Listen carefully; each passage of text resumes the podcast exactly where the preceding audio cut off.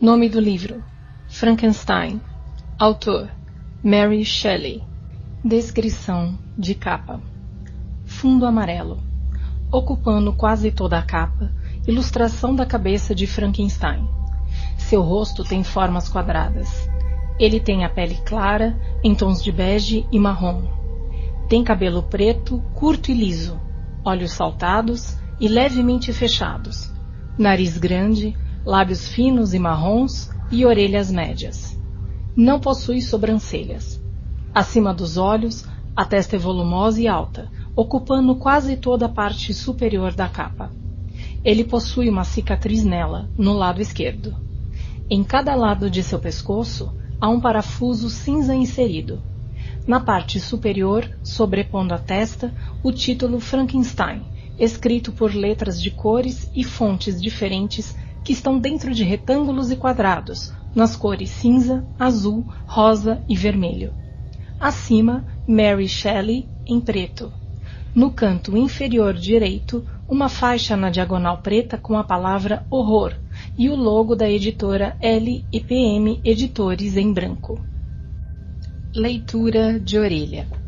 A vida recriada. A história do Dr. Victor Frankenstein e da monstruosa criatura por ele concebida vem fascinando gerações de leitores desde que foi publicada há mais de 100 anos. À primeira vista, trata-se apenas de um romance de intenso e crescente horror. Uma análise mais profunda, porém, mostra que se trata de uma penetrante análise da condição humana, retratando um cientista que ultrapassa todos os limites da ciência e da ética e um monstro trazido à vida no mundo que lhe é estranho e no qual ele procura desesperadamente fugir da tortura da sua solidão. Brilhante história de horror, escrita com fervor quase alucinatório, Frankenstein representa um dos mais estranhos florescimentos da imaginação romântica. Mary Shelley, a autora, foi a segunda esposa do grande poeta inglês Percy Bysshe Shelley.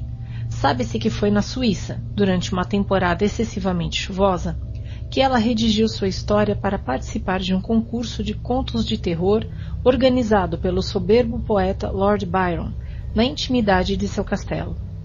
Mesmo competindo contra grandes gênios da literatura universal, Mary Shelley terminou por arrebatar todas as glórias com sua história antológica perturbante e profética os editores.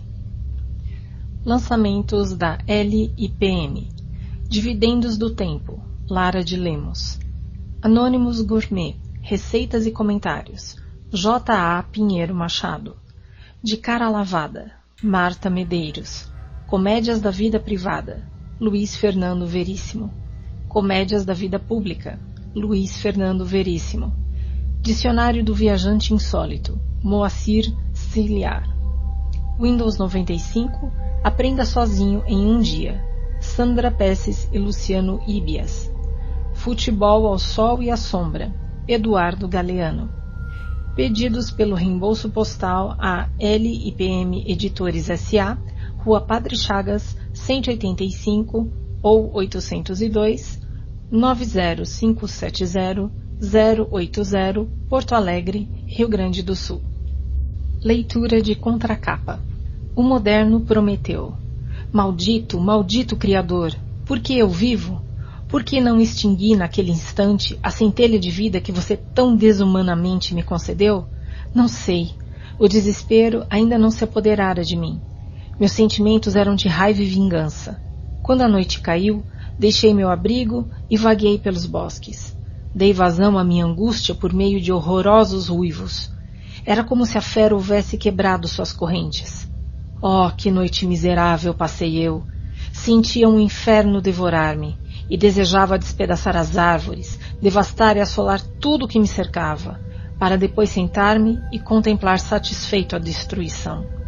Declarei uma guerra sem quartel à espécie humana e, acima de tudo, contra aquele que me havia criado e me lançara esta insuportável desgraça. Mary Shelley, abre parênteses, 1797, 1851, fecha parênteses, mulher do poeta Percy Bysshe Shelley, escreveu Frankenstein para participar de um concurso de histórias de terror realizado na intimidade do castelo de Lord Byron. mesmo competindo com grandes gênios da literatura universal, acabou redigindo uma das mais impressionantes histórias de horror de todos os tempos. Pedi eu, ó Criador, que do barro me fizesses homem? Pedi para que me arrancasses das trevas? O Paraíso Perdido, capítulo 10, 743 a 45. Introdução da autora. Quando os editores dos romances padrão escolheram Frankenstein para uma de suas séries, expressaram o desejo de que eu lhes contasse algo sobre a origem da história. Aqueci prazerosamente, pois isso me dá a oportunidade de responder de um modo geral à pergunta que frequentemente me fazem: Como é que eu, então uma jovem, pude pensar e discorrer sobre um assunto tão horrível? É verdade que tenho total aversão de apresentar-me em letra de imprensa, mas como minha explicação servirá apenas como apêndice para uma produção anterior e ficará restrita a assuntos ligados somente à minha qualidade de autora, dificilmente poderei acusar-me de uma intrusão pessoal. Não é de se estranhar que, como filha de duas personalidades de notável celebridade literária, eu pensasse, ainda no início de minha vida, em escrever. Quando criança, eu rabiscava e meu passatempo preferido durante as horas de recreio era escrever histórias. Eu tinha, porém, um prazer ainda maior que este, ou seja, a construção de castelos no ar, permitindo-me sonhar acordada, a que se seguia uma torrente de pensamentos que tinha por objetivo a formação de uma sucessão de incidentes imaginários. Meus sonhos eram ao mesmo tempo mais fantásticos e agradáveis do que meus escritos. Nesses últimos, eu tinha muito de imitadora, fazendo mais o que os outros já tinham feito do que realizando as sugestões de minha própria mente.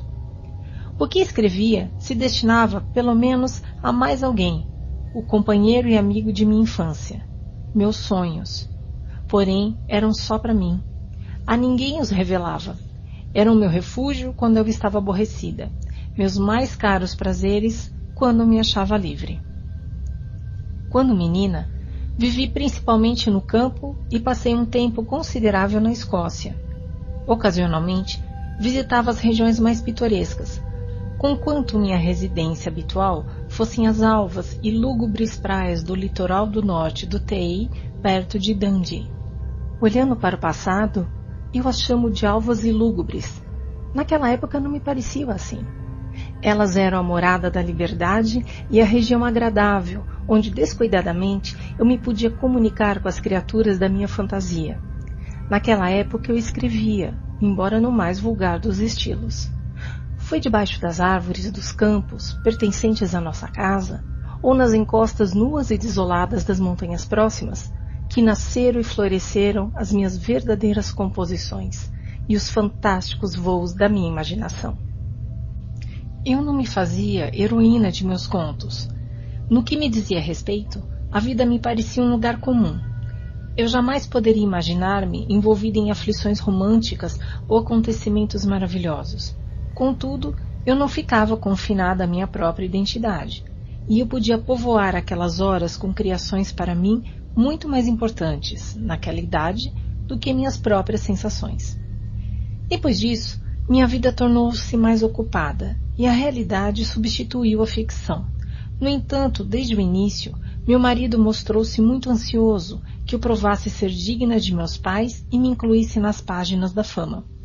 Ele estava sempre incitando-me a conseguir reputação literária, o que então também me preocupava, embora depois eu me tenha tornado bastante indiferente a isso.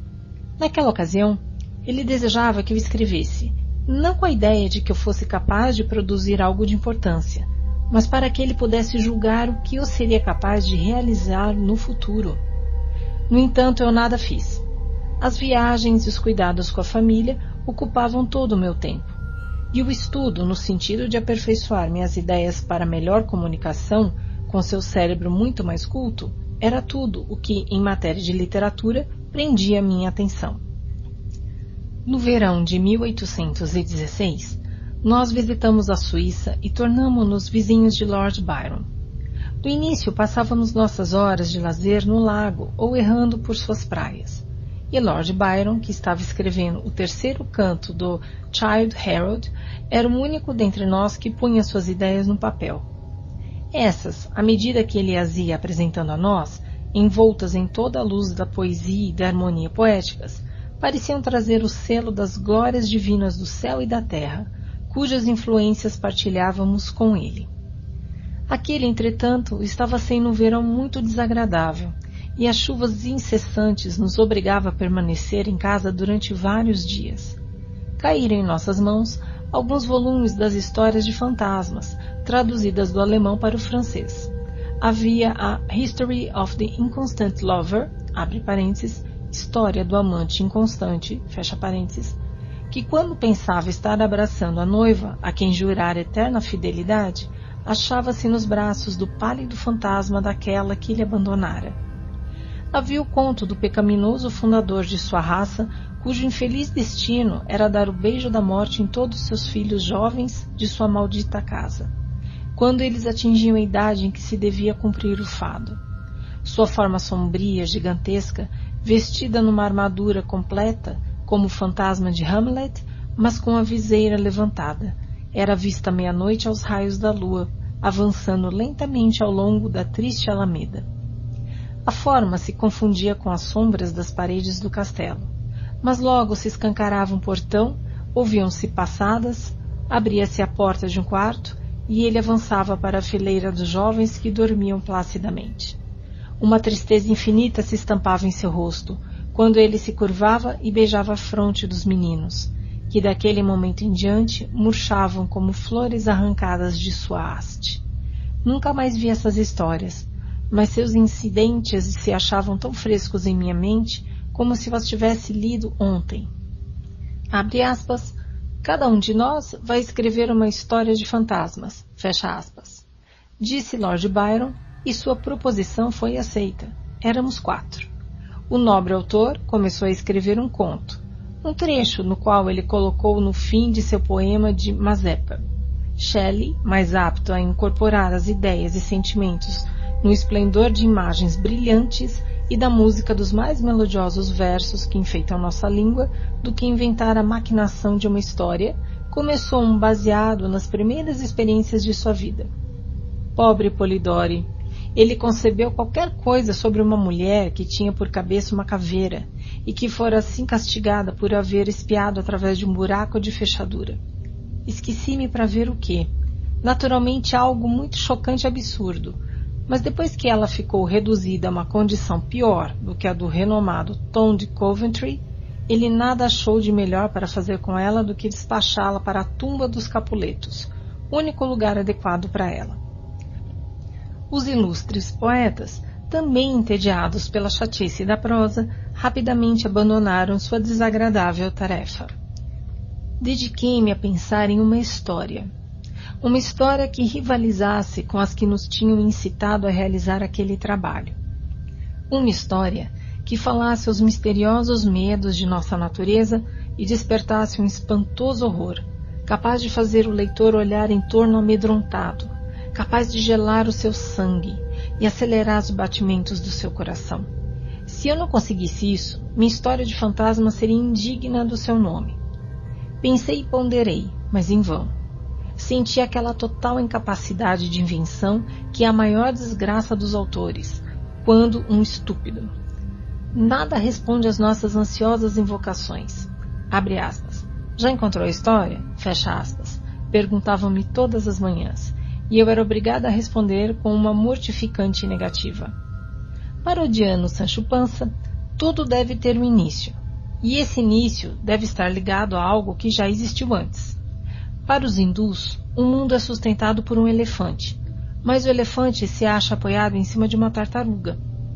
Inventar, deve-se admitir humildemente, não consiste em criar algo do nada, mas sim do caos. Em primeiro lugar, deve-se dispor dos materiais. Pode-se dar forma à substância negra informe, mas não se pode fazer aparecer a própria substância. Em tudo o que se refere às descobertas e às invenções, mesmo aquelas que pertencem à imaginação, lembramos-nos continuamente da história do ovo de Colombo. A invenção consiste na capacidade de julgar um objeto e no poder de moldar e arrumar as ideias sugeridas por ele. Muitas e longas eram as conversas entre Lord Byron e Shelley, às quais eu assistia como ouvinte devota, mas silenciosa. Durante uma delas, discutiu-se sobre várias doutrinas filosóficas e, entre outras, sobre a natureza do princípio da vida e se havia possibilidade de ele ser descoberto e comunicado a algo. Eles falavam das experiências do Dr. Darwin, abre parênteses. Não me refiro ao que o doutor realmente fez ou disse que fez, mas no meu próprio interesse no que se falava que ele teria feito. Fecha parênteses. Que havia guardado um pedacinho de aletria numa caixa de vidro até que, por algum meio extraordinário, ele começou a se mover voluntariamente. Afinal de contas, não era assim que a vida deveria ser criada. Talvez se pudesse reanimar um cadáver. As correntes galvânicas tinham dado sinal disso. Talvez se pudesse fabricar as partes componentes de uma criatura, juntá-las e animá-las com o calor da vida. A noite escoou por sobre essas conversas e até mesmo a hora das bruxas há muito havia passado, quando nos retiramos para repousar. Coloquei a cabeça sobre o travesseiro, mas não consegui dormir. Nem podia dizer que estivesse pensando. Minha imaginação, solta, possuía-me e guiava-me, dotando as sucessivas imagens que se erguiam em minha mente de uma clareza que ia além dos habituais limites do sonho. Eu via, com os olhos fechados, mas com uma penetrante visão mental, eu vi o pálido estudioso das artes profanas ajoelhado junto à coisa que ele tinha reunido. Eu vi o horrível espectro de um homem estendido que, sob a ação de alguma máquina poderosa, mostrava sinais de vida e se agitava com um movimento meio vivo desajeitado. Deve ter sido medonho, pois terrivelmente espantoso devia ser qualquer tentativa humana para imitar o estupendo mecanismo do Criador do mundo. O sucesso deveria aterrorizar o artista. Ele devia fugir de sua odiosa obra cheio de horror. Ele esperaria que, entregue a si mesma, a centelha de vida que ele lhe comunicara extinguir-se-ia, que aquela coisa que recebera uma animação tão imperfeita mergulharia na matéria morta, e ele poderia então dormir na crença de que o silêncio do túmulo envolveria para sempre a breve existência do hediondo cadáver que ele olhara como o berço de uma vida. Ele dorme, mas é acordado, abre os olhos, avista a horrorosa coisa de pé ao lado de sua cama, afastando as cortinas e contemplando com os olhos amarelos, vazios de expressão, mas especulativos. Horrorizada, eu abri os meus. Aquela ideia tanto se apossou do meu cérebro que um arrepio de medo percorreu meu corpo, e eu desejei substituir a horrenda imagem da minha fantasia pelas realidades que me rodeavam. Ainda as vejo. O próprio quarto, o assoalho negro, as cortinas fechadas através das quais a luz da lua lutava para entrar, e a sensação de que a superfície vítrea do lago e os cumes dos Alpes brancos de neve estavam longe. Não pude livrar-me facilmente do meu tétrico fantasma. Ele ainda me assombrava. Eu devia pensar em outra coisa. Recorri à minha história de fantasmas, à minha cansativa e infeliz história de espectros. Oh, se eu pudesse ao menos encontrar uma que aterrorizasse o leitor tanto quanto eu ficara aterrada naquela noite. Foi então que a ideia me empolgou, rápido como a luz. Achei! O que me havia aterrorizado certamente encheria de horror os outros, e eu tinha apenas de descrever o espectro que assombrara o meu sono da meia-noite. Na manhã seguinte, anunciei que já havia encontrado uma história. Comecei a escrevê-la naquele mesmo dia com as palavras. Era numa sombria noite de novembro, transcrevendo apenas os lúgubres terrores do meu sonho acordado. No princípio, pensei apenas em escrever algumas páginas, um conto curto, porém Shelley incitou-me a estender a ideia. Devo esclarecer que não devo a sugestão de um só incidente, nem a menor orientação dos meus pensamentos ao meu marido, e, no entanto, não fosse pela sua insistência, ele jamais teria tomado a forma sob a qual foi apresentado ao mundo. Dessa declaração devo excetuar o prefácio tanto quanto me recordo, foi inteiramente escrito por ele. E agora, uma vez mais, desejo que minha hedionda criação prossiga e prospere. Tenho afeição por ela, pois foi o fruto de dias felizes, quando a morte e a dor não eram senão palavras que não encontravam eco em meu coração. Suas várias páginas falam de muitos passeios, de muitas conversas, quando eu não estava sozinha, e quando meu companheiro era um que, neste mundo, eu jamais verei. Mas isso só diz respeito a mim. Meus leitores nada têm a ver com essas associações. Não acrescentarei senão uma palavra quanto às alterações que fiz. Referem-se principalmente ao estilo. Não alterei qualquer parte da história nem introduzi ideias ou situações novas.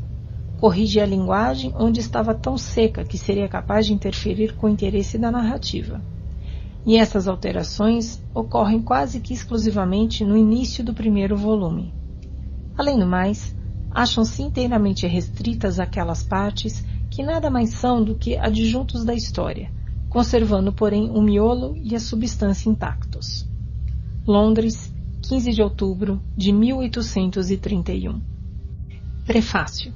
O fato em que esta ficção se baseia tem sido considerado pelo Dr. Darwin e alguns dos fisiologistas da Alemanha como não impossível de acontecer. Não se deve pensar que eu alimente a menor fé em tal imaginação. No entanto, admitindo-a como a base de uma obra de fantasia, eu não me considerei como apenas tecendo uma série de terrores sobrenaturais. O fato do qual depende o interesse da história está isento das desvantagens de um simples conto de espectros ou encantamento. Foi sugerido pela originalidade das situações que ele desenvolve e, conquanto impossível como um fato físico, proporciona um ponto de vista à imaginação para o delineamento das paixões humanas, mais compreensível e imperioso do que podem oferecer quaisquer uma das relações comuns dos acontecimentos reais. Procurei, assim, preservar os princípios elementares da natureza humana, embora não tenha tido escrúpulos em inovar sobre suas combinações. A Ilíada, a poesia trágica da Grécia, Shakespeare, na Tempestade e no Sonho de uma Noite de Verão, e mais especialmente Milton, no Paraíso Perdido, amoldam-se a esta regra. E o mais humilde novelista que procura dar ou receber diversão de suas obras, pode, sem presunção alguma, aplicar um pouco de liberdade à prosa ficcionista, ou melhor, adaptar-se à regra de cuja adoção tantas requintadas combinações do sentimento humano resultaram nos mais elevados exemplos de poesia. A situação sobre a qual repousa a minha história foi sugerida por uma conversa casual. Começou, em parte, como fonte de diversão, em parte como um expediente para exercitar recursos inexplorados do cérebro. À medida que a obra prosseguia, outros motivos misturaram-se a esses. Não sou indiferente ao modo porque o leitor é afetado pelas tendências morais existentes, nos sentimentos ou caracteres. Contudo, minha principal preocupação a esse respeito limitou-se a evitar os enervantes efeitos das novelas atuais e a afabilidade da afeição doméstica, e a excelência da virtude universal. As opiniões que naturalmente brotam do caráter e da situação do herói não devem ser concebidas como sempre existentes em minhas próprias convicções. Nem se deve tirar das páginas que se seguem qualquer inferência prejudicial a doutrinas filosóficas de qualquer espécie. Também é assunto de interesse adicional para a autora que essa história tenha sido começada na majestosa região em que a cena se desenvolve principalmente e numa roda social da qual sempre se terão saudades. Passei o verão de 1816 nas cercanias de Genebra. O tempo estava frio e chuvoso. À noite, reuníamos-nos em volta de uma fogueira e ocasionalmente nos divertíamos com algumas histórias alemãs de fantasmas que caíram em nossas mãos. Esses contos despertavam em nós um desejo de imitação. Dois outros amigos, abre parênteses, de um dos quais um simples conto seria muito mais aceito pelo público do que qualquer coisa que eu possa esperar produzir, fecha parênteses, e eu combinamos escrever cada um uma história baseada em algum acontecimento sobrenatural. De repente, porém, o tempo melhorou e meus dois amigos deixaram-me numa viagem entre os Alpes e perderam nos magníficos cenários que eles apresentam toda a lembrança de suas visões fantásticas. O conto que se segue foi o único que se completou. Marlow, setembro de 1817. Carta 1 A Senhora Saville, Inglaterra. São Petersburgo, 11 de dezembro de 1700. Você gostará de saber que nenhum desastre sucedeu ao iniciar-se o empreendimento que você olhava com tantos maus pressentimentos. Cheguei aqui ontem e meu primeiro cuidado foi assegurar à minha querida irmã que estou bem de saúde e possuído de uma crescente confiança no sucesso de minha empresa. Já me encontro muito longe, ao norte de Londres, e andando pelas ruas de São Petersburgo, sinto o vento frio do norte fustigar o meu rosto, o que revigora meus nervos e me enche de prazer. Será que você compreende essa sensação? Essa brisa que chega das regiões para onde estou caminhando dá-me o antigozo daqueles climas gelados. Encorajados por este vento promissor, meus sonhos se tornam mais ferventes e vívidos. Tento em vão persuadir-me de que o polo é um local de gelos e desolação. Ele sempre se apresenta à minha imaginação como uma região de beleza e delícias. Ali, Margaret, o sol é sempre visível, com seu amplo disco apenas tocando o horizonte e difundindo um perpétuo esplendor. Ali, com sua permissão, minha irmã, eu dou algum crédito aos navegadores que me precederam. Ali estão banidas a neve e a geada, e navegando por um mar calmo, podemos ser impelidos para uma terra que ultrapassa em maravilhas e beleza todas as regiões até agora descobertas no mundo habitável. Suas produções e aspectos podem ser únicos, como são sem dúvida os fenômenos dos corpos celestes daquelas solidões desconhecidas. Que não se pode esperar num país de luz eterna? Posso descobrir ali a força maravilhosa que atrai a bússola e posso realizar milhares de observações que nada mais exigem do que esta viagem para que suas aparentes excentricidades se tornem consistentes para sempre. Saciarei minha curiosidade ardente com a visão de uma parte do mundo jamais visitada, e posso pisar numa terra que jamais recebeu a impressão de um pé humano. Esses são os meus atrativos, e são suficientes para dissipar todo o medo do perigo ou da morte, e para me levar a começar essa laboriosa viagem com a alegria que uma criança experimenta quando embarca num bote com seus companheiros, numa expedição para descobrir o rio de sua região natal.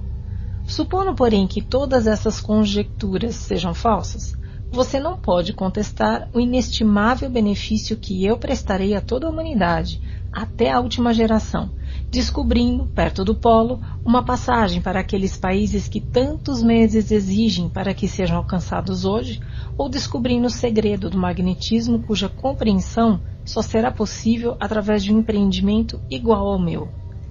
Essas reflexões desvanecem a agitação com que comecei minha carta, e sinto meu coração brilhar com o entusiasmo que me eleva ao céu, pois nada contribui tanto para tranquilizar a mente como um firme propósito, um ponto sobre o qual a alma pode fixar seu olho intelectual. Essa expedição constitui o sonho favorito de meus primeiros anos. Tenho lido com ardor os relatos das várias viagens feitas com o objetivo de alcançar o norte do Oceano Pacífico, através dos mares que circundam o polo. Você deve lembrar-se de que uma história de todas as viagens realizadas com o objetivo de descobertas compunha toda uma parte da biblioteca de nosso bom tio Thomas. Minha educação foi negligenciada, embora eu amasse profundamente a leitura. Esses volumes foram os meus estudos dia e noite, e minha familiarização com eles aumentou a dor que eu sentia, como criança, por saber que a injunção da morte de meu pai levara meu tio a proibir que eu embarcasse em uma vida de aventuras. Essas visões se desvaneceram quando eu li com atenção pela primeira vez os poetas cujas efusões arrebataram minha alma e a elevaram até o céu. Eu também me tornei poeta e por um momento vivi num paraíso de minha própria criação. Imaginei que eu também podia conseguir um lugar, um nicho, no templo onde os nomes de Homero e Shakespeare são consagrados. Você conhece muito bem o meu fracasso e sabe o quanto me doeu suportar a decepção. Mas justamente naquela época herdei a fortuna de meu primo, e meus pensamentos retornaram às minhas primitivas tendências. Seis anos se passaram desde que eu resolvi lançar-me à minha presente aventura. Mesmo agora, posso recordar a hora a partir da qual me dediquei a este grande empreendimento. Comecei por habituar meu corpo às privações. Acompanhei os pescadores de baleias em várias expedições ao Mar do Norte. Voluntariamente suportei o frio, a fome, a sede e a necessidade de dormir. Muitas vezes trabalhava mais arduamente do que os marinheiros comuns durante o dia e devotava minhas noites ao estudo da matemática, a teoria da medicina e aqueles ramos das ciências físicas das quais um aventureiro naval pode tirar o maior número de vantagens práticas. Com efeito, por duas vezes, empreguei-me como ajudante num baleeiro groenlandês e portei-me com galhardia. Devo admitir que me senti um tanto orgulhoso quando meu capitão me ofereceu o segundo posto no barco e insistiu para que eu ficasse com ele, tão valiosos considerava meus serviços. E agora, cara Margaret, não mereço realizar algum grande feito? Minha vida transcorreu no ócio e no luxo, mas eu preferia a glória a todos os atrativos que a riqueza colocava em meu caminho. Alguma voz encorajadora devia responder com uma afirmativa. Minha coragem e minha resolução são firmes. Minhas esperanças, porém, flutuam e meu ânimo muitas vezes se deprime. Estou prestes a iniciar uma longa e difícil viagem para cujas conjunturas preciso de toda a minha fortaleza. É preciso que eu não só anime o espírito dos outros, mas algumas vezes alente o meu próprio, quando os deles estiverem falhando. Essa é a época mais favorável para se viajar na Rússia. Voa-se celeremente por sobre a neve nos trenós. O movimento é agradável e, em minha opinião, muito mais delicioso do que o de uma diligência inglesa. O frio não é excessivo se estivermos abrigados e envoltos em peles. Vestimenta que já adotei, pois há uma grande diferença entre ficar andando e permanecer sentado imóvel durante horas, quando não há exercício que impeça o sangue de congelar nas veias. E eu não tenho a mínima vontade de perder minha vida em algum posto da estrada entre São Petersburgo e Arcângel. Devo partir para esta última cidade dentro de uma quinzena ou três semanas. E minha intenção é alugar ali um navio, o que se consegue com facilidade desde que se pague o seguro ao proprietário, e contratar entre os pescadores de baleias tanto os marinheiros quanto os eu julgar necessário. Não pretendo velejar até o mês de junho. E quando regressarei? Ah, querida irmã, como posso responder essa pergunta? Se eu for bem sucedido, muitos, muitos meses, talvez anos, passarão antes que nos encontremos. Se eu falhar, você me verá muito breve ou jamais. Adeus, minha querida e excelente Margaret. Que os céus a cubram de bênçãos e me protejam para que eu possa sempre testemunhar a minha gratidão por todo o seu amor e toda a sua bondade. Seu afeiçoado irmão, R. Walton. Carta 2 A Senhora Saville, Inglaterra. Arcângel, 28 de março de 1700. Como o tempo custa passar aqui cercado que estou de gelo e de neve. No entanto, já dei mais um passo no que se refere ao meu empreendimento Aluguei um navio e acho-me ocupado em recrutar meus marinheiros. Aqueles que já recrutei parecem-me homens em que posso confiar e são certamente possuidores de inegável coragem. Tenho, porém, um anseio que ainda não pude satisfazer, e a ausência desse algo faz-me sentir bastante mal. Eu não tenho um amigo, Margaret. Quando fico empolgado com entusiasmo, não há alguém para participar de minha alegria. Se sou assaltado pela decepção, ninguém tenta amparar-me em meu desânimo. É verdade que eu confiarei meus pensamentos ao papel, mas esse é um meio muito pobre para a comunicação dos sentimentos. Eu desejo a companhia de um homem que partilhasse comigo, cujos olhos refletissem os meus olhos. Pode ser que você me considere romântico, minha querida irmã, mas sinto amargamente a necessidade de ter um amigo. Não tenho nenhum junto a mim, tranquilo, mas corajoso, com a mente tão capaz e culta quanto a minha, cujos gostos sejam iguais aos meus, para aprovar ou corrigir meus planos. Como um amigo nessa condição compensaria os erros de seu pobre irmão? Eu sou impulsivo demais na execução e impaciente ante as dificuldades. O pior, porém, para mim, é que eu seja um autodidata, pois os primeiros 14 anos de minha vida eu passei como um qualquer e nada li a não ser os livros de viagens do nosso tio Thomas.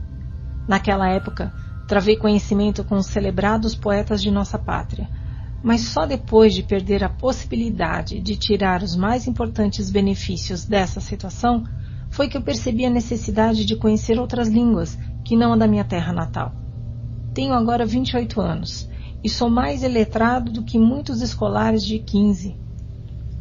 É verdade que tenho pensado mais e que meus sonhos são muitos mais vastos e magníficos, mas eles precisam, abre parênteses, como dizem os pintores, fecha parênteses, de harmonia. E eu sinto uma tremenda necessidade de um amigo que tivesse bastante senso para não me desprezar como romântico e que demonstrasse bastante afeição para que eu pudesse regular e harmonizar minha mente. Bem, essas queixas de nada adiantam é muito provável que eu não encontre amigo algum na vastidão do oceano, ou mesmo aqui em Arcângel, entre mercadores e marinheiros. No entanto, alguns sentimentos alheios à escória da natureza humana batem até nesses peitos rudes. Meu imediato, por exemplo, é um homem de maravilhosa coragem e iniciativa.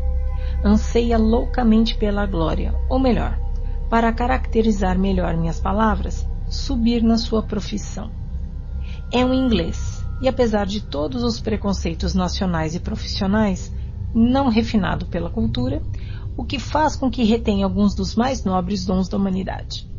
Primeiro, conheci-o a bordo de um navio baleeiro. Vendo que se achava desempregado nessa cidade, fácil me foi recrutá-lo para ajudar-me em minha empresa. O mestre é uma pessoa de excelente disposição e notável no navio por sua delicadeza, e pela suavidade de sua disciplina. Essa circunstância, acrescida à sua conhecida integridade e arrojada coragem, despertaram em mim o desejo de contratá-lo.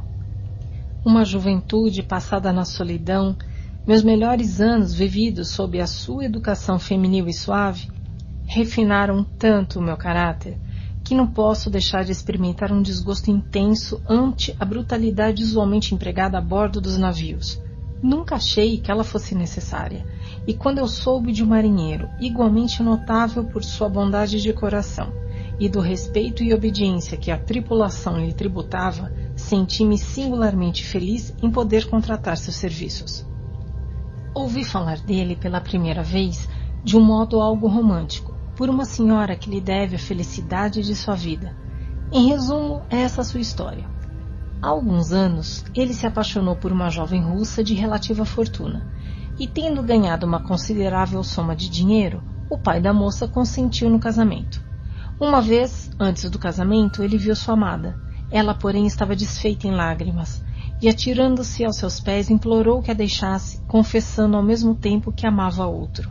Como, porém, esse outro era muito pobre, seu pai jamais consentiria na união. Meu generoso amigo confortou a suplicante e, informando-se do nome do seu apaixonado, imediatamente abandonou o terreno. Ele já havia comprado uma fazenda, onde pretendia passar o resto da vida.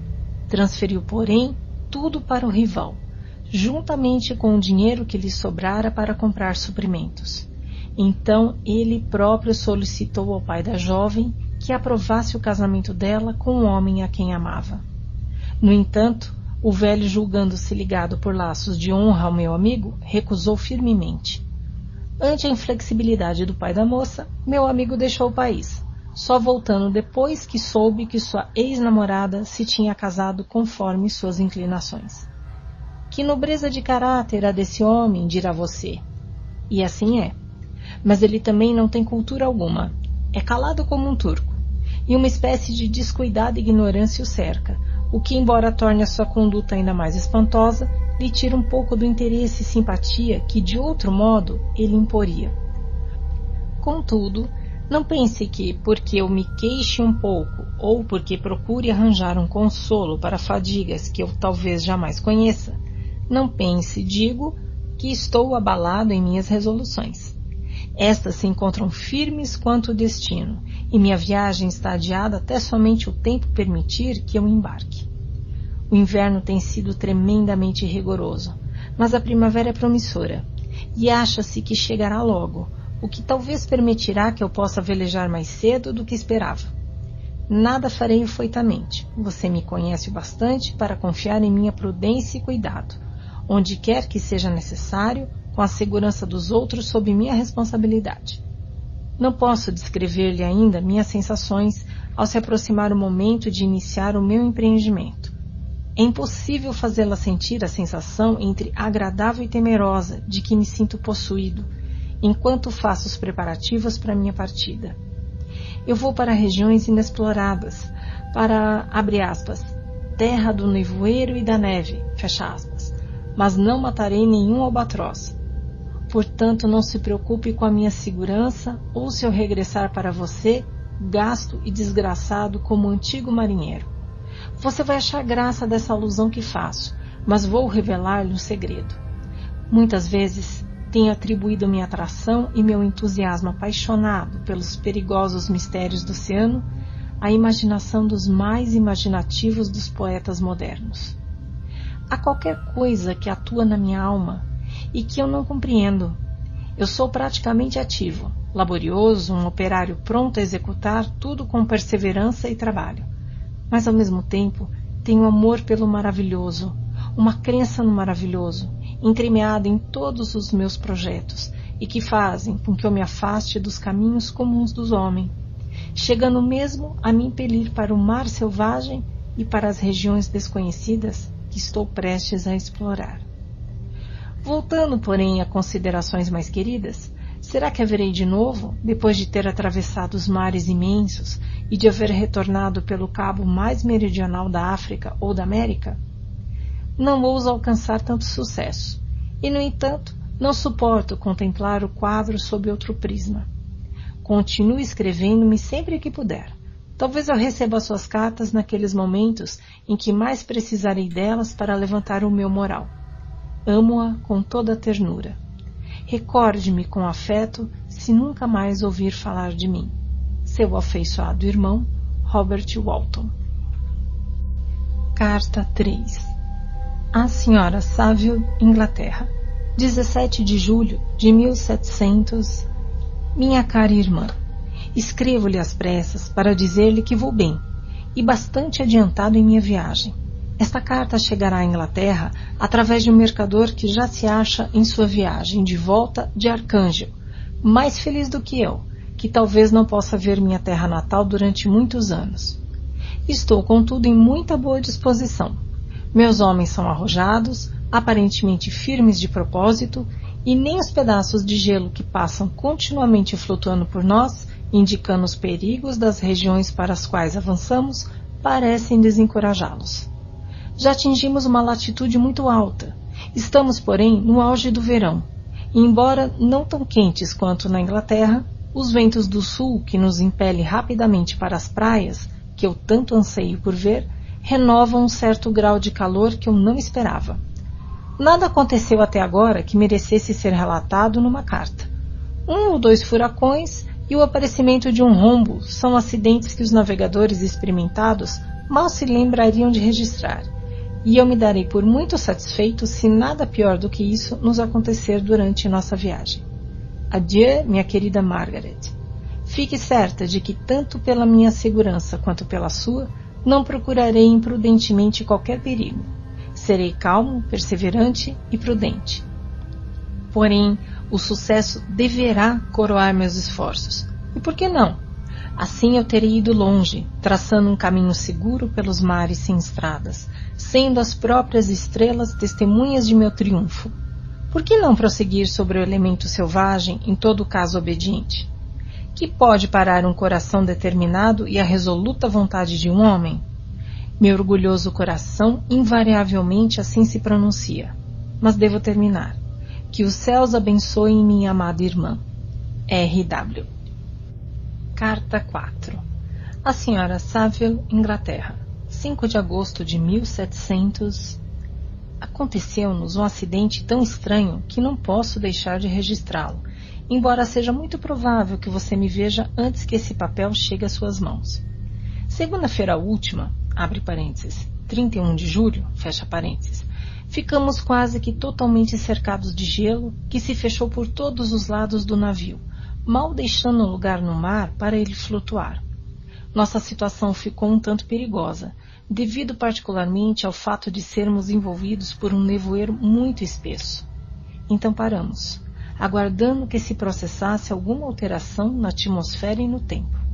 Cerca de duas horas, o nevoeiro dissipou-se e avistamos estendendo-se em todas as direções vastas e irregulares planícies de gelo que pareciam não ter fim. Alguns de meus companheiros resmungaram e meu próprio cérebro se povoou de pensamentos de ansiedade, quando uma estranha visão atraiu de repente nossa atenção e distraiu nossa preocupação. Percebemos uma carruagem baixa, fixada a um trenó e puxada por cães, que passava na direção do norte a distância de meia milha. Uma criatura que tinha a forma de um homem, mas aparentemente de estatura gigantesca, estava sentada no trenó e guiava os cães. Acompanhamos o progresso do viajante com nossas lunetas até que ele se perdeu entre os distantes acidentes do gelo. Essa aparição excitou tremendamente nossa admiração. Estávamos, segundo acreditávamos, a muitas centenas de milhas de qualquer terra, mas essa visão parecia mostrar que assim não era, que a distância não era tão grande quanto havíamos pensado. No entanto, oculta pelo gelo, não era possível seguir sua pista, que tínhamos observado com a maior atenção. Cerca de duas horas após essa ocorrência, ouvimos o bramido do mar, e antes que caísse a noite, o gelo partiu-se e liberou nosso navio. Nós, contudo, ali permanecemos, até de manhã, temendo chocar-nos com aquelas massas soltas, enormes, que flutuam depois que o gelo se quebra. Aproveitei esse tempo para repousar algumas horas. No entanto, de manhã, assim que a luz surgiu, subi para o convés e encontrei todos os marinheiros ocupados num dos lados do navio, aparentemente falando a alguém que se achava no mar. Era de fato um trenó, como que tínhamos avistado antes, e que havia derivado em nossa direção durante a noite sobre um grande pedaço de gelo. Apenas um cão restava vivo, mas dentro do trenó havia um ser humano que os marinheiros estavam persuadindo a subir para o navio. Não era como outro viajante parecia ser, um selvagem, habitante de alguma ilha desconhecida, mas um europeu. Quando apareci no convés, o mestre disse: Aqui está o nosso capitão, e ele não permitirá que você morra no mar. Avistando-me, o estrangeiro se dirigiu a mim em inglês, embora com sotaque estranho. Antes de subir para o seu navio, o senhor quer ter a bondade de me informar para onde estão indo? Você bem pode imaginar o meu espanto ao ouvir essa pergunta partida de um homem à beira da morte e para quem eu devia supor que meu navio representasse um recurso que ele não trocaria pela maior riqueza da terra. Repliquei, no entanto, que nos achávamos realizando uma viagem de exploração na direção do Polo Norte. Ouvindo isso, ele pareceu satisfeito e consentiu em vir para bordo. Santo Deus, Margaret, se você tivesse visto o homem que assim capitulou pela sua salvação, sua surpresa não teria limites. Seus membros estavam quase congelados e seu corpo horrivelmente emaciado pela fadiga e pelas provações. Nunca vi um homem em condição tão deplorável. Tentamos levá-lo para o camarote, mas assim que ele deixou o ar fresco, desmaiou. Então trouxemos-lo de volta ao convés e o reanimamos, esfregando-lhe conhaque, fazendo com que ele bebesse um pouco. Assim que ele mostrou sinais de vida, embrulhamo-lo em cobertores e colocamos perto da chaminé do fogão da cozinha. Pouco a pouco, ele se foi reanimando, e tomou um pouco de sopa que o restaurou maravilhosamente. Assim transcorreram dois dias antes que ele pudesse falar, e muitas vezes temi que seus sofrimentos o houvessem privado da razão. Assim que ele melhorou um pouco, removi-o para o meu próprio camarote e prestei-lhe tanta assistência quanto permitiam os meus afazeres. Nunca vi uma criatura mais interessante. Seus olhos geralmente têm uma expressão de selvageria e até de loucura, mas há momentos, quando alguém lhe faz algo de bom ou lhe presta o mais insignificante serviço, que todo o seu semblante se ilumina, como se fosse tocado por um raio de benevolência e doçura jamais igualado. Quase sempre, porém, ele se mostra melancólico e cheio de desespero. Às vezes ri os dentes, como se estivesse atormentado pelo peso de grande infortúnio. Depois que meu hóspede se restabeleceu um pouco, tive muita dificuldade em manter afastados os homens que lhe desejavam fazer milhares de perguntas. Eu não permitiria, porém, que ele fosse incomodado por frívola curiosidade. Encontrando-se como se encontrava, num estado físico e mental cuja recuperação dependia de repouso completo. Uma vez, contudo, o imediato perguntou-lhe por que tinha vindo tão longe sobre o gelo num veículo tão estranho. Seu semblante imediatamente assumiu um tom de profunda tristeza. E ele respondeu: Para procurar alguém que fugiu de mim. E o homem que você procurava viajava assim também? Sim. Então eu acho que nós o vimos, pois no dia anterior ao em que apanhamos você, avistamos alguns cães puxando um trenó, com um homem dentro, através do gelo. Isso despertou a atenção do estrangeiro, e ele fez uma porção de perguntas sobre o caminho que o demônio, assim ele o chamava, havia tomado. Logo depois, quando se achava sós comigo, ele disse: Não há dúvida de que eu excitei a sua curiosidade, bem como a dessa boa gente, mas todos vocês são muito corteses para fazerem perguntas. Claro, seria com efeito muita impertinência e desumanidade importuná-lo com qualquer interrogatório. E, no entanto, vocês me salvaram de uma situação estranha e perigosa. Vocês foram muito bondosos em me restituírem a vida. Logo a seguir, ele me perguntou se eu achava que, ao se quebrar, o gelo havia destruído o outro trenó. Fiz-lhe sentir que não podia responder com muita certeza, pois o gelo partira-se quase à meia-noite e o viajante poderia ter alcançado um lugar seguro antes daquela hora. Mas eu nada podia julgar. A partir desse momento, a decadente figura do estrangeiro foi animada por uma nova chama de vida.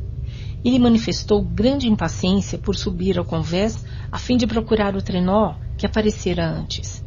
Porém, eu o convenci a permanecer no camarote, pois ele está muito fraco para suportar a rudeza das condições atmosféricas. Prometi-lhe que alguém ficaria observando por ele e lhe comunicaria imediatamente caso qualquer novo objeto aparecesse à vista. Assim é o meu diário com referência a essa estranha ocorrência até o dia de hoje. O estrangeiro vem melhorando gradualmente, mas permanece muito calado e se mostra constrangido quando qualquer outra pessoa que não eu entra em seu camarote. No entanto, seus modos são tão cordiais e delicados que todos os marinheiros estão interessados nele. De minha parte, começo a querê-lo como a um irmão, e sua tristeza constante e profunda me enche de simpatia e compaixão. Ele deve ter sido uma nobre criatura em dias melhores. Se agora está nessa situação de desgraça, se mostra tão atraente e amigável. Eu disse numa de minhas cartas, querida Margaret, que eu não encontraria um amigo na vastidão do oceano.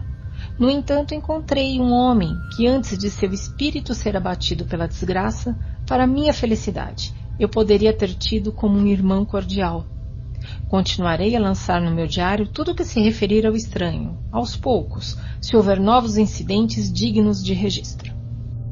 13 de agosto de 1700. Minha afeição pelo meu hóspede aumenta a cada dia que passa. Ele leva as raias do espanto a um só tempo minha admiração e minha piedade. Como posso ver, sem sentir uma dor pungente, uma criatura tão nobre destruída pela desgraça? Ele é tão gentil, tão sábio. Sua mente é muito culta. E quando fala, embora suas palavras sejam escolhidas com a mais refinada arte, fluem com rapidez e com uma eloquência sem par. Ele agora se acha muito mais recuperado de sua doença e está constantemente no convés, aparentemente buscando o trenó que precedeu o seu. Embora infeliz, ele não se preocupa apenas com a sua desgraça, mas interessa-se profundamente pelos projetos dos outros. Frequentemente fala sobre a minha empresa que eu lhe contei sem nada ocultar. Ele considerou com atenção todos os argumentos a favor de meu eventual sucesso e os mínimos detalhes das medidas que eu tomei para consegui-lo. Fui facilmente levado pela simpatia que ele demonstrou ao usar a linguagem do meu coração. a manifestar o ardente entusiasmo de minha alma e a dizer com todo o fervor de que estava possuído com que satisfação eu sacrificaria minha fortuna, minha existência, todas as minhas esperanças para alcançar meu objetivo. A vida ou a morte de um homem era um preço muito baixo a pagar pelo conhecimento que eu procurava, pelo domínio que eu adquiriria e transmitiria para subjugar os inimigos elementares de nossa raça. À medida que eu falava, uma sombra de tristeza se espalhava pelo rosto do meu ouvinte. De início, percebi que ele tentava reprimir sua emoção. Ele ocultou os olhos com as mãos e minha voz tremeu até que fiquei sem fala ao ver que as lágrimas escorriam por entre seus dedos e de seu peito escapou-lhe um gemido. Eu parei e ele por fim falou com a voz entrecortada. Homem infeliz, você quer compartilhar a minha loucura? Será que você também bebeu do líquido que embriaga? Escute-me, deixe-me contar-lhe minha história e você afastará o cálice de seus lábios. Você bem pode imaginar o quanto essas palavras excitaram minha curiosidade mas o paroxismo da dor que envolvera o estrangeiro fora superior às suas forças debilitadas, e foram necessárias muitas horas de repouso e conversação calma para que ele se recuperasse. Tendo dominado a violência de seus sentimentos, ele parecia desprezar-se por ser um escravo das paixões. E subjugando a sombria tirania do desespero, ele me levou novamente a falar de mim mesmo. Pediu-me que lhe contasse a história de meus primeiros anos, a narrativa foi breve, mas despertou várias reflexões. Falei-lhe do meu desejo de encontrar um amigo, da minha sede de maior afinidade com um camarada cuja mente sintonizasse com a minha, e expressei a convicção de que um homem que não tivesse encontrado isso não poderia falar de felicidade, por menor que fosse. Concordo com o senhor, replicou o estrangeiro. Somos criaturas imperfeitas, se não pela metade, e se uma delas é mais sábia e melhor do que nós, como deve ser um amigo assim, não peça que ele melhore nossa natureza fraca e falha. Uma vez tive um amigo, uma das criaturas mais nobres que já encontrei, estando, portanto, capacitado para julgar tudo o que diz respeito a amizades. O Senhor tem a esperança e o mundo pela frente, e não tem motivos para se desesperar. Porém eu, eu perdi tudo e não posso recomeçar a vida. Assim falando, todo o seu ser aparentava uma dor calma e assentada que me tocava o coração. Porém ele se calou e retirou-se para seu camarote. Embora abatido conforme ele está, ninguém é mais capaz de sentir profundamente as belezas da natureza. O céu estrelado, o mar e todas as paisagens oferecidas por essas maravilhosas regiões ainda tem o poder de fazer com que sua alma se desprenda da terra. Um homem assim tem uma existência dupla. Ele pode sofrer desgraças e ser esmagado pelas decepções, mas quando se volve para dentro de si mesmo, será como um espírito celestial, com halo à sua volta, dentro do qual nenhuma dor ou loucura serão capazes de se aventurar. Você ri do entusiasmo com que me refiro a esse divino vagabundo? Você não riria se o visse. Você foi orientada e educada pelos livros e retirada do mundo, e por isso é um tanto exigente. Porém, isso apenas a torna mais capaz de apreciar os extraordinários méritos desse homem maravilhoso. Tenho tentado às vezes descobrir qual a qualidade que ele possui e que o leva tão imensamente acima de todas as outras pessoas que já conheci. Acho que é um discernimento intuitivo, um poder de julgar rápido, mas que jamais falha, uma penetração nas causas das coisas incomparáveis em clareza e precisão. Acrescente a isso uma facilidade de expressão e uma voz cujas entonações variadas são uma verdadeira música que embala a alma. 19 de agosto de 1700 Ontem um desconhecido me disse: Capitão Walton, o senhor pode perceber facilmente que tenho sofrido grandes e extraordinárias desgraças. Eu tinha resolvido que a lembrança desses infortúnios morreria comigo, mas o Senhor me obrigou a alterar essa decisão. O Senhor busca o conhecimento e a sabedoria, conforme eu já fiz uma vez. E ardentemente espero que a satisfação dos seus desejos não venha a ser uma serpente que o pique, como sucedeu comigo. Não sei em que a narração dos meus desastres lhe será útil, No entanto, quando penso em que o senhor está seguindo os mesmos caminhos, expondo-se aos mesmos perigos que me tornaram no que sou, acho que o senhor talvez tire algum proveito da minha narrativa, uma conclusão que possa orientá-lo se for bem sucedido em sua empresa e consolá-lo se falhar. Prepare-se para ouvir fatos que comumente são julgados maravilhas. Se nos encontrássemos entre paisagens mais suaves da natureza, eu teria receio de despertar sua descrença e talvez até de parecer ridículo. Muitas coisas, porém, que provocariam riso nos não acostumados aos variados poderes da natureza, parecerão possíveis nessas regiões selvagens e misteriosas. Nem eu duvido que minha narrativa reúne em si uma série de evidências internas da verdade dos acontecimentos de que se compõe. Você bem pode imaginar como fiquei satisfeito com o oferecimento dessa narrativa. E, no entanto, eu não suportaria vê-lo novamente mergulhado na dor pelo relato de suas infelicidades. Eu estava ansioso por ouvir a prometida história, em parte devido à simples curiosidade, em parte movido por um forte desejo de melhorar sua sorte, se isso estivesse em minhas mãos. Em resposta, fiz com que ele se sentisse isso. Eu lhe agradeço, replicou ele. Agradeço suas boas intenções, porém de nada adiantam. Meu destino está quase cumprido. Não espero senão uma coisa, para depois então repousar em paz. Compreendo seus sentimentos. Continuou ele, percebendo que eu ia interrompê-lo. Mas o senhor está enganado. Meu amigo, se o senhor me permite chamá-lo assim, nada pode mudar minha sorte. Ouça minha história e verá que ela está irrevogavelmente determinada pelo destino. Depois ele disse que começaria sua narrativa no dia seguinte, quando eu estivesse desocupado. Essa promessa arrancou-me os mais calorosos agradecimentos. Resolvi registrar durante a noite, quando não estou ocupado com minhas obrigações, tudo o que ele me contasse durante o dia, conservando ao máximo suas próprias palavras. Se eu tiver muito o que fazer, escreverei pelo menos algumas notas.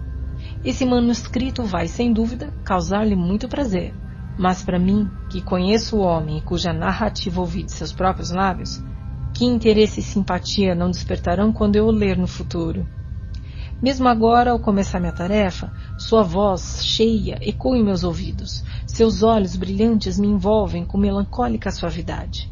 Vejo sua mão fina agitar-se animada, enquanto suas feições irradiam, transparecendo a alma que ele encerra. Estranha e angustiante deve ser sua história. Terrível a tempestade que envolveu seu navio heróico e o fez sossobar assim. Pasta 1 Capítulo 1 De ascendência, eu sou genebrino, e minha família é uma das mais notáveis daquela república. Durante muitos anos, meus ancestrais foram conselheiros e síndicos, e meu pai desempenhou várias funções públicas que o honraram e lhe deram uma boa reputação. Ele era respeitado por todos que conheciam a sua integridade e infatigável atenção que dedicava à coisa pública.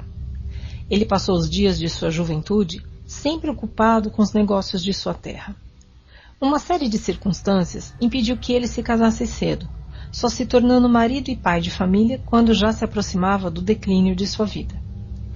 Já que as condições de seu casamento bem ilustram o seu caráter, não posso deixar de referi-las aqui. Um de seus amigos mais íntimos era um comerciante que, depois de desfrutar de uma situação muito boa, devido a uma porção de reveses, ficou reduzido à extrema pobreza. Esse homem, que se chamava Belfort, possuidor de um temperamento orgulhoso e inflexível, não suportou viver pobre e esquecido na mesma região em que anteriormente se notabilizara por sua posição em riqueza. Assim, Tendo pagado suas dívidas da maneira mais honrosa, retirou-se com sua filha para a cidade de Lucerna, onde viveu ignorado e abatido. Meu pai dedicava uma amizade muito sólida a Belfort e sentiu grandemente sua retirada nessa situação tão infeliz. Amargamente deplorou o falso orgulho que levou seu amigo a se conduzir de maneira tão pouco digna da afeição que então os unia e não perdeu tempo em procurá-lo, com a esperança de persuadi-lo a reiniciar a vida através de seu crédito e da sua assistência. Belfort tinha tomado todas as precauções para se ocultar, e só depois de dez meses foi que meu pai descobriu seu paradeiro. Radiante com essa descoberta, ele se apressou em dirigir-se para casa, que estava situada numa rua sem importância, perto de Reus. Porém, quando ele entrou, foi recebido apenas pela miséria e pelo desespero. Belfort salvara muito pouco dinheiro do naufrágio de seus bens, que só foi suficiente para mantê-lo durante alguns meses, enquanto esperava obter um emprego respeitável na casa de um comerciante. Consequentemente, o intervalo foi passado na inação. Sua dor apenas se tornou mais profunda e exasperante quando ele refletia em sua vida. E por fim, tanto se apossou de sua mente que no fim de três meses ele tinha caído doente, de cama, incapaz de qualquer esforço. Sua filha o assistia com a maior dedicação, enquanto via com desespero que suas pequenas economias estavam diminuindo rapidamente sem qualquer perspectiva de apoio. Mas Caroline Belfort possuía uma vontade incomum, e sua coragem levou a suportar toda a adversidade. Procurou uma ocupação modesta. Tecia objetos de palha e de vários modos ganhava uma insignificância que mal dava para sustentar a vida. Assim transcorreram vários meses. Seu pai piorava. Ela passava a maior parte do tempo dando assistência a ele. Seus meios de subsistência reduziram-se. No décimo mês, seu pai morreu em seus braços, deixando-a órfã e na miséria. Esse último golpe arrasou-a. Quando meu pai entrou no quarto, ela estava ajoelhada ao lado do caixão de Belfort, chorando amargamente. Para a pobre moça, ele surgiu como um espírito protetor, que se encarregou de cuidar dela. Depois dos funerais do pai, ele a conduziu para Genebra, onde a colocou sob a proteção de um parente. Dois anos mais tarde, Caroline tornou-se sua esposa. Havia uma considerável diferença de idade entre meus pais, mas essa situação parecia apenas reforçar ainda mais os laços de grande afeição que os unia. O cérebro superior de meu pai possuía um sentido de justiça que o obrigava a amar fortemente. Talvez que em anos anteriores ele houvesse sofrido a experiência de amar alguém que não merecia e estivesse disposto a considerar sua nova tentativa mais digna.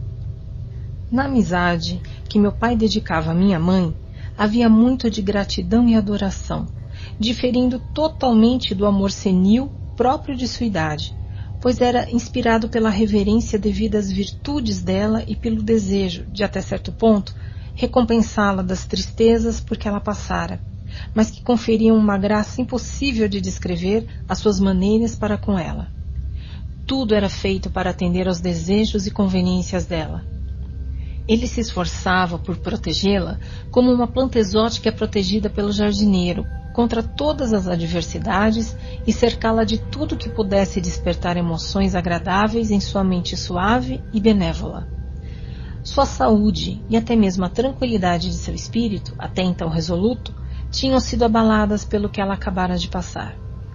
Durante os dois anos que transcorreram antes de seu casamento, meu pai renunciara gradativamente a todas as suas funções públicas e, depois de sua união, pensou no agradável clima da Itália, na mudança de ambiente e no interesse despertado por uma viagem através daquela terra de maravilhas, como um elemento restaurador das forças de minha mãe. Da Itália, eles visitaram a Alemanha e a França. Eu, seu filho mais velho, nasci em Nápoles e ainda criança, acompanhei-os em suas peregrinações. Durante vários anos fui o único filho. Unidos conforme eram um ao outro, eles pareciam extrair inexauríveis quantidades de afeição de uma verdadeira mina de amor para lançar sobre mim. Minhas primeiras lembranças são as ternas carícias de minha mãe e o sorriso de benevolente prazer de meu pai.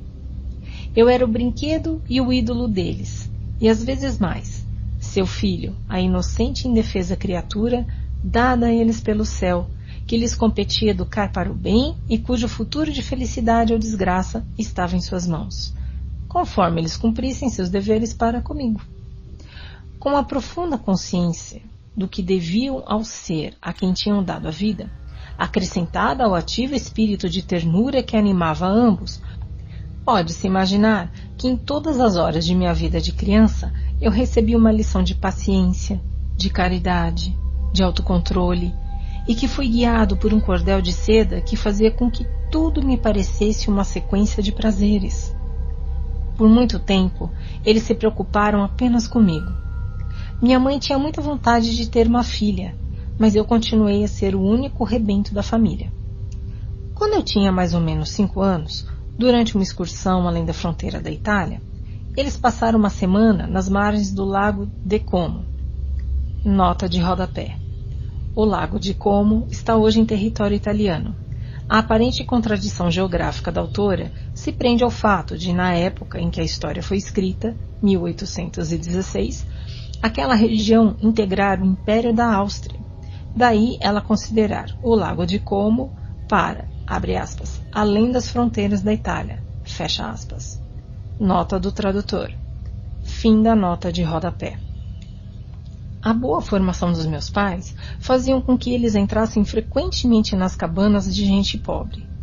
Para minha mãe, isso representava mais do que um dever, era uma necessidade, um impulso, lembrando-se do muito que havia sofrido e de que modo fora amparada, para que ela se fizesse por seu turno de anjo da guarda para os aflitos. Durante um de seus passeios, uma pobre cabana das dobras de um vale atraiu sua atenção por seu aspecto singularmente desolador, ao mesmo tempo que várias crianças seminuas denotavam a pobreza na sua pior forma. Um dia em que meu pai tinha ido sozinho a Milão, minha mãe levou-me em sua companhia para visitar aquela habitação. Ela encontrou um camponês e sua mulher abatidos pelo trabalho penoso e pelas preocupações, distribuindo uma escassa refeição a cinco crianças famintas. Entre elas, uma houve que despertou mais que todas a atenção de minha mãe. Parecia de uma origem diferente. As outras quatro tinham olhos escuros e pareciam pequenos vagabundos. Esta era esguia e muito bela. Seu cabelo era vívido e brilhante, como o ouro, e a despeito da pobreza de suas roupas, parecia ostentar uma coroa de distinção sobre a cabeça. Sua fronte era larga, seus olhos azuis sem uma névoa. Os lábios e o contorno do seu rosto exprimiam tanta sensibilidade e doçura que ninguém podia contemplá-la sem ver nela uma origem distinta, um ser enviado pelo céu, com a marca celestial em todas as suas feições. A camponesa, percebendo que minha mãe olhava para essa adorável menina cheia de espanto e admiração, imediatamente contou sua história. Não era sua filha, mas sim de um nobre de Milão. A mãe era alemã e morrera ao dar à luz a menina. A criança tinha sido entregue aos cuidados dessa boa gente que então estava numa situação bem melhor.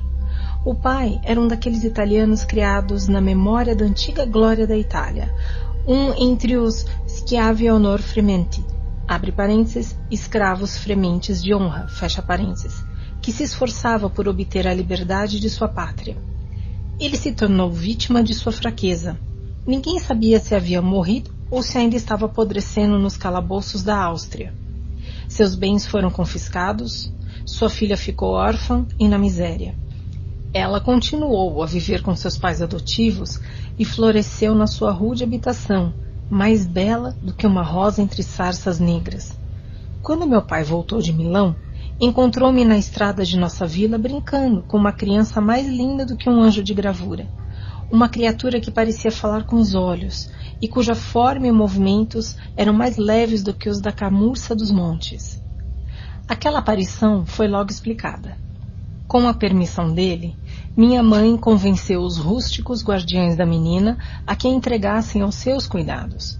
Eles gostavam muito da meiga órfã. Ela lhes parecera uma verdadeira bênção, mas não seria direito mantê-la na pobreza e na necessidade, quando a providência lhe proporcionava uma proteção tão poderosa. Eles consultaram o pároco da aldeia e o resultado foi que Elizabeth Lavenza, mais que uma irmã, a linda e adorada companheira de todas as minhas ocupações e diversões, passou a morar na casa de meus pais. Todo mundo amava Elizabeth. A apaixonada e quase reverente dedicação que todos lhe atributavam tornou-se para mim, enquanto eu partilhei dela, motivo de orgulho e de prazer. Uma noite, antes de ela ser trazida para minha casa, minha mãe me disse alegremente: Tenho um belo presente para o meu Victor. Amanhã ele o receberá. E quando na manhã seguinte ela me apresentou Elizabeth como o presente prometido, eu, com toda a seriedade infantil, tomei suas palavras ao pé da letra e olhei para Elizabeth como se ela fosse minha, minha para proteger, amar e tratar com carinho. Todos os elogios dirigidos a ela eu os tomava como feitos a algo que me pertencia. Nós nos tratávamos familiarmente por primos. Nenhuma palavra, nenhuma expressão poderiam incorporar melhor o tipo de parentesco que ela representava para mim. Mais do que irmã, já que até a morte ela deveria ser apenas minha. Pasta 2 Capítulo 2 Nós fomos criados juntos. Entre nossas idades, não chegava a haver um ano de diferença. Desnecessário dizer que não conhecíamos qualquer tipo de desunião ou de brigas. A harmonia era a alma de nossa amizade. E a diversidade e o contraste existentes em nossas índoles ainda mais nos aproximavam. Elizabeth era de temperamento mais calmo e mais concentrado. Eu, porém, com todo o meu ardor, era capaz de aplicar-me mais intensamente e era mais profundamente afligido pela sede de saber. Ela se preocupava em seguir as criações quiméricas dos poetas, e nas majestosas e maravilhosas paisagens que cercavam nosso lar suíço, as sublimes formas das montanhas, as mudanças das estações, as tempestades e a bonança, o silêncio do inverno, a vida e a turbulência de nossos verões alpinos. Ela encontrava um amplo campo de admiração e prazer. Enquanto minha companheira contemplava com espírito sério e satisfeito as magnificentes aparências das coisas, eu me deliciava com investigar as suas causas. O mundo, para mim, era um segredo que eu desejava descobrir. A curiosidade, uma ardente pesquisa para descobrir as leis ocultas da natureza, um contentamento que tocava o êxtase à medida que elas se iam revelando a mim, acham-se entre as primeiras sensações de que tenho lembrança. Quando nasceu o segundo filho, sete anos mais moço do que eu, meus pais abandonaram completamente sua vida errante e fixaram-se em sua terra natal. Nós possuíamos uma casa em Genebra e uma casa de campo em Belrive, na praia oriental do lago, a pouco mais de uma légua de distância da cidade. Residíamos principalmente nesta última, e a vida de meus pais transcorria em considerável isolamento. Por meu temperamento, eu evitava as multidões e me ligava com fervor a umas poucas pessoas. Era, portanto, em geral, indiferente aos meus colegas. Unia-me, porém, pelos laços da mais estreita amizade a um deles. Henry Clerval era filho de um comerciante de Genebra. Era um rapaz de singular talento e muita imaginação. Era empreendedor, gostava de tarefas difíceis e até mesmo do perigo. Era muito lido em histórias românticas e de cavalaria compunha canções heróicas e iniciou muitos contos de bruxarias e de aventuras de cavalaria. Procurava fazer-nos representar peças em que os personagens eram extraídos dos heróis de Roncesvalles, da távola redonda do rei Arthur e do grupo de cavaleiros que derramaram seu sangue para salvar o santo sepulcro das mãos dos infiéis. Nenhum ser humano poderia ter passado uma infância mais feliz do que eu. Meus pais estavam possuídos do verdadeiro espírito da bondade e da indulgência. Sentíamos que eles não eram os tiranos que dirigiam nossa vida a seu bel capricho, mas os agentes e criadores de todos os muitos prazeres que desfrutávamos. Quando eu entrava em contato com as outras famílias, podia perceber muito bem quão singularmente feliz era a minha, e a gratidão que eu experimentava reforçava o meu amor filial. Meu temperamento era às vezes violento, e violentas as minhas paixões, mas por alguma lei que controlava o meu eu, elas não se orientavam no sentido de objetivos infantis, e sim no de um impaciente desejo de aprender determinadas coisas, mas não de aprender tudo indiscriminadamente. Confesso que nem as línguas, nem os códigos dos governos, nem a política dos vários estados exerciam qualquer atração sobre mim. O que eu desejava aprender eram os segredos do céu e da terra. E embora eu me ocupasse da substância das coisas, ou do espírito da natureza e da misteriosa alma do homem, minhas pesquisas se dirigiam também para a metafísica, ou no seu mais alto sentido, para os segredos físicos do mundo. Enquanto isso, por assim dizer, Clerval se preocupava com as relações morais das coisas O agitado palco da vida, as virtudes dos heróis e as ações dos homens eram seu tema, e seus sonhos e suas esperanças. Tornar-se um daqueles cujos nomes estão registrados na história como os heróicos e venturosos benfeitores de nossa espécie. Em nosso lar pacífico, a santa alma de Elizabeth brilhava como uma lâmpada votiva de um relicário. Sua simpatia era nossa seu sorriso, sua voz macia, a doçura de seus olhos celestiais estavam sempre ali, abençoando-nos e animando-os. Ela era o espírito vivo do amor que suaviza e atrai.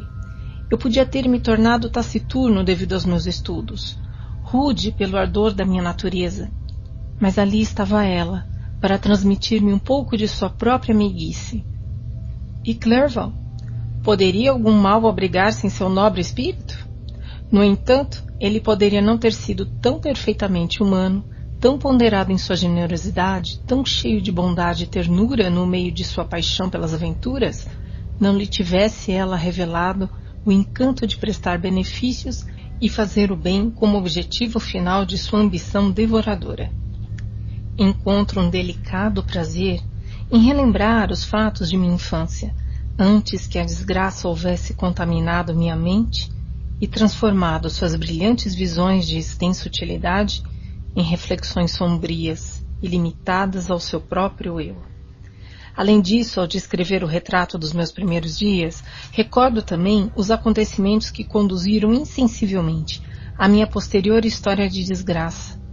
Pois quando me dou conta daquela paixão que depois regia o meu destino, Sinto-a nascer como um rio de montanha, de uma fonte insignificante e quase esquecida, avolumando-se à medida que prosseguia seu curso, para se transformar na torrente que varreu toda a minha esperança e alegria. As ciências naturais foram um gênio que regulou meu destino. Desejo, portanto, nessa narrativa, mencionar os fatos que despertaram minha predileção por aquelas ciências. Quando eu tinha 13 anos de idade, Fomos todos numa excursão alegre, aos banhos perto de Tonham. A inclemência do tempo obrigou-nos a passar um dia confinados na hospedaria.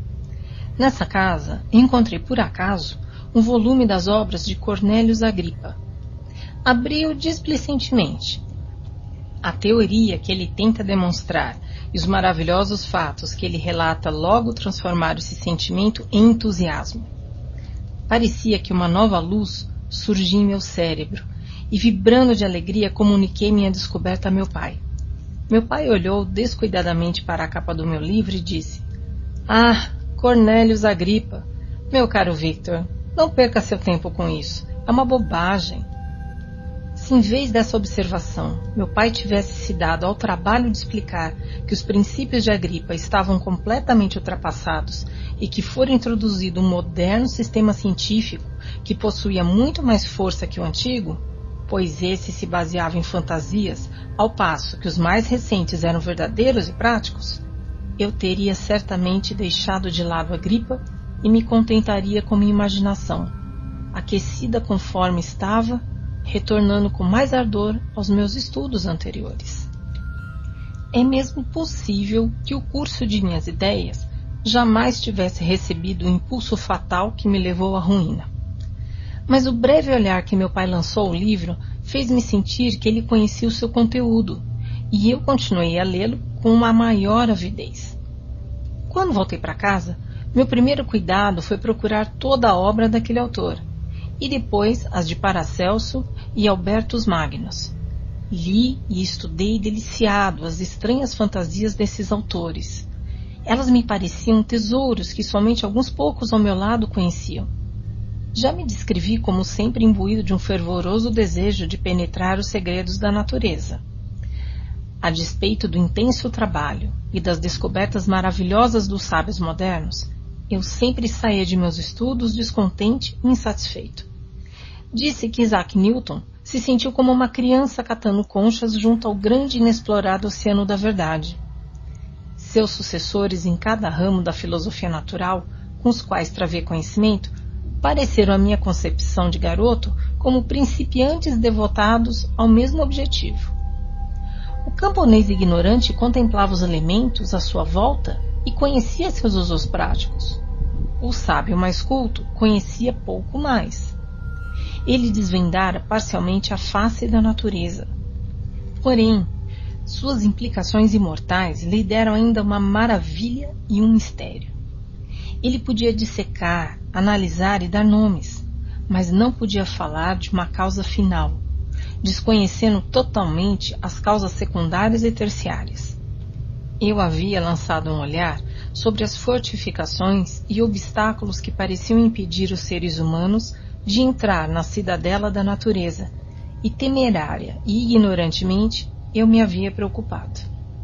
Mas aí estavam os livros e os homens que haviam penetrado mais fundo e sabiam mais. Eu acreditei em tudo o que diziam e tornei-me seu discípulo. Pode parecer estranho que isso acontecesse no século XVIII, mas embora eu acompanhasse o sistema de educação nas escolas de Genebra, era em alto grau um autodidata quando o assunto dizia respeito aos meus estudos favoritos. Meu pai não era um cientista, e eu fui deixado entregue à luta com a cegueira da infância, acrescida da sede de saber de um estudante. Sob orientação de meus novos mestres, entreguei-me com a maior aplicação à busca da pedra filosofal e do elixir da vida. Esse último logo monopolizou totalmente minha atenção. A saúde era um assunto vulgar, mas que glória não envolveria a descoberta se eu pudesse banir para sempre a doença do ser humano e tornasse o homem imune a tudo que não fosse a morte violenta. Nem eram essas as minhas únicas visões. A evocação de fantasmas ou demônios era uma promessa liberalmente feita pelos meus autores favoritos, coisa que eu, com a maior impaciência, desejava realizar. E se minhas encantações jamais tinham êxito, eu atribuí o meu fracasso mais à minha inexperiência e erros do que à falta de habilidade ou fidelidade nos meus instrutores.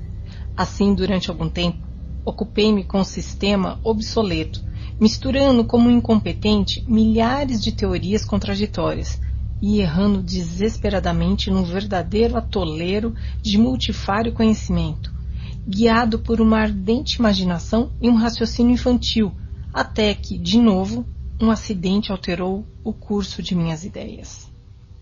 Eu estava mais ou menos com 15 anos e havia passado para nossa casa perto de Belrive quando assistimos à mais terrível e violenta das tempestades. Ela veio de trás das montanhas do Jura, e por todos os cantos do céu o trovão reboava com espantosa intensidade. Durante todo o tempo que durou a tempestade, eu fiquei observando seu progresso com curiosidade e deleite. De pé na porta, vi de repente uma língua de fogo sair de um velho carvalho que ficava a cerca de 20 metros de nossa casa. Tão logo a luz ofuscante sumiu, o velho carvalho tinha desaparecido. Nada mais restando dele senão um cepo crestado. Quando visitamos na manhã seguinte, encontramos a árvore despedaçada de maneira singular. Ela não foi esfacelada pelo choque, mas reduzida a finos cordões de madeira. Jamais vira uma coisa tão completamente destruída eu já travara conhecimento com as leis mais evidentes da eletricidade. Nessa ocasião, achava-se conosco um homem, grande pesquisador das ciências naturais, que, excitado por esse acidente, se pôs a explicar uma teoria que elaborara sobre a eletricidade e o galvanismo, ao mesmo tempo nova e espantosa para mim. Tudo o que ele disse reduzia a expressão mais simples Cornélios Agripa, Albertus Magnus e Paracelso, os senhores da minha imaginação. Por alguma fatalidade, a derrubada desses homens acabou com as minhas tendências para continuar meus estudos habituais. Era como se jamais pudéssemos descobrir qualquer coisa. Tudo aquilo que durante tanto tempo havia prendido minha atenção se tornou desprezível por um desses caprichos da mente a que somos talvez mais sujeitos nos ingênuos anos da nossa juventude, abandonei minhas preocupações anteriores. Desprezei a história natural e tudo o que dela provinha, como se fosse uma criação abortada, e dediquei o maior desprezo a uma suposta ciência que jamais podia transpor o limiar do verdadeiro conhecimento. Com essa disposição de espírito, entreguei-me às matemáticas e todos os seus ramos de estudo como pertencentes a uma ciência que se apoiava em alicerces firmes e, portanto, digna de minha consideração. Assim são estranhamente construídos os nossos espíritos, e por esses laços tão frágeis somos ligados à prosperidade ou à ruína. Quando olho para trás, é como se essa quase milagrosa mudança de tendências e de vontade fosse a imediata sugestão do anjo da guarda de minha vida, o último esforço feito pelo espírito de conservação para afastar a tempestade que pendia das estrelas e estava pronta para me envolver. Sua vitória foi anunciada por uma incomum tranquilidade e alegria de espírito que se seguiram ao abandono dos meus antigos e ultimamente atormentadores estudos. Foi assim que eu aprendi a associar o mal à sua continuação e a felicidade à sua interrupção.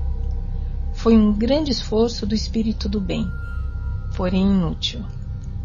O destino era muito poderoso e suas leis imutáveis haviam decretado minha destruição completa e terrível. Pasta 3 Capítulo 3 Quando completei 17 anos, meus pais resolveram que eu devia ingressar na Universidade de Ingolstadt. Até então eu frequentara as escolas de Genebra, mas meu pai achava que para concluir minha educação era necessário que eu me familiarizasse com outros hábitos e costumes que não os da minha terra natal.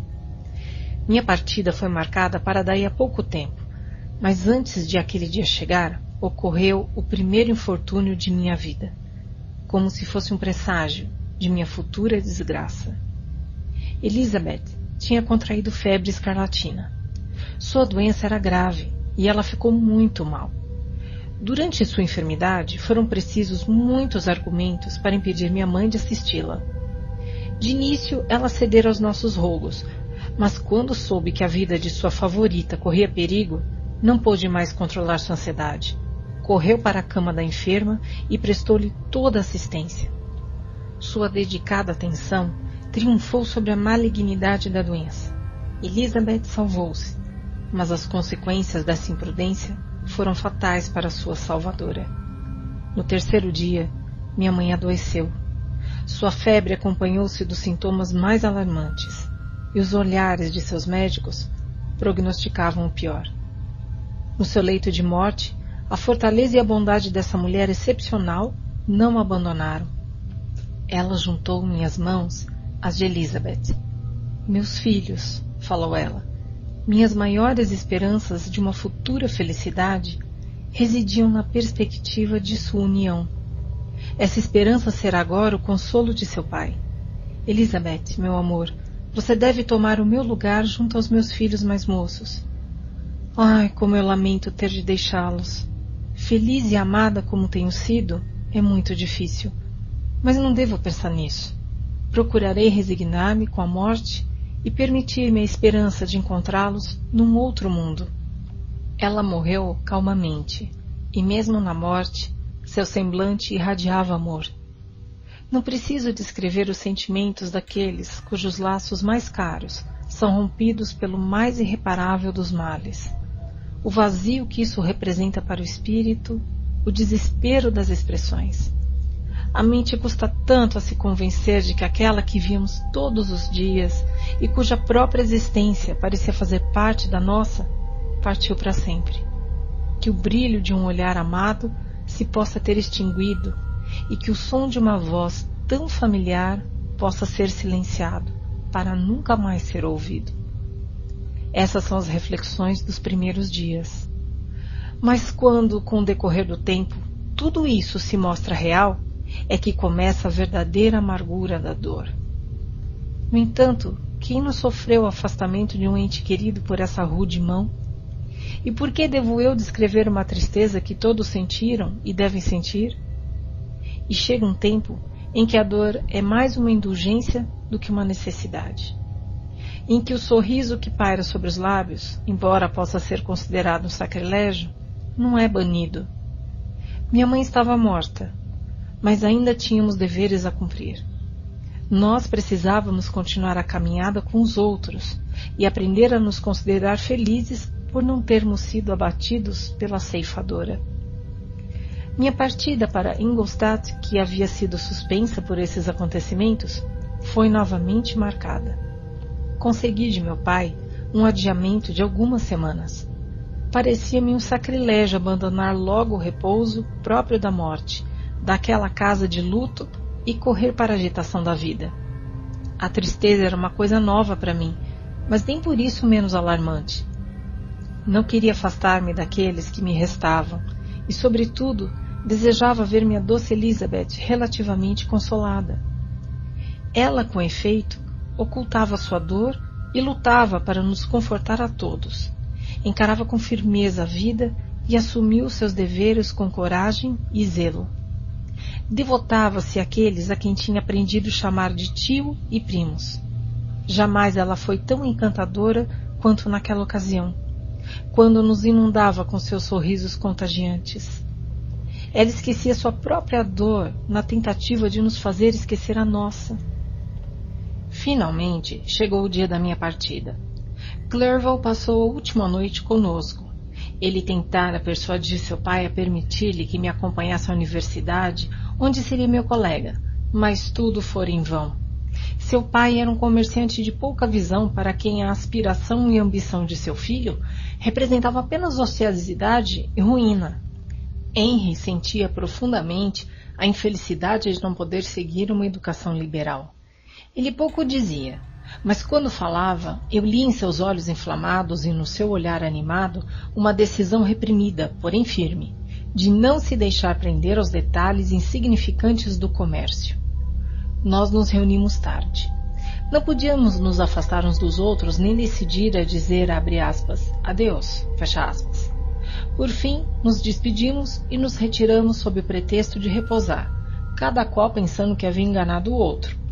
Mas quando, na manhã seguinte, eu desci para tomar a carruagem que me levaria, todos ali estavam, meu pai para me abençoar de novo, Clerval para apertar mais uma vez minhas mãos, minha Elizabeth para renovar seus pedidos, a fim de que escrevesse com frequência, e para dedicar uma última atenção feminina ao seu amigo e companheiro de brinquedos. Atirei-me no assento que me ia levar embora e permiti-me as mais melancólicas reflexões. Eu, que sempre me vira cercado de amáveis companheiros, continuamente preocupados em satisfazerem mutuamente, me achava agora sozinho. Na universidade para onde eu me dirigia, devia formar minhas próprias amizades e ser meu próprio protetor. Até então, minha vida fora notavelmente isolada e doméstica, e isso me conferia uma invencível repugnância por caras novas. Eu amava meus irmãos Elizabeth e Clerval. Eram as velhas caras familiares, mas eu me considerava totalmente inadequado para a companhia de estranhos. Eram esses meus pensamentos quando iniciei minha jornada, mas à medida que prosseguíamos, meu espírito se animava e minhas esperanças renasciam. Eu ansiava por adquirir saber. Muitas vezes, quando eu estava em casa, tinha achado difícil permanecer preso a um só lugar e desejar entrar no mundo para tomar posição entre os outros seres humanos. Agora que meus desejos se tinham realizado, Seria, na verdade, uma loucura que eu me arrependesse. Durante minha viagem para Ingolstadt, que era longa e fatigante, eu tinha tempo de sobra para pensar nisso e noutras coisas. Por fim, o alto campanário branco da cidade surgiu aos meus olhos. Eu desci e fui conduzido ao meu apartamento solitário para passar a noite conforme eu quisesse. Na manhã seguinte, Entreguei minhas cartas de apresentação e fiz algumas visitas a alguns dos principais professores. O acaso, ou melhor, a demoníaca influência do anjo da destruição que me dominou desde o instante em que relutantemente eu me afastei dos degraus da porta da casa de meu pai, guiou-me primeiro para o professor Kremp, de História Natural. Era um homem misterioso, profundamente imbuído nos segredos de sua ciência Fez-me várias perguntas referentes ao meu progresso nos diferentes ramos de estudos que pertenciam às ciências naturais. Respondi displicentemente, e em parte por desprezá-los, mencionei os nomes dos meus alquimistas como os principais autores que eu estudara. O professor olhou-me espantado.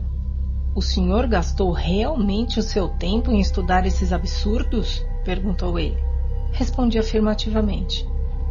Cada minuto, continuou Mr. Cramp com veemência, cada momento que o senhor desperdiçou com aqueles livros foram totalmente perdidos. O senhor sobrecarregou sua mente com sistemas ultrapassados e nomes inúteis. Meu Deus! E que em deserto vivia o senhor onde não havia uma alma bondosa para informá-lo de que essas fantasias com que o senhor se saturou têm mil anos de idade e são tão bolorentas quanto antigas? Jamais esperei encontrar nesta idade da ciência e das luzes um discípulo de Albertus Magnus e de Paracelso. Meu caro jovem, o senhor deve recomeçar todos os seus estudos. Assim falando, ele se afastou e escreveu uma lista de livros sobre ciências naturais que desejava que eu procurasse, e me despediu depois de dizer que, no início da outra semana, ele pretendia começar um curso de palestras sobre história natural e suas relações gerais, e que Waldman, outro professor, ministraria aulas de química alternando os dias com ele. Não voltei para casa desapontado pois já disse que há muito que eu considerava esses autores, que o professor havia reprovado, como totalmente inúteis. Mas também não voltei mais inclinado a retomar de algum modo aqueles estudos. O professor Cramp era um homenzinho encurvado, com uma voz rouca e de aspecto repulsivo. O professor, portanto, não me inspirava a menor inclinação a aceitar a sua ciência. Seguindo um curso talvez demasiado filosófico, eu relatei as conclusões a que cheguei sobre ela nos meus primeiros dias. Como criança, eu não me satisfizera com os resultados prometidos pelos modernos professores de ciências naturais. Com uma confusão de ideias que só pode ser admitida pela minha extrema juventude e a falta de um guia nesses assuntos, eu tinha retroagido ao longo do caminho do tempo e trocado as descobertas dos recentes pesquisadores pelos sonhos dos esquecidos alquimistas. Além disso, eu tinha desprezo pelos modernos usos das ciências naturais. Era muito diferente quando os mestres da ciência procuravam imortalidade e o poder. Embora fúteis, esses aspectos eram grandiosos. Mas agora o quadro tinha mudado. A ambição do pesquisador parecia resumir-se no aniquilamento daquelas visões sobre as quais se fundava o meu interesse pela ciência. Exigiam-me que eu trocasse quimeras de ilimitada grandeza por realidades de pouco valor. Essas foram as minhas reflexões durante os primeiros dois ou três dias de minha residência em Ingolstadt, que dediquei particularmente em conhecer os locais e os moradores de minha nova habitação. Ao começar, porém, a semana seguinte, pus-me a pensar nas informações que o professor Cramp me dera sobre as palestras. Embora não estivesse disposto a ir ouvir aquele camaradinha presunçoso declamar sentenças do alto de um púlpito, lembrei-me do que ele dissera do professor Waldman, que eu nunca tinha visto, pois até então ele se achava fora da cidade. Parte por curiosidade, parte por não ter o que fazer, fui até a sala de aula, onde pouco depois entrou o professor Waldman. Esse professor era muito diferente de seu colega. Aparentava cerca de 50 anos, mas tinha um aspecto que denotava grande benevolência. Alguns cabelos grisalhos marcavam-lhe as têmporas, mas o resto da cabeça era quase negro.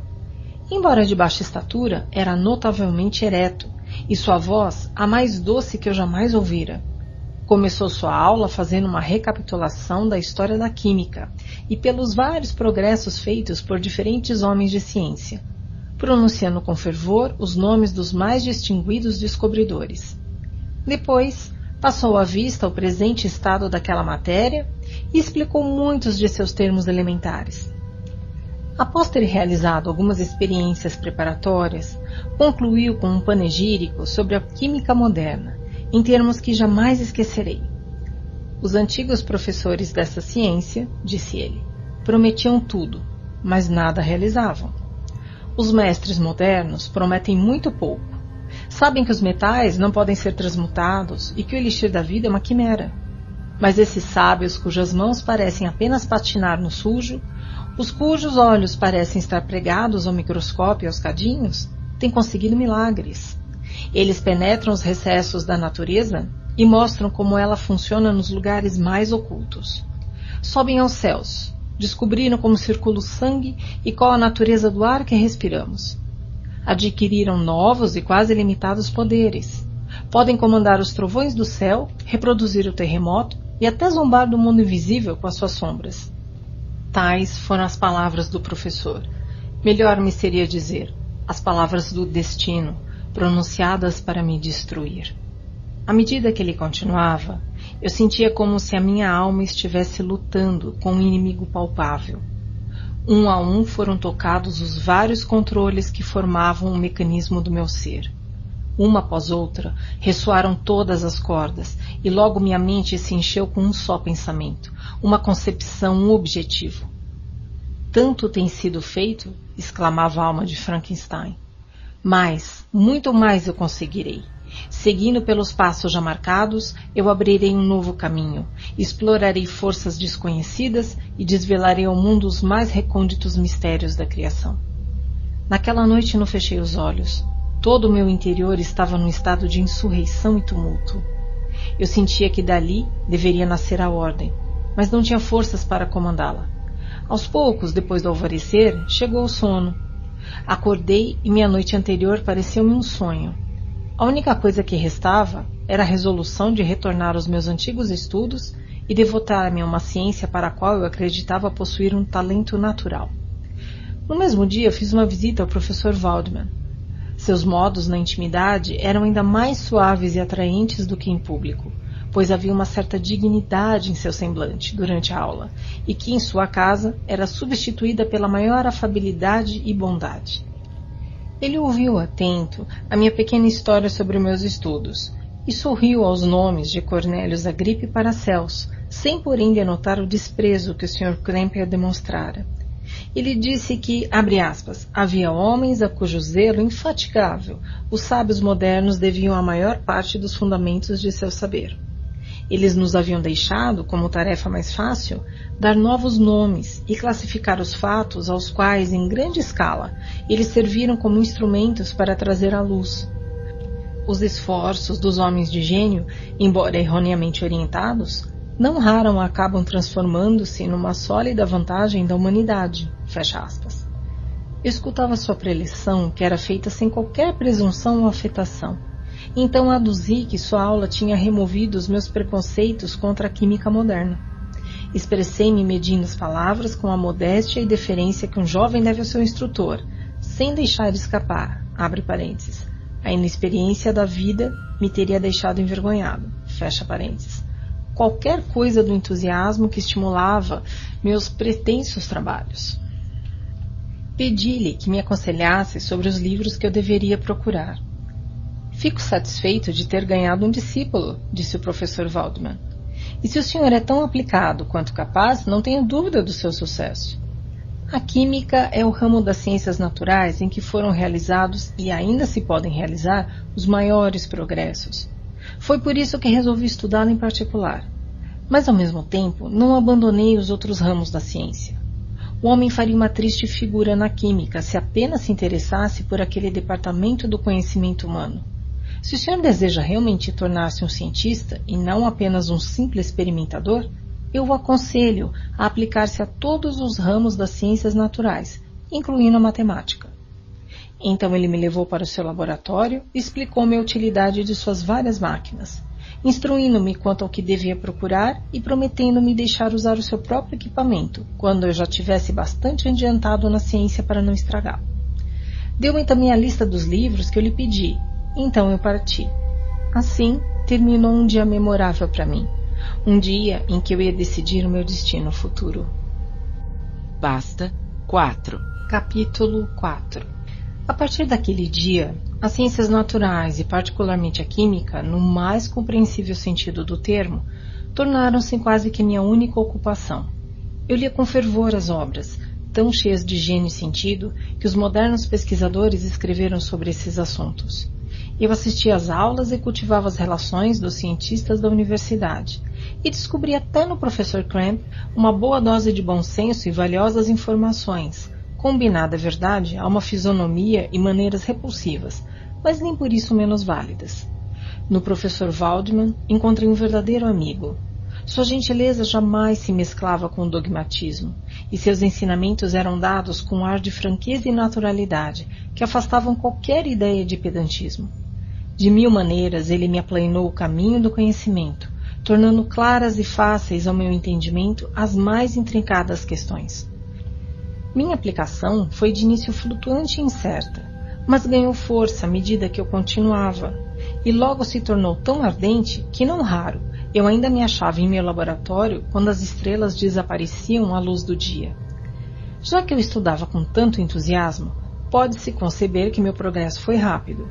Meu ardor, na verdade, causava espanto aos estudantes e minha eficiência aos mestres. O professor Clamp muitas vezes me perguntava, com um sorriso irônico, como ia Cornelius Agripa, enquanto que o professor Waldman exprimia o mais cordial entusiasmo com meu progresso. Assim, Decorreram dois anos, durante os quais não fui a Genebra, dedicado que estava de corpo e alma na busca de algumas descobertas que eu esperava fazer. Ninguém, a não ser os que já experimentaram, pode imaginar a sedução da ciência. Em outros tipos de estudos, vai-se até onde os outros foram antes de nós, e nada mais há para se conhecer. Mas quando se trata da ciência, o terreno é inesgotável para as descobertas e as maravilhas. Um cérebro de moderada capacidade que se dedique com afinco a estudar um estudo deve infalivelmente alcançar uma grande competência nele.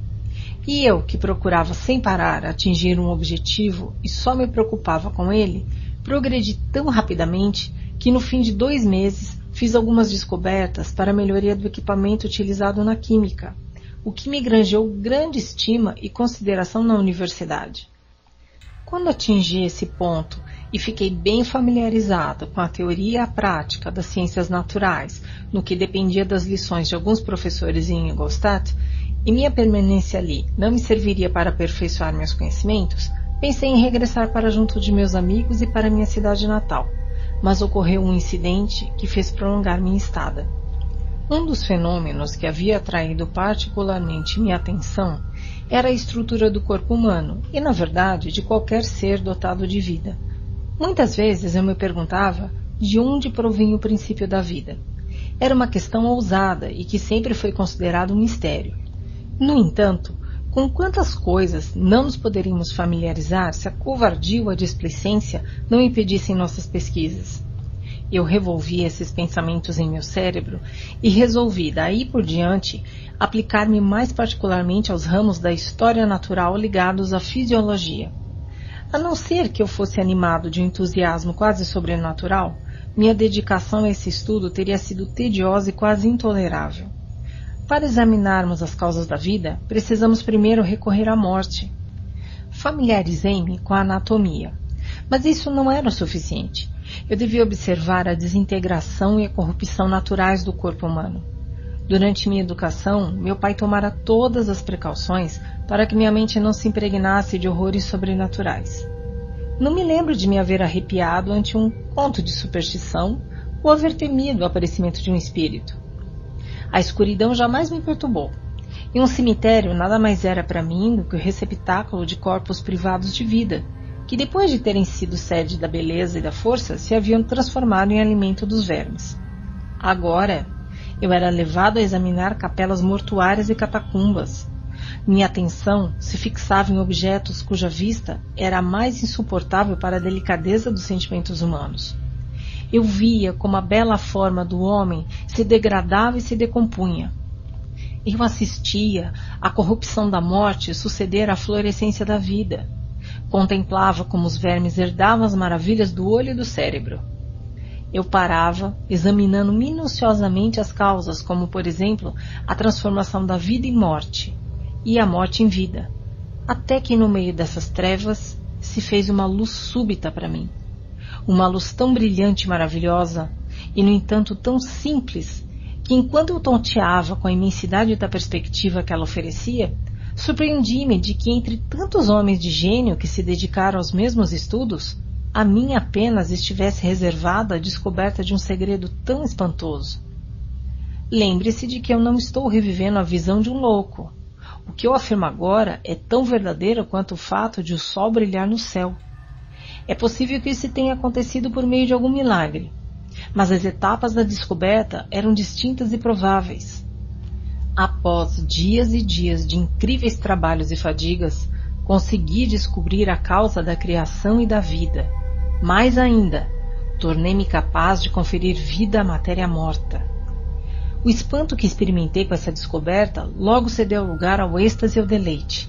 Depois de tanto tempo despendido num trabalho estafante, chegar de repente ao cume dos meus desejos era a realização total das minhas lides.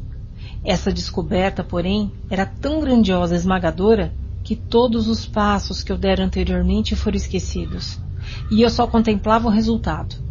O que constituíra a preocupação e o desejo dos homens mais sábios desde a criação do mundo estava agora ao meu alcance. Não que tudo o que me aconteceu tivesse ocorrido como por um passe de mágica. Os conhecimentos que obtiveram eram mais de molde a dirigir meus trabalhos para o objetivo da minha pesquisa do que exibir aquele objetivo já realizado. Eu estava como o árabe, que, tendo sido enterrado com os mortos, encontrou uma passagem para a vida, ajudado apenas por uma luzinha de brilho aparentemente fraco. Sinto pela sua impaciência e pela expressão de espanto e ansiedade de seu olhar, meu amigo, que você aguarda que eu lhe conte o segredo que descobri. Não pode ser assim. Escute minha história com calma até o fim e você perceberá facilmente por que sou reservado nesse assunto. Não quero levá-lo desprevenido e cheio de ardor, como eu então estava, infalivelmente para o que será sua desgraça e destruição. Aprenda comigo, se não pelos meus ensinamentos, ao menos pelo meu exemplo, como é perigoso adquirir saber e quão mais feliz é o homem que acredita ser a sua cidade natal o mundo, do que aquele que aspira a tornar-se maior do que a sua natureza permite. Quando me vi com aquele poder tão espantoso em minhas mãos, hesitei longo tempo quanto à maneira de empregá-lo. Embora eu possuísse a capacidade para conferir a vida, Preparar uma estrutura para recebê-la, com toda a complexidade de nervos, músculos e vasos, ainda constituía uma tarefa de inconcebível dificuldade e trabalho. No início fiquei na dúvida se devia criar um ser como eu ou um mais simplesmente organizado.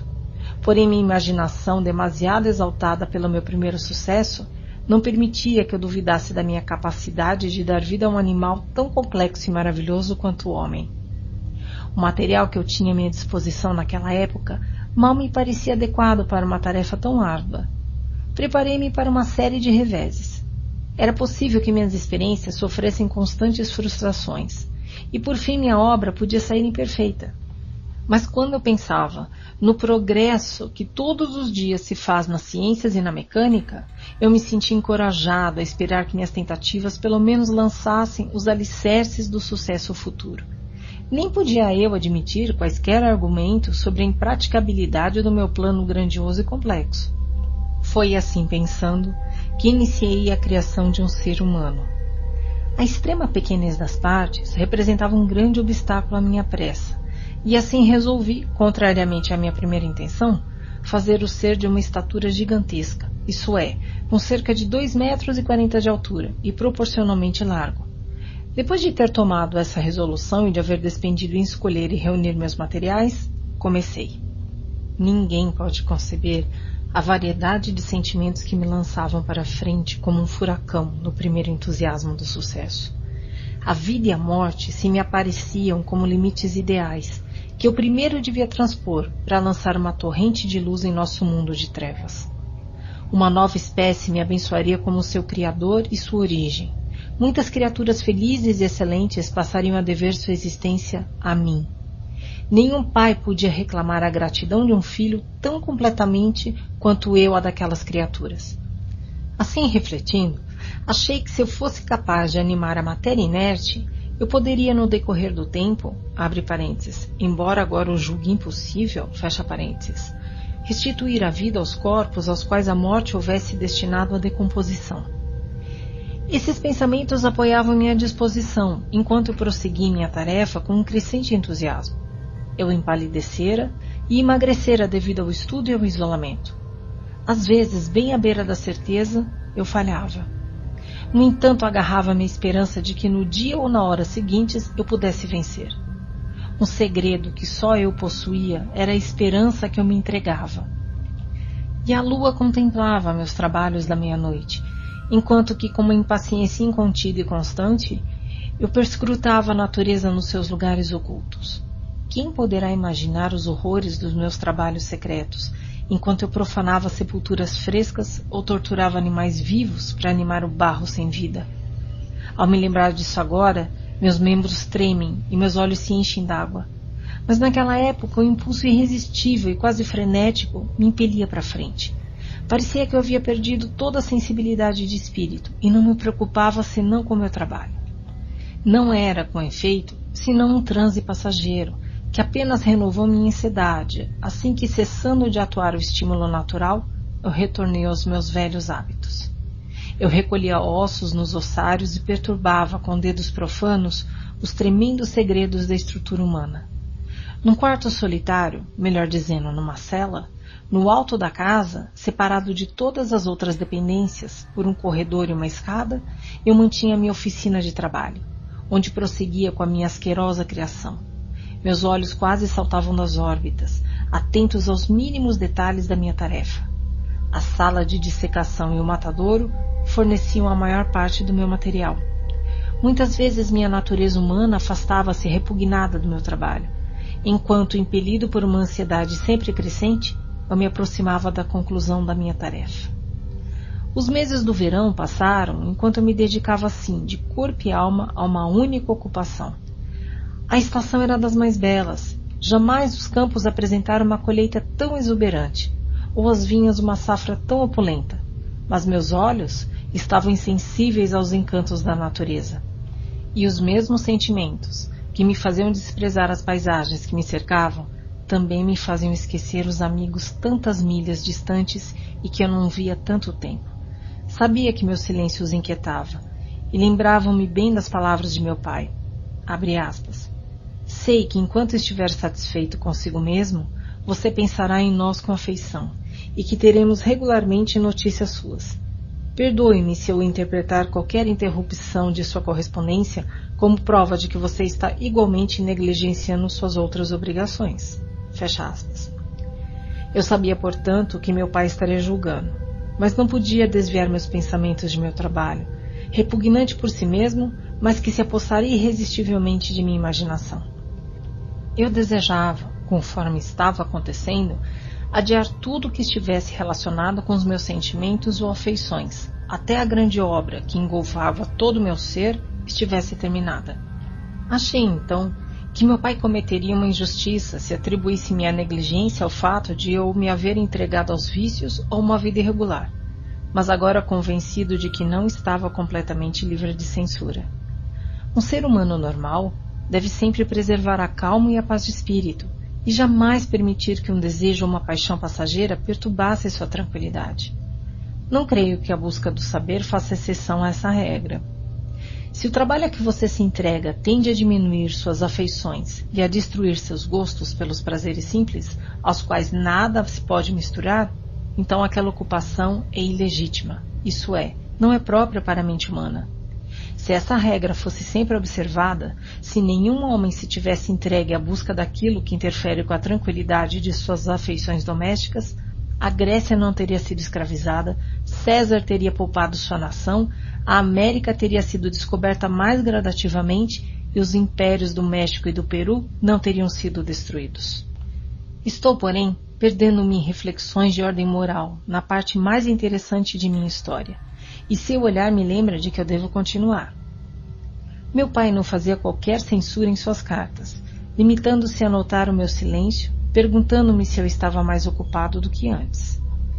O inverno, a primavera e o verão passaram, enquanto eu continuava o meu trabalho. Mas não percebi a expansão das folhagens ou o desabrochar das flores, espetáculos que antes sempre me enchiam de prazer. Tão absorto eu estava em minha ocupação. Naquele ano, as folhas murcharam antes que meu trabalho se aproximasse do fim, e cada dia que passava mostrava claramente o quanto eu tinha sido bem-sucedido mas o meu entusiasmo era posto à prova pela minha ansiedade. E eu mais parecia um indivíduo condenado ao trabalho escravo nas minas ou a qualquer outra tarefa insalubre do que um artista ocupado em seus afazeres favoritos. Todas as noites eu senti um pouco de febre e fiquei excessivamente nervoso. A queda de uma folha me assustava e eu evitava meus companheiros como se eu fosse culpado de um crime. Às vezes, assustava-me ao ver a que estado eu tinha chegado. Era sustentado ainda apenas pelas energias do meu objetivo. Logo as minhas tarefas chegariam a termo, e eu acreditava que o exercício e as diversões afastariam alguma doença incipiente. E me prometi que me dedicaria a ambas as coisas quando minha criação estivesse terminada. Basta 5. Capítulo 5 Foi numa sombria noite de novembro que eu contemplei a realização da minha obra. Com uma ansiedade que quase tocava as raias da agonia, tomei dos instrumentos que estavam à minha volta, a fim de que eu pudesse infundir uma centelha de vida na coisa inerte que jazia aos meus pés. Era já quase uma hora da madrugada. A chuva batia tristemente nas janelas e minha vela estava quase consumida quando, ao lusco-fusco da luz bruxuleante, prestes a extinguir-se, vi abrir-se o baço olho amarelo da criatura. Ela respirava com dificuldade e um movimento convulsivo agitava seus membros. Como posso descrever minhas emoções ante aquela catástrofe? Como reescrever aquela ruína que eu, com esforço infinito e zelo, havia tentado formar? Seus membros eram bem proporcionados, e eu havia escolhido e trabalhado suas feições para que fossem belas. Belas! Meu Deus! Sua pele amarela mal cobria o relevo dos músculos e das artérias que jaziam por baixo. Seus cabelos eram corridos e de um negro lustroso, seus dentes alvos como pérolas. Todas essas exuberâncias, porém, não formavam senão um contraste horrível com seus olhos desmaiados, quase da mesma cor acinzentada das órbitas, onde se cravavam, e com a pele encarquilhada e os lábios negros e retos. Os diferentes fatos da vida não são tão variáveis quanto os sentimentos humanos. Há dois anos que eu vinha trabalhando com o único objetivo de insuflar vida num corpo inanimado. Para isso, eu comprometera meu repouso e minha saúde. Eu o havia desejado com um ardor que excedia a moderação, mas agora que havia terminado, desvanecera-se a beleza do sonho, e meu coração se enchia de horror e asco. Incapaz de suportar o aspecto do ser que eu havia criado, saí correndo do aposento e continuei durante muito tempo a andar pelo meu quarto sem poder dormir. Por fim, aquele tumulto cedeu lugar a uma grande lassidão, e eu me atirei na cama, vestido como estava, tentando alguns momentos de esquecimento. Tudo, porém, foi em vão. Na verdade, dormi, mas fui perturbado pelos sonhos mais violentos. Julguei ver Elizabeth, estuante de saúde, caminhando pelas ruas de Ingolstadt. Deliciado e surpreso, abracei-a, porém ao beijá-la nos lábios, eles se tornaram lívidos com a cor da morte. Suas feições mudaram e eu tive a impressão que segurava em meus braços o cadáver de minha mãe. Um sudário envolvia-lhe o corpo e eu vi os vermes rastejando pelas dobras do pano. Acordei cheio de horror. Um suor frio cobria minha testa. Meus dentes batiam e todos meus membros se convulsionaram quando a luz pálida e amarela da lua, que forçava a passagem pelos vidros das janelas, vi o desgraçado, o infeliz monstro que eu criara. Ele afastara o reposteiro da cama e seus olhos, se é que assim podiam ser chamados, estavam fixados em mim. Seus maxilares abriram-se e ele murmurou alguns sons inarticulados, enquanto uma careta enrugava seu rosto. Talvez ele tenha falado, mas eu não ouvi. Uma mão se estendeu como se quisesse segurar-me, porém eu fugi correndo pelas escadas. Refugiei-me no pátio da casa onde eu morava e ali passei o resto da noite, andando de um lado para o outro na maior agitação, escutando atentamente qualquer som, como se ele fosse anunciar a aproximação do cadáver demoníaco ao qual tão desgraçadamente eu havia dado a vida. Oh, nenhum mortal seria capaz de suportar o horror daquele rosto. Uma múmia revivida não seria tão horrorosa quanto aquele destroço. Eu o contemplara antes de terminar meu trabalho. Ele era feio, porém, quando aqueles músculos e articulações passaram a se mover, ele se tornou uma coisa que nem Dante poderia ter concebido. Passei a noite arrasado. Ora, minha pulsação era tão rápida e forte que eu sentia a palpitação de todas as artérias, ora eu quase caía no chão, enlanguecido por uma fraqueza extrema. Misturado a esse horror, eu experimentava a amargura do desapontamento. Sonhos que durante tanto tempo foram um alimento e um descanso se haviam transformado num verdadeiro inferno para mim. E a mudança fora tão rápida, a subversão tão completa. Por fim, o dia nasceu triste e úmido, descobrindo para meus olhos insones a igreja de Ingolstadt, cujo relógio do campanário branco indicava seis horas. O porteiro abriu os portões do pátio, que foi o meu asilo noturno, e eu me esgueirei para as ruas, andando com passo rápido, como se procurasse evitar a monstruosidade que eu temia ver surgir a cada esquina. Não ousava retornar ao apartamento que eu habitava, mas me senti impelido a correr, embora encharcado pela chuva que caía de um céu negro e desolado. Durante algum tempo, continuei a caminhar assim, procurando com aquele exercício físico aliviar a carga que pesava em minha mente. Eu atravessava as ruas sem noção alguma de onde estava ou do que estava fazendo. Meu coração batia atormentado pelo medo, e eu corria com passos irregulares, não ousando olhar à minha volta. Abre aspas. Como alguém que, numa estrada solitária, caminha temeroso e aterrorizado, e tendo olhado em derredor, avança, sem virar mais a cabeça, por saber que um terrível inimigo aproxima-se por trás dele. Fecha aspas. Nota de rodapé. Do Ancient Mariner, de Collard. Fim de nota de rodapé. Assim continuando, cheguei ao outro lado da estalagem onde as várias carruagens e diligências costumavam parar. Ali estaquei, sem saber porquê, mas permaneci alguns minutos com o olhar pousado num coche que vinha em minha direção, da outra extremidade da rua. Quando ele chegou mais perto, vi que era a diligência da Suíça.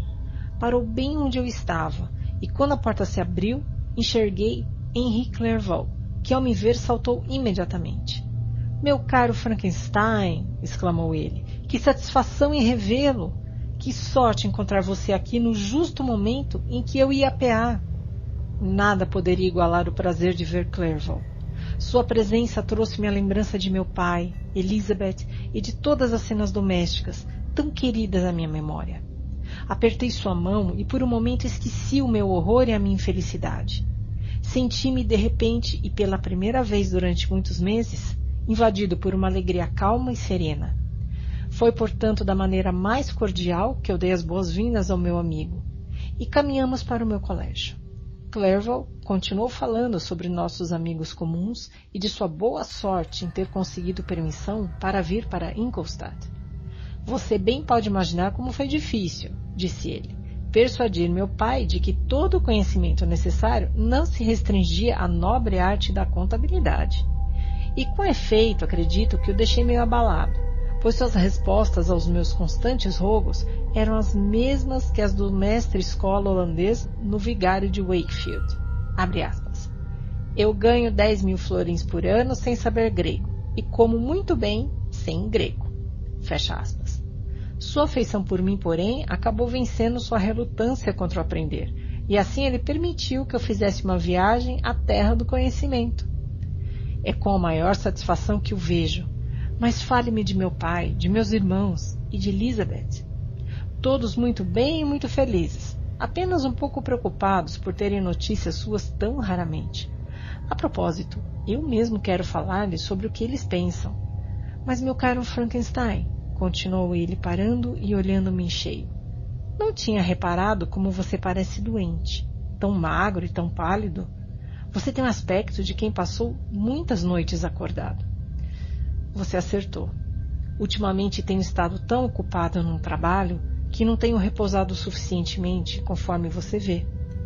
Espero, porém, espero com toda sinceridade que tudo agora tenha terminado e que eu esteja finalmente livre.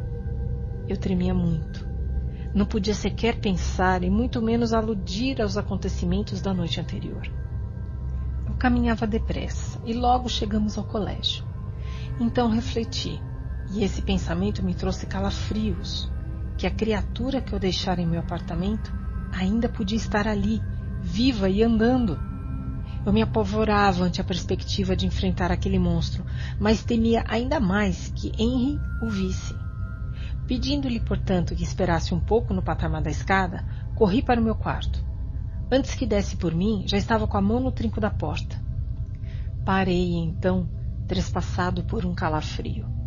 Abri a porta com violência, como fazem as crianças quando esperam que um fantasma as esteja esperando do outro lado, porém nada apareceu. Entrei receoso. O apartamento estava vazio, e meu quarto de dormir também se achava livre daquele hóspede horrível. Mal podia crer em tanta sorte. Depois que me assegurei de que meu inimigo havia realmente desaparecido, bati palmas de alegria e desci ao encontro de Clerval. Subimos para o meu quarto e o criado trouxe o café, mas eu não me podia conter. Não era apenas alegria o que me invadia. Eu sentia minha carne vibrar com um excesso de sensibilidade e o pulso bater mais rapidamente. Não podia ficar parado um instante no mesmo lugar. Eu pulava por sobre as cadeiras, batia palmas e ria alto. Primeiro Clerval atribuiu aquela excepcional disposição à sua chegada, mas quando me observou mais atentamente, Notou um selvagem brilho no meu olhar que ele não podia explicar, ficando assustado e espantado com meu riso frouxo, alto e contínuo. Meu caro Victor, gritou ele, pelo amor de Deus, o que é que há? Não ria assim. Você está muito doente. Qual é a causa de tudo isso? Não me pergunte, clamei eu, cobrindo os olhos com as mãos, pois eu julguei estar vendo o horroroso espectro esgueirar-se para dentro do quarto. Ele pode lhe dizer. Ah, salve-me, salve-me! Eu imaginava que o monstro estava me agarrando, lutei desesperadamente e caí desmaiado. Pobre Clerval, que não estaria imaginando? Um encontro que ele antecipara com tanta alegria transformava-se numa verdadeira amargura. Eu, no entanto, não testemunhei sua dor, pois me achava sem sentidos, só voltando a mim muito tempo depois. Esse foi o início de uma febre nervosa que me reteve no leito vários meses. Durante todo esse tempo, Henry foi meu único enfermeiro. Soube depois que, considerando a idade avançada de meu pai, que o impedia de fazer uma viagem tão longa, e sentindo o quanto Elizabeth ficaria abalada com a minha doença, ele lhes poupou esta dor, escondendo-lhes a extensão do meu mal. Clerval sabia que eu não podia contar com um enfermeiro mais bondoso e atento do que ele, e firme na esperança de me recuperar, não teve dúvidas de que, em vez de causar mal, praticava uma boa ação, assim agindo para com eles. Mas na realidade eu estava muito doente, não restando dúvidas de que só os ilimitados e constantes cuidados de meu amigo foram capazes de me restituir a vida. A forma do monstro a que eu tinha dado vida estava sempre diante dos meus olhos, e eu vociferava sem cessar contra ele. Sem dúvida, minhas palavras devem ter surpreendido Henry. Primeiro ele achou que se tratava de um delírio de minha imaginação perturbada. Mas a constância com que eu me referia ao mesmo assunto persuadiu de que, com efeito, a minha doença se devia a um acontecimento terrível e anormal. Muito vagarosamente e com frequentes recaídas que alarmavam e entristeciam meu amigo, eu me recuperei. Recordo que a primeira vez que fui capaz de observar os objetos exteriores com certo prazer, percebi que as folhas do outono tinham desaparecido e dado lugar a jovens botões que brotavam das árvores que ensombreciam minha janela. Era uma primavera divina, e a estação contribuiu para minha recuperação. Experimentei também renascer em meu peito sentimentos de alegria e de afeição. A tristeza desaparecera, e em pouco tempo tornei-me tão animado quanto antes de ser atacado pela paixão fatal. Querido Clerval, exclamei, como você é bom para mim! Todo esse inverno, em vez de estudar, conforme prometeu a si mesmo, você passou no meu quarto de doente. Como poderei pagar-lhe tudo isso? Sinto um grande remorso por ter sido causa dessa desilusão, mas você há de me perdoar. Eu me sentirei inteiramente recompensado se você não fizer extravagâncias e procurar se restabelecer o mais depressa possível. E desde que você parece estar com uma tão boa disposição, posso falar-lhe sobre um assunto? Posso. Eu tremi. Um assunto? Que seria? Iria ele aludir a um assunto sobre o qual eu nem ousava pensar? Acalme-se, disse Clerval, que reparou na alteração da minha cor. Eu não tocarei nele, se isso faz ficar agitado. Mas seu pai e sua prima, sentir-se-iam muito felizes se recebessem uma carta escrita por sua própria mão. Eles ignoram o quanto você esteve mal. Estão muito preocupados com seu longo silêncio. Ah, é isso, Henry? Como pôde você imaginar que os meus primeiros pensamentos não iriam para aqueles amigos queridos, que eu amo e que tanto são dignos do meu amor? Se é essa a sua disposição, meu amigo, talvez você gostasse de ver uma carta para você e que está aqui há alguns dias. Creio que é de sua prima. Basta 6. Capítulo 6 Clerval então entregou-me a seguinte carta. Era da minha própria Elizabeth. Meu querido primo, você tem estado doente, muito doente, e nem as constantes cartas do caro e bondoso Henry têm sido suficientes para me confortar a seu respeito. Você está proibido de escrever, até de segurar uma caneta. No entanto, querido Victor, é necessário uma palavra sua para acalmar nossas apreensões. Por muito tempo pensei que cada próximo correio traria a carta que esperávamos, e convenci titio a não fazer uma viagem a Ingolstadt. Impediu assim de se entregar aos inconvenientes e até talvez perigos de uma viagem tão longa. No entanto, quando lamentei não poder eu mesma fazê-la, a mim se afigurava que a tarefa de atender você tinha sido delegada a alguma velha enfermeira mercenária, que jamais poderia satisfazer seus desejos nem dar-lhe os cuidados e afeição que sua prima lhe daria. Contudo, agora tudo passou. Clerval escreve dizendo que, com efeito, você está melhorando. Espero que você confirme isso o mais breve possível por sua própria mão. Fique bom e volte para nós. Você encontrará um lar alegre e feliz, e amigos que o amam extremosamente. Seu pai vai bem de saúde e não fala senão em vê-lo para assegurar-se de que você está bem. Só mesmo esse cuidado seria capaz de encher de sombras o seu bondoso semblante. Como você gostaria de assistir ao progresso de nosso Ernesto? Está agora com 16 anos e muito ativo e animado. Deseja ser um verdadeiro suíço e entrar para o serviço militar no estrangeiro porém só o poderá fazer depois que seu irmão mais velho voltar para nós. Titio não está muito satisfeito com a ideia do serviço militar num país distante, mas Ernesto jamais foi aplicado como você. Ele encara o estudo como um odioso cativeiro. Passa o tempo a céu aberto, subindo as montanhas ou remando no lago. Receio que se torne um ocioso se não considerarmos a questão e não permitirmos que siga a profissão que escolheu. Pouca coisa ocorreu aqui depois que você partiu, exceto o crescimento das crianças. O lago continua azul e as montanhas vestidas de neve. Eles jamais mudam, e acho que nosso lar calmo e nossos corações satisfeitos se regulam pelas mesmas leis imutáveis. Minhas ocupações rotineiras ocupam meu tempo e me distraem. E eu sou recompensada não vendo senão rostos felizes e bondosos ao meu redor. Desde que você foi embora, apenas uma alteração ocorreu no pessoal de nossa casa. Você se recorda de quando foi que Justine Moritz entrou pela nossa família? Talvez não. Vou, portanto, lembrar-lhe a história em poucas palavras. A senhora Moritz, mãe dela, era viúva com quatro filhos, dos quais Justine era a terceira. Essa menina sempre fora favorita de seu pai, mas por uma estranha perversidade, a mãe não a suportava e depois que o Sr. Moritz morreu, passou a tratá-la muito mal. Titi observava isso e, quando Justine fez 12 anos, convenceu a mãe dela que lhe permitisse vir morar em nossa casa. As instituições republicanas de nossa pátria produziram hábitos mais simples e melhores do que as de grandes monarquias que nos cercam. Daí o haver menos diferenças entre as várias classes de seus habitantes e as classes mais humildes, nem tão pobres nem tão desprezadas, possuem maneiras educadas e uma boa moral. Em Genebra, uma criada não significa a mesma coisa que uma criada na França e na Inglaterra. Justin, assim recebida em nossa família, aprendeu os deveres de uma criada, condição que em nossa feliz pátria não inclui a ideia de ignorância e de sacrifício da dignidade do ser humano. Justin, você deve se lembrar, era sua grande favorita, e recordo-me de que uma vez você observou que se estivesse de mau humor, Bastava um olhar de Justin para dissipá-lo, tal como Ariosto em relação à beleza de Angélica, pois ela parecia tão feliz e alegre. Esse benefício foi totalmente recompensado. Justin era a criatura mais grata do mundo. Não que ela o dissesse, mas podia-se ver nos seus olhos que ela adorava sua protetora. Embora fosse sempre alegre em muitos sentidos, às vezes era até mesmo irrefletida.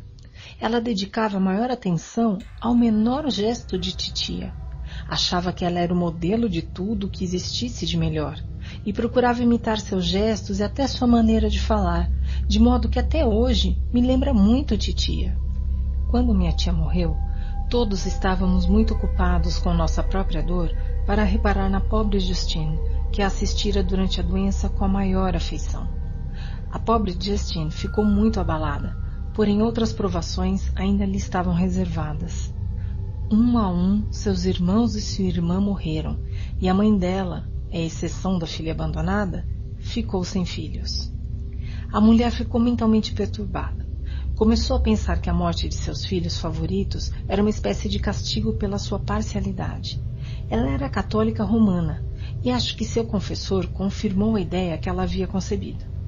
Assim, poucos meses depois de você partir para Ingolstadt, aquela mãe arrependida chamou Justine para casa. Pobre menina! Chorou quando nos deixou, desde a morte de titia que ela não ficava tão alterada. Ela, que era antes tão viva, ficou abatida pela dor, e a convivência com a mãe era o que menos se podia esperar para restaurar sua alegria. O arrependimento da pobre mulher era muito inconstante.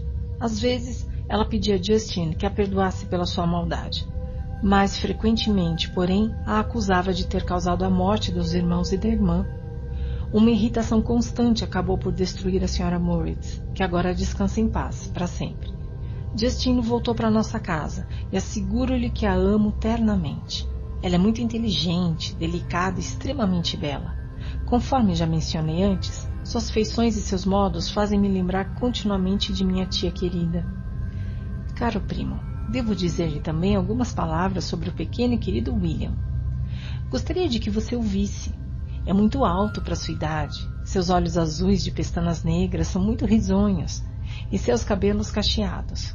Quando ri, formam-se duas covinhas de cada lado das faces, que são rosadas e sadias. Já teve uma ou duas pequenas esposas, mas Louisa Byron é a sua favorita, linda menina de cinco anos de idade. Agora, caro Victor, eu ousaria dizer que você gostaria de ouvir alguns comentários sobre a boa gente de Genebra. A linda senhorita Mansfield já está recebendo os parabéns pelo seu próximo casamento com um jovem inglês John Melbourne, cavalheiro. Sua irmã, muito feia, Manon, casou-se com o Sr. Duvillard, o rico banqueiro, no outono passado. Seu colega favorito, Louis Manoir, sofreu vários reveses desde que Clerval saiu de Genebra. Ele, porém, já se recuperou e fala-se que vai casar com uma bela francesa muito viva, a senhora Tavernier. É viúva e muito mais velha do que Manoir, mas é muito admirada e procurada por todo mundo. Escrevi-lhe na melhor disposição de espírito, caro primo. Ao terminar, porém, retorna minha ansiedade. Escreva, querido Victor. Uma linha, uma palavra será um verdadeiro bálsamo para nós. Mil agradecimentos a Henry pela sua bondade, sua afeição e suas várias cartas. Somos-lhe sinceramente gratos. Adieu. Meu primo, cuide-se e eu lhe rogo, escreva. Genebra, 18 de março de 1700 Elizabeth Lavenza. Querida Elizabeth, exclamei quando acabei de ler a carta. Vou escrever-lhe agora mesmo e livrá-la da ansiedade que a oprime. Escrevi e fiquei muito cansado com o esforço feito. Mas a minha convalescença tinha começado e continuou regularmente. Dentro de mais 15 dias eu já podia deixar o meu quarto. Recuperado, uma das primeiras coisas que fiz foi apresentar Clerval aos diversos professores da universidade. Assim procedendo, eu me submeti a uma espécie de flagelação, pouco adequada para as feridas que minha mente tinha sofrido.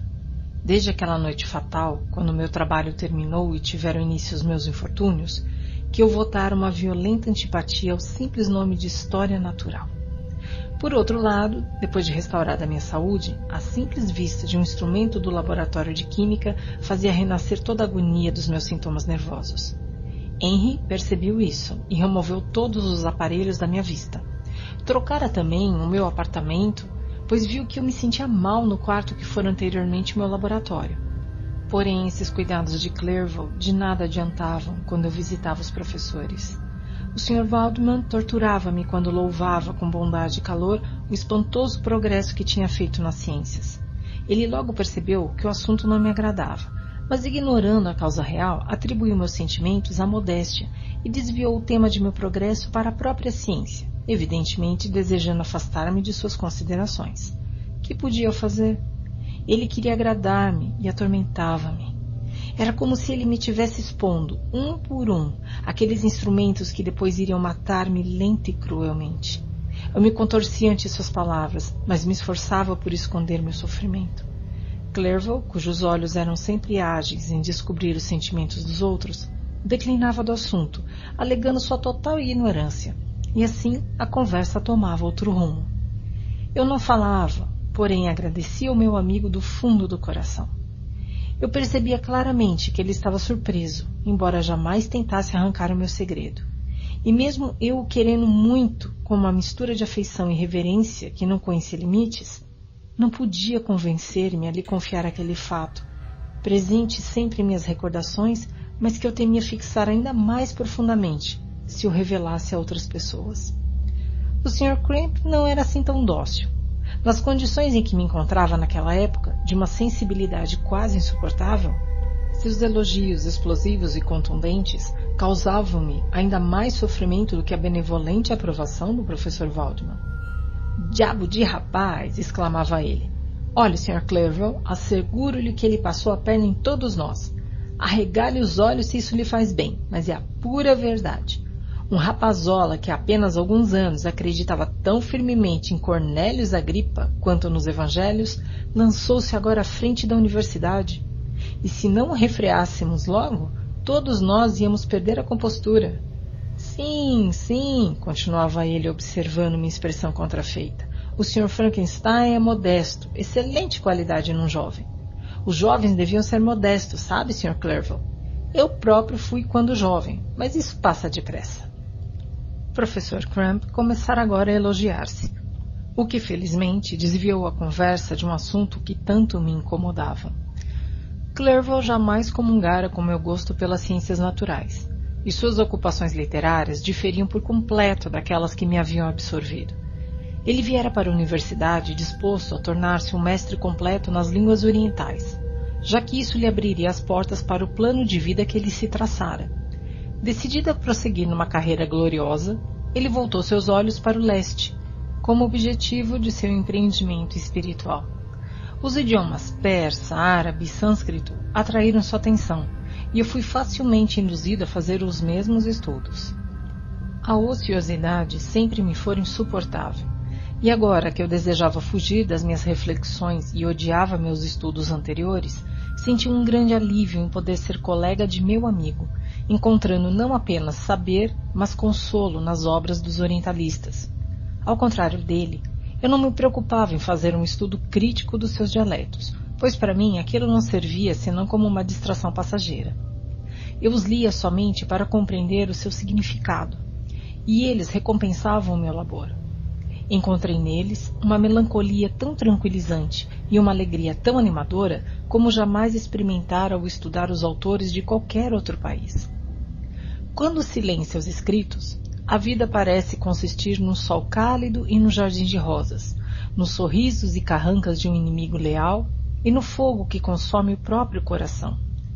Quão diferente da enérgica poesia heróica da Grécia e de Roma! Passei o verão entretido com esses estudos, e meu regresso a Genebra foi marcado para o fim do outono. No entanto, como vários incidentes me impediram de partir, chegaram o inverno e a neve, as estradas ficaram totalmente intransitáveis e minha viagem foi adiada até a chegada da primavera.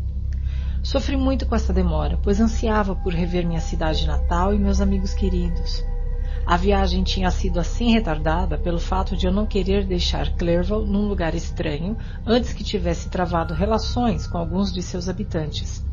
Passamos, contudo, o inverno muito animados, embora a primavera houvesse chegado excepcionalmente tarde, quando surgiu, sua beleza compensou o atraso. Já havia começado o mês de maio e eu aguardava diariamente a carta que fixaria a data da minha partida, quando Henry propôs um passeio a pé pelas cercanias de Ingolstadt. a fim de que eu pudesse despedir-me da região em que morava durante tanto tempo. Acedi com prazer à sua proposição. Eu gostava de exercícios, e Clerval sempre fora meu companheiro favorito nas caminhadas que eu realizara em minha terra natal. Passamos quinze dias nessas perambulações. Há bastante tempo que havia recuperado minha saúde de corpo e alma, e ela se fortalecia com o ar saudável que respirávamos, com os incidentes naturais de nosso passeio e com a conversa de meu amigo. Os estudos me tinham afastado do contato com meus semelhantes, tornando-me insociável, mas Clerval reavivou os melhores sentimentos no meu coração. Ele me ensinou novamente a amar a natureza e os animados rostinhos das crianças. Excelente amigo! Como me amava sinceramente e procurava elevar minha mente ao nível da sua. Eu me dedicara a uma ocupação egoísta que me restringira até que sua delicadeza e afeição aqueceram e abriram meus sentidos. Tornei-me assim a mesma criatura feliz que eu era há alguns anos, querido de todos, sem tristezas nem preocupações. Quando feliz, a natureza morta tinha o poder de me comunicar as mais deliciosas sensações. O céu sereno e os campos verdejantes enchiam-me de êxtase. A estação estava realmente divina. As flores da primavera desabrochavam nas moitas, enquanto que as do verão já se mostravam em botões. Eu não era mais assaltado pelos pensamentos que no ano anterior me haviam perturbado, não obstante meus esforços para me livrar deles como de uma carga insuportável. Henry rejubilava-se com a minha alegria e comungava sinceramente com os meus sentimentos. Ele procurava distrair-me enquanto exprimia o que lia na alma. Nessa ocasião, os recursos de sua mente eram de espantar. Sua conversa era cheia de imaginação, e não raro imitando os escritores persas e árabes, inventava contos maravilhosos de fantasia e paixão. Outras vezes, ele repetia os meus poemas favoritos e fazia-me discussões que sustentava com grande habilidade. Voltamos para o colégio num domingo à tarde. Os camponeses dançavam e todo mundo parecia alegre e feliz. Eu mesmo estava em uma ótima disposição de espírito, cheio de alegria e felicidade. Pasta 7 Capítulo 7 No meu regresso, encontrei a seguinte carta de meu pai. Meu caro Victor, com certeza você tem esperado com impaciência uma carta marcando a data de sua volta para nós. E no início eu fiquei muito tentado a escrever apenas algumas linhas, mencionando o dia em que lhe esperamos. Isso seria, porém, uma crueldade e não ousei fazê-lo. Qual não seria sua surpresa, meu filho, se em vez de ser recebido com alegria e felicidade, você o fosse com lágrimas e abatimento? E como poderei, Victor, contar-lhe nossa desgraça? A ausência não pode ter tornado você insensível às nossas alegrias e às nossas dores. E como poderei fazer sofrer o meu filho que há tanto se acha ausente? Quero prepará-lo para as piores notícias, mas sei que é impossível. Agora mesmo parece-me ver seus olhos percorrendo essas páginas à procura das palavras que lhe comunicarão a horrível nova. William está morto. Aquela criança tão meiga, cujos sorrisos deliciavam e aqueciam meu coração, tão delicado e tão alegre. Victor, ele foi assassinado. Não pretendo consolá-lo, mas apenas relatar as circunstâncias do fato. Na última quinta-feira, abre parênteses, 7 de maio, fecha parênteses, eu, minha sobrinha e seus dois irmãos fomos passear em Plan Palais. A tarde estava cálida e serena e prolongamos nossa caminhada mais que de hábito. Já estava escuro quando pensamos em voltar, então reparamos que William e Ernest, que tinham ido na frente, não estavam conosco. Resolvemos então sentar um pouco até que eles voltassem. Ernesto regressou e perguntou se tínhamos visto seu irmão. Disse que tinham estado brincando e que William correra para se esconder. Depois de procurar em vão por ele, esperaram por muito tempo, mas ele não aparecera. Esse relato nos alarmou e pusemos-nos à sua procura até que a noite caiu, quando então Elizabeth achou que ele devia ter ido diretamente para casa. Mas ele não estava lá. Nós retornamos ao campo com tochas, pois eu não podia ter descanso quando pensava que meu filhinho se havia perdido e estava exposto à umidade e ao orvalho da noite. Elizabeth estava também extremamente angustiada. Cerca das cinco horas da manhã, descobri meu amado filho, que na noite anterior era toda atividade e saúde, deitado na grama, lívido e imóvel. A marca dos dedos do assassino estava em seu pescoço. Ele foi levado para casa, e a angústia que se estampava em meu rosto traiu o segredo para Elizabeth. Ela fez questão de ver o cadáver.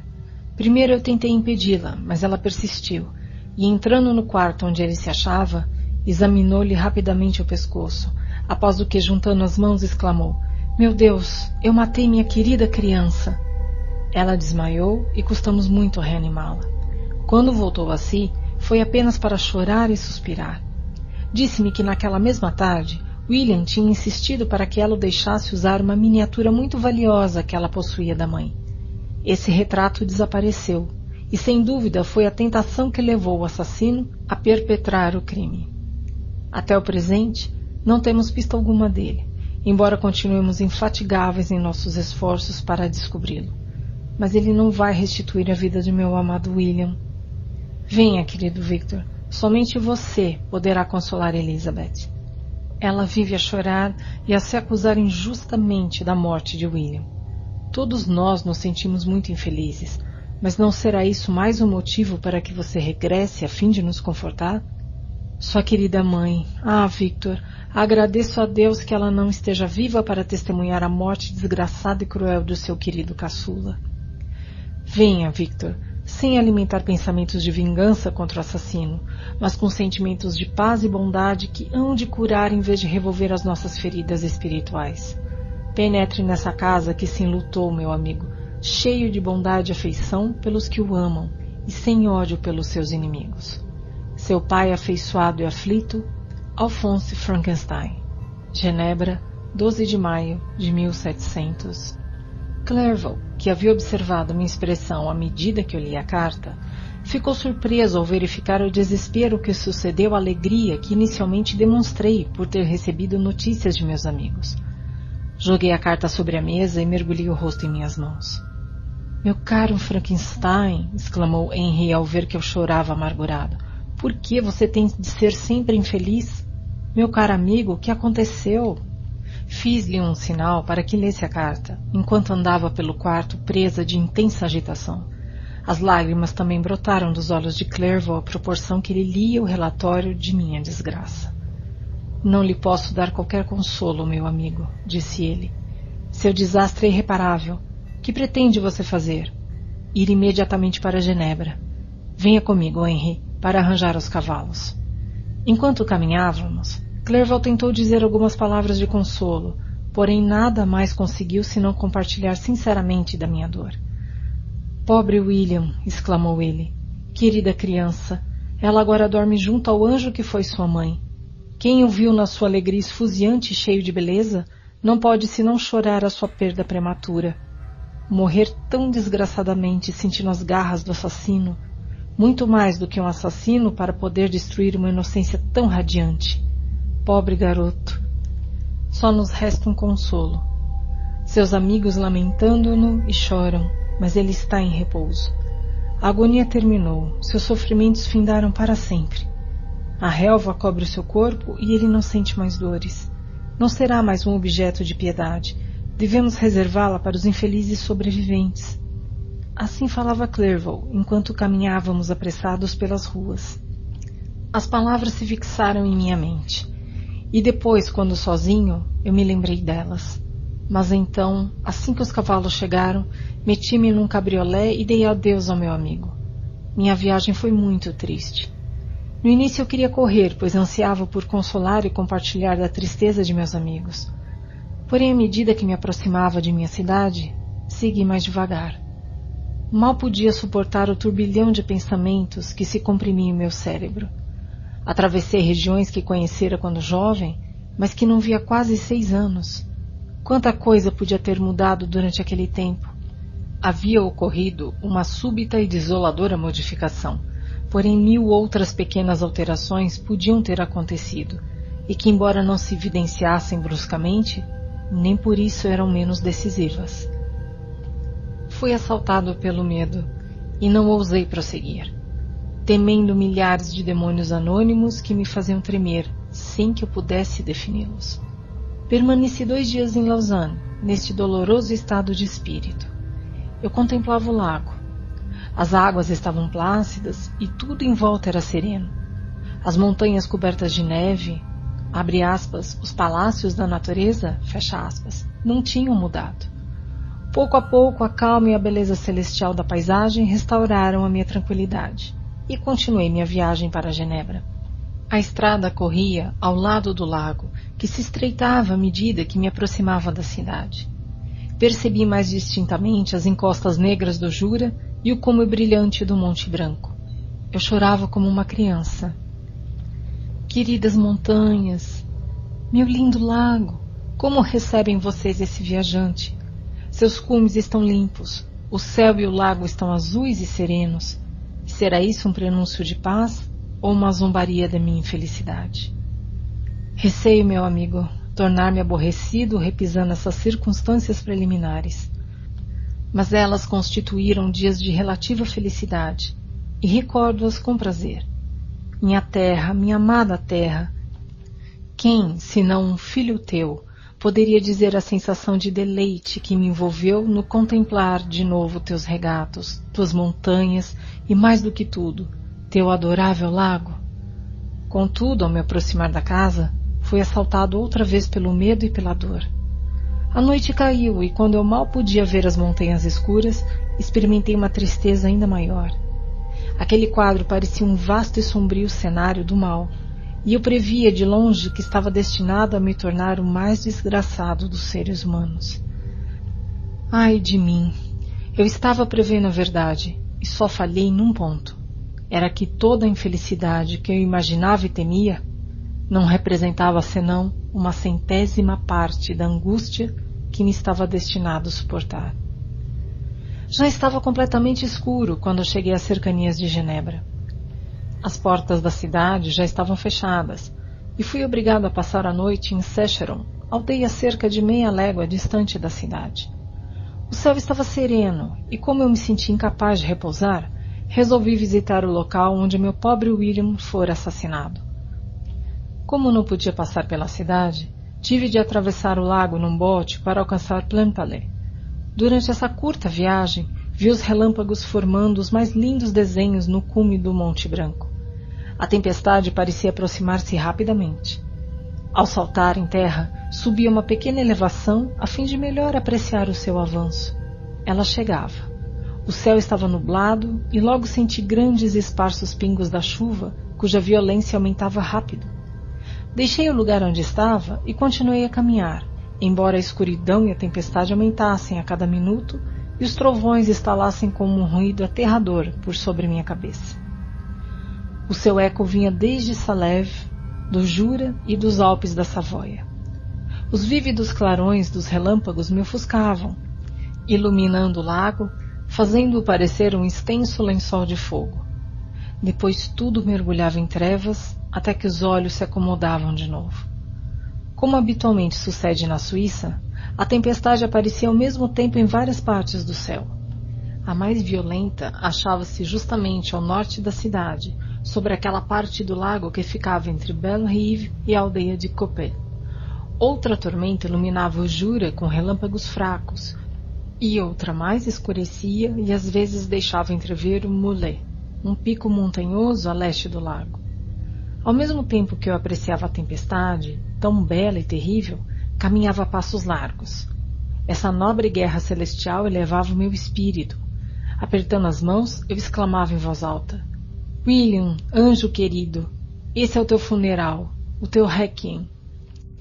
Assim falando, percebi na sombra um vulto que se esgueirava detrás de um grupo de árvores perto de mim. Parei e fiquei olhando atentamente. Não podia ver engano. O clarão de um relâmpago iluminou a figura e revelou perfeitamente sua forma. Sua gigantesca estatura e a deformidade de sua aparência mais horrível do que humana fizeram com que percebesse imediatamente que se tratava do desgraçado e nojento demônio ao qual eu conferira a vida. Que fazia ele ali? Teria sido ele, abre parênteses, e eu tremia esse pensamento, fecha parênteses, o assassino de meu irmão? Nem bem essa ideia havia atravessado minha mente eu já estava convencido de sua veracidade. Meus dentes se entrechocaram e eu fui obrigado a encostar-me a uma árvore para para não cair. A coisa passou rapidamente por mim e perdia de vista nas sombras. Nenhum ser humano poderia ter destruído aquela linda criança. Era ele o assassino, não havia dúvida. A simples presença daquela ideia constituía uma prova irrefutável do fato. Pensei em perseguir o demônio, mas teria sido em vão, pois à luz de outro relâmpago vi que ele subia pelas rochas de uma encosta quase perpendicular do Monte Salev, elevação que limita Plampalé ao sul. Logo, ele atingiu o cume e desapareceu. Eu fiquei imóvel. A trovoada cessou, mas a chuva ainda continuava, e toda a paisagem ficou envolta nas trevas. Eu revolvi em minha mente todos os acontecimentos que até agora tinha procurado esquecer. Todo o progresso do meu trabalho visando a criação, o aparecimento da obra viva saída de minhas mãos ao lado da minha cama, sua partida, Fazia agora quase dois anos desde que aquela noite em que ele recebera a vida. Seria esse o seu primeiro crime? Ah, meu Deus, eu soltara no mundo um monstro depravado, cujo prazer residia na morte e na desgraça. Não havia ele assassinado meu irmão? Ninguém podia imaginar minha angústia durante o resto da noite que passei, frio e molhado ao relento. No entanto, eu não sentia a inclemência do tempo. Minha imaginação estava ocupada com cenas de maldade e desespero. Eu considerava o ser que eu havia liberado entre a humanidade e dotado de vontade e força para praticar horrores como o que acabava de fazer, quase como meu espectro, meu próprio espírito fugido da sepultura e obrigado a destruir tudo o que me era caro. O dia vinha nascendo e eu me encaminhei para a cidade. Os portões estavam abertos. Dirigi-me às pressas para a casa de meu pai. Meu primeiro pensamento foi revelar que eu sabia quem era o criminoso e organizar imediatamente sua perseguição. Refreiei, porém, meu ímpeto quando refleti na história que eu deveria contar. Um ser que eu próprio criara e dotara de vida se encontrara comigo à meia-noite entre os precipícios de uma montanha inacessível. Lembrava-me também da febre nervosa que me acometeu na época em que completei minha criação e que daria um ar de delírio a um conto além do mais tão improvável. Também sabia que se alguém me houvesse contado algo semelhante, eu o olharia como se ele estivesse à beira da loucura. Além disso, a estranha natureza do animal frustraria qualquer perseguição, mesmo que dessem crédito e eu conseguisse convencer meus parentes a iniciá-la. E de que adiantaria persegui-lo? Quem poderia capturar uma criatura capaz de escalar as encostas abruptas do Monte Salev? Esses pensamentos fizeram com que eu me decidisse a calar. Eram cerca de cinco horas da manhã quando entrei na casa de meu pai. Disse aos criados que a ninguém perturbassem e fui para a biblioteca esperar a hora em que habitualmente todos se levantam. Seis anos haviam transcorrido como um sonho, a não ser por um traço indelével, e eu me achava no mesmo lugar em que abraçara meu pai pela última vez antes de partir para Ingolstadt. Amado e venerado pai, ele ainda me restara. Olhei para o retrato de minha mãe que estava sobre a lareira. Representava uma cena histórica, pintada por vontade de meu pai. Caroline Belfort, no desespero da agonia, ajoelhada aos pés do caixão de seu pai morto. Sua aparência era rústica e suas faces estavam pálidas, mas ela apresentava um ar de dignidade e de beleza que mal permitia um sentimento de piedade. Abaixo havia uma miniatura de William, e as lágrimas me assomaram os olhos quando a contemplei. Enquanto eu estava assim entretido, entrou Ernest. Ele me tinha ouvido ao chegar e apressou-se em vir a dar-me as boas-vindas. Ao ver-me, denotava um prazer cheio de tristeza. Seja bem-vindo, meu querido Victor, disse ele. Que me dera que você tivesse chegado há três meses, quando então nos teria encontrado alegres e felizes. Você chega agora para compartilhar uma desgraça que nada pode aliviar. Contudo, espero que a sua presença reanime nosso pai, que parece cada vez mais abater-se ante a sua infelicidade. E você poderá convencer a pobre Elizabeth a deixar de se torturar com suas autoacusações. Pobre William, ele era o nosso ente querido e o nosso orgulho. Lágrimas incontidas brotavam dos olhos do meu irmão. Todo o meu corpo foi percorrido por uma sensação de agonia mortal. Antes, eu havia pensado apenas na ruína do meu desolado lar, mas agora a realidade se fazia sentir como um novo e não menos terrível desastre. Procurei acalmar Ernest. Pedi-lhe que me falasse com mais detalhes de meu pai e daquela quem eu chamava de prima. Ela, mais do que todos nós, disse Ernest, precisa de consolo. Ela se acusou de haver sido a causa da morte do meu irmão, o que abateu muito. Mas desde que o assassino já foi descoberto. O assassino foi descoberto? Meu Deus, como foi isso? Quem poderia tê-lo perseguido? É impossível. Seria mais fácil dominar os ventos ou fazer parar um regato da montanha com uma palha. Eu também o vi. Ele estava solto a noite passada. Não sei o que você está dizendo, replicou meu irmão espantado. Mas a descoberta que fizemos aumenta ainda mais a nossa desgraça. Em princípio, ninguém acreditaria, e até agora Elizabeth não está convencida, apesar de todas as provas. Com efeito, quem poderia crer que Justine Moritz, tão amiga e querida da família, pudesse de repente ser capaz de um crime tão horroroso e espantoso? Justine Moritz? Pobre menina, é ela acusada? Mas isso é uma iniquidade, todo mundo sabe. Certamente ninguém acredita nisso, não é, Ernest? No início ninguém acreditou, mas surgiram provas circunstanciais que quase nos convenceram. Além disso, receio que o comportamento dela tenha sido bastante confuso para não deixar dúvidas quanto à evidência dos fatos. Mas ela será julgada hoje e você então terá a ocasião de saber de tudo. Ele contou que na manhã em que havia sido descoberta a morte do pobre William, Justine tinha caído doente, ficando de cama vários dias. Aconteceu que durante esse tempo, uma das criadas, examinando as roupas que ela tinha usado na noite do crime, descobrira num dos bolsos o retratinho de minha mãe, que se julgava ter sido o móvel do mesmo. Imediatamente a criada mostrou a outra dos empregados, que, sem nada dizer a nós da família, procurou a polícia. E ante o seu depoimento, Justine foi presa.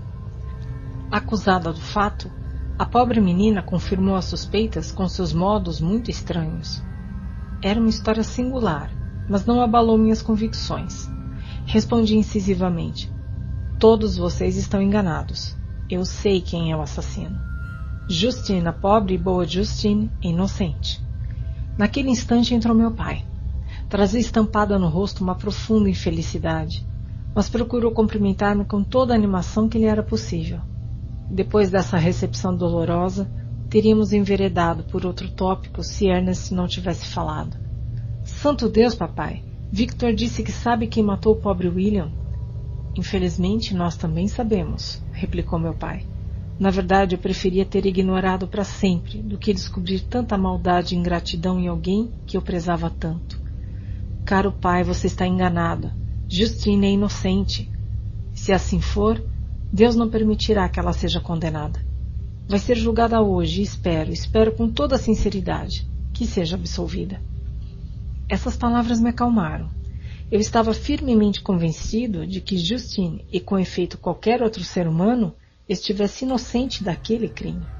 Portanto, não temia que se pudesse apresentar qualquer prova suficientemente forte para condená-la. Minha história não era de molde a poder ser contada publicamente. O espantoso horror de que estava cercada faria com que toda a gente a considerasse uma loucura. Com efeito, haveria alguém além de mim, o Criador, capaz de acreditar a menos que fosse convencido pelos seus sentidos na existência do monumento vivo de presunção e completa ignorância que eu havia soltado no mundo? Pouco depois, Elizabeth juntou-se a nós. Estava mudada desde a última vez que a vira. O tempo dotara de um encanto que ultrapassava a beleza dos seus dias de criança. Persistiam a mesma candura e vivacidade, aliadas, porém, a uma expressão de maior sensibilidade e inteligência ela me recebeu com a maior afeição. Sua chegada, querido primo, disse ela, enche-me de esperança. Talvez você encontre algum meio de justificar a inocência de minha pobre Justine. Ai de mim! Quem estará seguro se ela for condenada por um crime? Eu confio na inocência dela como confio na minha. Somos duplamente infelizes. Além de perdermos aquele adorável menino, Estamos ameaçados de ver essa pobre menina a quem tanto amo ser destruída por um destino ainda pior. Se ela for condenada, jamais terei alegria em minha vida. Mas ela não será, estou certa de que não será. Assim eu poderei ser feliz de novo, mesmo depois da morte do meu pobre William. Ela é inocente, minha Elizabeth, disse eu. Isso será provado, nada tema, e deixe que seu espírito se reanime com a certeza de sua absolvição. Como você é bom e generoso! Todos acreditam que ela seja culpada, e isso ainda me faz mais desgraçada, pois eu sei que isso é impossível. Mas ao ver tanta gente convencida de sua culpa, eu fico ainda mais desesperada e sem esperança. E pôs-se a chorar. Querida sobrinha, disse meu pai, enxugue suas lágrimas. Se, como você crê, ela for inocente, confie na justiça de nossas leis, em que eu providenciarei para que não haja a menor parcialidade.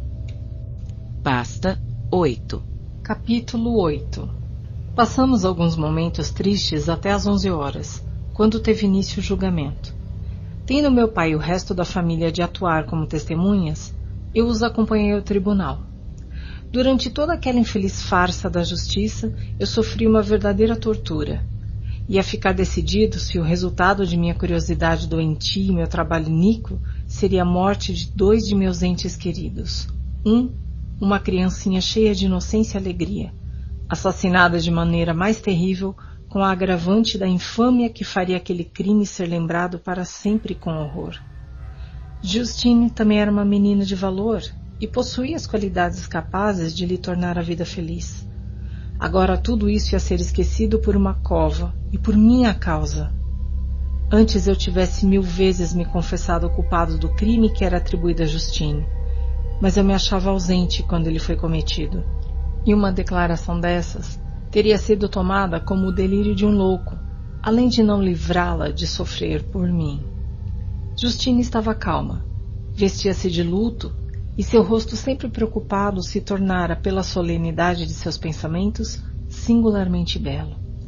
Contudo, ela parecia confiante em sua inocência, embora olhada e execrada por milhares de pessoas, pois toda a bondade que sua beleza poderia ter despertado fora apagada da mente dos espectadores pela imagem da enormidade do crime que lhe era atribuído. Ela estava tranquila, mas com uma tranquilidade evidentemente constrangida, como seu estado de confusão fora considerado antes como prova de sua culpabilidade, ela procurava aparentar coragem. Quando entrou no tribunal, olhou em volta e rapidamente viu onde estávamos sentados. Uma lágrima pareceu embaciar seus olhos, mas ela se recompôs de imediato, deixando transparecer um olhar de triste afeição que parecia atestar sua completa inocência. Começou o julgamento. Depois que o promotor fez a acusação contra ela, foram chamadas várias testemunhas. Vários fatos estranhos combinavam-se para comprometê-la, fatos que poderiam confundir qualquer um que não tivesse as provas de sua inocência como eu tinha. Ela passara fora toda a noite do crime e na manhã seguinte fora vista por uma mercadora não longe do local onde posteriormente fora encontrado o corpo da criança assassinada. A mulher perguntara-lhe o que fazia ali mas ela se mostrara muito estranha e apenas respondera de modo confuso e ininteligível. Ela voltou para casa cerca das oito horas e, quando lhe inquiriram onde havia passado a noite, replicou que estivera à procura do menino e pediu com impaciência que lhe dissessem se haviam sabido dele. Quando lhe mostraram o corpo, foi presa de violento ataque de histeria e caiu na cama por vários dias. Foi então apresentado o retrato que a criada encontrara no bolso do seu vestido. Quando Elizabeth, com voz titubeante, afirmou que era o mesmo que havia colocado no pescoço da criança uma hora antes de ela desaparecer, um murmúrio de horror e indignação percorreu o tribunal. Justine foi chamada para se defender. Durante o prosseguimento da audiência, sua aparência se tinha alterado. Seu rosto exprimia horror, surpresa e infelicidade. Às vezes ela lutava com as lágrimas, mas quando resolveu apresentar sua defesa, reuniu forças e falou com voz audível, embora variável. Deus sabe, disse ela, que estou inteiramente inocente. Não tenho, porém, a pretensão de que minhas declarações me absolvam. Apoio a minha inocência numa exposição simples e franca dos fatos que foram levantados contra mim, e espero que meus antecedentes inclinem os meus julgadores a uma interpretação favorável mesmo que algum deles pareça duvidoso ou suspeito. Relatou então que, com a permissão de Elizabeth, havia passado a noite em que o crime fora cometido na casa de uma tia em Chêne, aldeia situada a cerca de uma légua de Genebra, Ao regressar por volta das nove horas, encontrou um homem que lhe perguntou se tinha visto o menino que estava perdido. Ela ficou alarmada com essa informação e passou várias horas procurando por ele. Quando as portas de Genebra se fecharam, obrigando-a a pernoitar num celeiro pertencente a uma casa de fazenda, pois não quis acordar os moradores de quem, aliás, era bem conhecida. Ali ficou ela a maior parte da noite, de vigia. Quando amanheceu, achou que tinha dormido alguns minutos. Foi acordada pelo ruído de passos. Deixou o abrigo tentando achar novamente meu irmão. Se passou perto do local onde seu corpo jazia, fê-lo sem saber. Que ela se tivesse mostrado espantada quando foi interrogada pela mercadora não era de admirar, pois havia passado uma noite sem dormir e o destino do pobre William ainda era incerto. Quanto ao medalhão do retrato, nada podia informar. Sei muito bem, continuou a infeliz vítima, o quanto essa circunstância pesa contra mim, mas não posso, não sei como explicá-la. E quando confesso a minha ignorância, nada mais me resta senão pôr-me a imaginar como teria ele vindo parar no meu bolso. Mas também aí sinto-me impotente. Acho que não tenho nenhum inimigo na terra, e com certeza ninguém seria tão malvado a ponto de querer me destruir gratuitamente. Terá sido o assassino que o colocou ali? Não creio que lhe tenha dado uma oportunidade de fazê-lo. E se assim foi, por que teria ele roubado a joia para partir logo depois? Entrego a minha causa à justiça dos meus juízes, muito embora não veja lugar para esperanças. Peço permissão para que algumas testemunhas deponham sobre o meu caráter, e se o testemunho delas não superar a minha suposta culpa, devo ser condenada, embora eu confie em minha salvação, a minha inocência. Foram chamadas várias pessoas que a conheciam há muitos anos, e todas falaram bem dela. Mas o medo e o ódio despertados pelo crime de que a supunham culpada tornaram-nas temerosas e sem vontade de adiantar mais nada. Elizabeth viu que até mesmo este último recurso, apesar da excelente disposição e irrepreensível conduta de Justine, não serviria à acusada. Então, embora muito agitada, pediu permissão para se dirigir ao tribunal. Eu sou, disse ela, prima da infeliz criança que foi assassinada, ou melhor, sua irmã, já que fui educada por seus pais e vivi com eles desde então, e muito antes de ela nascer. Pode, pois, parecer indecoroso que eu me apresente numa ocasião como essa, mas quando vejo uma criatura amiga a ponto de perecer devido à covardia de seus pretensos amigos, quero que me permitam falar para dizer o que sei sobre seu caráter. Conheço muito bem a acusada. Vivi com ela na mesma casa, uma vez durante cinco anos e outra por quase dois. Durante todo esse tempo, ela me pareceu a mais amável e bondosa das criaturas humanas. Assistiu a senhora Frankenstein, minha tia, durante sua última doença com a maior afeição e carinho. Depois atendeu sua própria mãe, de um modo que provocou a admiração de todos os que a conheciam. Após o que, voltou a morar na casa de meu tio, onde era querida por toda a família. Estava intimamente ligada à criança que agora se acha morta e dispensava a ela o carinho da mais afeiçoada das mães. De minha parte, não hesitarei em dizer que, a despeito de todas as provas apresentadas contra ela, acredito e confio em sua total inocência. Jamais seria tentada por uma mesquinharia sobre a qual repousa a prova principal. Se ela tivesse desejado o medalhão, eu de muita boa vontade teria dado, tanto a estima e considero. Um murmúrio de aprovação seguiu-se ao simples mas poderoso apelo de Elizabeth provocado, porém, pela sua generosa interferência e não em favor de Justine, sobre quem a indignação pública recaíra com renovado vigor, carregando-a de mais negra ingratidão. Ela própria chorou enquanto Elizabeth falava, mas não respondeu. Eu fiquei tremendamente agitado e angustiado durante todo o julgamento. Acreditava na sua inocência. Sabia que ela estava inocente. Poderia o demônio que assassinara abre parênteses, eu não tinha a menor dúvida, fecha parênteses, meu irmão arrastar em seu esporte infernal uma criatura inocente para a morte e a ignomínia? Não podia suportar o horror de minha situação. E quando percebi que o clamor popular e o semblante dos juízes já haviam condenado a minha infeliz vítima, saí correndo do tribunal cheio de agonia. O sofrimento da acusada não igualava o meu.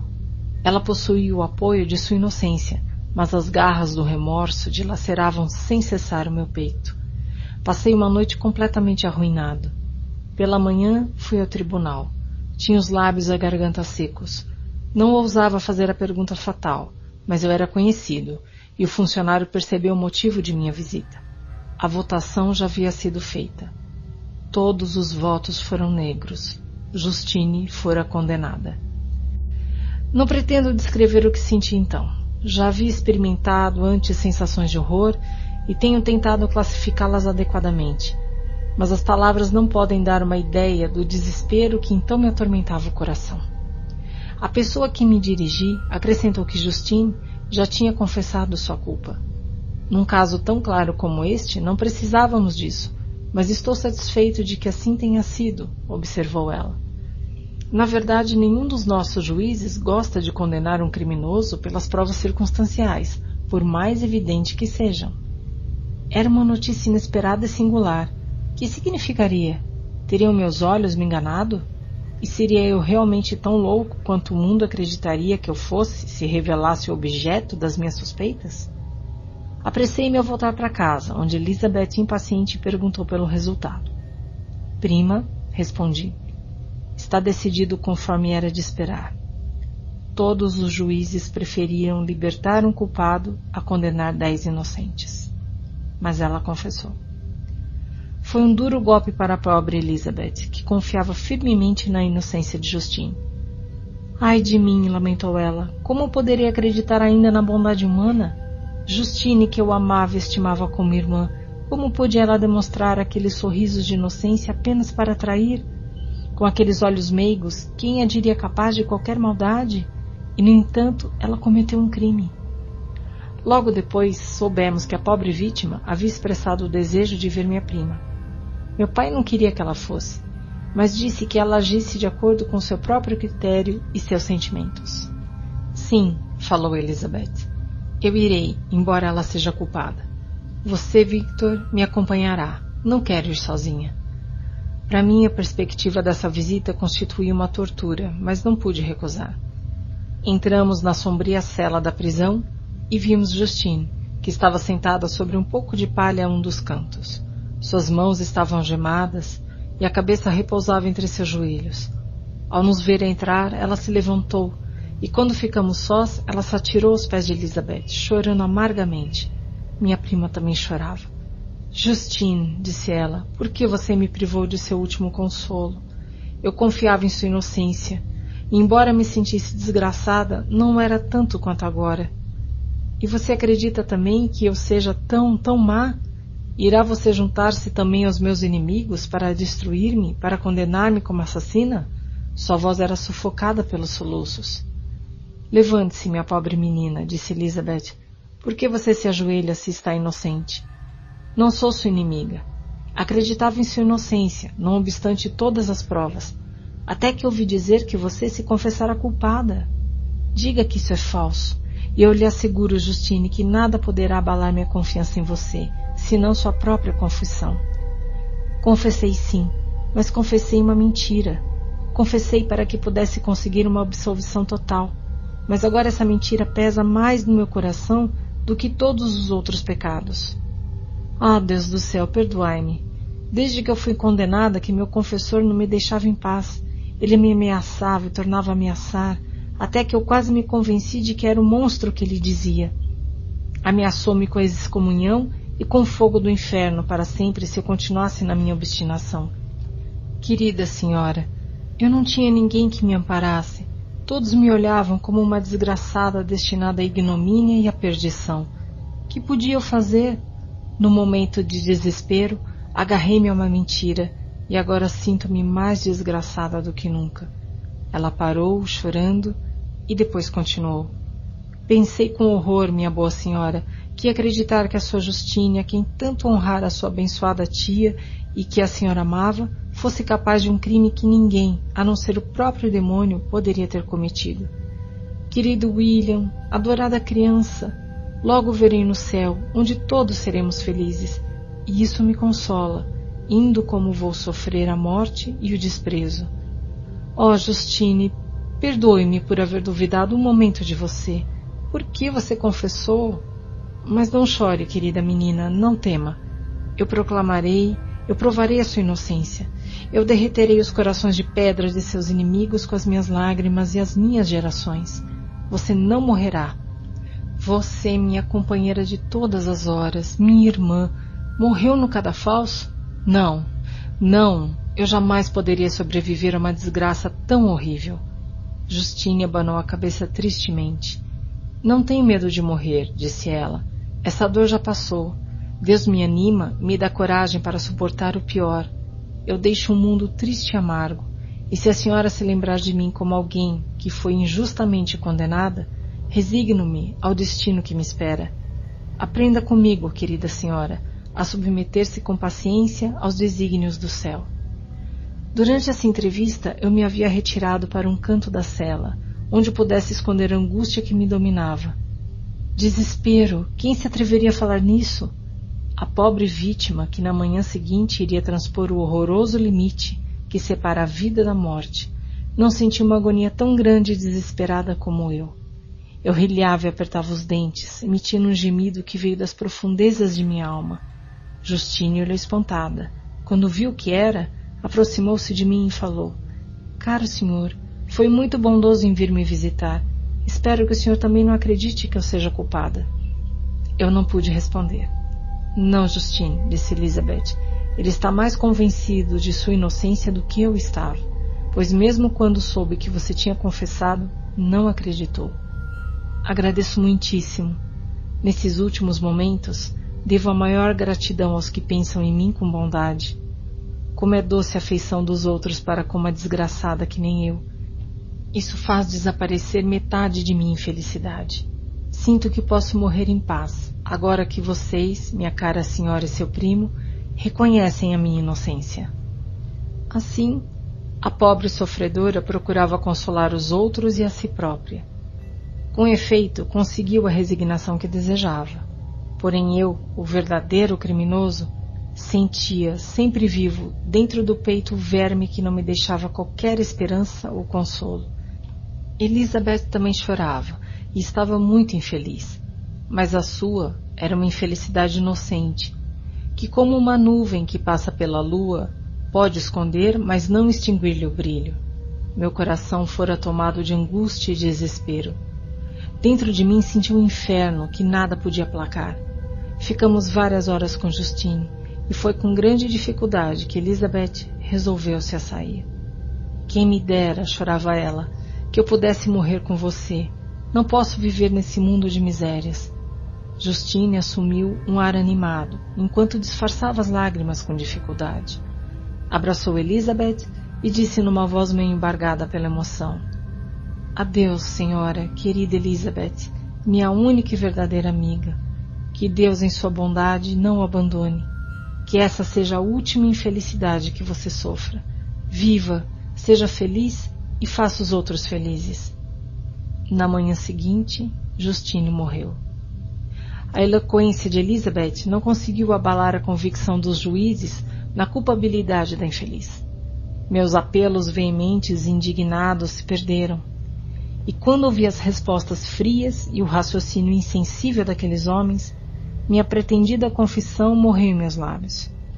Assim, eu podia proclamar-me louco, mas não revogar a sentença contra minha pobre vítima ela morreu no cadafalso como se fora uma assassina. Das torturas de meu próprio eu, passei a contemplar a dor profunda e muda de Elizabeth. Isso também se devia a mim, e a mágoa de meu pai, e a desolação daquele lar antes tão sorridente. Tudo era obra de minhas três vezes malditas mãos. Chorais, ó infelizes, mas essas não serão vossas últimas lágrimas mais uma vez entregar-vos-ei ao pranto fúnebre, e ao som de vossas lamentações será ouvido mais e mais. Frankenstein, seu filho, seu parente, seu primogênito, amigo querido, ele que deveria dar cada gota de seu sangue em seu benefício, que não pensa ou experimenta qualquer sensação de alegria, exceto quando ela se reflete em seus próprios rostos queridos, que deveria passar a vida servindo a vocês ele faz com que chorem inúmeras lágrimas. Assim falava a minha alma profética, como se dilacerada pelo remorso, pelo horror e pelo desespero, eu contemplasse aqueles que eu amava se entristecerem em vão ante as sepulturas de William e Justine, as primeiras vítimas de minha obra maldita.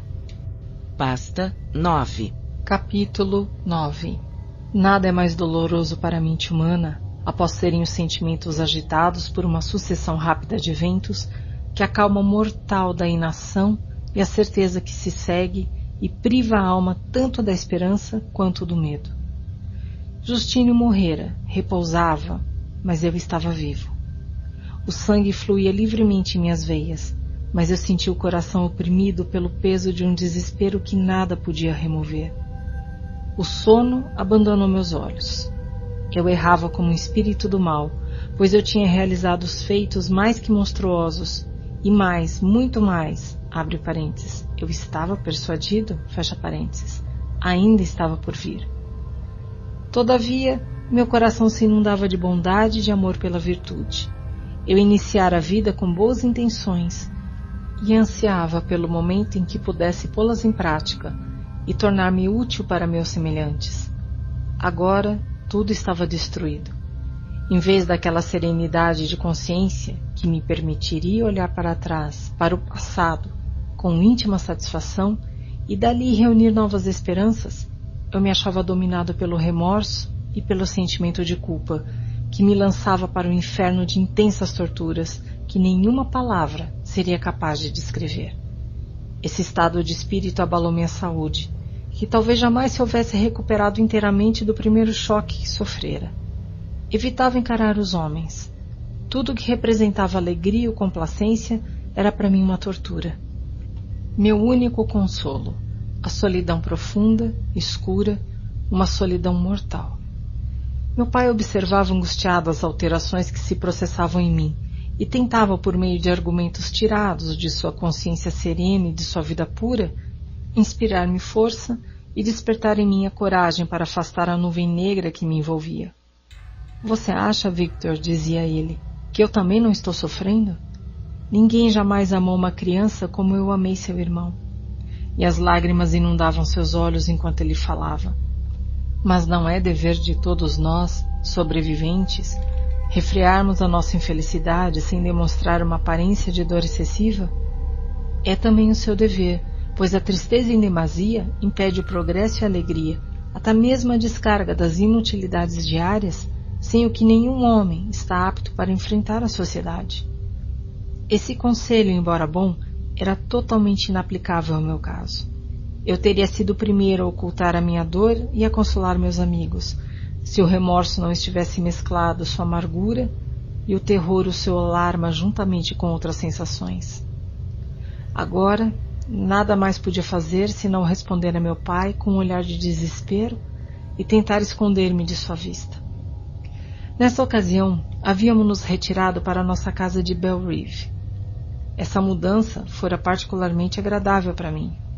O fechamento regular das portas da cidade às 10 horas da noite e a impossibilidade de permanecer no lago depois daquela hora haviam tornado nossa moradia dentro dos muros de Genebra muito aborrecida para mim. Agora eu estava livre. Frequentemente, depois que a família se recolhia à noite, eu tomava o bote e passava muitas horas sobre as águas. Às vezes, com as velas armadas, eu era carregado pelo vento. Outras vezes, depois de remar no meio do lago, deixava o barco seguir por si mesmo e dava livre curso às minhas miseráveis reflexões. Não raro eu era tentado, quando tudo estava em paz à minha volta, e eu era a única coisa que se agitava inquieta num cenário tão belo e celestial. Excetuando o voo de algum morcego ou o rude ininterrupto coachar dos sapos que eu ouvia quando me aproximava das margens. Muitas vezes, repito, eu era tentado a mergulhar no lago silencioso para que as águas pudessem se fechar para sempre sobre mim e minha infelicidade. Mas eu era impedido de fazê-lo quando me lembrava da heróica e sofredora Elizabeth, que eu amava eternamente e cuja existência se achava ligada à minha. Pensava também em meu pai e em meu outro irmão. Poderia eu, desertando, abandoná-los expostos e desprotegidos à crueldade do demônio que havia solto entre eles? Nesses momentos eu chorava amargamente e só desejava que a paz retornasse à minha mente para que eu pudesse dar-lhe consolo e felicidade. Mas isso não podia ser. O remorso extinguira toda a esperança. Eu tinha sido autor de males irreparáveis. Vivia no medo constante de que o monstro que eu criara perpetrasse alguma nova maldade. Tinha um longínquo pressentimento de que aquilo não fora tudo. Ele ainda cometeria um crime extraordinário, que, pela sua enormidade, apagaria a lembrança do anterior. Havia sempre a perspectiva tão temível de que fosse envolvido alguém que eu amava. É impossível descrever o ódio que eu nutria contra aquele demônio. Quando pensava nele, meus dentes se apertavam, meus olhos se inflamavam, e eu ansiava por extinguir aquela vida que tão impensadamente eu havia criado. Quando refletia nos seus crimes e na sua maldade, meu ódio e sentimento de vingança não conheciam limites. Teria feito uma peregrinação ao mais alto pico dos Andes, para que pudesse precipitá-lo do alto até a base. Desejava vê-lo de novo para poder descarregar sobre sua cabeça todo o ódio de que me achava possuído e vingar as mortes de William e Justine. Nossa casa era a casa da dor. A saúde de meu pai ficara seriamente abalada pelos recentes acontecimentos. Elizabeth vivia triste e acabrunhada, sem experimentar mais prazer algum em suas ocupações diárias, pois isso lhe parecia um sacrilégio perante os mortos. Achava que só com mágoa e dor eternas poderia pagar um justo tributo à destruição daqueles inocentes. Não era mais a criatura feliz que na adolescência Passeava comigo pelas margens do lago, falando com êxtase de nosso futuro. A primeira é daquelas tristezas que nos são enviadas para nos afastar da terra e sua depressiva influência tinham extinguido seus sorrisos mais caros. Quando penso, primo, dizia ela, na morte miserável de Justine Moritz, o mundo não me parece mais o mesmo. Antes eu considerava as histórias de vício e injustiça que lia nos livros ou sabia pelos outros como coisas do passado ou males imaginários. Afinal, eles eram remotos e mais familiares à razão do que à imaginação. Agora, porém, que a desgraça penetrou em nossa casa, os homens me parecem monstros sedentos de sangue de seus semelhantes. Certamente eu sou injusta. Todos acreditavam que a pobre moça era culpada, e se ela pudesse ter cometido o crime pelo qual pagou, com certeza teria sido o mais depravado dos seres humanos. Assassinar por causa de algumas joias o filho do seu benfeitor e amigo, uma criança de quem ela cuidara desde o nascimento e a quem parecia amar como se fosse seu próprio filho? Eu não admitia que se matasse alguém, mas sem dúvida alguma eu teria achado que uma criatura assim era indigna de continuar no convívio dos homens. Mas eu sei que ela era inocente. Eu sinto isso. Você também é da mesma opinião. Isso confirma o que penso. Victor, quando a mentira pode se parecer tanto quanto a verdade, como podemos pensar em sermos felizes? Parece que estou caminhando à beira de um precipício, para o qual milhares de pessoas tentam me atirar. William e Justine foram assassinados, e o criminoso escapa, anda pelo mundo, livre e talvez até respeitado. Mas mesmo que fosse eu quem tivesse de pagar no cadafalso por esses crimes que não cometi, não desejaria trocar de lugar com um tal miserável. Eu ouvi essas palavras cheio de agonia. Eu não cometera esses crimes, mas na verdade eu era o verdadeiro criminoso. Elizabeth leu angústia em meu semblante e, tomando bondosamente a minha mão, disse: Agora, amigo, você deve acalmar-se. Só Deus sabe o quanto me afetaram esses acontecimentos. Mas não estou tão arrasada quanto você. Seu rosto demonstra às vezes uma tal expressão de desespero e de vingança que me fazem tremer. Victor querido, afaste de você esses pensamentos sombrios. Lembre-se dos amigos que o cercam e que depositam todas as suas esperanças em você. Será que perdemos o poder de fazê-lo feliz? Ah, enquanto nos amarmos, enquanto formos mutuamente leais, aqui nessa terra de paz e de beleza, sua terra natal, poderemos colher todas as bênçãos da tranquilidade. Que será capaz de perturbar nossa paz? E não seriam essas palavras proferidas por aquela quem eu amava acima de tudo, capazes de afastar o demônio que se ocultava em meu coração? Enquanto Elizabeth falava, aproximei-me dela, como se cheio de terror, temesse que naquele momento o destruidor a roubasse de mim. Assim, nem a ternura e a amizade, nem a beleza da terra e do céu eram capazes de redimir minha alma da mágoa que a. Até mesmo as manifestações de amor eram ineficazes. Eu me encontrava envolto por uma nuvem que nenhuma influência benéfica podia penetrar. Verdadeiro animal ferido, arrastando seus membros claudicantes para algum silvado escondido, a fim de contemplar a flecha que a penetrou e morrer. Assim estava eu. Às vezes, podia suportar o desespero que me esmagava, mas em outras ocasiões era impelido a procurar, através de exercícios físicos e mudança de lugar, algum alívio para minhas intoleráveis sensações. Foi durante um acesso desses que deixei de repente minha casa, dirigindo meus passos para os vales alpinos das cercanias, onde, na magnificência e eternidade de seus cenários, procurei esquecer-me de mim mesmo e de minhas tristezas humanas. Aquele passeio me levou diretamente para o Vale de Chamonix. Na minha juventude, eu o visitava frequentemente. Desde então, haviam se passado seis anos. Eu me transformara numa ruína, mas nada mudara naquelas paisagens agrestes e eternas. Cumpri a primeira parte da minha viagem a cavalo. Depois, aluguei uma mula, transporte mais apropriado para aqueles caminhos ínvios e agrestes. O tempo mostrava-se ótimo. Estávamos em meados de agosto, quase dois meses após a morte de Justin, aquela época infeliz, marco de toda a minha dor. O peso sobre minha alma se aliviava sensivelmente à medida que eu mergulhava cada vez mais na ravina de Arve. As imensas montanhas e precipícios que surgiam de todos os lados o som dos rios abrindo caminho entre as rochas e o ímpeto das cachoeiras falavam de uma força tremenda e onipotente. E eu deixava de sentir medo e de me curvar ante qualquer ser menos poderoso do que o que criara e comandava os elementos, ali dispostos em seu aspecto mais terrível. À medida que eu subia, o vale se apresentava ainda mais magnífico e espantoso. Castelos arruinados pendentes sobre os precipícios de montanhas, cheias de pinheiros, o impetuoso árvore e as casinhas espalhadas por toda parte entre as árvores formavam um cenário de beleza singular. Tudo isso, porém, aumentava e tocava a sublimação ante os Alpes imponentes, cujas pirâmides alvas e brilhantes dominavam tudo como uma grande cúpula que pertencesse a um outro mundo, morada de uma outra raça de seres. Passei a ponte de Pellissier, onde a ravina que o rio forma se abria diante de mim, e comecei a subir a montanha que se elevava sobre ela. Logo depois, penetrei no vale de Chamonix.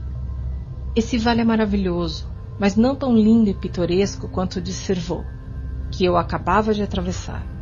Também era demarcado por montanhas cobertas de neve, porém não se viam mais os castelos arruinados e os campos férteis. Imensos glaciares se aproximavam da estrada. Eu ouvi o estrondo da queda das avalanchas, que marcavam com uma nuvem a sua passagem.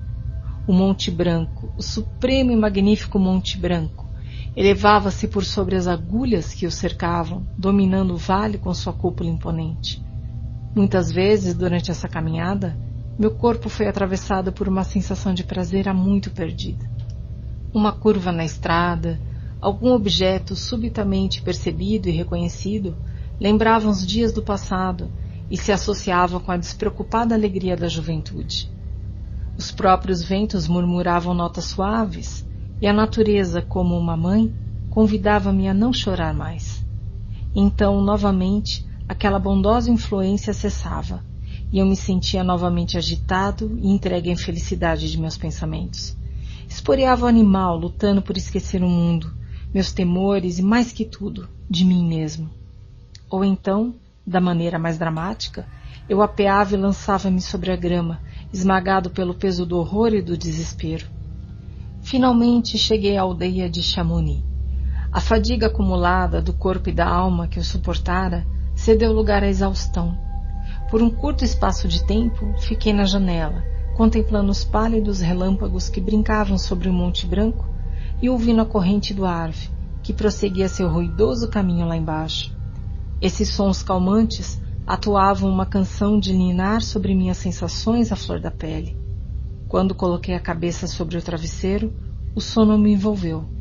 Eu o senti chegar e abençoei-o pelo esquecimento que proporcionava. Pasta 10 Capítulo 10 Passei o dia seguinte vagando pelo vale. Parei junto às nascentes do Arveiron, que surge de uma geleira, e vagarosamente desce do alto da montanha para guarnecer o vale. Diante de mim, elevavam-se as encostas abruptas de vastas montanhas. Por sobre mim, pendia a parede de gelo. Alguns pinheiros destruídos se espalhavam em volta, e o silêncio solene dessa gloriosa sala de recepção da imperial natureza era apenas quebrado pelo burburinho das ondas ou a queda de algum grande fragmento, o som atroador de uma avalanche ou estalar do gelo, que ecoava pelas montanhas através do silencioso trabalho das leis imutáveis, como se fosse uma brincadeira em suas mãos. Esses cenários, sublimes e magníficos, proporcionavam-me o maior consolo que eu era capaz de receber. Elevavam-me dos pensamentos mesquinhos, e, embora não removessem minha dor, de algum modo tranquilizavam-na. Até certo ponto, distraíam também minha mente dos pensamentos em que se ocupara no mês findo. Retirei-me para repousar à noite. Aguardava-me um sono leve, como se fosse dirigido pelo conjunto das grandes formas que eu contemplara durante o dia. Elas se congregavam em torno de mim, o imaculado cume nevado, o pico brilhante, os bosques de pinheiros, a ravina áspera e nua, a águia pairando entre as nuvens. Tudo isso se juntava à minha volta, convidando-me à paz. Mas para onde foram elas quando me acordei de manhã seguinte? Todas as inspirações do espírito fugiram com o sono, e todos os pensamentos se toldaram por uma negra melancolia. A chuva caía impetuosa. Um espesso nevoeiro escondia os cumes das montanhas, de modo que não podia contemplar os rostos daqueles poderosos amigos. Mesmo assim, tentava penetrar o véu do nevoeiro para contemplá-los em seus abrigos entre as nuvens. Que representava a chuva e a tempestade para mim? Trouxe a mula para a porta e resolvi escalar o cume de Montanvert. Lembro-me do efeito que a vista do imponente geleira, sempre em movimento, produziu em minha mente quando a vi pela primeira vez. Então, eu fora tomado de um êxtase sublime que dava asas ao espírito e permitia que ele se elevasse desse mundo sombrio para a luz e a alegria. A contemplação do terrível e do majestoso na natureza sempre tivera o efeito de tornar minha mente elevada, fazendo com que eu esquecesse as preocupações da vida eu tinha decidido prosseguir sem guia, pois conhecia muito bem o caminho e a presença de outra pessoa destruiria a grandiosidade solitária do cenário. A ascensão é um verdadeiro precipício, porém o caminho é cortado em contínuos e curtos taludes que lhe permitem vencer a perpendicularidade da montanha. É uma paisagem terrificantemente desoladora. Em mil lugares podem-se perceber os traços da avalanche do inverno, Árvores jazem quebradas no chão, algumas inteiramente destruídas, outras amparadas pela saliência das rochas da montanha, e outras ainda atravessadas sobre as demais árvores. O caminho, à medida que se sobe, é cortado por ravinas de neve, por onde rolam continuamente pedras caídas de cima. Uma delas é particularmente perigosa, já que ao menor som, inclusive de se falar em voz alta, provoca uma concussão de ar suficiente para atrair a destruição sobre a cabeça de quem fala. Os pinheiros não são altos ou luxuriantes, antes sombrios, acrescentando um toque de severidade à paisagem. Eu olhava para o vale lá embaixo. Extensos nevoeiros se elevavam dos rios que corriam por ele, subindo em espirais em torno das montanhas opostas cujos picos se achavam ocultos nas nuvens uniformes, enquanto a chuva, que tombava do céu negro, emprestava um quê de melancolia à impressão que eu recebia dos objetos que me rodeavam. Ah, por que o homem é dado essa sensibilidade ausente nos animais? Isso serve apenas para torná-las mais possessivas. Se nossos impulsos se restringissem a fome, sede e desejo, seríamos quase livres Somos, porém, movidos por qualquer vento que sopre ou por uma palavra casual e pelas imagens que ela nos comunica. Abre aspas, repousamos. Um sonho tem o poder de envenenar o sono. Acordamos. Um pensamento fugidio conspurca o dia. Sentindo, imaginando ou raciocinando, rindo ou chorando, aceitamos a mágoa ou repelimos nossas preocupações. Mas tudo permanece no mesmo, pois alegre ou triste, o caminho da partida ainda fica livre. O ontem do homem talvez jamais seja como o seu amanhã. Nada perdura, a não ser a instabilidade. Fecha aspas. Era quase meio-dia quando atingi o alto da minha escalada. Sentei-me durante algum tempo na rocha que domina o mar de gelo. Uma névoa envolvia aquela e as outras montanhas circunvizinhas. Então, uma brisa dissipou a névoa e eu desci pela geleira. A superfície é muito irregular, elevando-se e baixando como as ondas de um mar agitado, entremeado de fendas muito profundas. O campo de gelo tem quase uma légua de largura, mas gastei cerca de duas horas para atravessá-lo. A montanha do outro lado forma uma escarpa perpendicular e nua. Eu estava agora exatamente do lado oposto da Montanvert, à distância de uma légua. Por cima erguia-se terrivelmente majestoso o Monte Branco.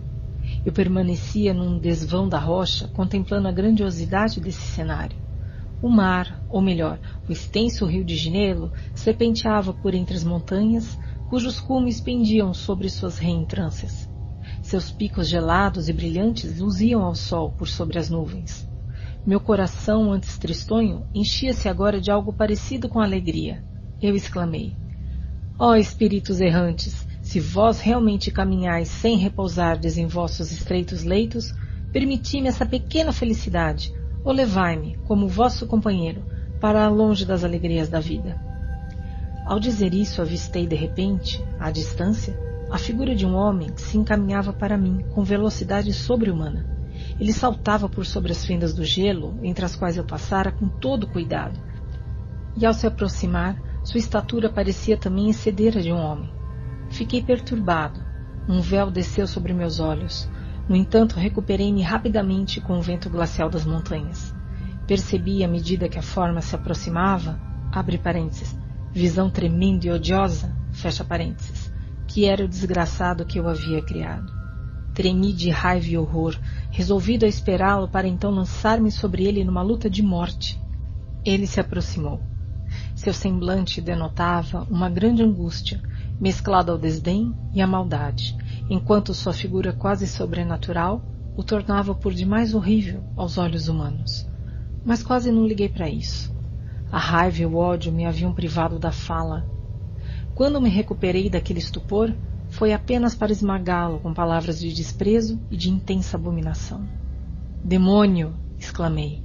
Como ousas aproximar-te de mim Será que não tens medo da vingança de meu braço sobre tua miserável cabeça? Vai-te, ou melhor, fica, para que eu te reduza a pó, que ao menos eu possa, acabando com tua existência miserável, reabilitar as vítimas que tão diabolicamente destruíste. Eu já esperava por essa recepção, falou o demônio. Todos os homens odeiam os desgraçados.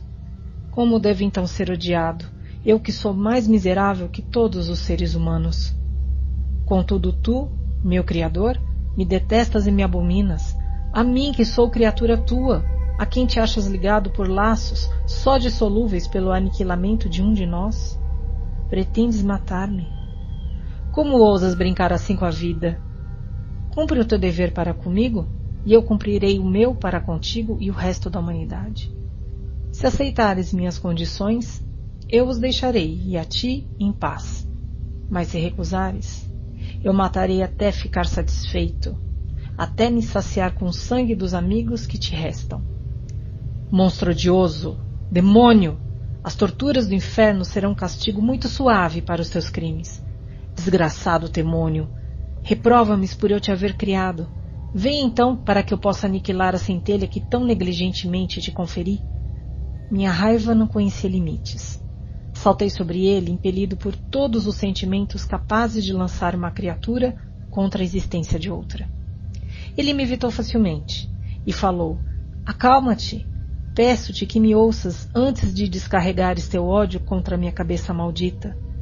Já não sofreu bastante para que procures aumentar ainda mais a minha desgraça? A vida, embora nada mais seja do que um repositório de misérias, me é muito cara e eu a defenderei.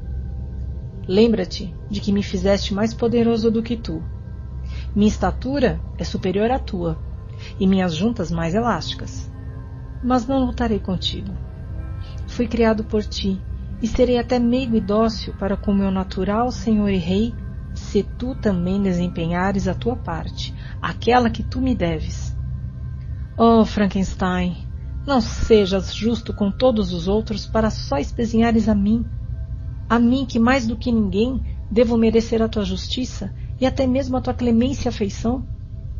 Lembra-te de que fui criado por ti.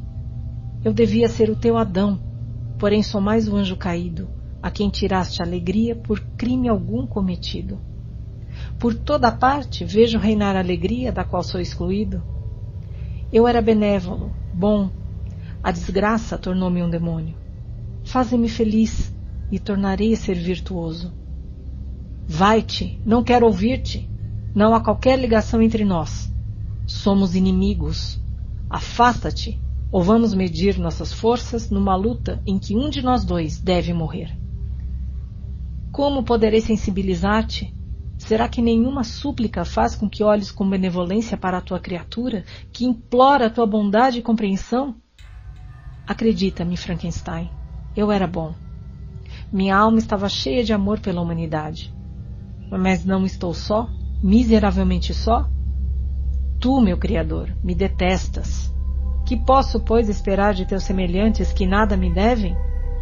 Eles me desprezam e me odeiam. As montanhas desérticas e as geleiras lúgubres são o meu refúgio. Vagueio por aqui há muitos dias. As cavernas geladas que eu não temo me servem de abrigo, o único que o homem não me disputa. Eu saúdo esses céus ensolarados, pois eles são melhores para mim do que os teus semelhantes. Se toda a humanidade soubesse da minha existência, faria como tu, armar-se-ia para minha destruição. Não devo, pois, odiar aqueles que me detestam? Não terei contemplação para com os meus inimigos. Eu sou um miserável, e eles devem compartilhar da minha desgraça. No entanto, Está em tuas mãos recompensar-me e livrá-los de um demônio que poderás fazer tão grande que não somente tu e tua família, mas milhares de muitos outros serão envolvidos no furacão de sua raiva. Sê compassivo e não me desprezes. Escuta a minha história. Depois então abandona-me, ou tem pena de mim, conforme achares que eu mereço. Escuta-me, porém. Os culpados, por mais sanguinários que sejam, têm, pelas leis humanas, o direito de se defender antes de serem condenados. Escuta-me, Frankenstein. Tu me acusas de ser um assassino. E, no entanto, tu, com a consciência satisfeita, me destruirias, a mim que sou tua criatura. Oh, viva a eterna justiça dos homens! No entanto, eu não te peço para me poupares. Escuta-me e depois, se puderes, ou se quiseres, destrói a obra de tuas mãos. Por que insiste em recordar esses fatos? Respondi eu, dos quais sou origem e autor e que só de pensar me dão calafrios? Maldito seja o dia em que viste a luz pela primeira vez. Malditas, abre parênteses, embora eu amaldiçoe a mim mesmo, fecha parênteses, as mãos que te criaram. Tu me desgraçaste além do que se possa imaginar. Não me deixaste o poder de pensar se sou ou não justo. Vai-te, livra-me da visão de tua forma odiosa. Assim eu te livro, meu Criador, disse ele, colocando as mãos abomináveis sobre meus olhos, o que eu repeli com violência. Assim, eu te impeço de ver algo que abominais, e, no entanto, não podes ouvir-me e conceder-me compaixão. Pelas virtudes que uma vez possuí, exijo isso de ti. Escuta a minha história. É longa e estranha. E a temperatura desse lugar não é própria para teus delicados sentidos, Vamos para minha cabana no alto da montanha. O sol ainda vai alto, e antes que ele se oculte por trás de seus abismos nevados e ilumine um outro mundo, terás ouvido a minha história e poderás decidir. Está em tuas mãos deixar eu para sempre a vizinhança do homem e levar uma vida inofensiva, ou me tornar o flagelo dos teus semelhantes e autor de tua própria e rápida ruína. Assim falando, ele avançou pelo gelo. Eu o segui. Meu coração batia e eu não respondi, mas enquanto acompanhava, Pesei os vários argumentos que ele havia exposto e resolvi-me por fim a escutar sua história. Em parte eu era levado pela curiosidade, e a compaixão confirmou minha resolução. Até então, eu achava que ele fora o assassino de meu irmão e desejava impaciente uma negativa ou afirmação de minha suposição. Também pela primeira vez, eu sentia quais os deveres de um criador para com sua criatura e que devia fazê-la feliz antes de condená-la pela sua maldade. Tudo isso fez com que eu atendesse o seu pedido. Assim, atravessamos o gelo e subimos para a rocha oposta. O ar estava frio e a chuva recomeçou a cair. Entramos na cabana, o demônio com ar de triunfo, eu com o coração e a alma deprimidos. Consenti, porém, em escutá-lo. Sentando-me junto ao fogo que meu odioso companheiro tinha acendido, ele começou a contar sua história. Pasta 11 Capítulo 11 Só com muita dificuldade consigo lembrar-me dos primeiros tempos da minha existência. Todos os acontecimentos daquela época me parecem confusos e indistintos. Uma abundante variedade de sensações apoderou-se de mim, e eu via, sentia, ouvia e cheirava ao mesmo tempo. Com efeito, decorreu muito tempo antes que eu aprendesse a distinguir entre o funcionamento dos meus vários sentidos. Pouco a pouco, lembro-me, uma luz mais forte pressionou meus nervos a tal ponto que fui obrigado a fechar os olhos. Então a escuridão me envolveu e senti-me perturbado. Mal havia, porém, experimentado essa sensação quando, abrindo os olhos, segundo agora suponho, a luz me inundou de novo. Andei e creio que desci, mas senti uma grande mudança em minhas sensações. Antes eu ficara rodeado de corpos escuros e opacos, impermeáveis à minha visão e que eu não podia tocar. Agora, porém, vi que podia vagar em liberdade, sem obstáculos que eu não pudesse transpor ou evitar. A luz tornou-se cada vez mais opressiva, e como eu sentia fatigado com o calor, à medida que andava, procurei um lugar onde pudesse descansar à sombra. Era a floresta próxima de Ingolstadt. Ali, deitei-me ao lado de um regato, repousando de minha fadiga, até que fui atormentado pela fome e pela sede. Essas sensações arrancaram-me do meu estado de quase torpor. Comi alguns frutos que pendiam das árvores ou estavam caídos no chão. Matei minha sede no regato e depois, deitando-me, fui dominado pelo sono. Já estava escuro quando acordei. Também sentia frio e me achava meio assustado por me ver tão só. Antes de deixar seu apartamento, sentindo frio, cobrira-me com algumas roupas, mas elas eram insuficientes para me proteger contra o orvalho da noite. Eu era um miserável desgraçado, infeliz e impotente. Eu sabia, mas nada podia distinguir. A dor me invadia por todos os lados. Então sentei-me e chorei. Logo a seguir, uma luz suave filtrou-se do céu e me comunicou uma sensação de prazer. Pus-me de pé e contemplei uma forma radiante que se elevava por entre as árvores. Nota de rodapé. A lua. Fim de nota de rodapé. Mirei-a meio maravilhado. Ela se movia lentamente, iluminava o meu caminho. Saí de novo à cata de frutos. Eu ainda sentia o frio quando encontrei debaixo de uma das árvores um grande capote com o qual me cobri, sentando-me no chão. Não pensava em nada de especial. Minhas ideias estavam confusas. Percebi a luz e a escuridão e estava com fome e com sede. Vários sons chegavam aos meus ouvidos e de todos os lados me vinham diversos odores. O único objeto que eu podia distinguir era a lua brilhante, e nela fixava com prazer o meu olhar. Sucederam-se vários dias e noites, quando comecei a distinguir os meus sentidos e sensações umas das outras. Pouco a pouco, vi claramente o límpido regato que me fornecia do que beber, e as árvores que me abrigavam com sua folhagem. Fiquei deliciado quando descobri que um som agradável que muitas vezes feria os meus ouvidos provinha das gargantas de pequenos animais alados que frequentemente interceptavam a luz dos meus olhos. Comecei também a observar com maior cuidado as formas que me cercavam e a perceber os limites da cúpula radiante de luz que me cobria. Às vezes tentava, sem o conseguir, imitar os sons dos pássaros. Outras queria exprimir minhas sensações a meu modo, Porém, os grosseiros sons que eu articulava me assustavam e obrigavam-me a ficar de novo em silêncio. A lua desaparecera da noite e se apresentava cada vez menor, enquanto eu ainda me conservava na floresta. Já então meus sentidos se tinham tornado distintos e meu cérebro recebia diariamente novas ideias. Meus olhos acostumaram-se à luz e a perceber os objetos em suas formas certas. Eu distingui o inseto da grama e pouco a pouco um tipo de grama do outro. Descobri que o pardal não emitia senão notas grosseiras, enquanto que as do melro e do tordo eram doces e atraentes. Um dia, perseguido pelo frio, achei uma fogueira que havia sido abandonada por alguns vagabundos e fiquei dominado pelo prazer que seu calor me comunicava. Na minha alegria enfiei as mãos nas brasas acesas, mas retirei-as rapidamente com um grito de dor. Que estranho, pensei eu, que a mesma causa possa produzir efeitos tão opostos. Examinei a fogueira e, para minha alegria, vi que era feita de madeira. Depressa reuni alguns galhos, mas eles estavam molhados e não arderam.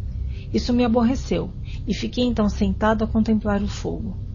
Os paus molhados que eu havia colocado perto da fogueira secaram e começaram a queimar por sua vez. Refleti sobre o fato e, tocando os vários galhos, descobri a causa.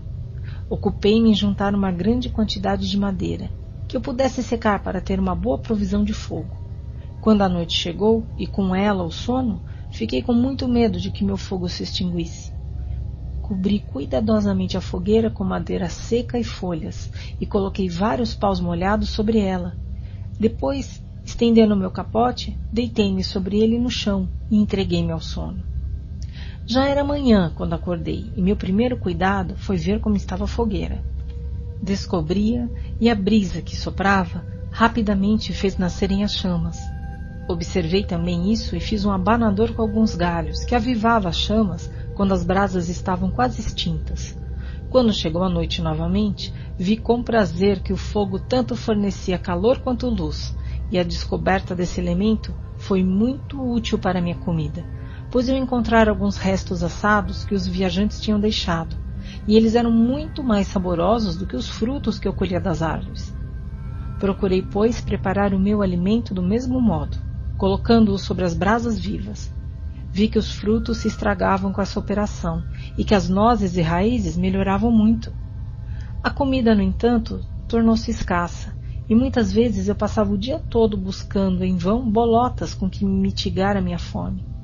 Verificando isso, resolvi abandonar o lugar onde morara até então e procurar outro, onde as simples necessidades que eu experimentava pudessem ser mais facilmente satisfeitas.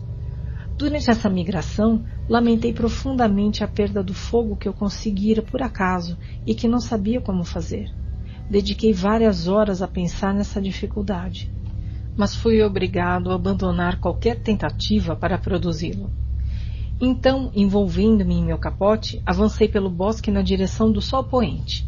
Passei três dias nessa caminhada, até que descobri um descampado. Na noite anterior, ocorrera uma nevada que cobrira todos os campos de branco. A paisagem era desoladora. Eu senti os pés congelados devido à camada úmida e fria que cobria o solo.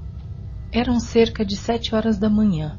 Eu ansiava por conseguir comida e abrigo. Finalmente descobri uma pequena cabana sobre uma elevação, sem dúvida construída para o conforto de algum pastor. Constituía uma nova visão para mim, tendo eu examinado a estrutura com grande curiosidade. Achando a porta aberta, entrei. Um velho estava sentado perto da lareira, onde preparava o seu café. Ouvindo o barulho, ele se voltou e, ao ver-me, soltou um grito agudo. Abandonou a cabana e pôs-se a correr pelo campo com uma velocidade de que não se julgaria capaz o seu corpo debilitado. Seu aspecto, diferente de tudo que eu havia visto até então, e sua fuga surpreenderam-me um pouco. Mas fiquei encantado com o aspecto da cabana. Aqui não penetravam a chuva ou a neve. O chão estava seco, e ela me pareceu um retiro tão divino e delicioso quanto o pandemônio para os demônios do inferno depois de sofrerem no lago de fogo.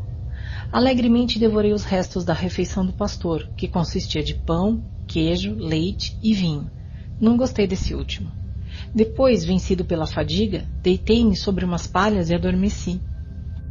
Era meio-dia quando acordei e, atraído pelo calor do sol, que brilhava intensamente sobre o chão todo branco, resolvi reiniciar a minha caminhada.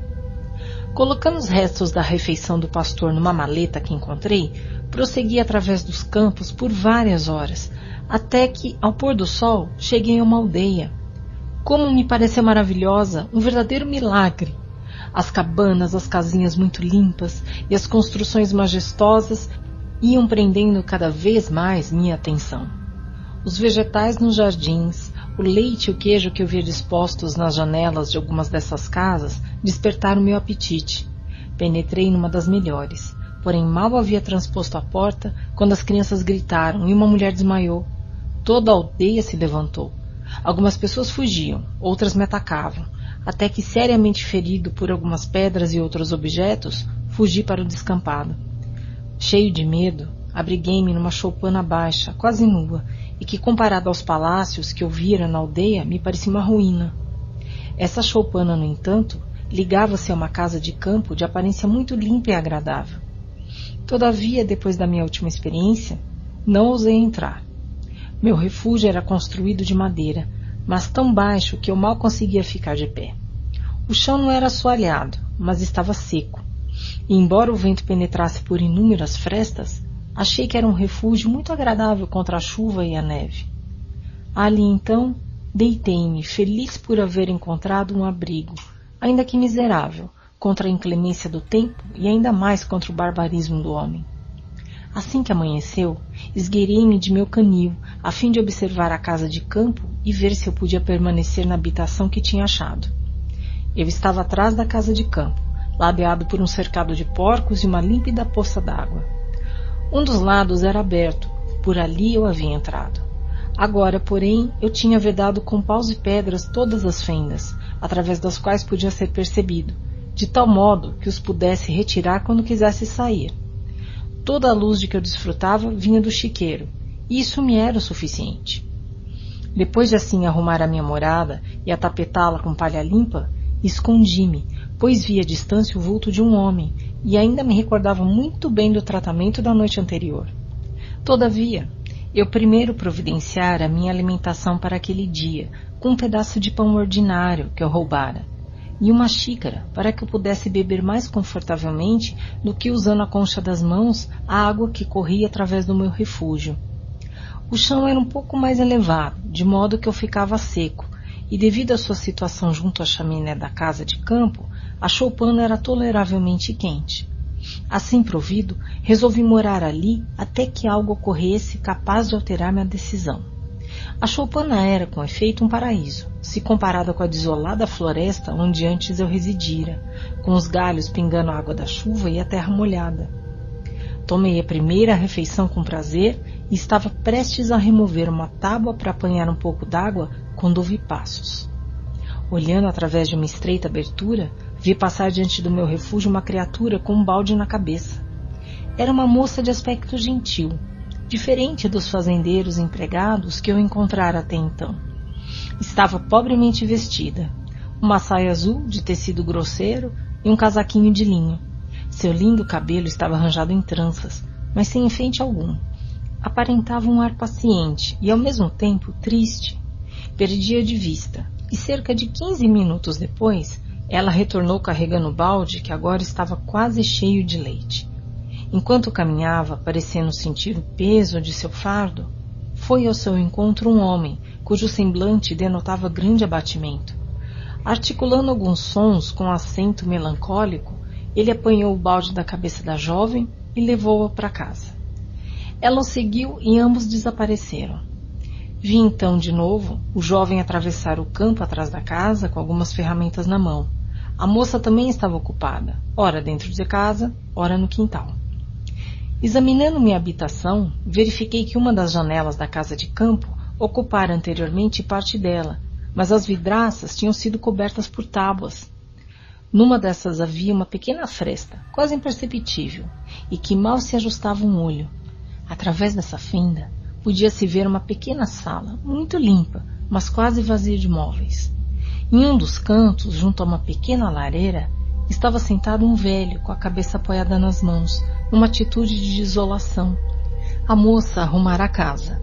Tirou de uma gaveta algo que com suas mãos passara a se ocupar e sentou-se ao lado do ancião, que apanhando um instrumento começou a tocar produzindo sons mais suaves que a voz do tordo ou do roxinol. Era uma casa encantadora até para mim, pobre desgraçado que jamais vira algo tão lindo. Os cabelos prateados e o semblante bondoso do velho conquistaram meu respeito, enquanto as maneiras delicadas da moça despertaram meu amor. Ele tocava uma área suavemente triste que percebi arrancava lágrimas dos olhos de sua amável companheira, a qual o velho não prestou atenção até que ela se pôs a soluçar alto. Então ele pronunciou alguns sons, e a linda criatura, abandonando o trabalho que fazia, ajoelhou-se a seus pés. Ele a ergueu e sorriu com tanta bondade e afeição que experimentei sensações singulares e esmagadoras. Era uma mistura de dor e prazer que jamais me proporcionaram antes a fome ou o frio, o calor ou a comida. Afastei-me da janela, incapaz de suportar tais emoções. Logo depois disso, o rapaz regressou, trazendo nos ombros uma carga de lenha. A moça recebeu à porta, ajudou a se livrar do seu fardo e, apanhando alguns pedaços de pau, entrou na casa, colocando-os no fogo. Depois, ela e o rapaz retiraram-se para um canto da casa e ele lhe mostrou um grande pão e um pedaço de queijo. Ela pareceu satisfeita e dirigiu-se para a horta, onde apanhou algumas raízes e plantas que colocou dentro d'água e depois sobre o fogo. Então retomou seu trabalho enquanto o jovem se encaminhava para a horta, parecendo ocupado em cavar e arrancar raízes. Após assim trabalhar cerca de uma hora, a jovem veio fazer-lhe companhia e juntos entraram na casa. Entre mentes, o velho que ficara pensativo animou-se com a presença de seus companheiros. Sentaram-se todos para comer. A refeição foi rápida. A jovem voltou-se a ocupar-se com a arrumação da casa e o velho saiu a tomar um pouco de sol, amparado pelo braço do rapaz. Nada podia exceder em beleza o contraste entre esses dois seres. Um era velho, de cabelos prateados, com semblante cheio de bondade e de amor. O mais jovem era esbelto, gracioso, embora seu rosto fosse simétrico e belamente modelado, seus olhos e suas atitudes denotavam uma grande tristeza e abatimento. O ancião voltou para casa. O rapaz, carregando ferramentas diferentes das que usara pela manhã, seguiu através dos campos. A noite caiu rapidamente, mas para grande espanto meu, vi que os moradores da casa tinham meios de manter a claridade com lampiões, tendo verificado com prazer que o fato de o sol ter se posto não interrompia a satisfação que eu experimentava em contemplar os meus vizinhos humanos. À noitinha, o rapaz e a moça se entretiveram com vários trabalhos que eu não entendia.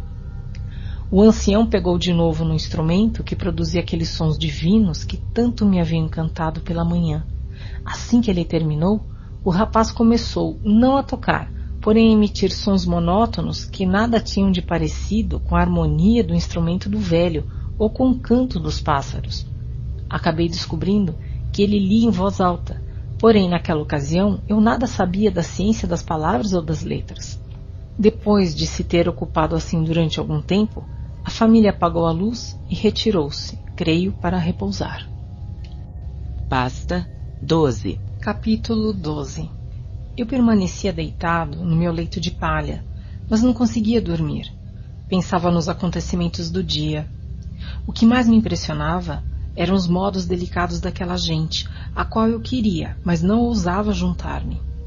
Lembrava-me perfeitamente do tratamento que me havia sido dispensado na noite anterior pelos bárbaros aldeãos e resolvi que qualquer que fosse a conduta que eu decidisse adotar mais tarde, por enquanto permaneceria sossegado na minha choupana, observando e tentando descobrir os motivos que presidiam suas ações.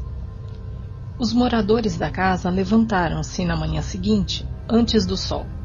A moça arrumou a casa e preparou a comida. O rapaz saiu, terminada a primeira refeição. Esse dia transcorreu como o anterior. O rapaz estava sempre ocupado fora de casa e a moça dentro dela. O ancião, que eu logo percebi ser cego, passava suas horas de lazer com seu instrumento, ou entregue à contemplação. Nada podia exceder o amor e o respeito que os jovens camponeses dedicavam ao seu venerável companheiro. Em tudo o que faziam para ele, demonstravam afeição e gentileza, sendo recompensados por seus bondosos sorrisos. Eles não eram inteiramente felizes. O jovem e sua companheira, às vezes, se separavam e pareciam chorar. Eu não via razão para sua infelicidade, mas isso muito me afligia. Se criaturas tão encantadoras eram infelizes, não era tanto de estranhar que eu, ser imperfeito e solitário, fosse desgraçado. No entanto, por que seriam infelizes aquelas criaturas? Possuíam uma casa deliciosa, abre parênteses, pelo menos assim o era ante meus olhos, fecha parênteses, e todo o luxo. Tinham uma lareira para aquecê-las quando sentiam frio e ótimos alimentos para quando estavam com fome. Usavam roupas excelentes e, mais ainda, desfrutavam da companhia uma da outra, trocando diariamente olhares de afeição e de bondade. Que significariam suas lágrimas? Exprimiriam realmente dor?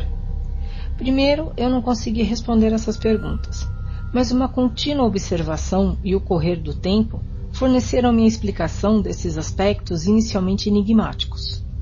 Muito tempo transcorreu antes que eu descobrisse que uma das causas das apreensões dessa simpática família era a pobreza, que eles sofriam em alto grau. Seu alimento consistia inteiramente de vegetais do seu quintal e do leite de uma vaca, que dava muito pouco durante o inverno, quando seus donos mal podiam arranjar comida para mantê-la. Acho que muitas vezes passavam fome, principalmente os dois jovens, pois não raro colocavam a comida diante do ancião sem nada terem reservado para si mesmos. Essa demonstração de bondade me sensibilizou. Eu costumava roubar durante a noite parte de suas provisões para o meu sustento, mas quando descobri que isso os afligia muito, deixei de fazê-lo, passando a satisfazer-me com frutos, nozes e raízes que colhia num bosque próximo. Descobri também outro meio de ajudá-los em seus trabalhos. Vi que o rapaz passava grande parte do dia ocupado em apanhar lenha para a lareira, e assim, durante a noite, muitas vezes, eu pegava suas ferramentas, cujo uso eu aprendera rapidamente, e trazia para casa combustível suficiente para vários dias. Lembro-me de que da primeira vez que fiz isso, a moça, quando abriu de manhã a porta da casa, pareceu muito espantada ao ver uma grande pilha de lenha do lado de fora. Disse alguma coisa em voz alta, e o rapaz juntou-se a ela, também muito admirado. Verifiquei com prazer que naquele dia ele não foi para a floresta, ficando em casa para fazer alguns reparos e tratar da horta. Aos poucos, fiz uma descoberta ainda mais importante. Notei que aquela gente possui um processo de comunicar suas experiências e sentimentos por meio de alguns sons articulados. Percebi que as palavras que falavam causavam prazer ou dor, sorrisos ou tristeza na mente e na expressão dos que as escutavam. Tratava-se, na verdade, de algo divino, e eu desejava ardentemente familiarizar-me com aquilo. No entanto, foram inúteis todas as minhas tentativas para consegui-lo. Eles falavam muito rápido, e como as palavras que pronunciavam não pareciam ter qualquer relação com objetos visíveis, eu não podia descobrir pista alguma que revelasse o mistério de sua significação. Todavia, depois de muito esforço de permanecer em minha cabana pelo espaço de muitas luas, descobri os nomes que eram dados aos objetos mais familiares da conversação. Aprendi e identifiquei palavras como fogo, leite, pão e lenha. Aprendi também os nomes dos moradores. O jovem e sua companheira tinham vários nomes, mas o ancião apenas um, que era pai. A moça era chamada de irmã ou Ágata, e o rapaz de Félix, irmão ou filho. Impossível descrever o prazer que senti quando aprendi as ideias próprias a esses sons e fui capaz de pronunciá-los. Eu distinguia várias outras palavras, sem, no entanto, poder entendê-las ou aplicá-las, tais como bom, querido, infeliz. Assim passei o inverno. As maneiras gentis e a beleza dos camponeses daquela casa granjearam a minha afeição. Eu me sentia deprimido quando eles estavam infelizes e partilhava de sua alegria quando eram felizes. Eu via outras criaturas humanas além deles, e se acontecia alguma delas entrar na casa, suas maneiras rudes e grosseiras só serviam para elevar aos meus olhos os modos superiores de meus amigos. Percebi que frequentemente o velho procurava encorajar seus filhos, como às vezes eram chamados, a afastarem sua melancolia. Ele falava animadamente, com uma expressão de bondade que infundia confiança até em mim. Ágata ouvia respeitosamente, às vezes com os olhos cheios de lágrimas, que ela procurava disfarçar. Mas, em geral, eu via que depois de escutar as exortações do pai, seu tom e disposição ficavam mais animados. O mesmo não se dava com Félix. Era sempre o mais triste do grupo e até mesmo para os meus sentidos inexperientes parecia ter sofrido mais profundamente do que seus companheiros. Mas, se seu semblante era mais tristonho, sua voz era mais animada que a da irmã, especialmente quando ele se dirigia ao velho. Eu podia mencionar diversos casos que, embora de maneira sutil, marcavam as disposições desses bondosos camponeses.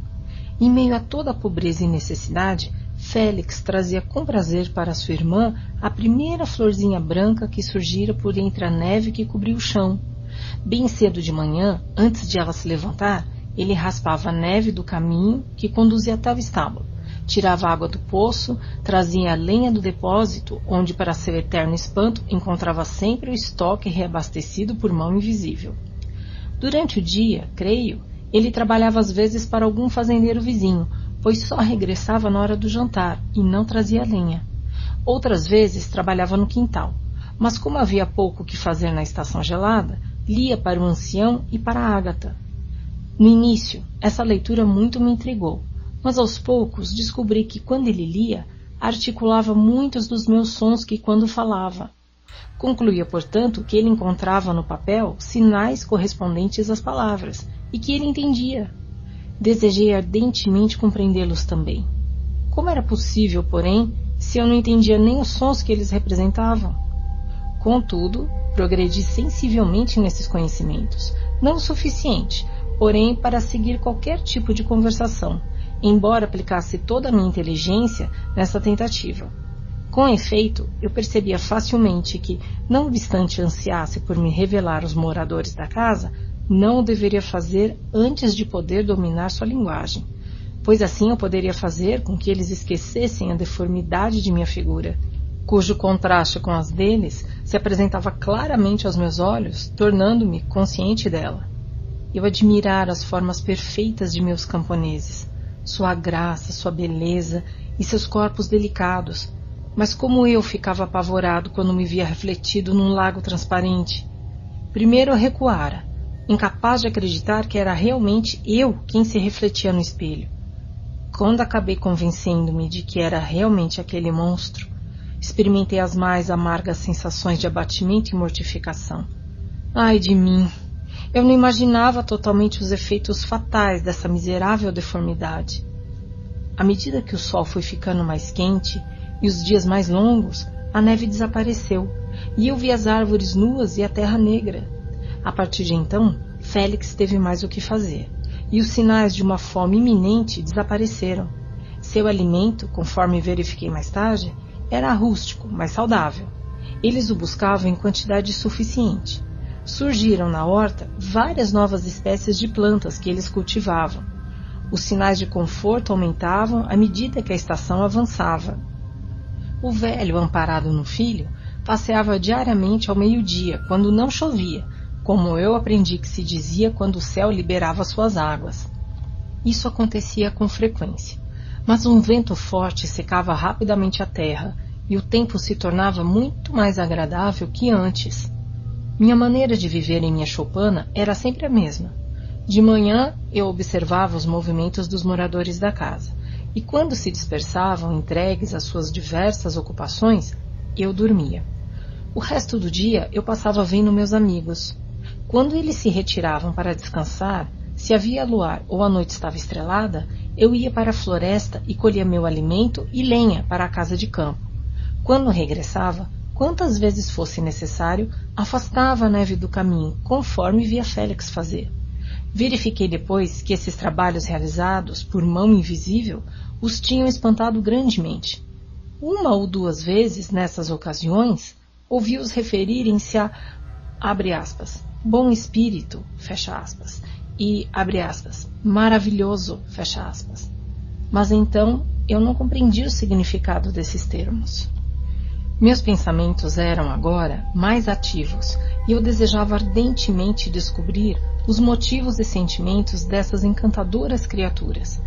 Queria saber por que Félix parecia tão infeliz e Ágata tão triste.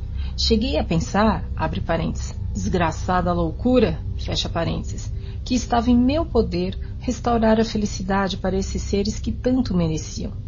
Quando eu dormia ou estava ausente, as formas do venerável pai cego, da delicada Ágata e do excelente Félix bailavam ante meus olhos. Eu os considerava como seres superiores, que seriam os árbitros do meu destino futuro. Formei em minha imaginação milhares de quadros sobre qual seria a maneira com que me receberiam no dia em que eu me apresentasse a eles. Imaginei que me repeliriam até que eu conseguisse conquistar primeiro os meus favores e depois o seu amor com meus modos delicados e palavras de conciliação. Esses pensamentos me animavam e levavam-me a aplicar-me com maior ardor a adquirir a arte da linguagem. Meus órgãos vocais eram, na verdade, grosseiros, porém macios, e embora minha voz fosse muito diferente da suave musicalidade dos tons emitidos por eles, eu pronunciava certas palavras, tais como as ouvia, com relativa facilidade. Era como o jumento e o cão lambedor. Certamente o jumento, cujas intenções eram as mais cheias de afeição, embora suas maneiras fossem rudes, merecia melhor tratamento do que pancadas e maldição. As agradáveis chuvas e o genial calor da primavera alteraram grandemente o aspecto da terra. Homens que antes pareciam estar escondidos em cavernas espalhavam-se agora por toda parte, ocupados com as culturas. Os pássaros com notas mais vibrantes e as folhas começaram a nascer nas árvores. Feliz, feliz terra! Morada própria dos deuses, que tão pouco tempo antes era desolada, úmida e insalubre. Meu espírito se elevava com o maravilhoso aspecto da natureza. O passado apagara-se da minha lembrança. O presente era tranquilo e o futuro iluminado por brilhantes raios de esperança e de antecipada alegria. Pasta 13 Capítulo 13 Chego agora à parte mais emocionante da minha história. Relatarei acontecimentos que me impressionaram com sentimentos que, do que eu era, me transformaram no que sou. A primavera avançava rapidamente. O tempo tornou-se belo, o céu sem nuvens. Fiquei surpreso ao ver que o deserto de antes transbordava agora de lindas flores e vegetação. Meus sentidos foram gratificados e revigorados por milhares de odores deliciosos e milhares de visões de intensa beleza. Foi num desses dias, quando os meus camponeses repousavam periodicamente de suas fainas, o velho tocava o seu violão e os filhos o escutavam, que observei que Félix denotava uma intensa melancolia. Suspirava com frequência, e numa das vezes em que o pai parou de tocar, percebi pelos seus modos que interrogava o filho sobre a causa de sua tristeza. Félix replicou animadamente, e o velho continuou a tocar, quando bateram na porta. Era uma dama a cavalo, acompanhada de um camponês que lhe servia de guia. A dama estava vestida de preto e coberta por um espesso véu negro também. Agatha fez uma pergunta, a qual a estrangeira respondeu apenas pronunciando de maneira suave o nome de Félix. Sua voz era musical, porém diferente da voz dos meus amigos. Ouvindo seu nome, Félix aproximou-se rapidamente da dama, que ao vê-lo levantou o véu, deixando aparecer um semblante de rara beleza. Seu cabelo era negro brilhante e curiosamente trançado. Suas feições regulares, a pele muito linda, as faces encantadoramente cor-de-rosa. Félix pareceu encantado e deliciado quando a viu, e todos os sinais de tristeza desapareceram de seu rosto. Imediatamente evidenciou uma alegria e um êxtase intensos do que eu jamais o julgara capaz. Seus olhos brilhavam e suas faces enrubesciam de prazer. Naquele momento eu o achei tão belo quanto a estrangeira. Ela parecia agitada por diferentes sentimentos. Deixando correr algumas lágrimas de seus encantadores olhos, estendeu a mão para Félix, que a beijou extasiado, chamando-a de, segundo pude distinguir, minha doce árabe. Ela pareceu não entendê-lo, mas sorriu. Ele a ajudou a desmontar e, despedindo o guia, conduziu-a para dentro de casa. O rapaz e o pai conversaram, e a estrangeira, ajoelhando-se aos pés do velho, quis beijar-lhe as mãos. Ele, porém, Fê-la levantar-se e abraçou afetuosamente. Logo percebi que, embora a estrangeira articulasse sons e parecesse ter sua própria linguagem, não entendia o que os outros falavam, nem se fazia entender. Eles usavam muitos sinais que eu não compreendia, mas vi que a presença dela espalhava alegria por toda a casa, dissipando a tristeza como o sol dissipa a névoa matinal. Félix parecia particularmente feliz e, com muitos sorrisos, deu as boas-vindas à sua árabe. Ágata, sempre gentil Ágata, beijou as mãos da encantadora estrangeira e, apontando para o irmão, fez uma série de sinais que a mim me pareceram significar que ele estivera triste até ela chegar. Assim se passaram algumas horas, enquanto eles, pelos seus semblantes, exprimiam uma alegria cuja causa eu não compreendia. Em breve percebi, pela frequente repetição de alguns sons, que a estrangeira estava tentando aprender a linguagem dos meus amigos, e imediatamente me correu a ideia de que eu podia usar os mesmos ensinamentos com o mesmo fim. Na primeira lição, a estrangeira aprendeu cerca de vinte palavras. A maioria delas, na verdade, eram as que eu já conhecia, porém aproveitei-me das outras. Ao chegar à noite, Ágata e a árabe retiraram-se cedo. Ao se separarem, Félix beijou a mão da estrangeira e disse: Boa noite, querida Safi. Depois ficou muito mais tempo conversando com o pai e, da frequente repetição do nome dela, concluí que a encantadora hóspede era o objeto de sua conversa. Desejei ardentemente entendê-los, tendo para isso empregado todas as minhas faculdades, mas foi totalmente impossível. Na manhã seguinte, Félix saiu para trabalhar, e depois que Agatha terminou seu serviço, a árabe sentou-se aos pés do ancião. Pegando seu violão, executou músicas tão arrebatadoramente belas que imediatamente me arrancaram lágrimas de tristeza e de prazer. Ela cantava e sua voz fluía numa rica modulação, subindo e descendo como a do rouxinol dos bosques. Quando terminou, entregou o violão a Ágata, que de início declinou do convite. Ela tocou depois uma música simples, acompanhando-a com uma voz suave, mas muito diferente da maravilhosa melodia da estrangeira.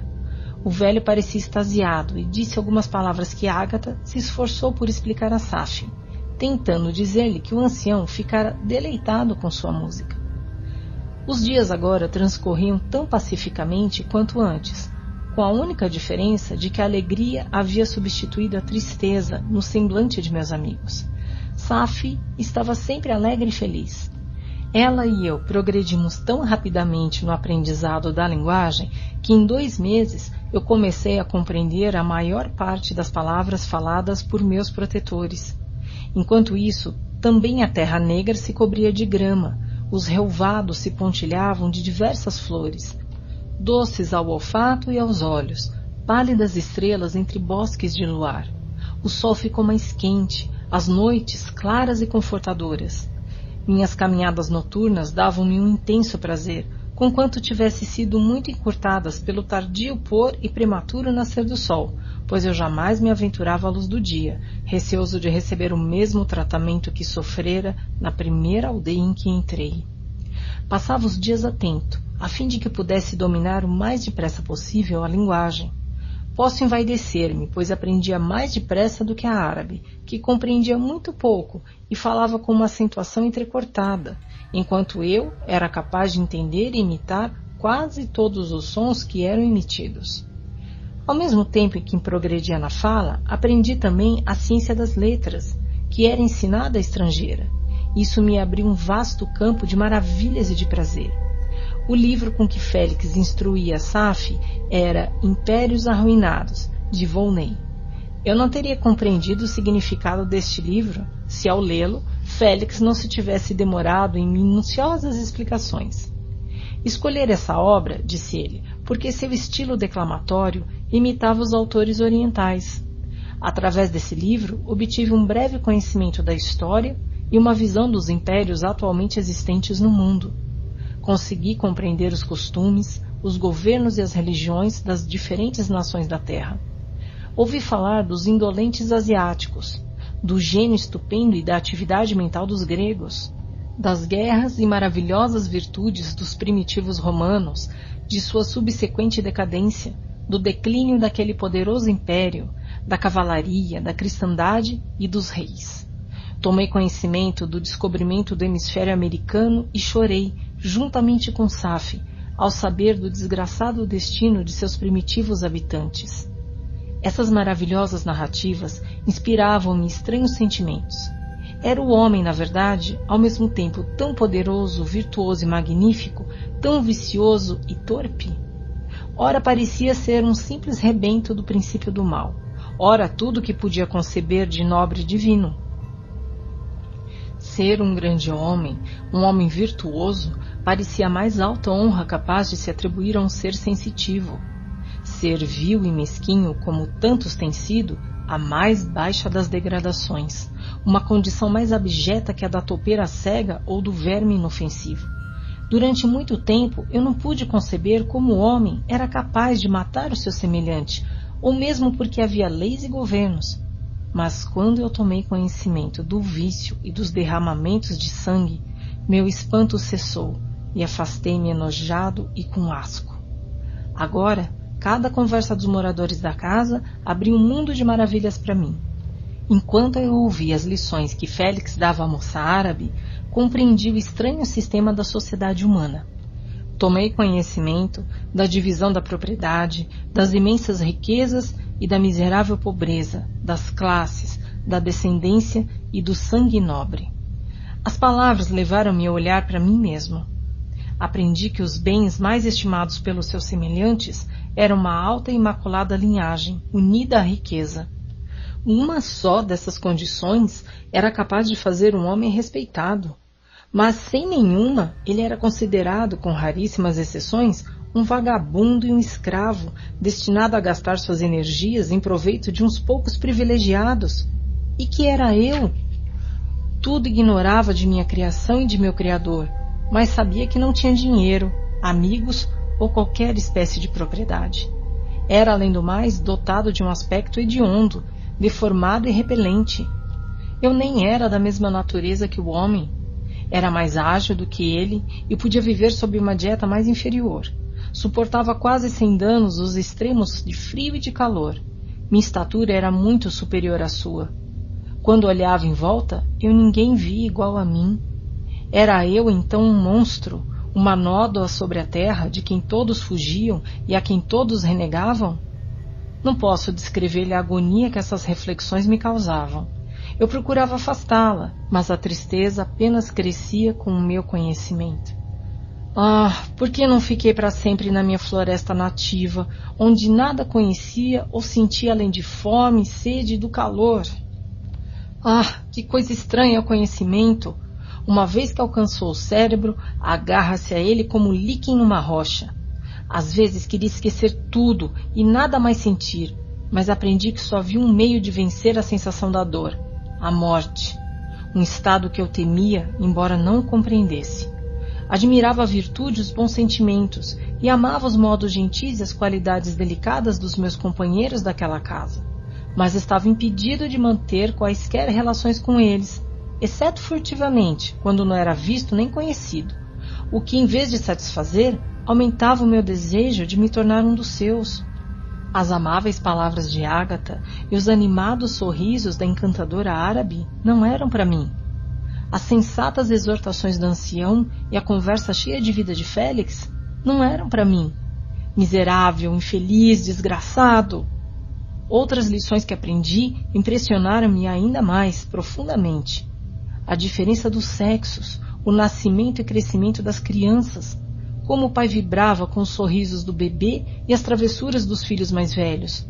Como toda a vida e as preocupações da mãe giravam em torno de seu precioso fardo. Como se desenvolvia, adquiria conhecimentos o cérebro da criança.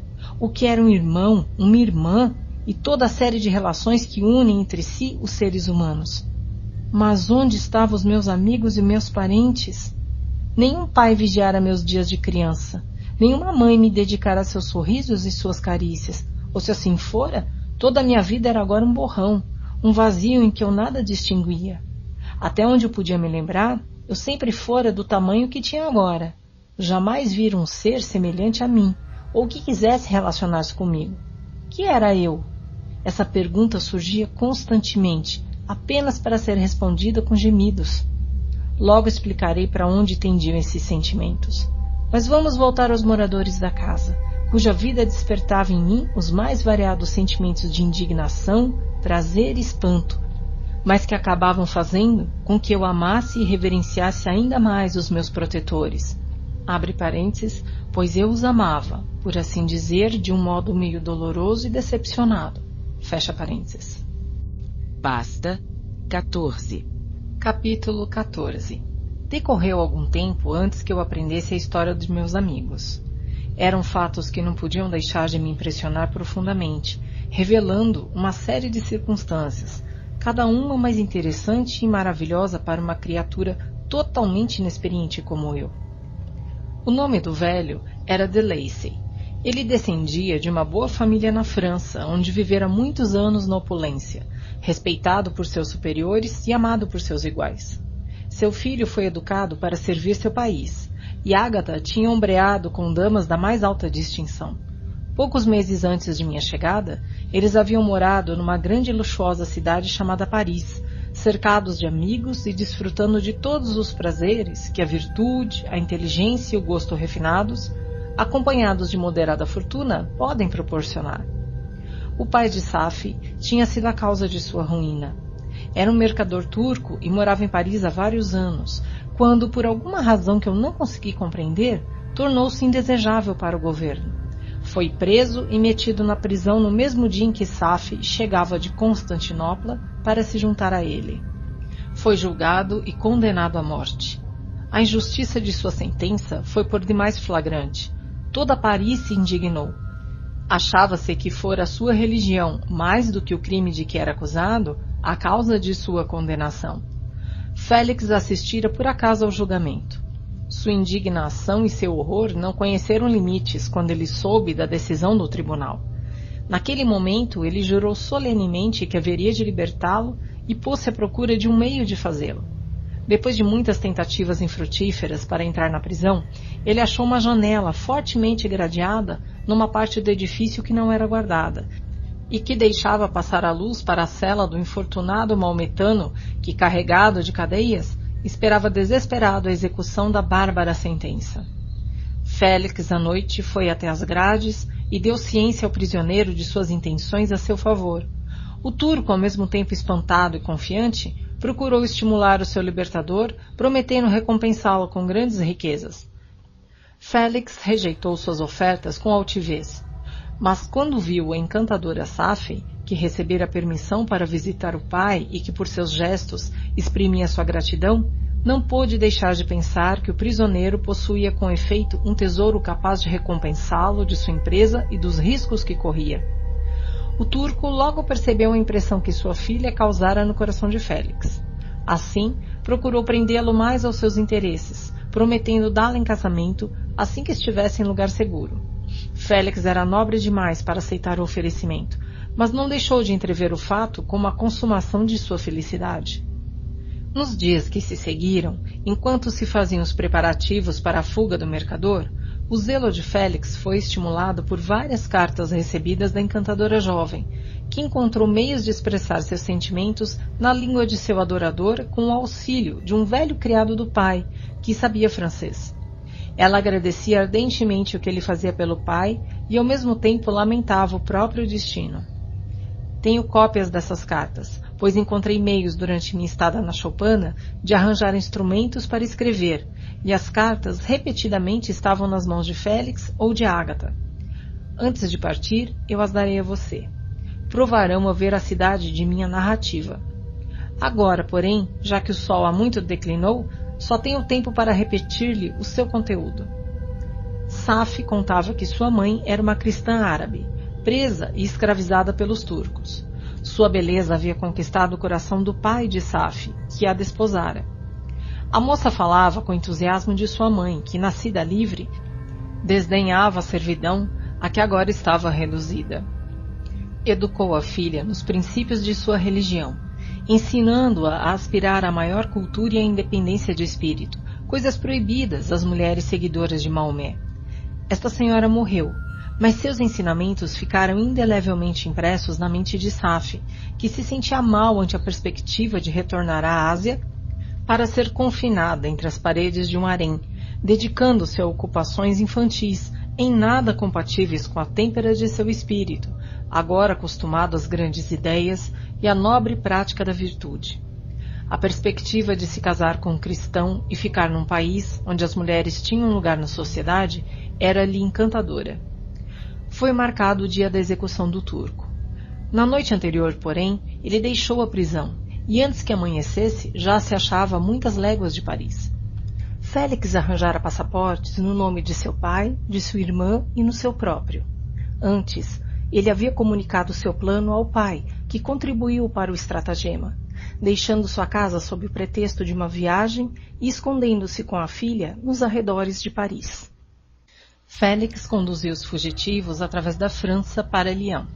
Daí, pelo Monte Cenis para Leghorn, onde o mercador decidira guardar uma oportunidade favorável para dirigir-se a alguma região sob domínio turco. Safi resolveu permanecer com o pai até o momento de sua partida, quando o turco renovou sua promessa de que ela deveria unir-se ao seu libertador. Félix ficou com eles na expectativa daquele acontecimento. Enquanto isso, desfrutou do convívio da jovem árabe, que lhe demonstrava a mais simples e terna afeição. Conversavam entre si por meio de um intérprete, e às vezes se entendiam com os olhos. Saf cantava para ele lindas canções de sua terra natal. O turco permitia essas intimidades e encorajava as esperanças dos jovens enamorados, embora no fundo de seu coração arquitetasse outros planos. Repugnava-lhe a ideia de que sua filha se unisse a um cristão, mas receava o ressentimento de Félix se se mostrasse indiferente, pois sabia que ainda estava sob o poder de seu libertador, que poderia entregá-la ao governo do Estado italiano em que se achavam. Ele imaginava mil planos que lhe permitissem prolongar a farsa até que não fosse mais necessário. Secretamente resolvera levar a filha em sua companhia quando partisse. Seus planos foram facilitados pelas notícias que chegavam de Paris. O governo francês estava muito irritado pela fuga de sua vítima e não poupava esforços para prender e punir o seu libertador. A conspiração de Félix foi rapidamente descoberta. Delacy e Agatha foram atirados na prisão. As notícias chegaram até Félix e o arrancaram de seu sonho de prazer. Seu velho pai cego e sua frágil irmã jaziam no infecto calabouço, enquanto ele desfrutava do ar livre e da companhia daquela a quem amava.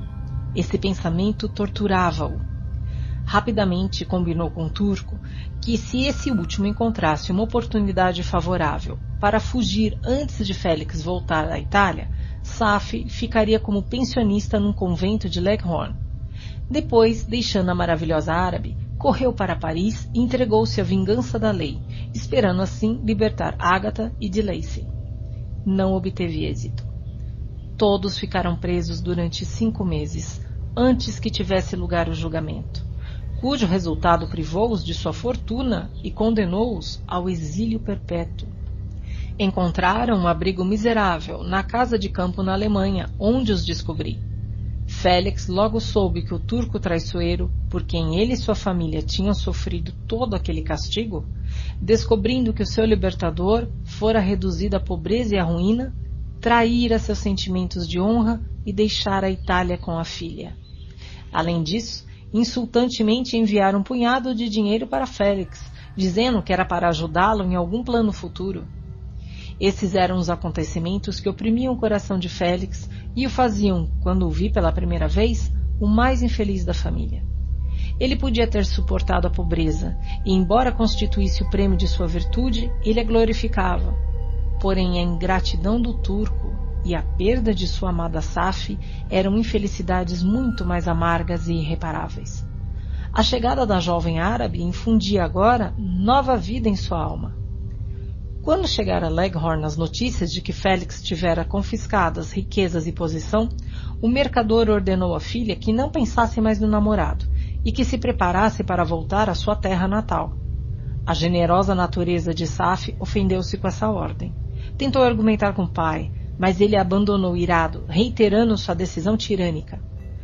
Poucos dias depois, o turco entrou nos aposentos da filha e disse impetuosamente que tinha toda a razão para crer que sua estada em Leghorn fora descoberta e que logo seria entregue ao governo francês. Por isso, tinha alugado um navio que o levaria para Constantinopla, para onde partiria dentro de poucas horas. Pretendia deixar a filha sob os cuidados de uma criada de confiança, que a acompanharia com a maior parte de seus bens que ainda não haviam chegado em Leghorn. Ao ficar sozinha, decidiu o que devia fazer numa emergência dessas. Viver na Turquia era uma coisa que a horrorizava. Sua religião e seus sentimentos não o permitiam. Por alguns papéis de seu pai que lhe caíram nas mãos, soube do exílio de seu amado e do nome do lugar onde ele então vivia. Hesitou durante algum tempo, mas acabou por tomar uma decisão.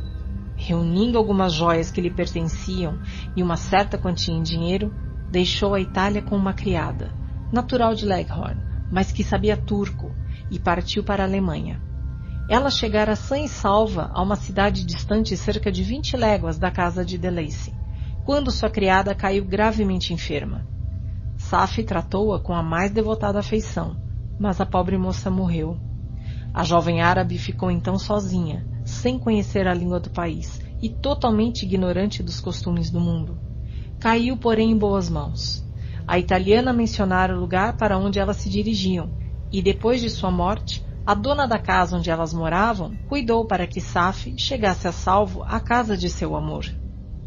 Pasta 15 Capítulo 15 Essa a história de meus queridos camponeses. Impressionou-me profundamente. Pela vida social que eles levavam, eu aprendi a admirar suas virtudes e a desprezar os vícios da humanidade. Como eu ainda encarava o crime como um mal distante, tinha sempre diante de mim a benevolência e a generosidade, sentindo um impulso interior que me impelia a me tornar um ator que desempenhasse um papel no palco agitado onde se apresentavam tantas qualidades admiráveis. Mas, ao apreciar o progresso de minha inteligência, não devo omitir um fato que ocorreu no princípio do mês de agosto daquele mesmo ano. Uma noite, durante minhas costumeiras visitas ao bosque vizinho, donde eu colhia meu próprio alimento e lenha para os meus protetores, Achei no chão uma valise de couro com várias peças de vestuário e alguns livros. Impaciente, recolhi o achado e voltei com ele para minha choupana. Felizmente os livros eram escritos na língua cujos elementos eu havia aprendido na casa de campo. Consistiam em O Paraíso Perdido, um volume das Vidas Ilustres de Plutarco e As Tristezas de Werther. A posse desses tesouros me deixou extasiado. Passei a estudar e exercitar minha mente com aquelas histórias enquanto meus amigos se empregavam em suas ocupações rotineiras. Mal posso descrever-lhe os efeitos que esses livros causaram em mim. Ofereceram-me uma infinidade de novas imagens e sentimentos, que algumas vezes me levavam até o êxtase, embora mais frequentemente me lançassem num mais completo abatimento. Em As Tristezas de Werther, além do interesse de sua narrativa simples e comovente, são examinadas tantas opiniões e tanta luz foi lançada sobre o que até então foram os meus temas obscuros, que nele eu encontrei uma infindável fonte de especulação e espanto. As maneiras delicadas e domésticas que ele descrevia, combinadas com elevados sentimentos que tinham por objetivo algo fora de si próprio, concordavam plenamente com a minha experiência entre meus protetores e com os desejos que viviam sempre no fundo do meu peito mas eu achava que Werther era, em si mesmo, um ser mais divino de quantos eu já vira ou imaginara. Seu caráter, sem o pretender, penetrava no fundo de minha alma. Suas dissertações eram calculadas para me maravilhar. Eu não pretendia penetrar no mérito da questão, e, no entanto, inclinava-me para as opiniões do herói, cuja morte chorei, embora não compreendesse exatamente. À medida que eu ia lendo, Considerava minha própria situação e meus sentimentos. Achava-me semelhante e, ao mesmo tempo, estranhamente diferente dos seres sobre quem eu lia e de cuja conversa eu era ouvinte. Compartilhava seus sentimentos e os entendia em parte, mas meu cérebro era imaturo. Eu não dependia de ninguém, nem estava relacionado com ninguém. Meu caminho para partir estava livre e ninguém havia para lamentar a minha morte. Eu era horroroso e gigantesco. Que significava aquilo? Quem era eu? O que era eu? De onde vinha eu? Qual era o meu destino? Era constantemente assaltado por essas perguntas, mas não conseguia respondê-las. O volume que eu possuía das vidas ilustres de Plutarco continha as histórias dos primeiros fundadores das antigas repúblicas. Esse livro produziu em mim um efeito muito diverso do causado por As Tristezas de Werther. Com Werther, aprendi a tristeza e o abatimento, mas Plutarco ensinou-me pensamentos mais sublimes, elevou-me para acima da ruinosa esfera de minhas próprias reflexões, ensinando-me a admirar e a amar os heróis do passado. Muitas coisas ali, que excediam minha compreensão e experiência. Confusamente tomei conhecimento de reinos, de países extensos, de mares infindáveis, de rios caudalosos, mas as cidades e os grandes aglomerados humanos eram-me completamente estranhos. A casa de campo de meus protetores fora a única escola onde eu estudara a natureza humana, e esse livro desenvolvia novas e mais poderosas cenas de ação. Li sobre homens públicos que governavam ou massacravam sua espécie. Sentia nascer dentro de mim um mais ardente amor pela virtude e ódio contra o vício, até onde me era dado compreender a significação desses termos, que eu ligava apenas às sensações de prazer e de dor. Induzido por esse sentimento, fui levado a admirar os legisladores pacíficos como Numa, Solon e Licurgo, de preferência Rômulo e Teseu. As vidas patriarcais de meus protetores tinham feito com que esses sentimentos se arraigassem em meu cérebro. Talvez que se meus primeiros contatos com a humanidade tivessem sido feitos através de um jovem soldado ardente de glória e de sangue, eu ficasse imbuído de sentimentos diferentes. Mas o paraíso perdido provocou-me sensações ainda mais diversas e profundas. Li-o como li os outros volumes que me haviam caído às mãos, como se fosse uma história verídica. Ele agitava todos os sentimentos de maravilha e terror que o quadro de um Deus onipotente, guerreando com suas criaturas, seria capaz de despertar. Não raro, eu encarava aquelas situações como semelhantes à minha. Como Adão, aparentemente eu não possuía liame algum com qualquer outra criatura viva. A situação dele, porém, sob todos os outros pontos de vista, era muito diferente da minha. Ele saíra das mãos de um Deus, como criatura perfeita, feliz e próspera, protegida com especial carinho por seu Criador.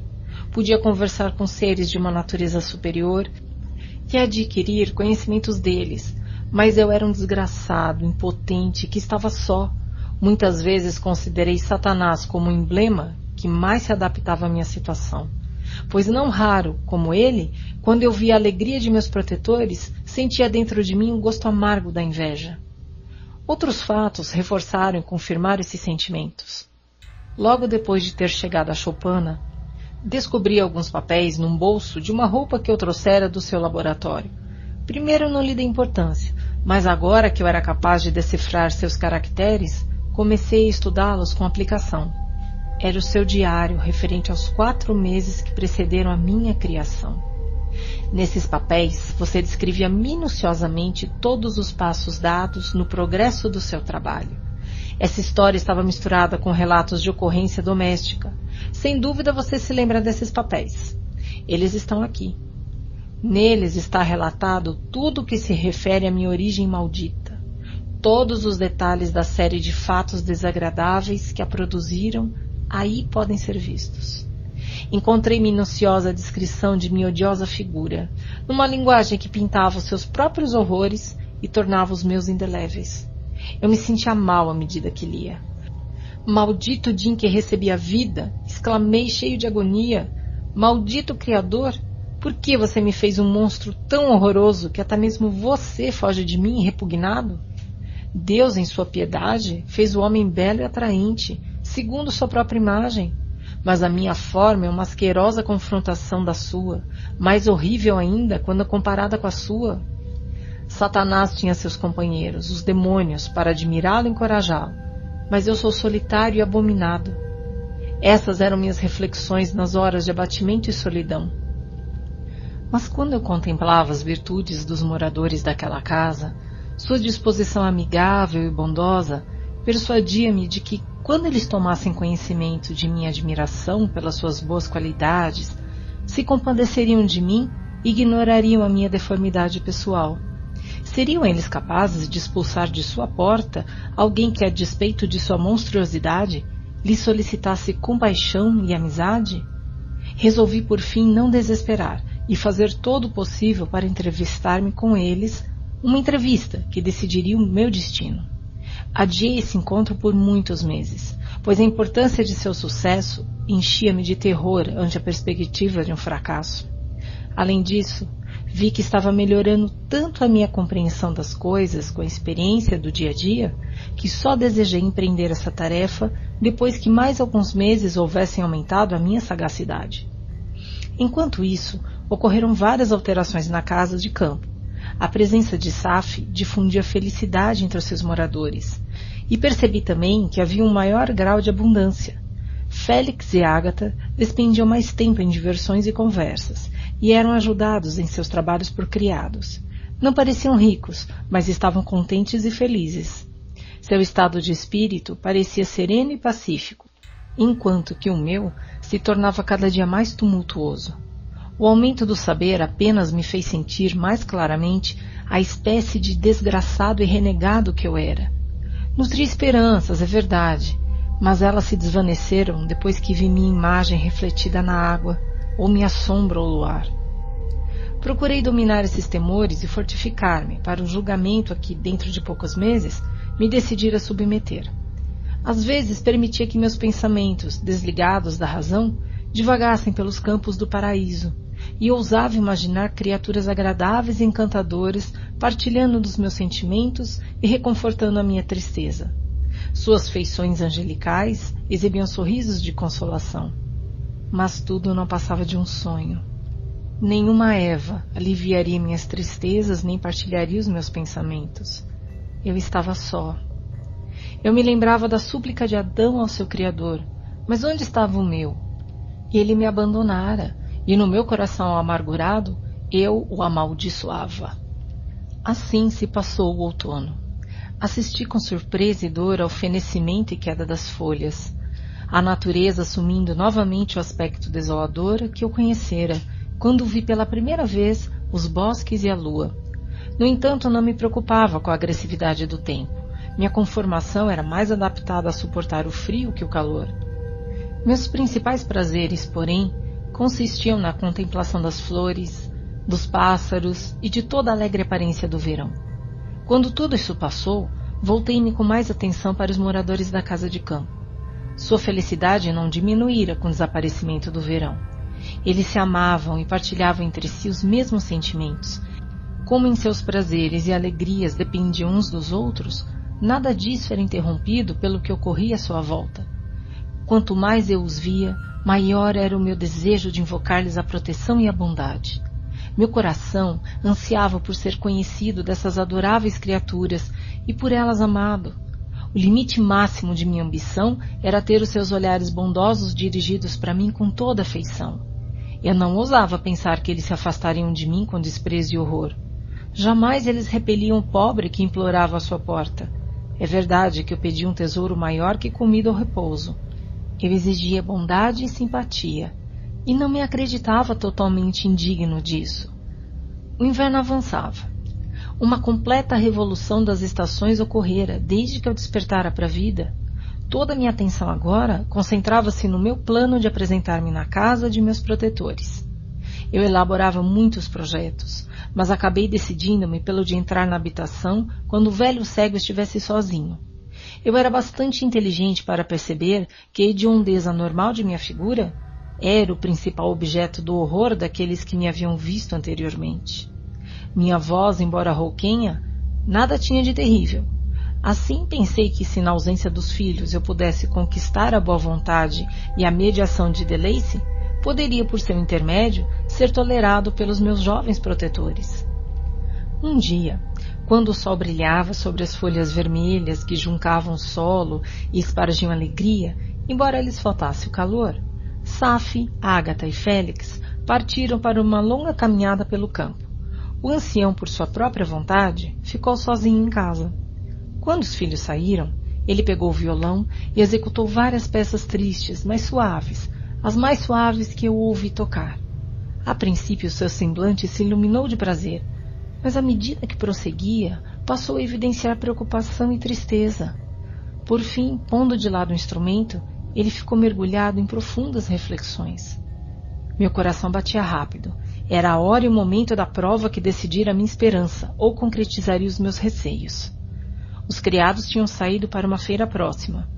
Em torno da casa, tudo era silêncio. A oportunidade era excelente. Todavia, quando me resolvi executar o meu plano, meus membros tremeram e eu caí no chão. Levantei-me e, reunindo toda a firmeza de que eu era capaz, removi as tábuas que eu colocara diante de minha choupana para ocultar o meu abrigo. Senti-me reanimado ao contato do ar fresco. Com renovado ânimo, aproximei-me da porta da casa, bati. Quem é? perguntou o velho. Entre. Entrei e falei. Desculpe minha intrusão. Sou um viajante que deseja um pouco de repouso. Ficar-lhe-ia muito grato se o senhor me permitisse aquecer durante alguns minutos junto à lareira. Entre, disse de Lacey. Verei como posso servi-lo. Infelizmente meus filhos estão fora e como sou cego, receio que me seja difícil procurar um pouco de comida para você. Não se incomode, meu bom hospedeiro. Eu tenho comida. Só preciso do calor e um pouco de repouso. Sentei-me e tudo ficou em silêncio. Eu sabia que cada minuto me era muito precioso, e no entanto estava irresoluto, sem saber como começar, quando o ancião se dirigiu a mim. Pela sua língua, estrangeiro, suponho que você seja meu compatriota. Você é francês? Não, mas fui educado por uma família francesa. Só conheço essa língua. Pretendo agora pedir a proteção de alguns amigos que amo sinceramente e de quem espero receber alguns favores. Eles são alemães? Não, são franceses. Mudemos, porém, de assunto. Sou uma criatura infeliz e abandonada. Olho à minha volta e não vejo nem parente algum ou mesmo amigo. Essa gente amiga, para quem me dirijo, jamais me viu e pouco sabe da minha existência. Estou com medo, pois se eu falhar, serei para sempre um renegado no mundo. Não se desespere. Não ter amigos é, na verdade, uma infelicidade, mas os corações dos homens, quando não imbuídos de preconceitos por um egoísmo qualquer, são cheios de amor e caridade fraternais. Não perca, portanto, suas esperanças, e se esses amigos são bons, tudo sairá bem. Eles são bons, são as melhores criaturas do mundo, mas infelizmente estão prevenidos contra mim. Minhas intenções são boas até aqui.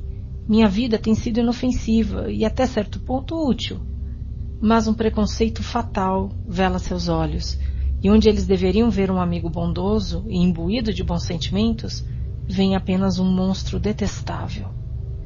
Isso é com efeito uma infelicidade, mas se você é realmente inocente, por que não lhes abre os olhos? É o que estou para fazer, e é por isso que sinto tanto medo. Amo ternamente esses amigos, sem que eles o saibam. Venho há muitos meses habituando-me a ser bom para eles, mas eles acreditam que quero fazer-lhes mal. E é essa falsa opinião que eu preciso destruir. Onde moram esses amigos? Perto daqui. O velho calou-se por instantes e depois continuou. Se você me quiser confiar sem reservas detalhes de seu problema, talvez eu possa ser útil para fazê-lo mudar de opinião. Sou cego e não posso vê-lo. Mas há qualquer coisa em suas palavras que me dizem que você está sendo sincero. Sou pobre, um exilado, mas teria um imenso prazer em poder ser útil de qualquer modo a uma criatura humana. Bom homem, eu lhe agradeço e aceito sua generosa oferta. O Senhor me levanta do pó pela sua bondade. Confio que, com seu auxílio, não serei segregado da sociedade e da simpatia dos seus semelhantes. Que os céus não permitam, mesmo que você fosse realmente um criminoso, pois só isso levaria ao desespero e não instigaria a virtude eu também sou infeliz. Eu e minha família, embora inocentes, fomos condenados. Veja, portanto, como posso sentir os seus infortúnios. Como poderei agradecer-lhe, meu melhor e único benfeitor? Foi dos seus lábios que eu, pela primeira vez, ouvi a voz da bondade dirigida para mim. Ser-lhe eternamente grato. Seu sentimento de humanidade assegura-me, desde já, o sucesso junto àqueles amigos que estou prestes a encontrar. Posso saber o nome e a residência desses amigos? Eu fiz uma pausa. É agora, pensei, o momento da decisão, que me há de roubar ou conceder a felicidade para sempre. Lutei em vão para reunir toda a força necessária para responder, mas o esforço destruiu o que me restava. Caí sobre a cadeira e comecei a soluçar alto. Naquele momento, ouvi os passos de meus protetores mais jovens. Eu não tinha um momento a perder.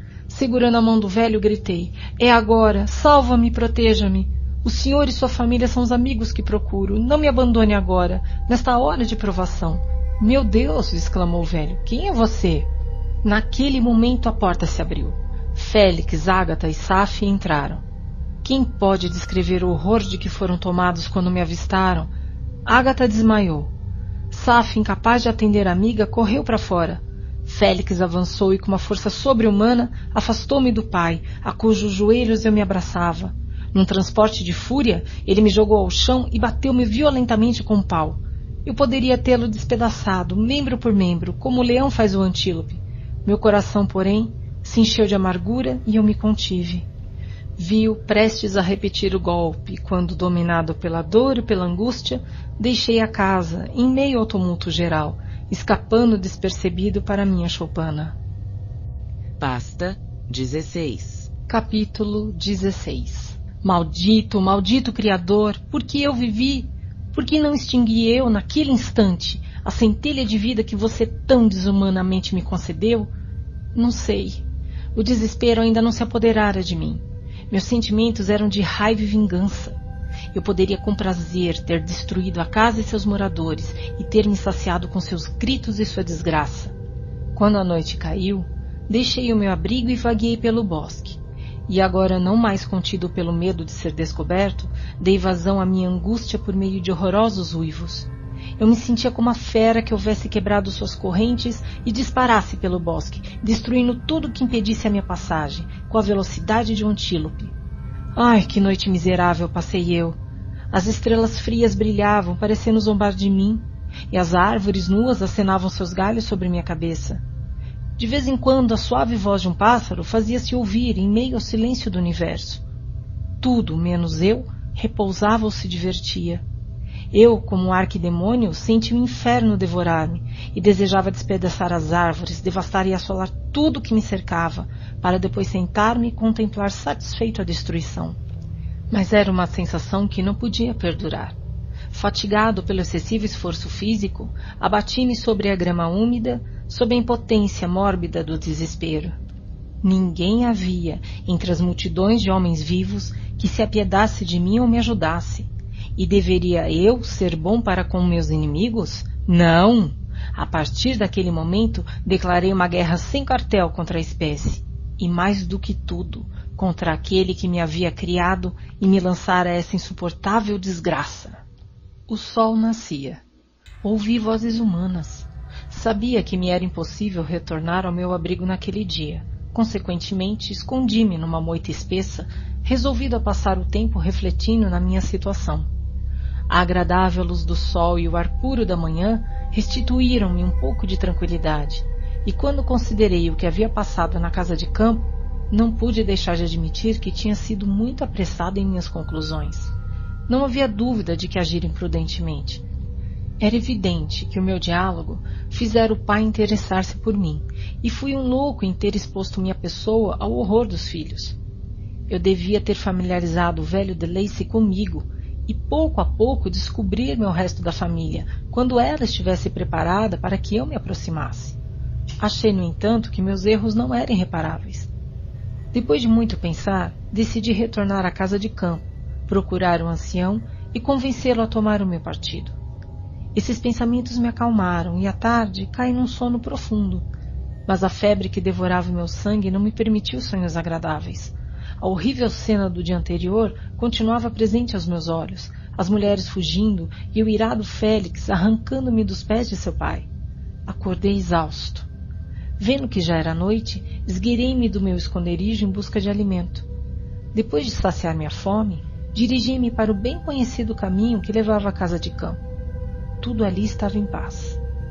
Meti-me em minha choupana e permaneci em silenciosa expectativa, aguardando a hora em que a família costumava se levantar.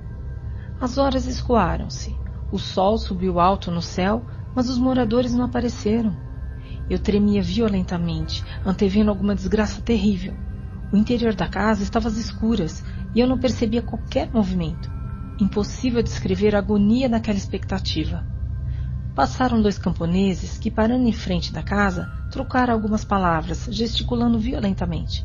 Não consegui, porém, entender o que diziam, pois eles falavam a língua do país, diferente da dos meus protetores. Todavia, logo depois, Félix chegou juntamente com outro homem. Fiquei surpreso, pois sabia que ele não saíra da casa naquela manhã e esperava descobrir pelas suas palavras a significação desses fatos estranhos. O senhor já pensou, dizia seu companheiro, que será obrigado a pagar três meses de aluguel, além de perder o produto de sua plantação? Não desejo de forma alguma aproveitar-me da situação e, portanto, dou-lhe mais alguns dias para reconsiderar a sua decisão. É inútil, replicou Félix. Jamais poderemos morar em sua casa. A vida de meu pai corre grande perigo em face das circunstâncias que já lhe relatei. Minha esposa e minha irmã jamais se recuperarão do seu terror. Peço-lhe que não insista mais. Fique com a sua propriedade e deixe-me fugir desse lugar. Ao dizer isso, Félix tremeu intensamente. Ele e seu companheiro entraram na casa, onde ficaram alguns minutos, e depois foram embora. Nunca mais vi alguém da família de Delacy. Passei o resto do dia em minha cabana, num estado de total desespero. Meus protetores haviam partido e tinham rompido o único laço que me prendia ao mundo. Pela primeira vez, fui invadido pelos sentimentos de vingança e de ódio. Não procurei dominá-los. Antes, deixei-me levar por sua corrente. Comecei a me inclinar para o mal e para a morte. Quando eu pensava em meus amigos, na voz suave de Delace, nos meigos olhos de Ágata, e na delicada beleza da jovem árabe, esses pensamentos se desvaneciam e eu era inundado pelas lágrimas. Mas quando de novo eu refletia que eles me haviam desprezado e me abandonado, a raiva retornava, uma onda de raiva, e eu, impossibilitado de maltratar qualquer ser humano, dirigia minha fúria contra objetos inanimados. À medida que a noite avançava, coloquei uma porção de lenha e material inflamável em torno da casa e depois de haver destruído toda a plantação do quintal, esperei impaciente pela lua, a fim de começar a minha obra. Dos bosques começou a soprar um vento forte, que rapidamente dispersou as nuvens que se tinham acumulado no céu. O vendaval corria como uma avalanche poderosa e produziu uma espécie de loucura em meu espírito que destruiu todos os laços da razão e da reflexão. Acendi um galho seco de uma árvore e pus-me a dançar furiosamente em torno da casa. Meus olhos ainda se fixavam no horizonte oeste, cujo limite a lua quase tocava. Parte de seu disco estava meio oculta. Eu bradi o meu archote e atei fogo na palha, nas urzes e no mato que havia reunido. O vento atiçou o fogo e a casa foi rapidamente envolvida pelas chamas, que se agarraram a ela e a lamberam com suas línguas destruidoras. Assim que me convenci de que nenhum socorro poderia salvar qualquer parte da casa, abandonei o local e procurei refúgio nos bosques. E agora, com o mundo diante de mim, para onde dirigir meus passos? Decidi fugir para longe da cena dos meus infortúnios, mas para mim, odiado e desprezado, todas as regiões deviam ser igualmente horríveis. Finalmente pensei em você. Eu aprendera pelos seus papéis que você era meu pai, meu criador. A que outra pessoa poderia eu recorrer senão a você que me dera a vida? Entre as lições que Félix ministrara a Saf, não faltaram as de geografia, através das quais tomei conhecimento das relativas localizações dos diferentes países da Terra. Você mencionara Genebra como sua cidade natal. Foi para ali que resolvi encaminhar-me. Mas como orientar-me? Sabia que devia seguir na direção sudoeste para atingir meu destino, mas o sol era o meu único guia. Eu não sabia o nome das cidades que devia atravessar, nem podia pedir qualquer informação a um ser humano. Porém, não me desesperei.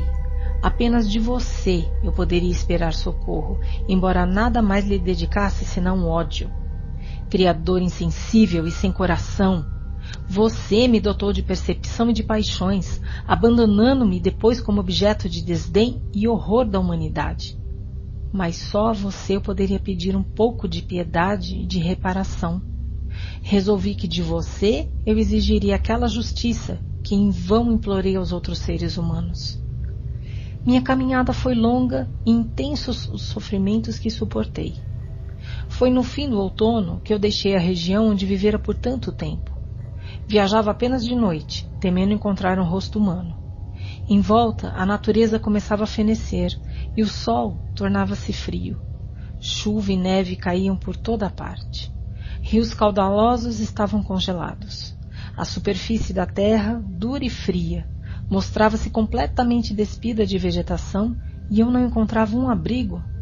Oh, terra, quantas vezes amaldiçoei a razão da minha existência! A brandura de minha natureza tinha desaparecido e dentro de mim agitava-se o fel da amargura. Quanto mais eu me aproximava de sua casa, mais senti o desejo de vingança acender-se em meu coração. A neve caía, as águas estavam endurecidas, mas eu não descansava. Alguns acidentes serviram para me orientar, pois eu possuía um mapa da região. Não raro, porém, desviava-me bastante do meu caminho. A agonia dos meus sentimentos não me dava uma trégua. Nada ocorreu que pudesse mitigar a minha raiva e a minha desgraça. Mas um fato que aconteceu quando alcancei os limites da Suíça, quando o sol já recobrara o seu calor e a terra se cobrira novamente de verde, confirmou de maneira particular a amargura e o horror dos meus sentimentos. Em geral, eu descansava de dia, só viajando quando a noite me protegia da vista do homem. Todavia, uma manhã, vendo que o caminho me conduzia através de um bosque espesso, aventurei continuar minha viagem depois que o sol havia nascido. O dia, que era um dos primeiros da primavera, reanimava-me com o encanto de sua luminosidade e a fragrância do ar. Sentia reviver dentro de mim sensações de brandura e prazer que há muito pareciam estar mortas. Meio surpreso pelo reaparecimento dessas sensações, deixei-me levar por elas, e esquecendo minha solidão e minha deformidade, arrisquei ser feliz. Novamente as lágrimas correram por minhas faces, e cheguei mesmo a levar meus olhos úmidos para o sol, agradecendo a alegria que havia derramado sobre mim. Continuei a perambular pelos caminhos do bosque, até que cheguei aos seus limites, que eram marcados por um rio rápido, sobre o qual as árvores curvavam seus galhos, agora florescentes com o advento da primavera. Estava parado ali, sem saber exatamente que caminho tomar, quando ouvi o som de vozes que me obrigaram a ocultar-me à sombra de uns ciprestes. Mal me escondera, uma garotinha apareceu correndo na direção em que eu estava, rindo, como se estivesse brincando de pegar com alguém. Ela continuou a correr pelas margens íngremes do rio, quando de repente falseou o pé e caiu na rápida correnteza. Eu saltei do meu esconderijo e a muito custo, devido à força da corrente, apanhei-a, puxando-a para a margem. Ela estava sem sentidos e tentei o possível para reanimá-la. Nesse momento, aproximou-se um camponês, provavelmente a pessoa de quem ela fugira alegremente. Ao ver-me, ele correu para mim, arrancou a menina de meus braços e fugiu para o interior do bosque. Eu o segui apressadamente, mal sabendo por quê. Mas quando o homem me viu aproximar-me dele, apontou-me uma arma que carregava consigo e disparou-a contra mim. Caí ao chão e meu agressor fugiu para a floresta ainda mais rapidamente. Foi essa então a recompensa da minha bondade. Eu salvar um ser humano da morte e como recompensa contorcia-me agora com a dor miserável de uma ferida que me rasgara a carne e estraçalhara os ossos. Rilhando os dentes, deixei que a mais infernal das raivas substituísse os sentimentos de bondade e meiguice que me haviam dominado por alguns momentos. Espicaçado pela dor, votei ódio e vingança eternos a toda a humanidade. Esmagado, porém, pela dor do meu ferimento, senti o pulso fraquejar e desmaiei. Durante algumas semanas, levei uma vida miserável nos bosques, procurando curar a ferida que eu tinha recebido. A bala atingira meu ombro, não sabendo eu se ela ali se alojara ou se eu a havia atravessado. De qualquer modo, eu não tinha como extraí-la. Meus sofrimentos aumentavam com o opressivo sentimento da injustiça e da ingratidão que eu experimentara. Passei a devotar-me diariamente à vingança. Uma vingança mortal, única capaz de compensar os ultrajes e as angústias que eu tinha suportado. Depois de algumas semanas, meu ferimento sarou e continuei minha viagem. As fadigas que suportei não mais seriam aliviadas pelo sol brilhante ou a brisa suave da primavera. Toda alegria não era senão uma zombaria que insultava a minha desolada condição, e me fazia sentir ainda mais dolorosamente que eu não fora feito para o prazer. Meus esforços, porém, estavam chegando ao fim, e daí a dois meses eu alcançava as cercanias de Genebra. Estava anoitecendo quando cheguei. Procurei um lugar para me ocultar nos campos que a circundam, a fim de meditar como faria para procurar você. Estava aniquilado pela fadiga e pela fome, e muito infeliz para gozar da suave brisa da noite ou do espetáculo do pôr do sol por trás das imponentes montanhas do Jura. Nesse momento, um leve sono que me aliviou da dor de pensar foi perturbado pela aproximação de uma linda criança que veio correndo para o esconderijo que eu escolhera, com toda a vivacidade da infância. De repente, ao contemplá-la, fui assaltado pela ideia de que aquela pequena criatura era pura e vivera muito pouco até então, para ter se embebido do horror pela deformidade. Se, portanto, eu pudesse apanhá-la e educá-la como minha companheira e amiga, não estaria condenado a viver sozinho nessa terra tão cheia de gente. Movido por esse impulso, agarrei o menino quando passou por perto de mim. Assim que ele me viu, cobriu os olhos com as mãos e soltou um grito lancinante. Eu afastei suas mãos de seu rosto e disse: Menino, que isso? Não vou lhe fazer mal algum. Escute-me. Ele lutava violentamente. Solte-me! gritou ele. Monstro, bicho feio! Você quer me comer e me matar! Você é um bicho! Solte-me ou chamarei meu pai! Menino, você nunca mais verá seu pai. Você ficará comigo. Monstro horroroso, largue-me! Meu pai é importante. Ele é o Sr. Frankenstein e há de castigá-lo. Você não ousará me prender. Frankenstein! Então você pertence ao meu inimigo? aquele a quem eu jurei vingança eterna, você será minha primeira vítima. A criança continuava a lutar e a lançar-me nomes que aumentavam o desespero que em meu coração. Apertei-lhe a garganta para fazê-lo calar-se. Um momento após, ele jazia morto aos meus pés. Contemplei minha vítima e meu coração exultou com uma sensação de triunfo infernal. Batendo palmas, exclamei: Eu também posso criar a desolação. Meu inimigo não é invulnerável. Essa morte vai enchê-lo de desespero. Milhares de outros tormentos hão de torturá-lo e destruí-lo. Ao olhar para a criança, vi algo que brilhava sobre seu peito. Apanhei a coisa. Era um retrato de uma mulher encantadora. A despeito de minha maldade, aquela imagem me enterneceu e me atraiu. Por alguns momentos contemplei com prazer seus olhos negros, emoldurados por longas pestanas, e seus lábios encantadores. Mas logo a ira retornou.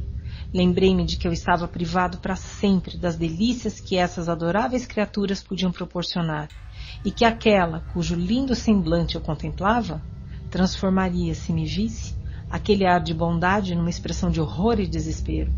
Pode você se admirar de que esses pensamentos me enchessem de cólera?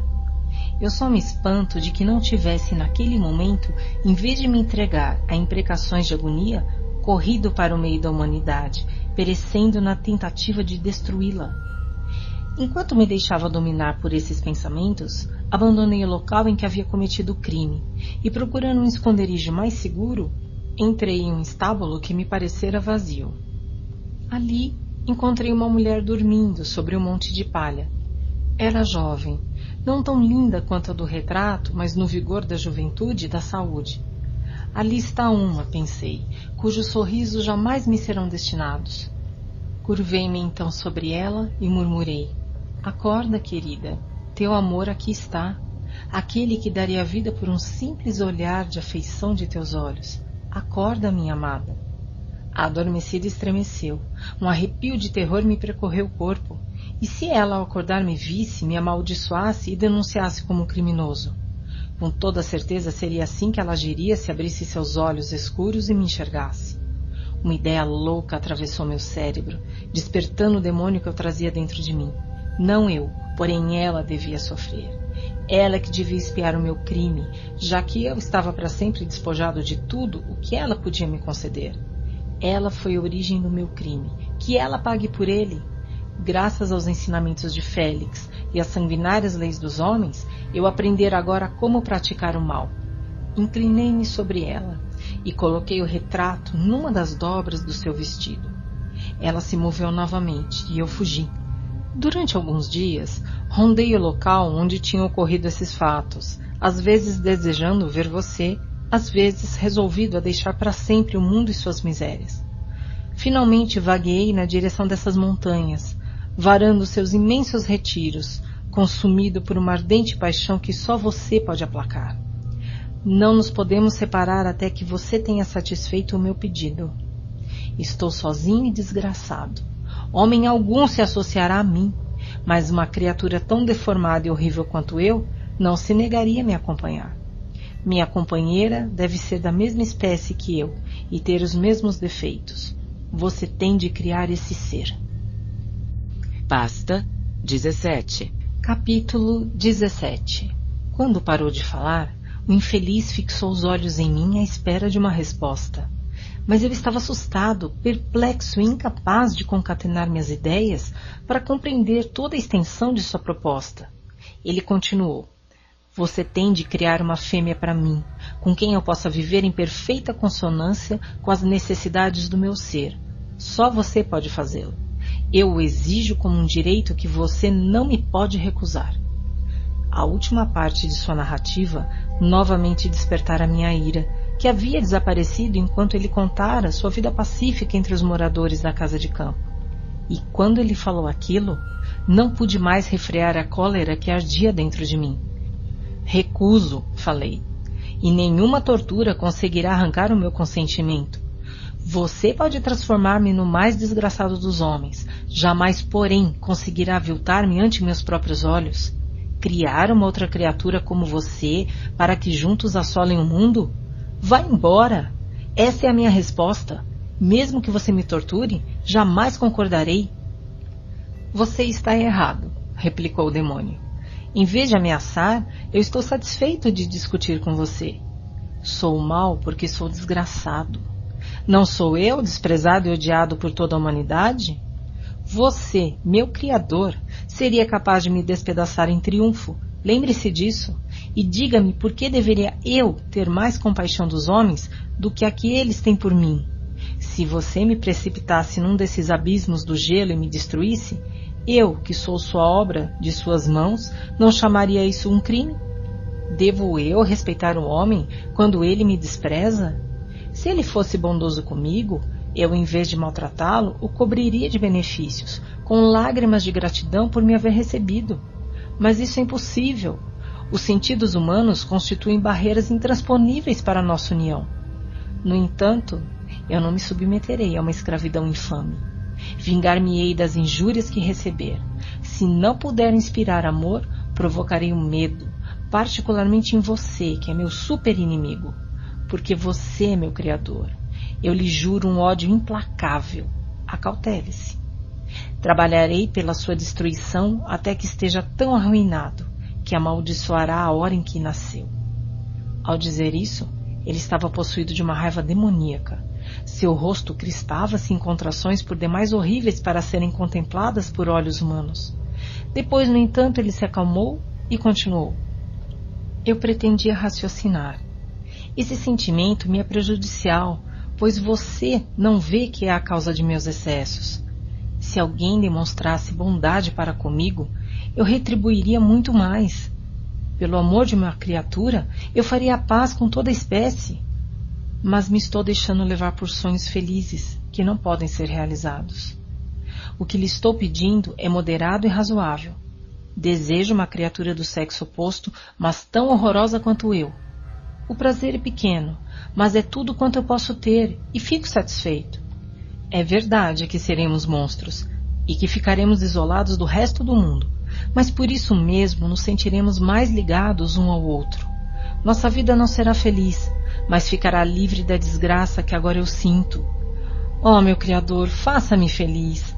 Permita-me que eu lhe possa ser grato por esse benefício. Faça com que eu desperte a simpatia de algum ser vivo.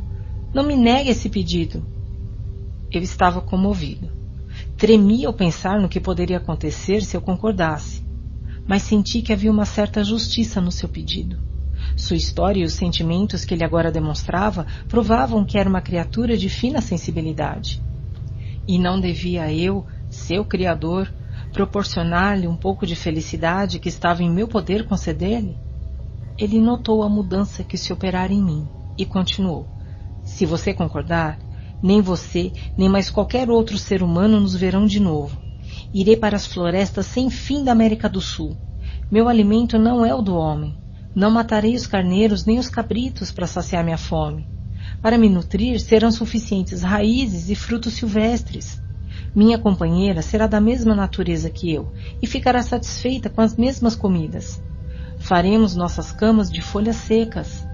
O sol brilhará sobre nós como sobre os outros homens e amadurecerá nosso alimento. O quadro que lhe estou apresentando é pacífico e humano, e você deve sentir que só poderá negá-lo por um excesso de poder e de crueldade. Por mais impiedoso que você tenha sido para comigo, vejo agora uma certa compaixão em seus olhos. Deixe-me aproveitar-me desse momento para convencê-lo a prometer que fará o que tão ardentemente desejo. Você propõe, repliquei, fugir dos lugares habitados pelo homem, para mergulhar nas selvas onde apenas os animais ferozes serão seus companheiros. Como poderá você, que tanto anseia pelo amor e pela simpatia do homem, persistir nesse exílio? Você retornará sempre na tentativa de ser aceito pelos homens e será de novo recebido com desprezo e abominação. Seus maus sentimentos, então, serão de novo inflamados e você terá uma companheira para lhe ajudar na tarefa de destruir. Não, não pode ser. Não discuta mais, porque eu não concordarei. Como você é inconstante. Há apenas um momento você se comoveu com minhas palavras. Por que volta agora a resistir aos meus apelos? Juro-lhe pela terra que habito e por você que me fez, que com a companheira que você me der, abandonarei a vizinhança do homem e passarei a viver nos lugares mais selvagens. Minhas paixões malditas desaparecerão, pois terei com quem partilhar minha vida. Minha vida decorrerá em calma, e na hora de minha morte não terei de amaldiçoar o meu Criador. Suas palavras produziram um estranho efeito sobre mim.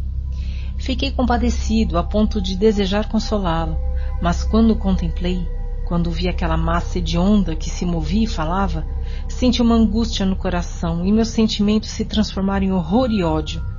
Tentei sufocá-los, achando que pelo fato de não simpatizar com ele, não tinha o direito de privá-lo daquela porção de felicidade que estava em minhas mãos conceder-lhe. Você jura, disse eu, que não fará mal algum. Não vê, porém, que toda a maldade que já cometeu me obriga a desconfiar de você? Não pode até isso ser um pretexto para aumentar o seu triunfo, permitindo-lhe maior perspectiva para sua vingança?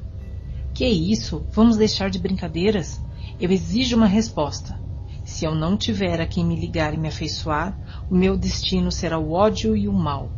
O amor de uma outra criatura fará desaparecer a causa dos meus crimes, e eu me tornarei uma coisa de cuja existência ninguém saberá. Meus vícios são filhos de uma solidão forçada, que abomino, e necessariamente minhas virtudes crescerão quando eu passar a viver em comunhão com um ser igual a mim. Experimentarei a feição de uma criatura sensível e participarei de uma cadeia de acontecimentos dos quais me acho agora excluído. Parei durante algum tempo para meditar em tudo o que ele havia dito e sobre os vários argumentos por ele expostos.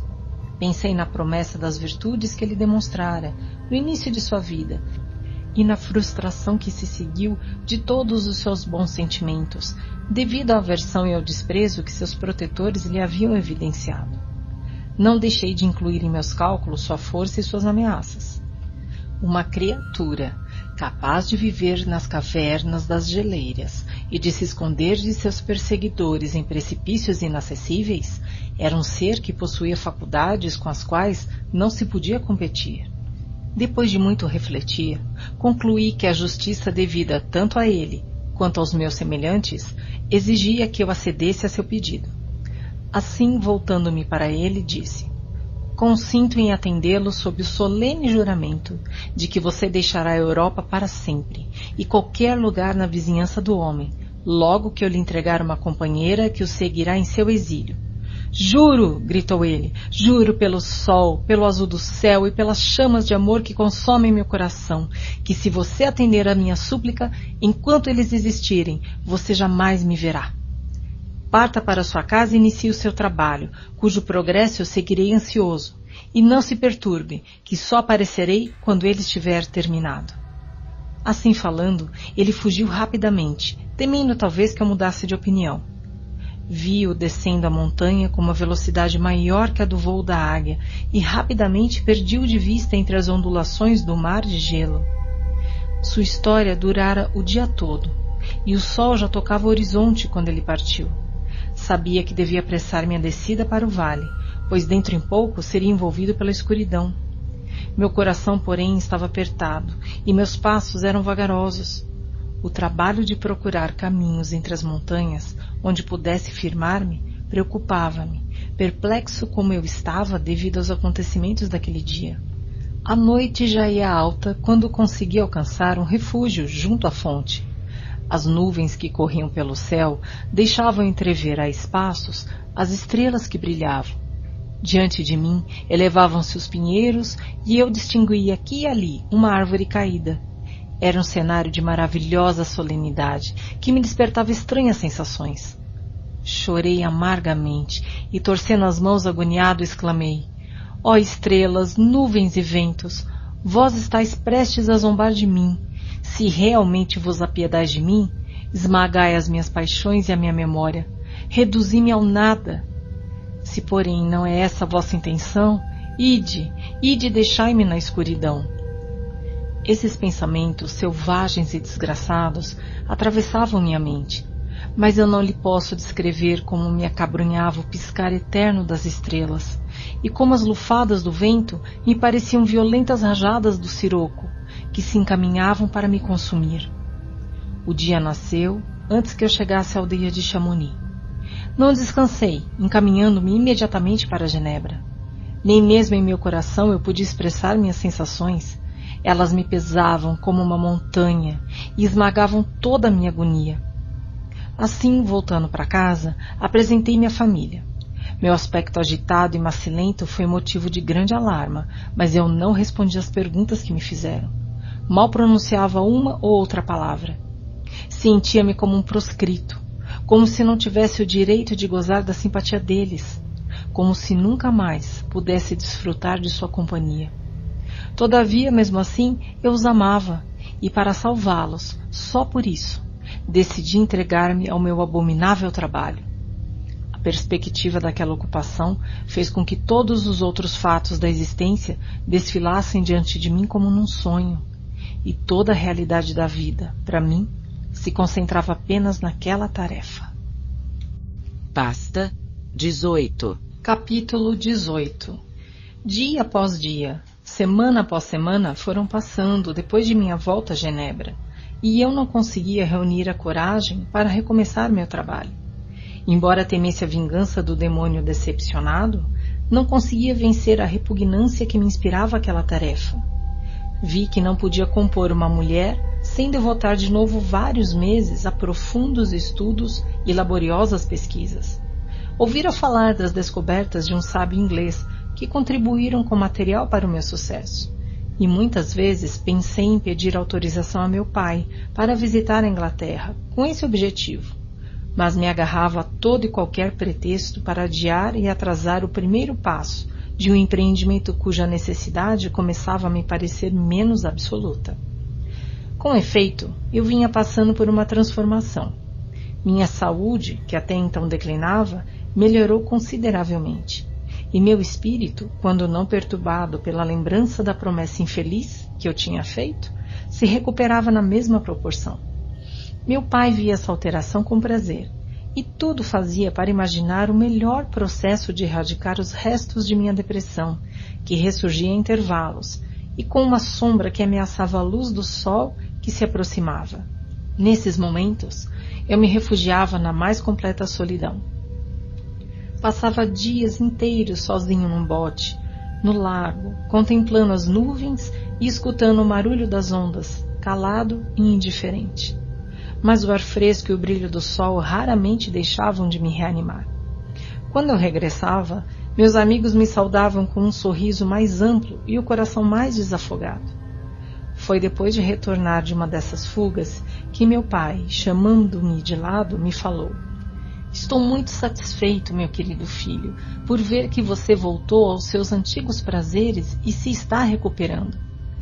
No entanto, você ainda se sente infeliz e ainda evita a nossa companhia. Durante algum tempo, fiquei imaginando qual seria a causa disso mas ontem tive intuição, e se ela tiver fundamento, peço-lhe que a confirme. Guardar segredo sobre isso seria não só inútil, como poderia atrair a desgraça sobre todos nós. Essa introdução fez-me estremecer violentamente. Meu pai continuou: Confesso, meu filho, que sempre encarei o seu casamento com a nossa querida Elizabeth como a consolidação de nosso conforto doméstico e a estabilização dos meus últimos anos de vida. Vocês se acham ligados um ao outro desde a mais tenra infância e parecem, no que diz respeito a temperamentos e gostos, inteiramente feitos um para o outro. Mas tão cega a experiência do homem que o que eu concebi para ser o melhor suporte do meu plano bem pode tê-lo destruído. Talvez você a considere como sua irmã, sem desejo algum de tê-la como esposa. Ou talvez tenha encontrado uma outra mulher que você ame e achando-se ligado por laços de honra a Elizabeth, se encontre numa luta que possivelmente seja a causa dessa profunda infelicidade que parece sofrer. Meu caro pai, pode ficar descansado. Amo minha prima terna e sinceramente. Jamais encontrei outra mulher que tivesse despertado uma admiração e uma afeição tão fortes quanto Elizabeth. Todas as minhas esperanças no futuro repousam na perspectiva de nossa união. Meu querido Vitor, a maneira por que você expressa seus sentimentos a esse respeito me dá um prazer que há muito tempo não sentia. Se é assim que você pensa, nós seremos felizes. Muito embora os atuais acontecimentos tenham feito descer uma sombra de tristeza sobre nós. Mas é justamente essa tristeza que parece tanto ter se apegado à sua mente, que eu quero afastar. Diga-me, portanto, se faz qualquer objeção à imediata realização desse casamento. Temos sido infelizes, e os fatos recentes afastaram-nos daquela tranquilidade que deveria embalar meus dias e meus achaques. Você é jovem, mas não creio que, possuindo a fortuna que você possui, um casamento prematuro venha interferir em quaisquer planos que você tenha traçado para o futuro. Não acredite, porém, que eu queira impor-lhe felicidade ou que uma demora de sua parte me cause qualquer preocupação. Interprete minhas palavras com bondade e responda-me, peço-lhe, com confiança e sinceridade. Escutei em silêncio e permaneci algum tempo incapaz de dar uma resposta. Os pensamentos tumultuavam meu cérebro e eu procurava chegar a uma conclusão. Ai de mim! A ideia de uma imediata união com minha Elizabeth enchia-me de horror e desespero.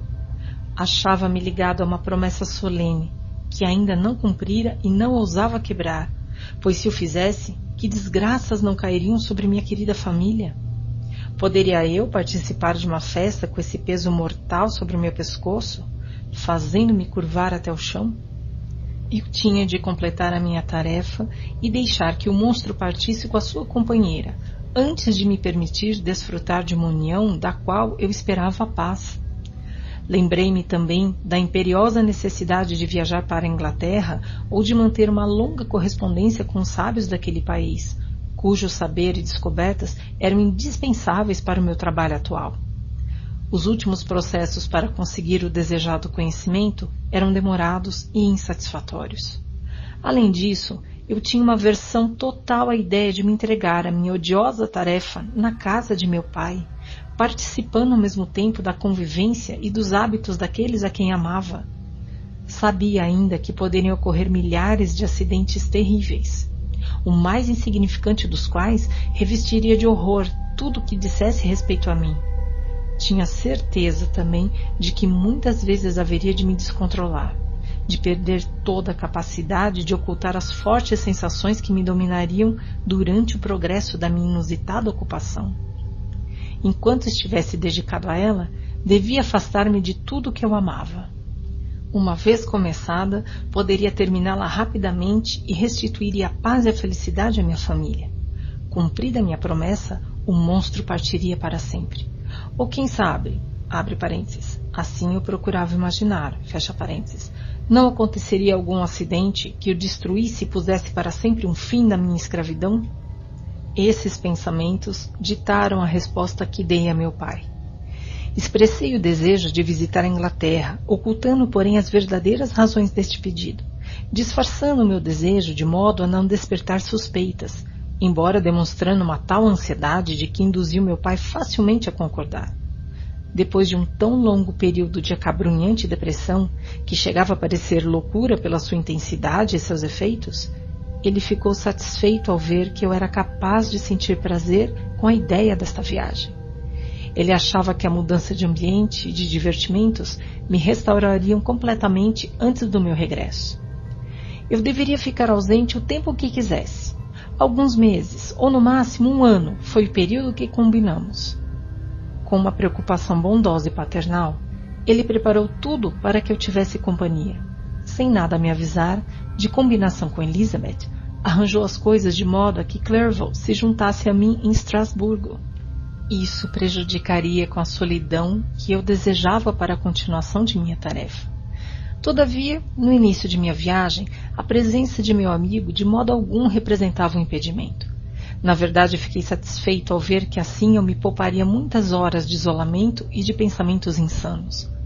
Mais ainda, Henry poderia interpor-se entre mim e meu inimigo. Se eu estivesse sozinho, não poderia ele aparecer-me de vez em quando, forçando-me a suportar sua presença hedionda para me lembrar do meu trabalho ou para acompanhar o seu progresso? Assim, parti para a Inglaterra. Ficou resolvido que eu me uniria a Elizabeth logo após o meu regresso. A idade de meu pai tornava o contrário a qualquer adiamento.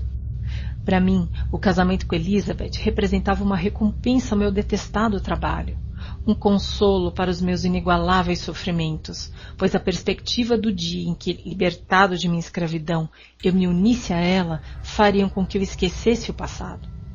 Fiz os preparativos para a viagem, mas vivia assaltado por um pressentimento que me enchia de medo e me agitava. Durante minha ausência, eu deixaria meus amigos inconscientes da existência do seu inimigo e desprotegidos dos seus ataques, já que ele poderia irritar-se com a minha partida mas não dissera a ele que me seguiria onde quer que eu fosse e, portanto, à Inglaterra? Esse pensamento, embora terrível em si mesmo, era até certo ponto tranquilizador, pois pressupunha a segurança de meus entes queridos. Eu era atormentado pela ideia de que tudo pudesse sair ao contrário. Mas durante todo o tempo em que me achava escravizado à minha criatura, eu me deixava ser governado pelos impulsos do momento, e eu tinha um forte pressentimento de que o demônio me seguiria, deixando minha família livre do perigo de suas maquinações. Foi no fim de setembro que parti novamente de minha terra natal. A viagem fora sugerida por mim mesmo e, portanto, Elizabeth concordou. Mas nem por isso ela deixava de preocupar-se com que eu sofresse alguma infelicidade ou fosse assaltado pela dor, estando longe dela. Fora ela quem cuidara de me arranjar a companhia de Clerval. E, no entanto, o homem é cego a esses milhares de pequenos detalhes que despertam a atenção à solicitude da mulher. Ela ansiava pela minha volta. Agora, milhares de emoções conflitantes emudeceram-na, quando ela, chorando, me dava um adeus silencioso. Atirei-me na carruagem, pouco me incomodando por onde ia e pelo que se passava em volta. Lembro-me apenas, e com a maior aflição toda vez que penso nisso, de ter ordenado que meus instrumentos e aparelhos químicos deveriam seguir comigo.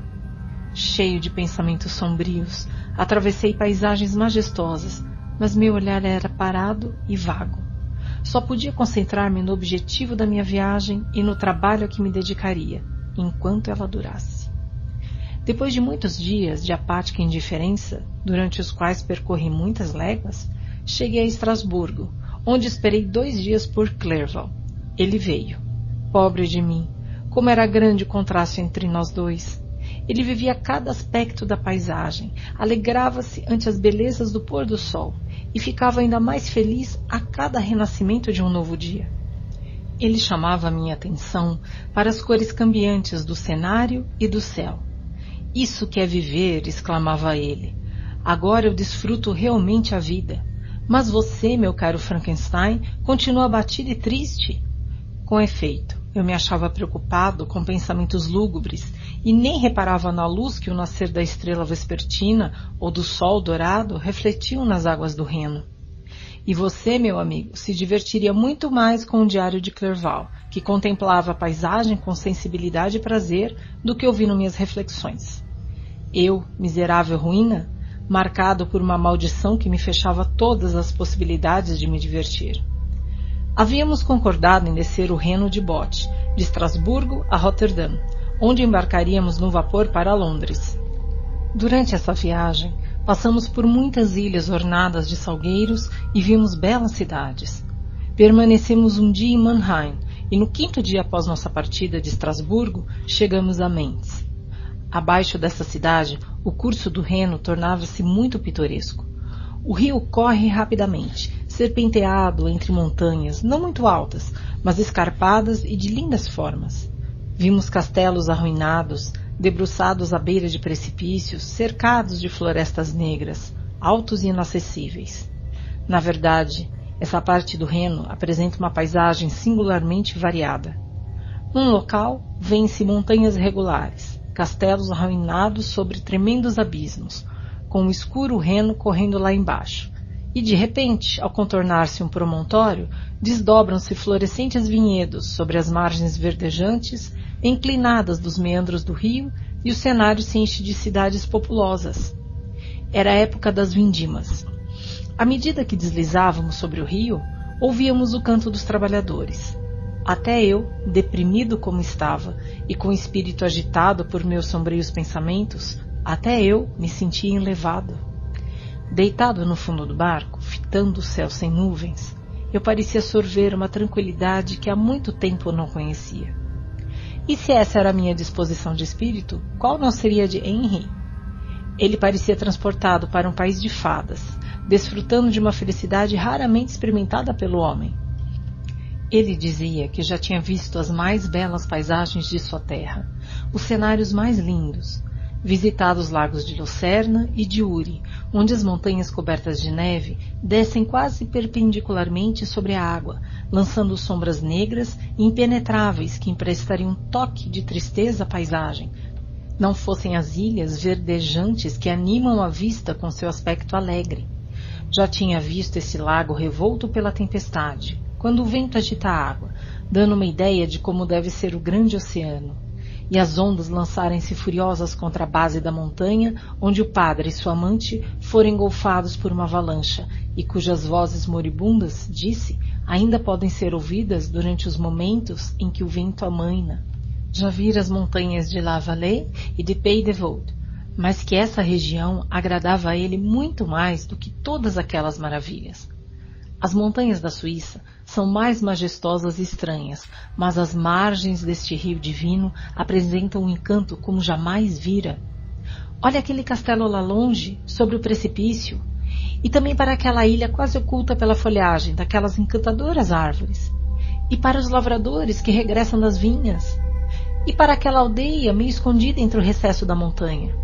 Ah, certamente o espírito que habita e guarda essa região harmoniza mais com o homem do que aquele que domina as geleiras e os abrigos dos picos inacessíveis das montanhas de nossa terra, repetia meu amigo. Clerval, idolatrado amigo, até agora sinto-me reconfortado em relembrar suas palavras e entregar-me à oração que você tanto merece. Ele era uma criatura formada na verdadeira poesia da natureza sua imaginação vibrante e cheia de entusiasmo era disciplinada pela sensibilidade de seu coração. Sua alma transbordava de afeições ardentes e sua amizade era daquele tipo devotado e maravilhoso que nos ensinam que só existe na imaginação. Mas até mesmo sua simpatia pela humanidade não era suficiente para satisfazer sua mente ávida. Os espetáculos da natureza, que nos outros despertam apenas admiração, ele amava com ardor Abre aspas. A catarata ressonante assaltava-o como uma paixão. As rochas altaneiras, as montanhas e os bosques profundos e sombrios, com suas cores e suas formas, despertavam nele sensações e um amor que não precisavam de recônditos encantos nascidos da imaginação ou de interesses emprestados, pelo que a visão lhe podia proporcionar. Fecha aspas, nota de rodapé. Wordsworth, Tintern Abbey. Fim de nota de rodapé. E onde está ele agora? Estará este delicado e querido amigo perdido para sempre? Terá este cérebro tão cheio de ideias fantásticas e magníficas que constitui um mundo cuja existência dependia da vontade de seu Criador? Terá este cérebro perecido? Existirá agora apenas em minha memória? Não, não é assim. Sua forma tão divinamente modelada e cheia de beleza desfez-se, mas seu espírito ainda visita e consola o seu infeliz amigo. Perdoe-me esse desabafo de tristeza.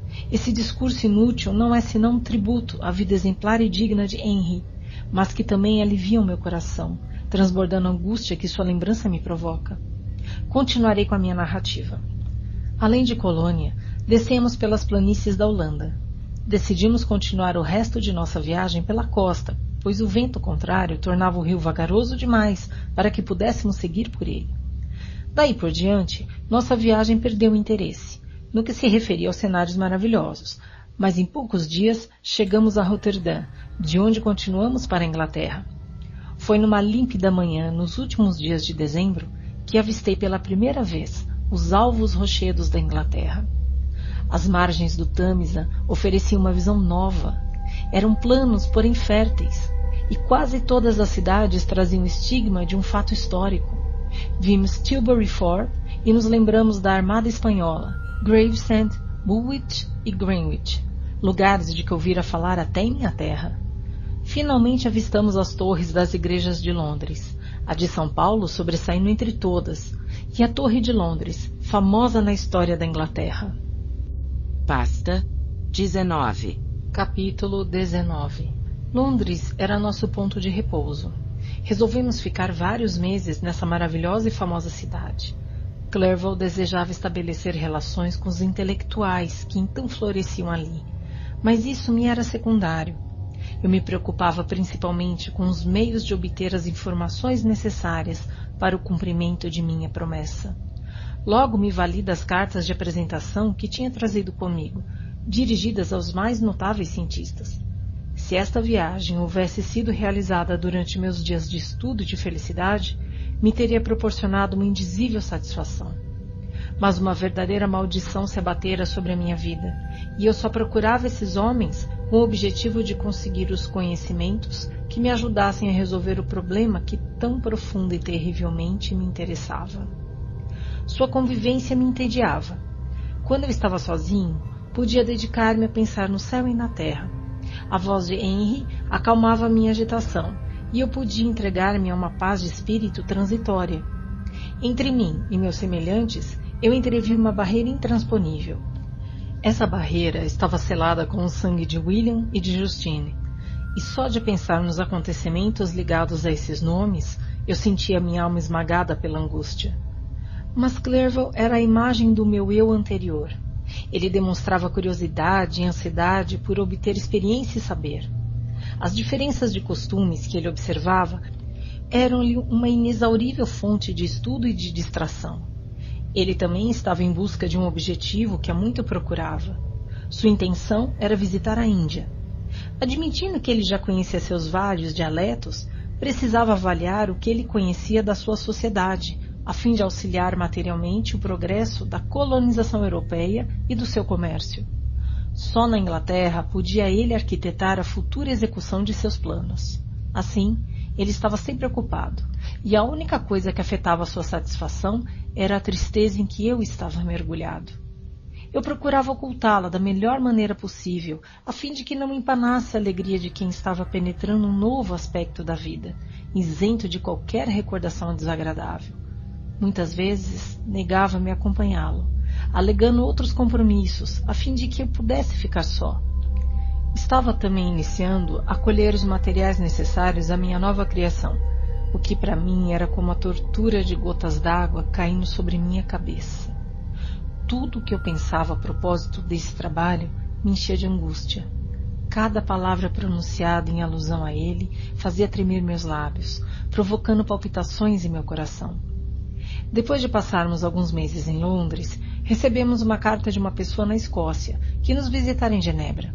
Ela, exaltando as belezas de sua terra, perguntava-nos se não poderíamos estender nossa viagem até Perth, onde residia. Clerval estava impaciente por aceitar esse convite, e eu, embora preferisse evitar companhias, desejava ver de novo montanhas, regatos e todas as obras maravilhosas com que a natureza adorna os seus lugares eleitos. Havíamos chegado à Inglaterra no início de outubro. Estávamos em fevereiro. Resolvemos, portanto, começar nossa viagem para o norte no fim do mês seguinte. Não pretendíamos seguir a grande estrada para Edimburgo, mas visitar Windsor, Oxford, Matlock e os lagos de Cumberland, resolvidos a terminar essa caminhada pelo fim de julho. Acondicionei o equipamento químico e o material que havia reunido, decidido a terminar meu trabalho em algum recanto obscuro nos planaltos do norte da Escócia. Deixamos Londres em 27 de março e ficamos alguns dias em Windsor, vagando por sua bela floresta. Para nós montanheses era um cenário novo. Os majestosos carvalhos, a quantidade de caça, os bandos de corças, tudo era novidade para nós. Daí seguimos para Oxford. Ao entrarmos nessa cidade, nossos pensamentos se voltaram para os acontecimentos que haviam ocorrido ali, 150 anos antes. Fora ali que Carlos I reunira suas forças. Essa cidade permanecera fiel a ele, depois que toda a nação havia abandonado sua causa para aderir ao estandarte do parlamento e da liberdade.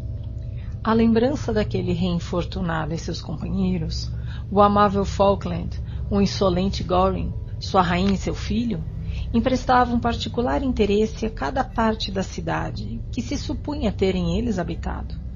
O espírito do passado ali encontrava morada e nós nos deliciávamos em traçar seus passos.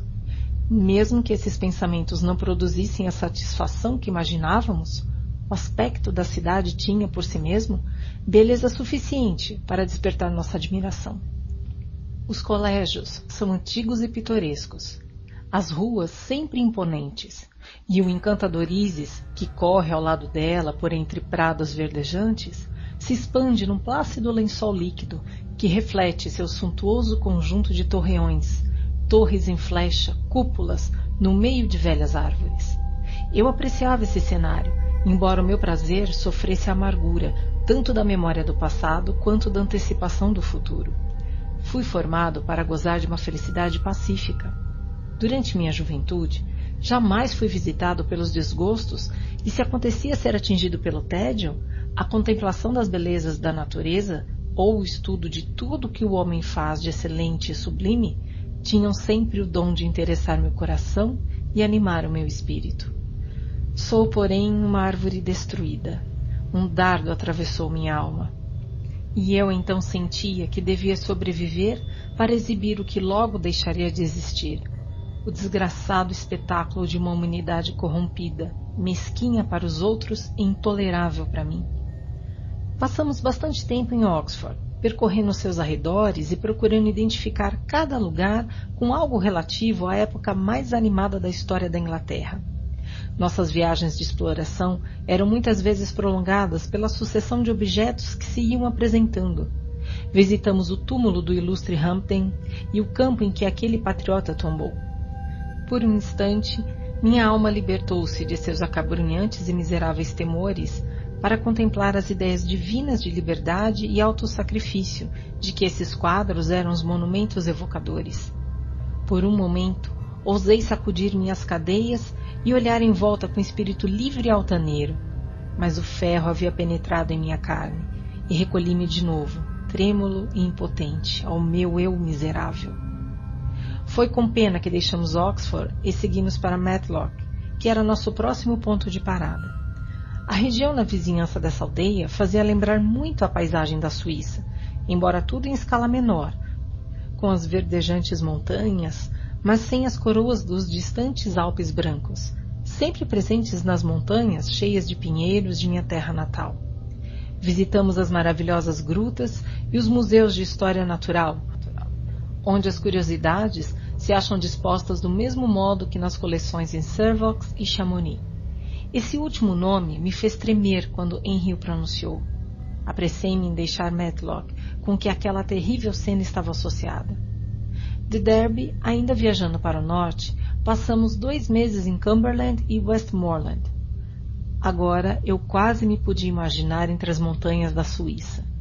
As pequenas nesgas de neve que ainda se prendiam ao lado norte das montanhas, aos lados, os opulentos regatos que desciam das rochas, tudo isso me eram visões muito caras. Aqui também fizemos algumas relações que quase me fizeram pensar que eu era feliz. A satisfação de Clerval era proporcionalmente maior do que a minha.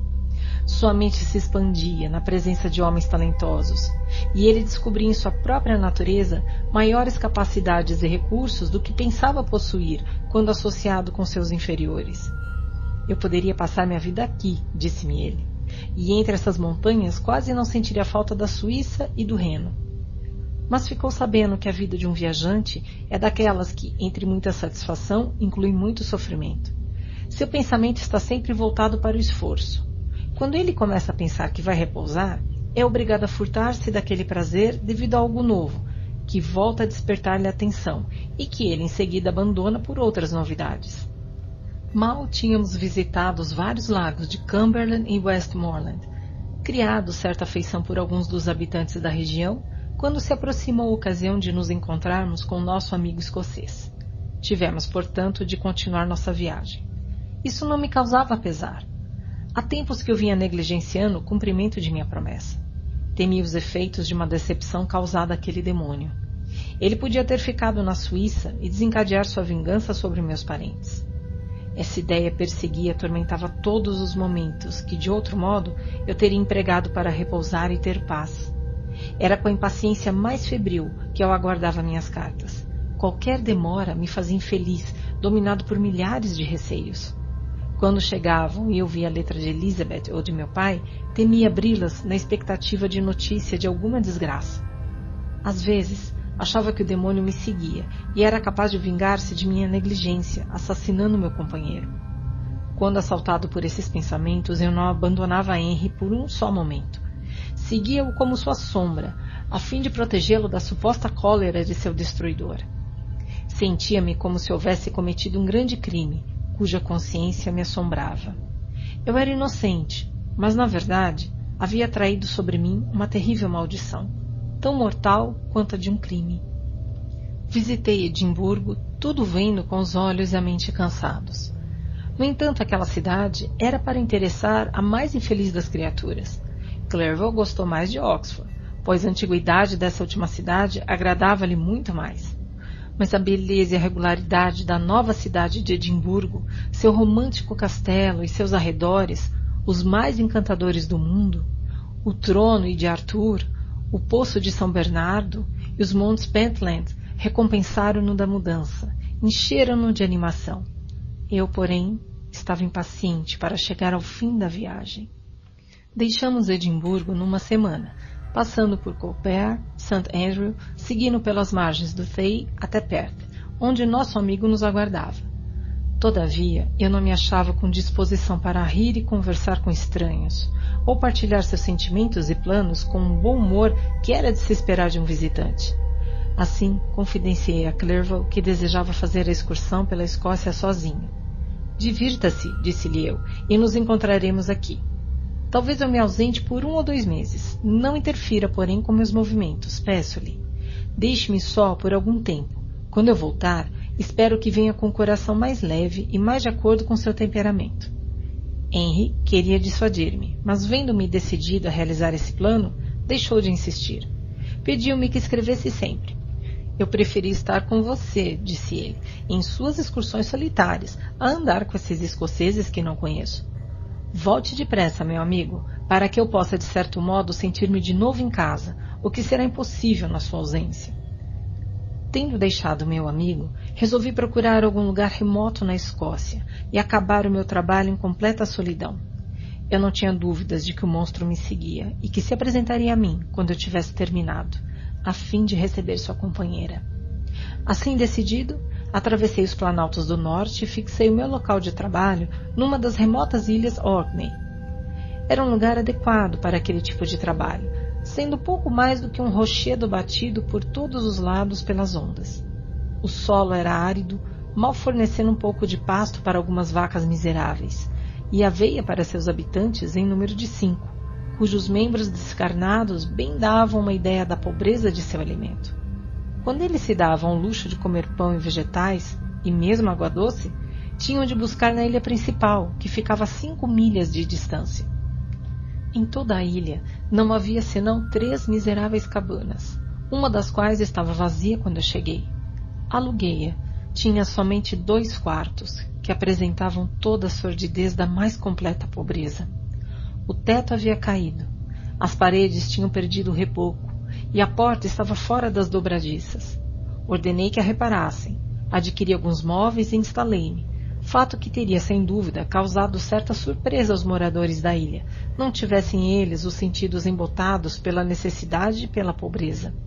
Assim, eu vivi ignorado, sem ser molestado.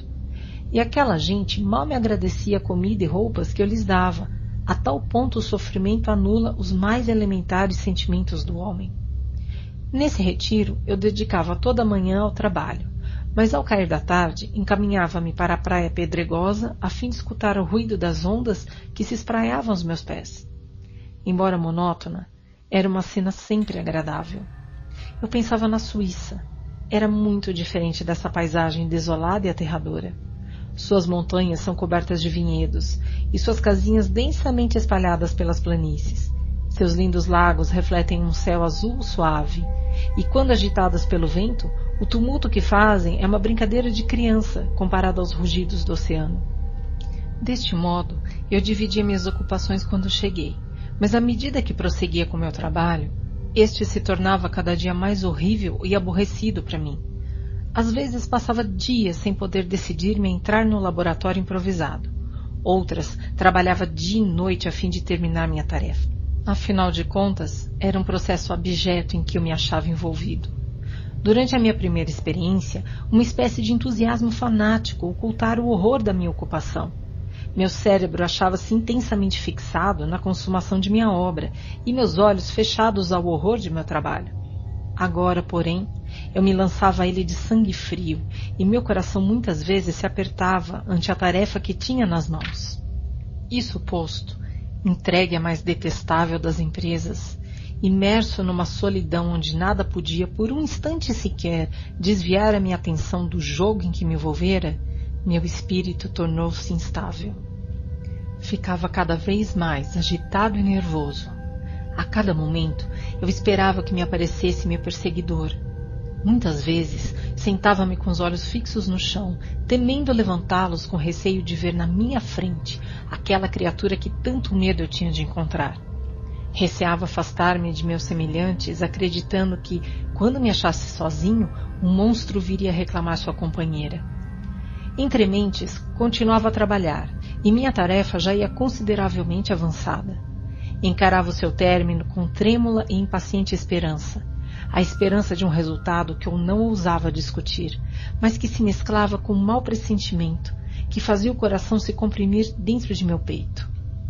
Basta 20. Capítulo 20 Uma tarde, eu estava sentado em meu laboratório.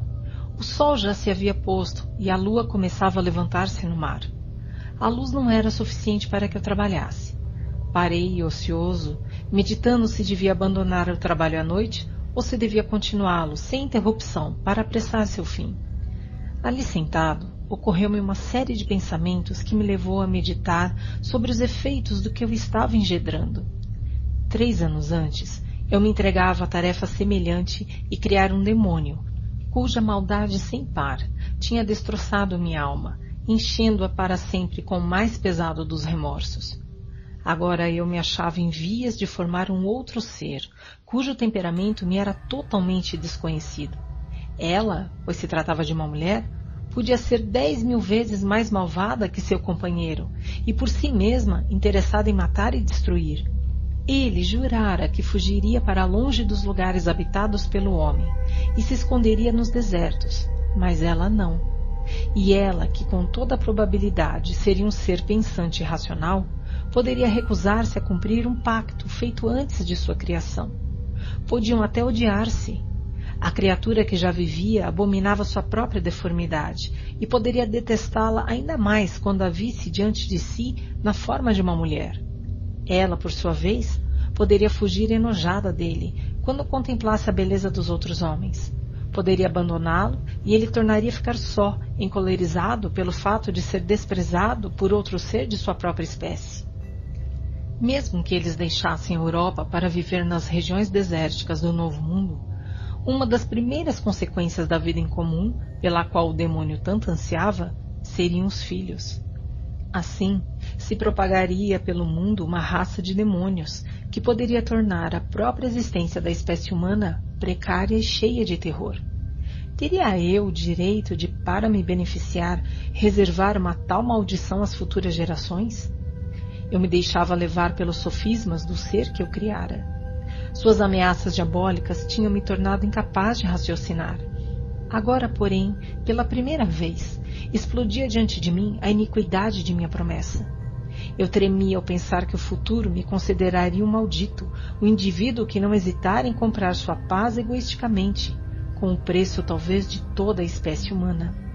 Arrepiei-me e meu coração desfaleceu quando, à luz da lua, vi surgir na janela a figura do demônio. Ao me olhar, seus lábios se torciam numa careta de onda, vendo que eu me dedicava à tarefa que ele me impusera. Sim, ele seguira minha peregrinação. Ocultara-se nas florestas, ficara escondido nas cavernas ou se refugiara nas charnecas desertas. Agora, surgia para certificar-se do progresso do meu trabalho e reclamar o total cumprimento de minha promessa. Olhei-o. Seu semblante se mostrava cheio de maldade e de traição. Meio enlouquecido, pensei na promessa que lhe fizera de criar outro ser igual a ele, e tremendo de ódio, despedacei a coisa em que estava trabalhando.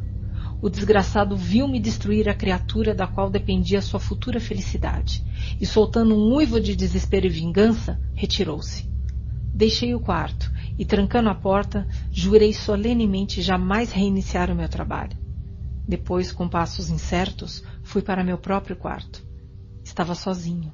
Não havia ninguém para dissipar a minha depressão, nem me livrar das garras dos sonhos mais terríveis. Assim passei várias horas junto à janela, olhando o mar. Ele estava quase parado, pois os ventos se tinham amainado. Toda a natureza repousava sob o olho prateado da plácida lua. Apenas alguns barcos pesqueiros se viam no mar, e de vez em quando a brisa trazia o som das vozes dos pescadores, chamando-se uns aos outros. Eu senti o silêncio, embora mal consciente de sua profundidade, quando de repente me chegou aos ouvidos o som de remadas perto da praia e vi que uma pessoa desembarcava perto de minha casa. Pouco depois, ouvi minha porta ranger, como se alguém estivesse tentando abri-la de mansinho. Tremi da cabeça aos pés. Tive um pressentimento de quem seria.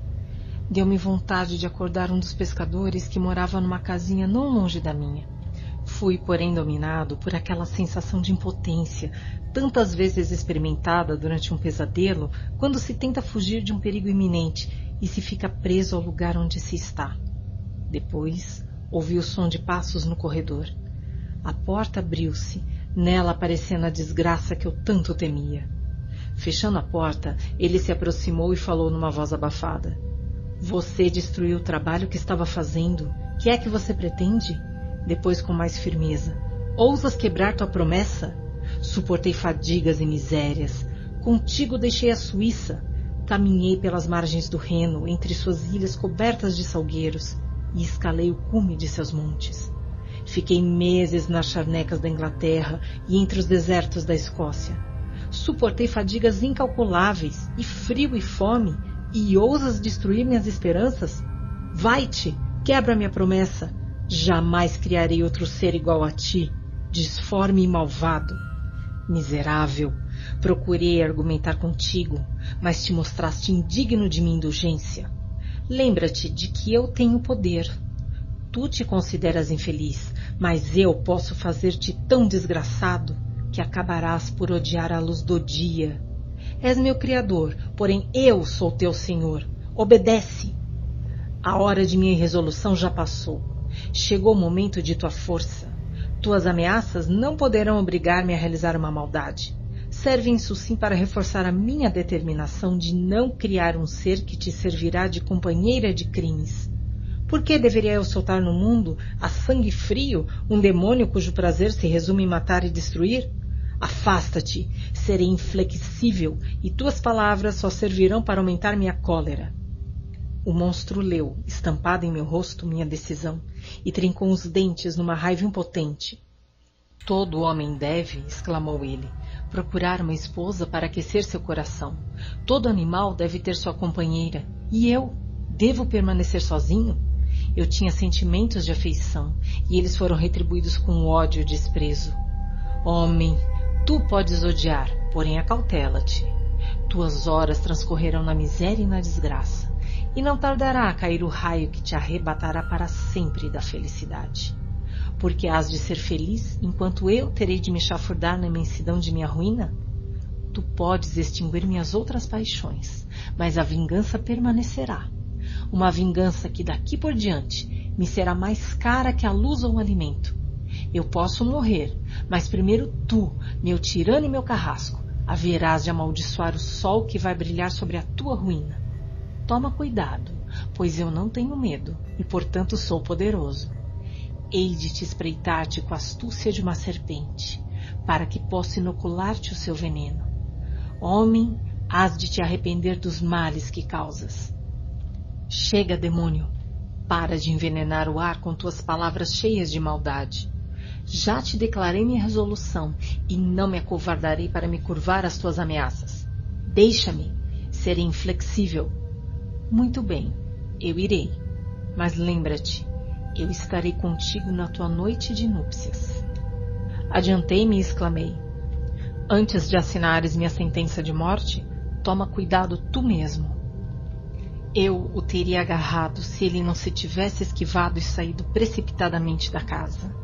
Instantes depois, viu em seu bote que cortou as águas com a velocidade de uma flecha, para logo desaparecer no meio das ondas.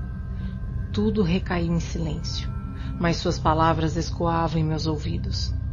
Eu fremia de cólera, ansioso por perseguir o assassino da minha paz e precipitá-lo no oceano. Pus-me a andar pelo quarto agitado e perturbado, enquanto meu cérebro procurava evitar milhares de imagens que me agueolhavam e afligiam. Por que não seguira para lutar com ele até a morte? Eu o tinha deixado partir e ele se dirigira para a terra. Tremia ao pensar quem poderia ser a próxima vítima de sua vingança insaciável. Então pensei de novo em suas palavras. Eu estarei contigo na tua noite de núpcias. Aquele era então o período fixado para a realização do meu destino. Naquela hora eu devia morrer e ao mesmo tempo satisfazer e extinguir sua maldade. A perspectiva não me amedrontava. No entanto, quando me lembrei da minha adorada Elizabeth, das lágrimas de tristeza que ela derramaria quando visse o seu amado arrancado de junto de si, chorei, pela primeira vez em muitos meses, e decidi que não cairia diante do meu inimigo sem lutar com todas as minhas forças. A noite passou, amanheceu o dia, senti-me mais calmo, se é que se pode falar de calma, quando a violência da cólera mergulha nas profundezas do desespero. Deixei a casa, o horrível palco do entreveiro da noite que passara, e caminhei pela praia do mar, que eu já considerava quase como insuperável barreira entre mim e meus semelhantes. Mais ainda, fui assaltado pelo desejo de que isso se tornasse com efeito uma realidade.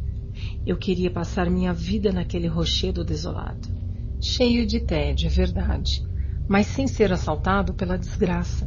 Se eu voltasse, era para ser sacrificado ou ver aqueles que eu mais amava morrerem sob as garras de um demônio que eu mesmo havia criado. Caminhei pela ilha como um espectro agitado, separado de tudo que amava e infeliz por essa separação. Quando chegou o meio-dia, com o sol bem mais alto, deitei-me na grama e fui dominado por um sono profundo. Eu passara toda a noite anterior acordado, meus nervos estavam em trapos e os olhos inflamados de contemplarem tanta desgraça. O sono em que mergulhei restaurou-me, e quando acordei, senti-me membro novamente de uma raça de seres humanos iguais a mim. Comecei a meditar no que acontecera com mais tranquilidade. Todavia, as palavras do demônio ainda ressoavam em meus ouvidos, como um dobre de finados. Parecia um pesadelo embora distintas e opressivas como uma realidade. O sol já havia baixado bastante no horizonte, e eu continuava sentado na praia, satisfazendo meu apetite, que se tornara voraz, comendo um bolo de aveia, quando vi um barco de pesca alcançar a terra perto de mim, e dele sair um homem que me trazia pacote. Trazia cartas de Genebra e uma de Clerval, pedindo-me que reunisse a ele. Dizia que estava desperdiçando seu tempo onde se achava, e que cartas dos amigos que fizera em Londres queriam que ele regressasse a fim de ultimar as negociações para sua viagem à Índia. Não podia mais adiar sua partida, e como sua viagem a Londres poderia ser seguida mais cedo do que ele esperava, da outra mais longa, ele me pedia que eu lhe fizesse companhia durante todo o tempo que eu tivesse livre. Apelava, pois, para que eu deixasse a minha ilha solitária e que o encontrasse em Perth, a fim de que fôssemos juntos para o sul. Essa carta me fez voltar à realidade. Resolvi abandonar minha ilha no fim de dois dias. Antes, porém, de partir, tinha de realizar um trabalho e só de pensar nele eu tremia. Devia empacotar meus instrumentos e para isso tinha de entrar no quarto que fora o palco de minha odiosa tarefa. Mexeria no equipamento cuja simples vista me fazia doente. No dia seguinte, ao amanhecer, revesti-me de toda a coragem e abri a porta do meu laboratório. Os restos da criatura meio acabada, que eu havia destruído, jaziam espalhados pelo chão, e eu me senti quase como se tivesse estraçalhado a carne viva de um ser humano. Parei um instante para recobrar meu próprio domínio, e então penetrei no aposento. Com as mãos trêmulas, retirei os instrumentos do quarto, mas vi que não podia deixar ali os restos do meu trabalho, que excitariam horror e levantariam suspeitas entre os camponeses. Assim, coloquei tudo num cesto, que enchi de pedras, resolvida jogá-lo no mar naquela mesma noite. Enquanto isso, sentei-me na praia, limpando e arrumando o meu equipamento. Nada podia ser mais completa do que a mudança operada em meus sentimentos desde a noite em que aquele demônio me aparecera. Antes, eu havia encarado a minha promessa com um sombrio desespero. Como algo que, fosse quais fossem as consequências, tinha de ser cumprido. Agora, porém, eu me sentia como se tivesse arrancado uma venda dos olhos e estivesse enxergando com clareza pela primeira vez. Nem por um instante me passou pela mente a ideia de reiniciar minha obra. Não pensei sequer na possibilidade de desviar-me voluntariamente dessa decisão. Tinha decidido que criar um outro ser igual ao que já fizera seria um ato do mais torpe egoísmo. Afastei de minha mente qualquer ideia que me conduzisse a uma conclusão diferente. A lua levantou-se entre as duas e três horas da madrugada. Então, colocando o cesto em meu barquinho, velejei até cerca de quatro milhas para longe da praia. Tudo estava na mais completa solidão. Alguns barcos voltavam para a terra, mas passei por entre eles. Tinha a impressão de que estava prestes a cometer um crime horroroso e evitar ansiosamente encontrar-me com meus semelhantes. Houve um momento em que a lua, que brilhava com todo esplendor, foi coberta por uma nuvem. Aproveitei aquele momento de obscuridade para jogar o cesto ao mar. Escutei o borbulhar que ele fazia ao mergulhar na água e depois afastei-me do local. O céu começou a nublar-se, mas o ar estava puro, embora bastante frio, devido à brisa que principiava a soprar. Aquilo, porém, me reanimou e me encheu de sensações tão agradáveis que resolvi prolongar minha estada sobre a água. Fixando, pois, o leme numa posição certa, estendi-me no fundo do barco. As nuvens esconderam a lua e tudo ficou escuro. Eu ouvi apenas o ruído que a quilha do barco fazia, cortando as ondas, um murmúrio que me embalava. Em pouco tempo eu dormia profundamente. Não sei quanto tempo permaneci assim, mas quando acordei, o sol já ia bem alto. O vento soprava forte e as ondas ameaçavam continuamente a segurança de minha embarcação. Notei que o vento soprava de nordeste e que me devia ter levado para muito longe da costa de onde eu saíra. Tentei mudar a direção do meu curso, mas percebi que se o fizesse, o barco se encheria imediatamente d'água. Assim só me restava deixar-me levar pelo vento. Confesso que fiquei aterrorizado. Não tinha bússola e conhecia tão pouco a geografia daquela parte do mundo que o sol de pouco me adiantava. Eu podia ser levado para o vasto Atlântico, onde experimentaria todas as torturas de quem iria morrer de fome e sede, ou onde seria tragado pelas enormes ondas que se chocavam contra o barco. Havia já muitas horas que eu me achava ao largo.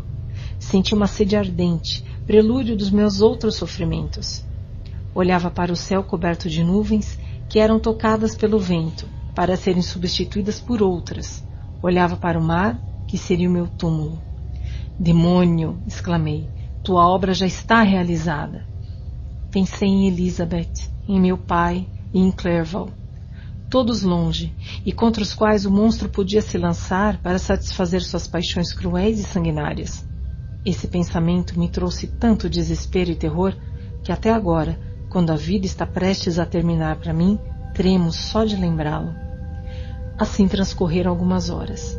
Aos poucos, à medida que o sol declinava para o horizonte, o vento transformou-se numa brisa suave e o mar acalmou-se. Sucederam-se, porém, ondulações que me fizeram enjoar. Fiquei incapaz de dirigir o leme quando de repente avistei uma ilha de terra no horizonte, na direção do sul. Esgotado como eu estava pela fadiga e pelo pavor que tinha suportado durante várias horas, aquela súbita certeza de poder retornar à vida inundou meu coração de alegria e as lágrimas me vieram aos olhos. Como mudam os nossos sentimentos e quão estranho é o amor com que nos agarramos à vida, mesmo no meio das maiores desgraças. Fiz outra vela com parte de minhas roupas e impaciente rumei para a terra. Ela apresentava um aspecto selvagem, cheia de rochas, mas quando cheguei mais perto, pude perceber facilmente traços de culturas.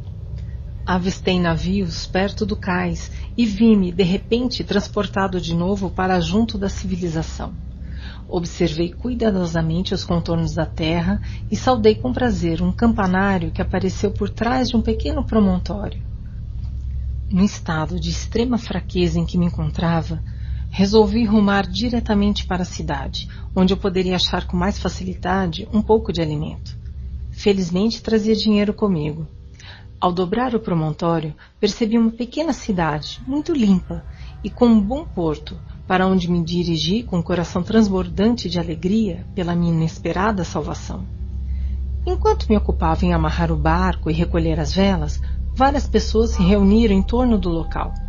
Todos pareciam muito surpresos com a minha chegada, mas em vez de me oferecerem qualquer ajuda, cochichavam e faziam gestos que, em outra circunstância, podiam ter me causado uma sensação de alarme. Notei apenas que falavam inglês e assim dirigi-me a eles na sua língua. Meus bons amigos, querem ter a bondade de me dizer o nome desta cidade e me informar onde estou? Você logo saberá, replicou um homem com voz brusca. Talvez você tenha chegado a um lugar que não seja muito do seu agrado, mas prometo-lhe que não será consultado quanto às suas preferências. Fiquei extremamente surpreso ao receber uma resposta tão rude de um estranho, e intrigado também ao ver as feições contraídas e agressivas de seus companheiros. Por que vocês me respondem com tanta animosidade? repliquei. Acho que não é costume dos ingleses receberem os estrangeiros com tão pouca hospitalidade. Não sei qual seja o costume dos ingleses, falou o homem, mas é assim que os irlandeses costumam receber os patifes.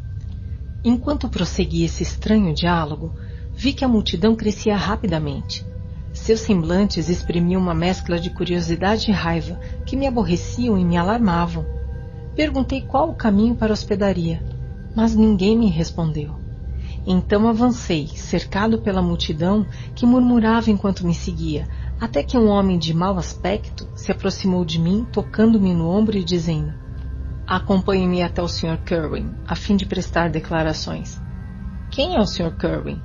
Por que tenho de prestar declarações? Não é este, por acaso, um país livre? Sim, perfeitamente, senhor. Livre para gente honesta. O Sr. Kerwin é um magistrado. e o senhor terá de prestar declarações sobre o cavalheiro que foi encontrado assassinado ontem à noite.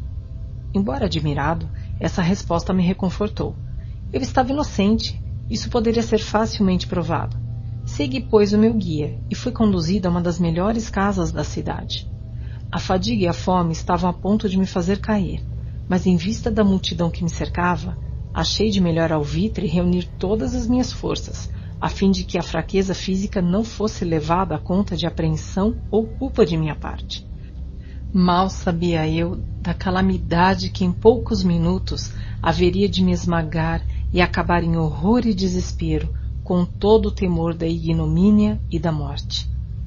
Permita-me que eu descanse um pouco, pois preciso de toda a minha força para relembrar os terríveis acontecimentos que lhes vou relatar em todos os seus detalhes. Pasta 21 Capítulo 21 Fui logo introduzido à presença do magistrado, um velho bondoso de modos calmos e suaves. Não obstante, olhou-me com uma certa severidade e depois, voltando-se para os que me haviam trazido, perguntou quem atuaria como testemunha naquele momento. Cerca de uma dúzia de homens adiantou-se. Um deles, escolhido pelo magistrado, declarou que saíra para pescar na noite anterior com seu filho e seu cunhado, Daniel Nugent, quando, cerca das dez horas, viram que se aproximava um vento norte muito violento, pelo que resolveram dirigir-se para o porto. A noite estava muito escura, pois a lua ainda não havia nascido. Eles não atracaram no porto, mas sim, conforme estavam acostumados, num riacho cerca de duas milhas mais abaixo. Ele saltara primeiro, carregando parte dos apetrechos de pesca, e seus companheiros seguiam-no a alguma distância. Enquanto caminhava pela areia, seu pé esbarrou em algo, tendo ele caído no chão. Seus camaradas vieram ajudá-lo e, à luz da lanterna que traziam, viram que era o corpo de um homem que, segundo tudo indicava, estava morto. Seu primeiro pensamento foi que se tratava do cadáver de alguém que se tivesse afogado e houvesse sido atirado na praia pelas ondas. Contudo, ao examinarem as roupas, viram que estavam secas e que o corpo ainda estava quente. Imediatamente carregaram-no para a casa de uma velha que ficava perto e tentaram, porém em vão, fazê-lo voltar à vida. Parecia ser um belo jovem de mais ou menos 25 anos de idade. Aparentemente fora estrangulado, pois não havia sinal algum de violência, exceto as marcas negras de dedos em volta de seu pescoço. A primeira parte desse depoimento nada me interessou, mas quando foram mencionadas as marcas dos dedos, lembrei-me do assassinato de meu irmão e senti-me extremamente agitado. Estremeci e uma névoa desceu sobre meus olhos, obrigando-me a apoiar-me numa cadeira. O magistrado observou-me atentamente e com certeza concluiu desfavoravelmente sobre minha atitude. O filho confirmou as declarações do pai mas quando Daniel Nugent foi chamado, jurou positivamente que pouco antes do seu companheiro tropeçar no corpo e cair, viu um barco com um homem a pouca distância da praia, e tanto quanto podia julgar à luz das estrelas, era o mesmo barco em que eu acabava de aportar na cidade.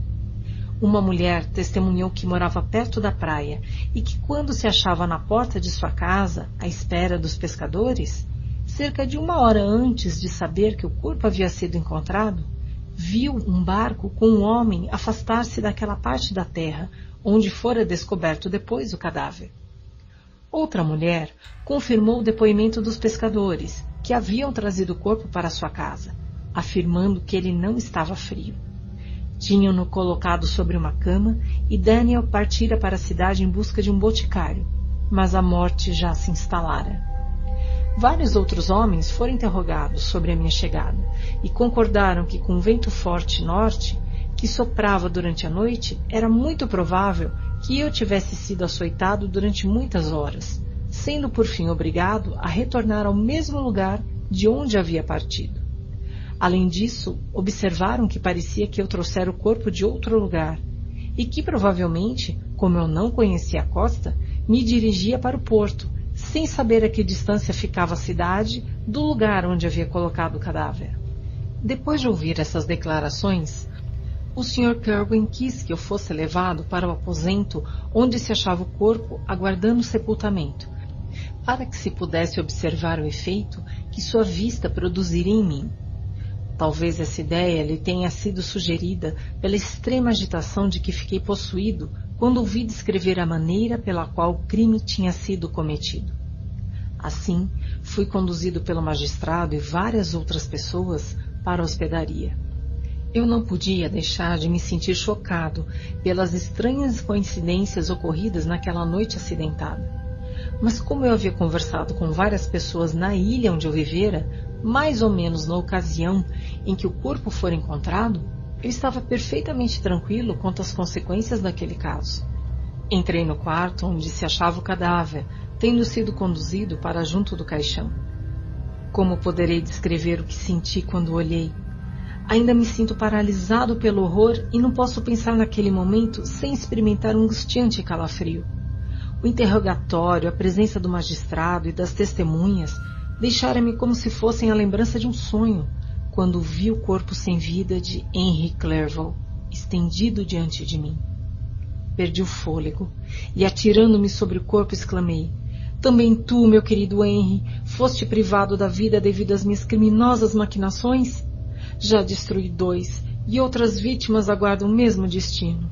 Mas tu, Clerval, meu amigo e meu benfeitor, não pude mais suportar aquela agonia e fui retirado da sala presa de fortes convulsões. Depois fui tomado de intensa febre. Permaneci dois meses entre a vida e a morte.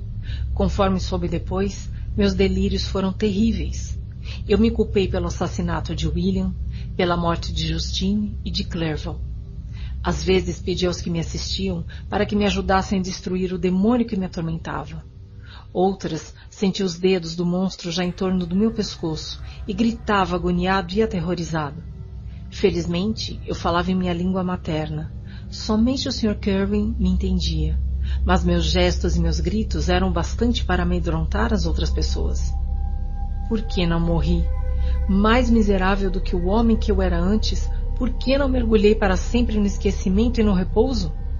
A morte ceifa tantas crianças saudáveis, únicas esperanças de seus extremosos pais. Quantas noivas e jovens amantes vivem um dia transbordantes de saúde e de esperanças para no outro servirem de pasta aos vermes, no interior de uma sepultura? De que substância era eu feito para assim resistir a tantos choques que, como girar da roda, renova continuamente a tortura? Mas eu estava destinado a viver, e dois meses depois, como se houvesse acordado de um sonho, achei-me numa prisão, estendido num catre, cercado de guardas, carcereiros, ferrolhos e todos os torpes aparelhos de um calabouço. Era de manhã, lembro-me, quando acordei e me dei conta de tudo isso. Eu esquecera o que me havia acontecido e tinha a impressão de que uma grande desgraça se abatera sobre mim. Quando, porém, olhei em volta e vi as janelas gradeadas e a sortidez do ambiente onde eu estava, tudo retornou à minha memória e gemi amargurado. Isso acordou uma velha que dormitava numa cadeira ao lado do meu leito. Era uma enfermeira contratada, esposa de um dos carcereiros, e suas feições exprimiam todas as más qualidades que caracterizam essa classe de gente. Seu rosto era frio e duro, como o das pessoas que contemplam insensíveis a miséria alheia. Seu tom de voz exprimia uma completa indiferença. Ela se dirigiu a mim em inglês, e sua voz me feriu como uma das que eu ouvira durante os meus sofrimentos. O senhor já está melhor? Repliquei debilmente no mesmo idioma. Acho que estou, mas se tudo isso é verdade, se não estou sonhando, lamento que ainda esteja vivo para experimentar toda essa desgraça e horror. Se o senhor quer referir-se ao cavalheiro que assassinou, replicou a velha, era melhor mesmo que o senhor estivesse morto pois imagino que as coisas não lhe vão ser nada fáceis. Contudo, isso não é da minha conta. Fui mandada para cá a fim de tratar do senhor e recuperá-lo. Tenho a consciência tranquila de que cumpri o meu dever. Ah, se toda a gente fizesse o mesmo. Desviei-me com nojo da mulher que era capaz de falar assim a alguém que acabava de escapar da morte. Porém, sentia-me incapaz de refletir em tudo o que se passara. Toda a minha vida me parecia um sonho, com efeito, às vezes eu duvidava de que tudo fosse real, pois os fatos jamais surgiam em minha mente com a força da realidade. À medida que as imagens que desfilavam diante de mim se tornavam mais distintas, minha febre foi aumentando. Sentia-me cercado de trevas. Não tinha junto a mim ninguém que me confortasse com palavras bondosas e de amor. Ninguém me estendia uma mão amiga. Foi chamado um médico que receitou remédios que a velha preparava para mim. No entanto, notava-se uma completa expressão de indiferença no primeiro e de hostilidade na segunda.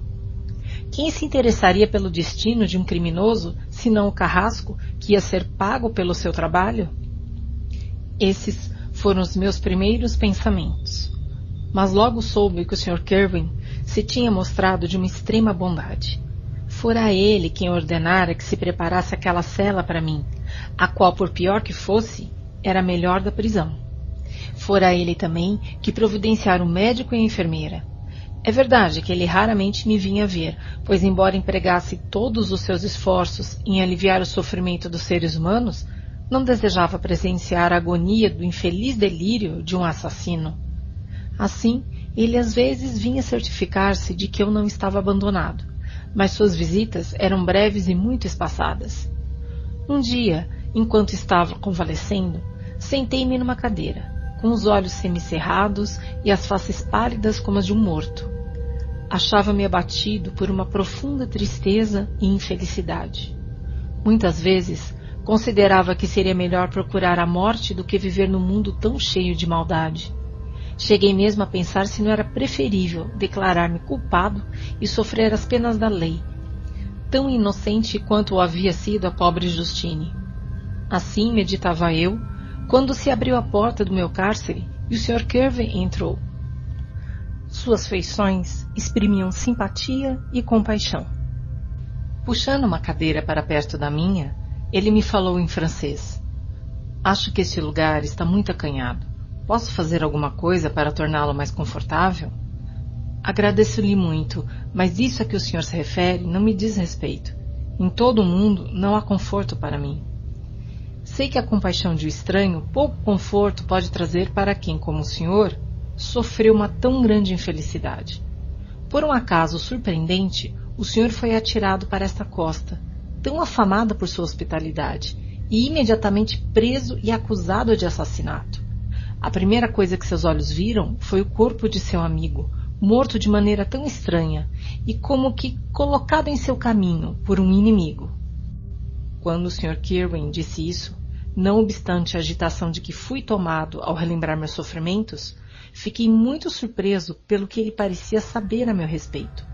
Acho que deixei transparecer o meu espanto, pois Kirwin se apressou em acrescentar. Logo depois que o senhor adoeceu, trouxeram-me todos os papéis que se encontravam em seu poder. Eu os examinei a fim de descobrir alguma relação com a sua infelicidade e a sua doença. Encontrei várias cartas, e entre elas uma que desde o início percebi que era de seu pai, Imediatamente escrevi para Genebra. Quase dois meses transcorreram depois que a enviei. Mas o senhor está doente, ainda treme, não está em condições de se comover.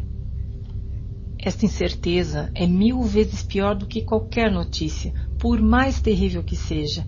Diga-me, quem morreu agora? E qual é o assassinado que eu devo lamentar? Sua família está muito bem, falou o Sr. Kirwin com bondade. E alguém, um amigo, veio vê-lo. Não sei que encadeamento de ideias me fez pensar que o assassino tinha vindo zombar de minha infelicidade e escarnecer da morte de Clerval, como um novo incitamento para que eu realizasse seus desejos demoníacos. Cobri os olhos com as mãos e exclamei angustiado. Oh, mande-o embora! Não quero vê-lo! Pelo amor de Deus, não deixem que ele entre! Sr. Kirvin olhou-me assustado. Evidentemente, ele não podia deixar de encarar minha exclamação como uma admissão de minha culpa, e replicou num tom austero. Eu pensei, meu jovem, que a presença de seu pai seria bem-vinda, em vez de lhe inspirar tanta repugnância. Meu pai! exclamei, relaxando todos os músculos e passando da angústia ao prazer. É realmente meu pai que está aí? Ai, quanta bondade, quanta bondade! Mas onde ele está que não corre para me ver?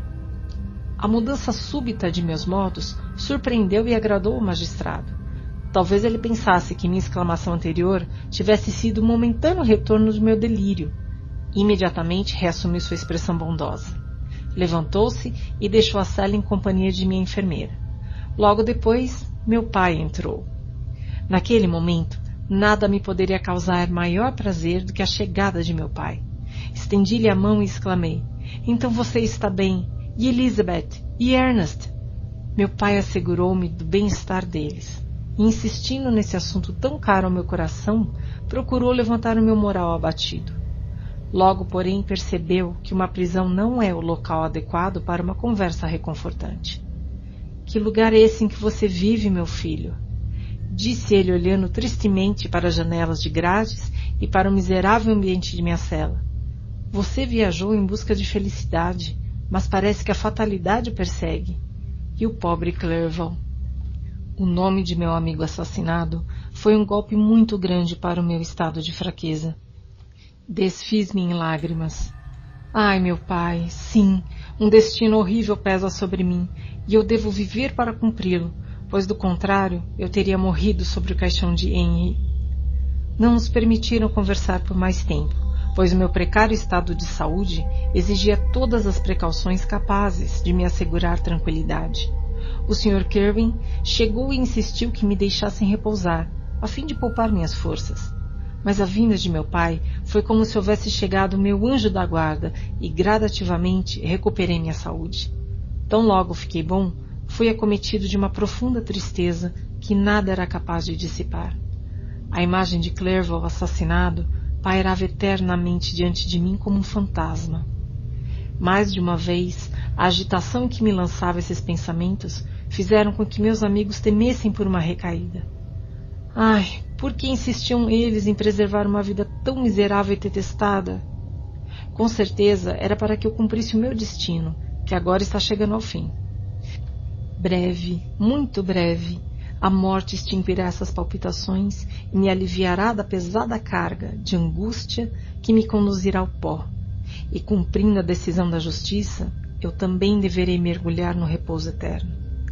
Naquela ocasião, a visão da morte estava distante embora o desejo de morrer estivesse sempre presente em meus pensamentos. E não raro eu permanecia horas imóvel e calado, aguardando que alguma poderosa convulsão pudesse enterrar-me e ao meu destruidor em suas ruínas. Aproximava-se o período da reunião do tribunal. Há três meses que me achava preso, e embora ainda estivesse fraco e em constante perigo de uma recaída, fui obrigado a viajar cerca de cem milhas até a cidade onde se realizaria o julgamento. O Sr. Kerwin encarregara-se com todo cuidado de reunir as testemunhas e providenciar a minha defesa. Fui poupado da vergonha de ser apresentado publicamente como um criminoso, já que o caso não foi levado diante da corte que decide da vida e da morte.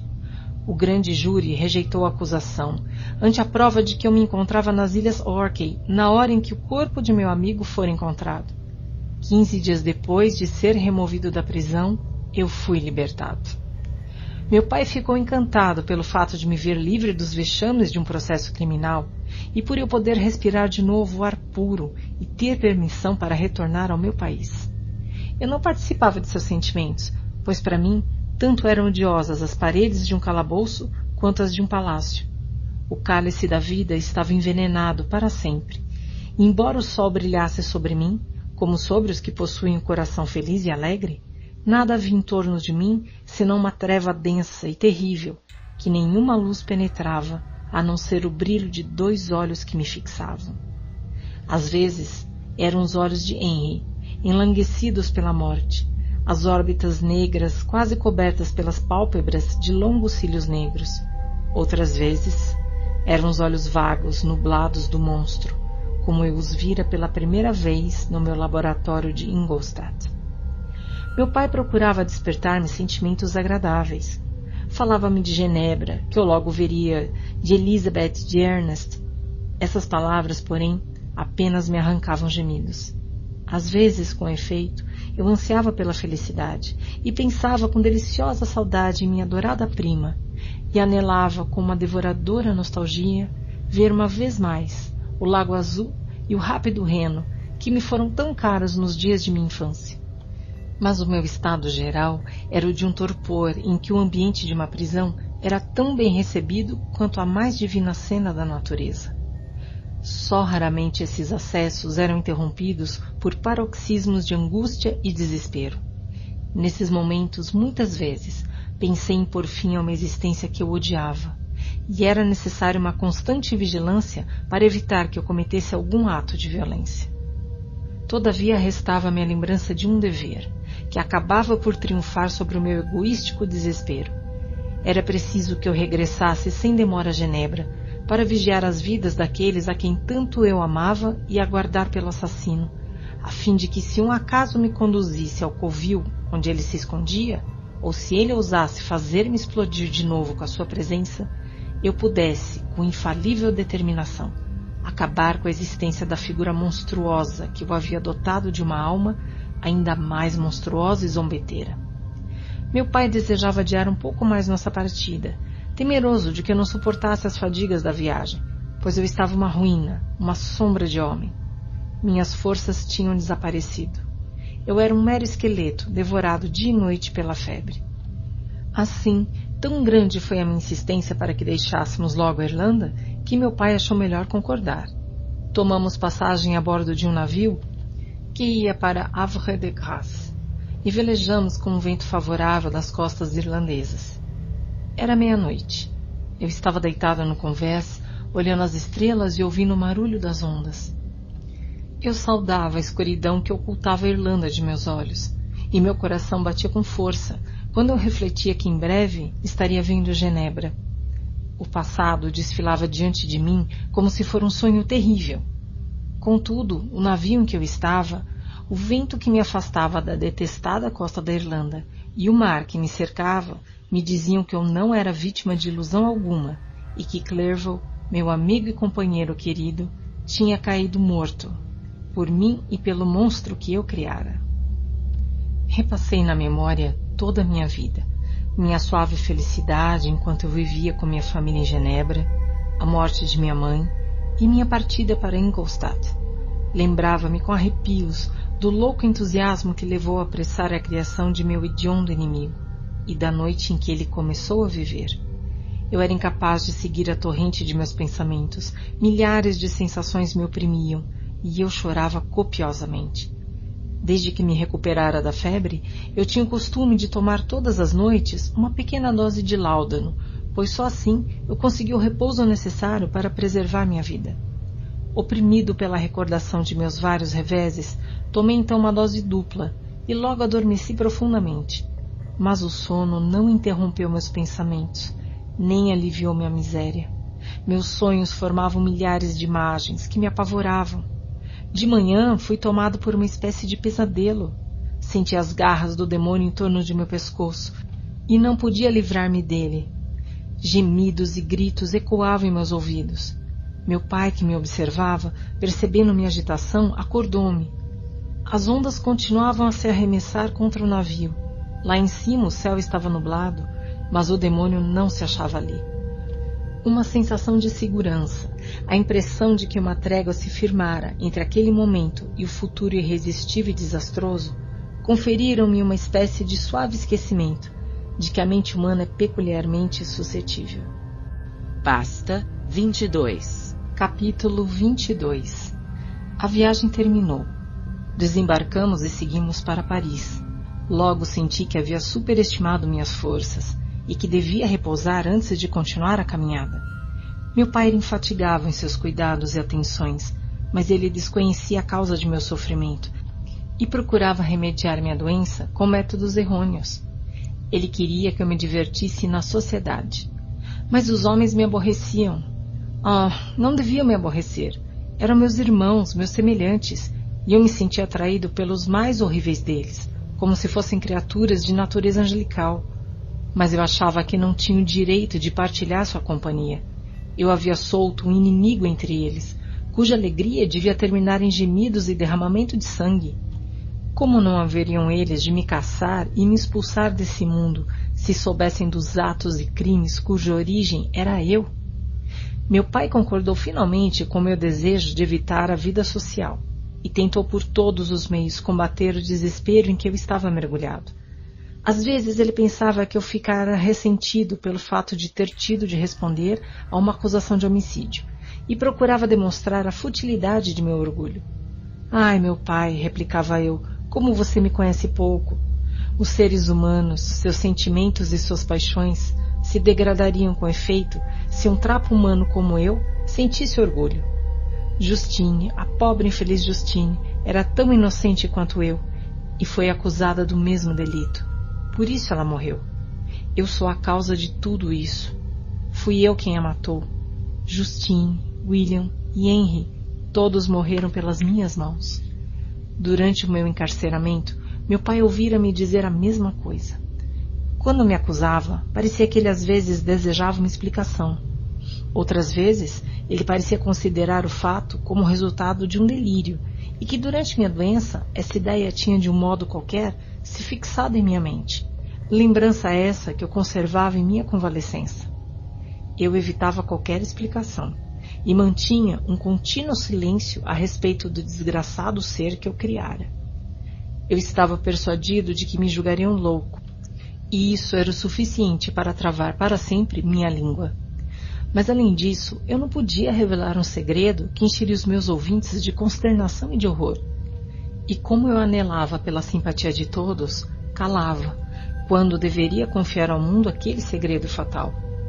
Todavia, não era impossível que me escapassem, involuntariamente, algumas palavras. Eu não poderia explicá-las, mas em parte elas me aliviariam a pesada carga de minha maldição. Uma vez, meu pai me falou demonstrando grande espanto. Meu caro Victor, que ideia fixa é essa? Meu querido filho, peço-lhe que nunca mais diga isso. Eu não estou louco, exclamei impetuoso.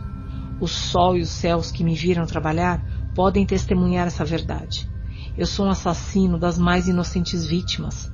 Elas morreram devido às minhas tramas. Mil vezes deveria eu ter derramado meu sangue, gota a gota, para salvá-las. Mas eu não podia, meu pai. Na verdade, não podia sacrificar toda a humanidade.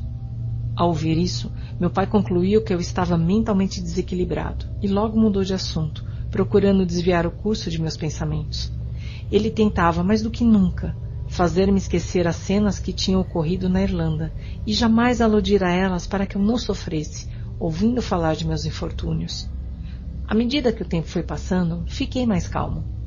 A desgraça se escondera em meu coração, mas nunca mais falei de meus crimes daquela maneira tão incoerente. Bastava-me que eu tivesse consciência deles. Com uma violência sobre-humana, dominei a voz imperiosa, que às vezes desejava falar ao mundo, e tornei-me mais calmo e seguro do que tinha sido desde a minha ida ao mar de gelo. Poucos dias antes de deixarmos Paris a caminho da Suíça, recebi a seguinte carta de Elizabeth. Caro amigo, foi um grande prazer receber carta de meu tio, datada de Paris. Agora você não está tão longe e posso esperar revê-lo em menos de quinze dias. Pobre primo, quanto você deve ter sofrido. Acho que deve estar pior do que quando partiu de Genebra. Esse inverno foi um dos mais terríveis, passando-o como passei, torturada por uma horrível incerteza. Espero que agora você esteja em paz e que seu coração não se ache completamente vazio de conforto e tranquilidade. No entanto, receio que ainda persistam os mesmos sentimentos que o fizeram tão infeliz há um ano, talvez até aumentados pelo tempo. Não queria importuná-lo agora, quando você se acha abatido por tantos infortúnios. Porém, uma conversa que tive com meu tio, antes de ele partir para aí, torna necessária uma explicação antes de nos encontrarmos. Explicação, talvez você esteja dizendo, que pode ter Elizabeth para explicar? Se você realmente pensar assim, minhas perguntas já estão respondidas e minhas dúvidas esclarecidas. Mas você está longe de mim e é possível que se perturbe ou se alegre com essa explicação. E no caso de assim ser, não ouso odiar por mais tempo escrever-lhe o que durante sua ausência tive muitas vezes vontade de dizer, faltando-me coragem para tanto. Você sabe muito bem, Victor, que desde nossa infância, nossa união constitui a maior vontade de seus pais. Desde adolescentes, ouvimos falar nisso e fomos ensinados a encarar o acontecimento como um fato consumado. Quando crianças, afeiçoamo-nos como companheiros de brinquedos. E à medida que crescíamos, nos tornamos amigos muito queridos. Mas como irmão e irmã muitas vezes mantêm uma vívida afeição sem desejo de uma união mais íntima, não será esse o nosso caso? Diga-me, querido Victor.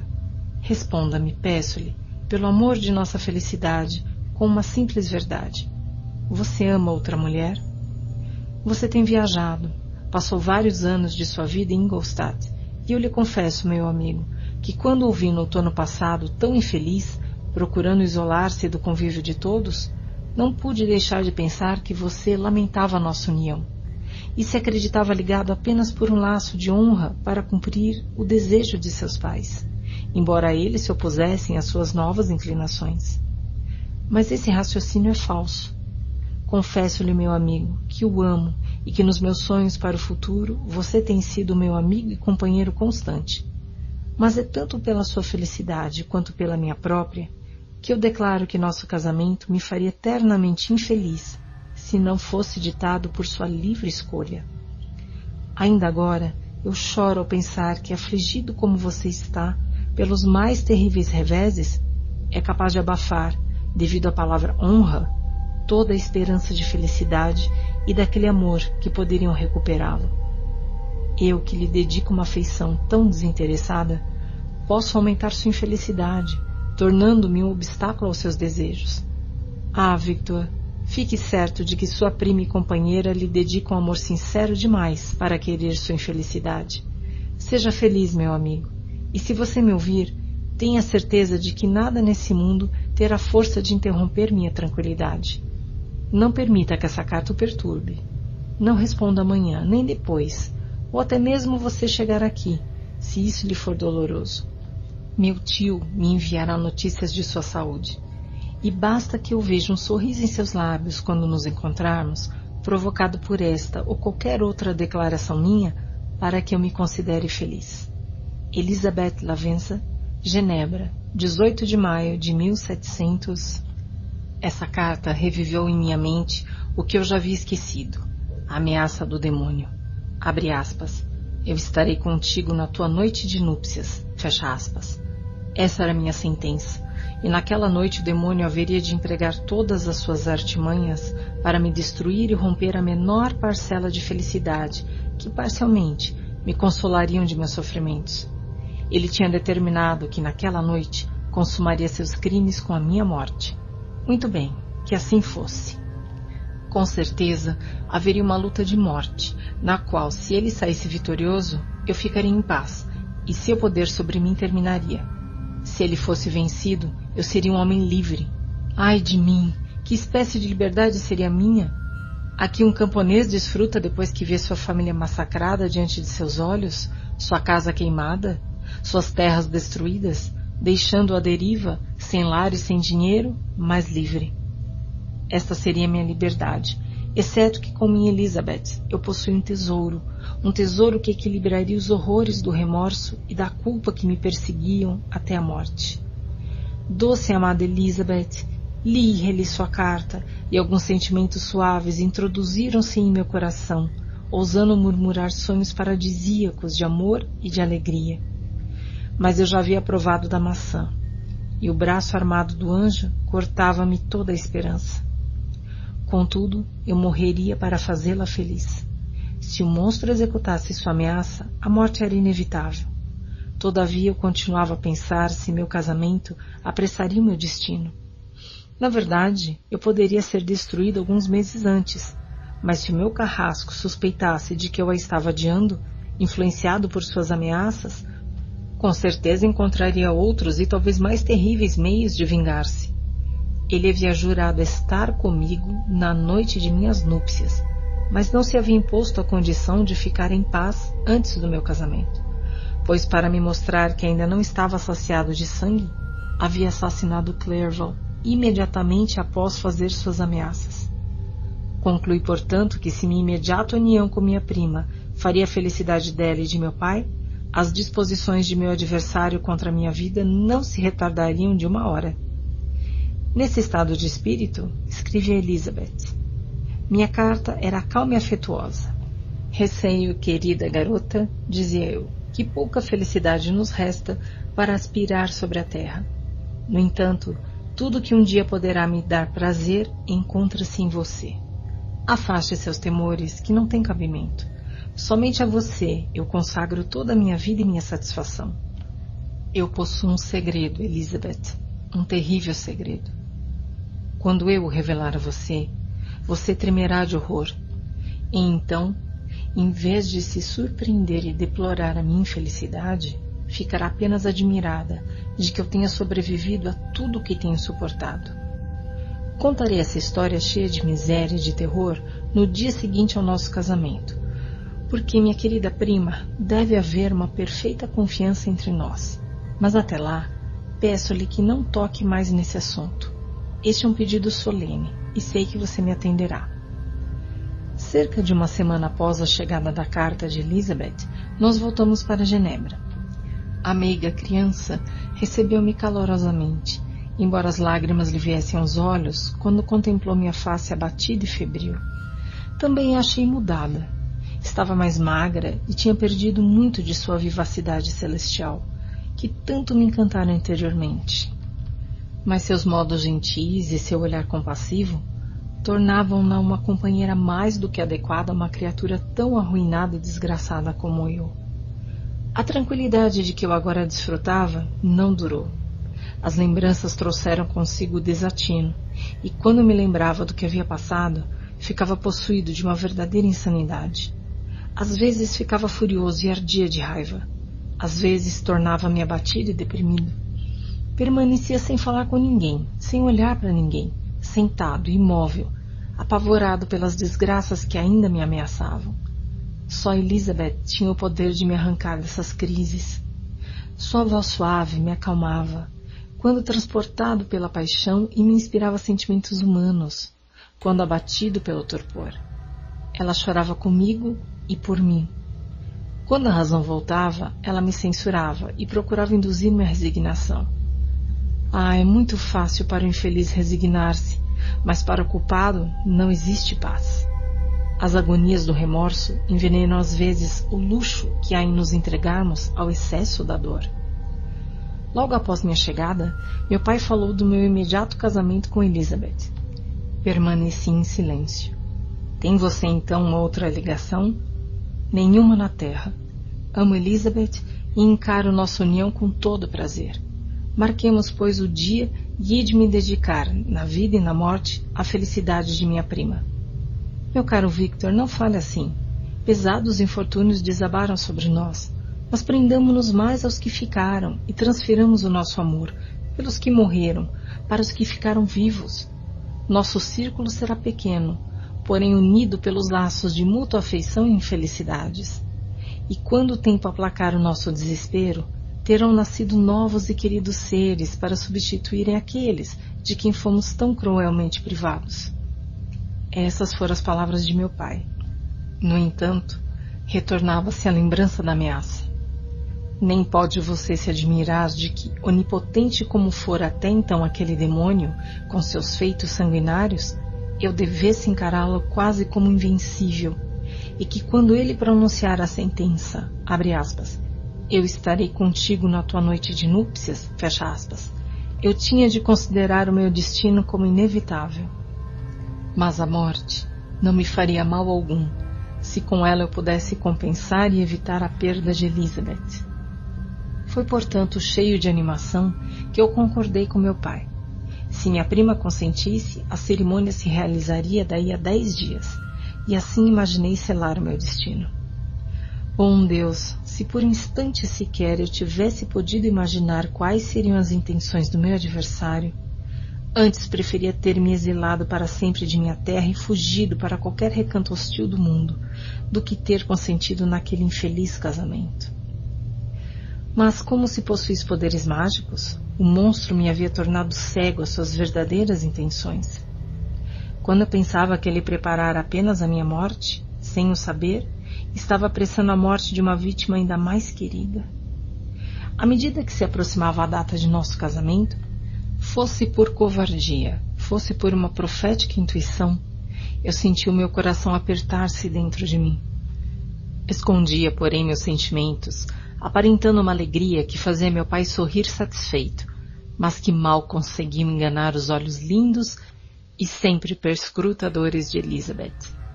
Ela encarava nossa união com um tranquilo contentamento, não de todo livre de um certo temor, de que, devido aos reveses sofridos, o que agora parecia uma felicidade, certa e tangível, logo se dissiparia como um sonho, não deixando outro traço senão um eterno pesar. Foram feitos os preparativos para o acontecimento. Foram recebidas as visitas para os votos de congratulações e tudo era sorrisos. Fechei tanto quanto pude dentro de meu coração a angústia que nele penetrava e o devorava, lançando-me com todo o zelo a cumprir os planos de meu pai, embora eles talvez servissem apenas para enfeitar a minha tragédia. Meu pai conseguira, através de diligências junto ao governo austríaco, que parte da herança de Elizabeth fosse restituída a ela. Ela possuía uma pequena propriedade nas margens do lago de Como. Ficou resolvido que logo após nosso casamento iríamos para a Vila Lavenza e ali passaríamos os primeiros dias de felicidade. Entre mentes, tomei todas as precauções para o caso de o demônio resolver atacar-me abertamente. Trazia constantemente comigo pistolas e um punhal. Estava sempre de vigia para evitar uma cilada. Assim fiquei mais tranquilo. Com efeito, à medida que se aproximava o momento, a ameaça mais parecia um embuste incapaz de perturbar minha paz. E enquanto a aventura que eu esperava usufruir do meu casamento tomava cada vez mais a forma de certeza ao se avizinhar o dia da solenidade, eu falava dela como algo que nenhum acidente seria capaz de impedir. Elizabeth parecia feliz. Meus modos tranquilos contribuíram grandemente para acalmá-la. Mas no dia em que eu ia realizar meus desejos e meu destino, ela se mostrou triste, invadida por um mau pressentimento. Talvez ela pensasse no terrível segredo que eu lhe prometera revelar no dia seguinte. Meu pai, entusiasmado com os preparativos, levou a tristeza de sua sobrinha conta da timidez de uma noiva. Terminada a cerimônia, realizou-se uma grande festa em casa de meu pai, mas ficou combinado que Elizabeth e eu iniciaríamos nossa viagem pelo lago, dormindo naquela noite em Evian, para continuá-la no dia seguinte. O dia estava lindo, o vento favorável e tudo eram flores em nossa embarcação nupcial. Aqueles foram os últimos momentos de minha vida durante os quais desfrutei da sensação de felicidade. Viajávamos rapidamente. O sol estava quente, mas nós nos achávamos abrigados de seus raios por uma espécie de palio, enquanto apreciávamos a beleza de paisagem. Às vezes, num dos lados do lago, de onde víamos o Monte Saleve, as agradáveis margens de Monte Alegre, e à distância, dominando todo o cenário, o belo Monte Branco e o conjunto de montanhas cobertas de neve que em vão procuram imitá-lo. Outras vezes, costeando as margens opostas, avistávamos o poderoso Jura, oferecendo suas encostas escuras como uma barreira quase intransponível à ambição dos invasores que aspirassem a conquistar o país. Peguei na mão de Elizabeth. Você está triste, meu amor. Ah, se você soubesse o que tenho sofrido e o que talvez ainda tenha de suportar, deixaria que eu desfrutasse da liberdade e da calma que o dia de hoje me permite gozar. Seja feliz, querido Victor, replicou Elizabeth. Espero que você não tenha motivo algum para se mortificar. Fique certo de que se meu rosto não exprime alegria, meu coração está radiante. Alguma coisa me diz que não devo esperar muito do futuro que se abre para nós mas não dou ouvidos a essa voz sinistra. Veja como vamos depressa, e as nuvens, que às vezes ocultam e às vezes se elevam por sobre o Monte Branco, tornam a paisagem ainda mais interessante. Observe também quantos peixes nadam nas águas límpidas, que nos permitem ver cada pedrinha que está lá no fundo. Que dia divino! Como a natureza parece serena e feliz. Assim procurava Elizabeth desviar meus pensamentos das coisas tristes. Mas sua própria disposição variava. Às vezes seus olhos brilhavam de contentamento, para em seguida tornarem-se vagos e sonhadores. O sol descia no céu. Passamos pelo rio Drans, vendo correr por entre as ravinas dos montes mais altos. e os vales mais embaixo. Aqui os Alpes se acercavam do lago e nos aproximávamos do anfiteatro formado pelas montanhas que marcam seus limites orientais. A torre de Evian brilhava entre os bosques que circundavam a cidade e as montanhas que assomavam sobre ela. O vento, que até então nos impelira com espantosa rapidez, amainou ao pôr do sol, transformando-se em brisa suave que ondulava a água e agitava as árvores próximas da margem, donde vinha o delicioso odor das flores e do feno. Quando desembarcamos, o sol mergulhava no horizonte, e ao pisar a terra, senti que voltavam os temores e as preocupações que em breve se agarrariam a mim e me oprimiriam para sempre. Pasta 23 Capítulo 23 Eram oito horas quando desembarcamos. Caminhamos um pouco pela praia, gozando o resto da luz, e nos retiramos para a hospedaria, donde contemplamos o cenário encantador formado pelas águas, os bosques e as montanhas, que na semi-obscuridade ainda deixavam entrever seus contornos negros. O vento que amainara no sul soprava agora com grande violência no oeste. A lua havia culminado no céu e estava começando a descer. As nuvens passavam por ela mais rápidas que o voo do abutre e amorteciam seus raios, enquanto que o lago, refletindo o tumulto que ia pelo céu, agitava-se cada vez mais com as ondas que começavam a crescer. De repente, desabou uma violenta tempestade. Eu estivera calmo durante o dia, mas assim que a noite escureceu a forma dos objetos, fui invadido por mil receios. Agitado e vigilante, eu conservava a mão direita no cabo da pistola que trazia no peito. Qualquer rumor me aterrorizava, mas eu estava resolvido a vender caro minha vida e a não sair da luta senão depois de acabar com meu inimigo. Durante algum tempo, Elizabeth observou tímida e silenciosamente minha agitação. Mas havia algo em meu olhar que a encheu de horror, e trêmula ela me perguntou: Por que você está tão preocupado, querido Victor? Que é que você teme? Oh, por favor, meu amor, tenha calma. É só essa noite, e depois tudo estará bem. Mas essa noite é terrível, muito terrível. Assim passou-se uma hora, quando de repente refleti como seria medonho para minha esposa a luta que a cada momento eu esperava travar. Pedi-lhe, pois, com toda a serenidade, que se retirasse, resolvido a não me juntar a ela, senão depois de conhecer a posição do meu inimigo. Ela deixou-me, e eu continuei algum tempo a examinar todas as passagens e recantos da casa que pudessem servir de esconderijo ao meu adversário. Não descobri, porém, qualquer sinal dele, e já estava começando a imaginar que algum feliz acaso impedira-o de executar sua ameaça, quando súbito ouvi um grito agudo, horrível. Vinha do quarto para onde se retirara Elizabeth.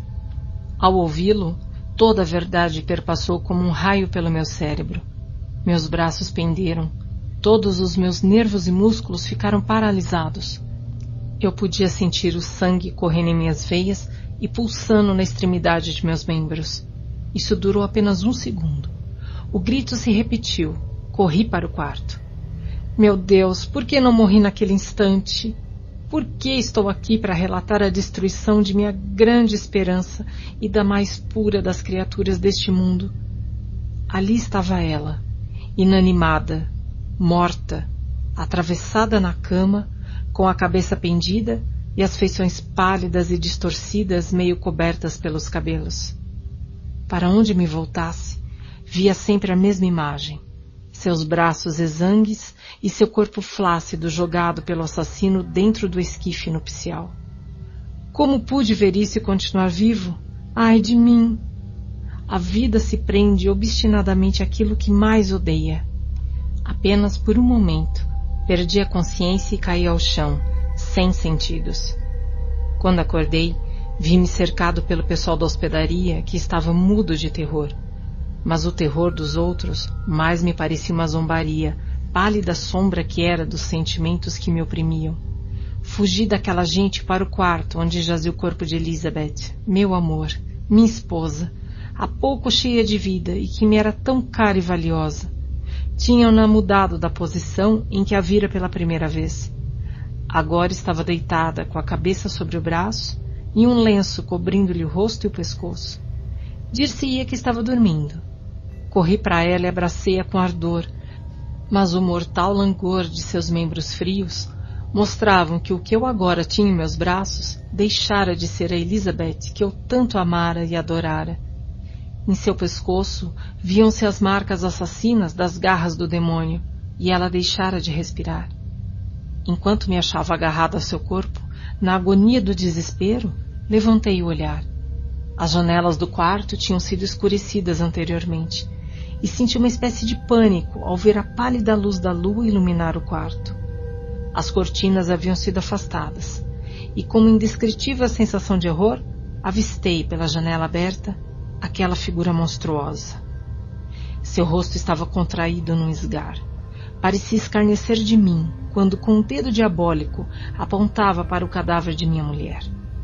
Corri para a janela e, puxando da pistola, atirei. Ele, porém, esquivou-se e, pulando de onde estava, correu para o lago com a rapidez do relâmpago. O ruído do tiro atraiu uma multidão para o quarto. Apontei para o lugar por onde ele desaparecera e seguimos sua pista em barcos. Lançamos redes, fizemos um cerco, mas foi tudo em vão.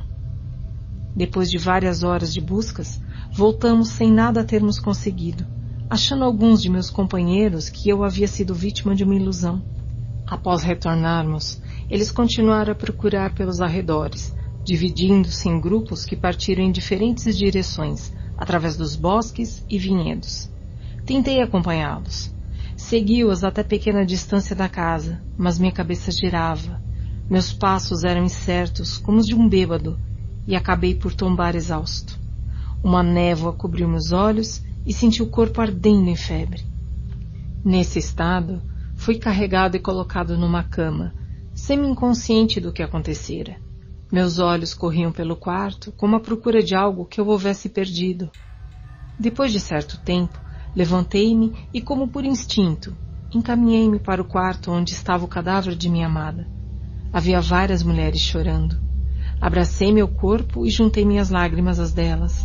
Meus pensamentos eram indistintos, divagavam por vários assuntos, refletindo confusamente meus infortúnios e suas causas. Eu estava assustado, mergulhado numa onda de espanto e de horror. A morte de William, a execução de Justine, o assassinato de Clerval e, por fim, o de minha esposa.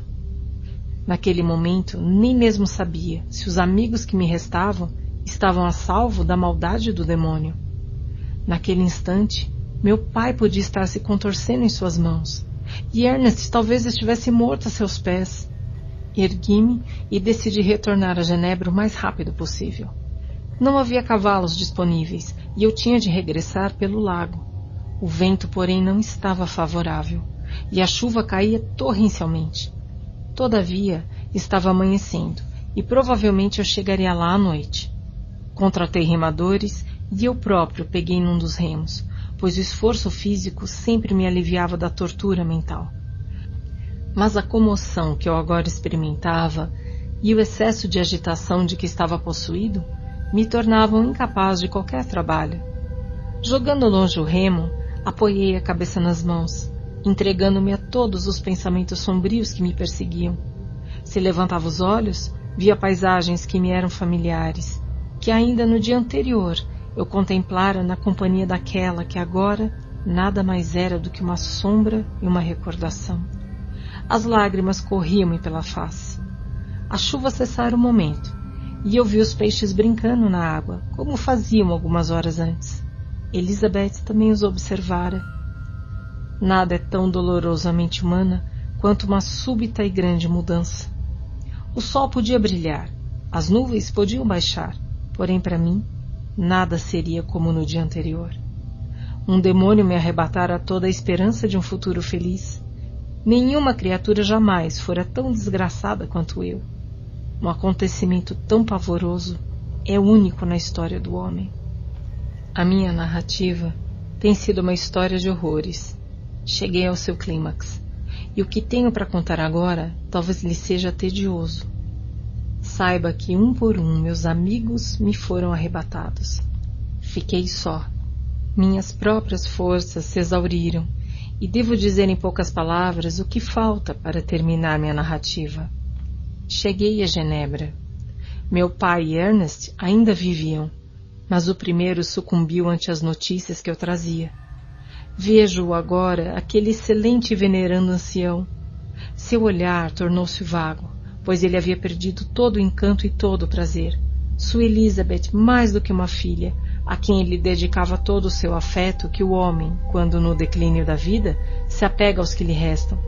Maldito, maldito seja o demônio que lançou tanta desgraça sobre sua cabeça encanecida, transformando-o num farrapo humano. Ele não pôde suportar os horrores que se acumulavam à sua volta. De repente, afrouxaram-se as molas da vida. Ele não pôde mais deixar o leito. Em poucos dias, morreu nos meus braços que aconteceu então a mim? Não sei. Perdi todo o conhecimento e mergulhei nas trevas. Às vezes, realmente, eu sonhava que vagava em meio de prados floridos e vales agradáveis com os companheiros de minha juventude, mas acordava e encontrava-me numa cela.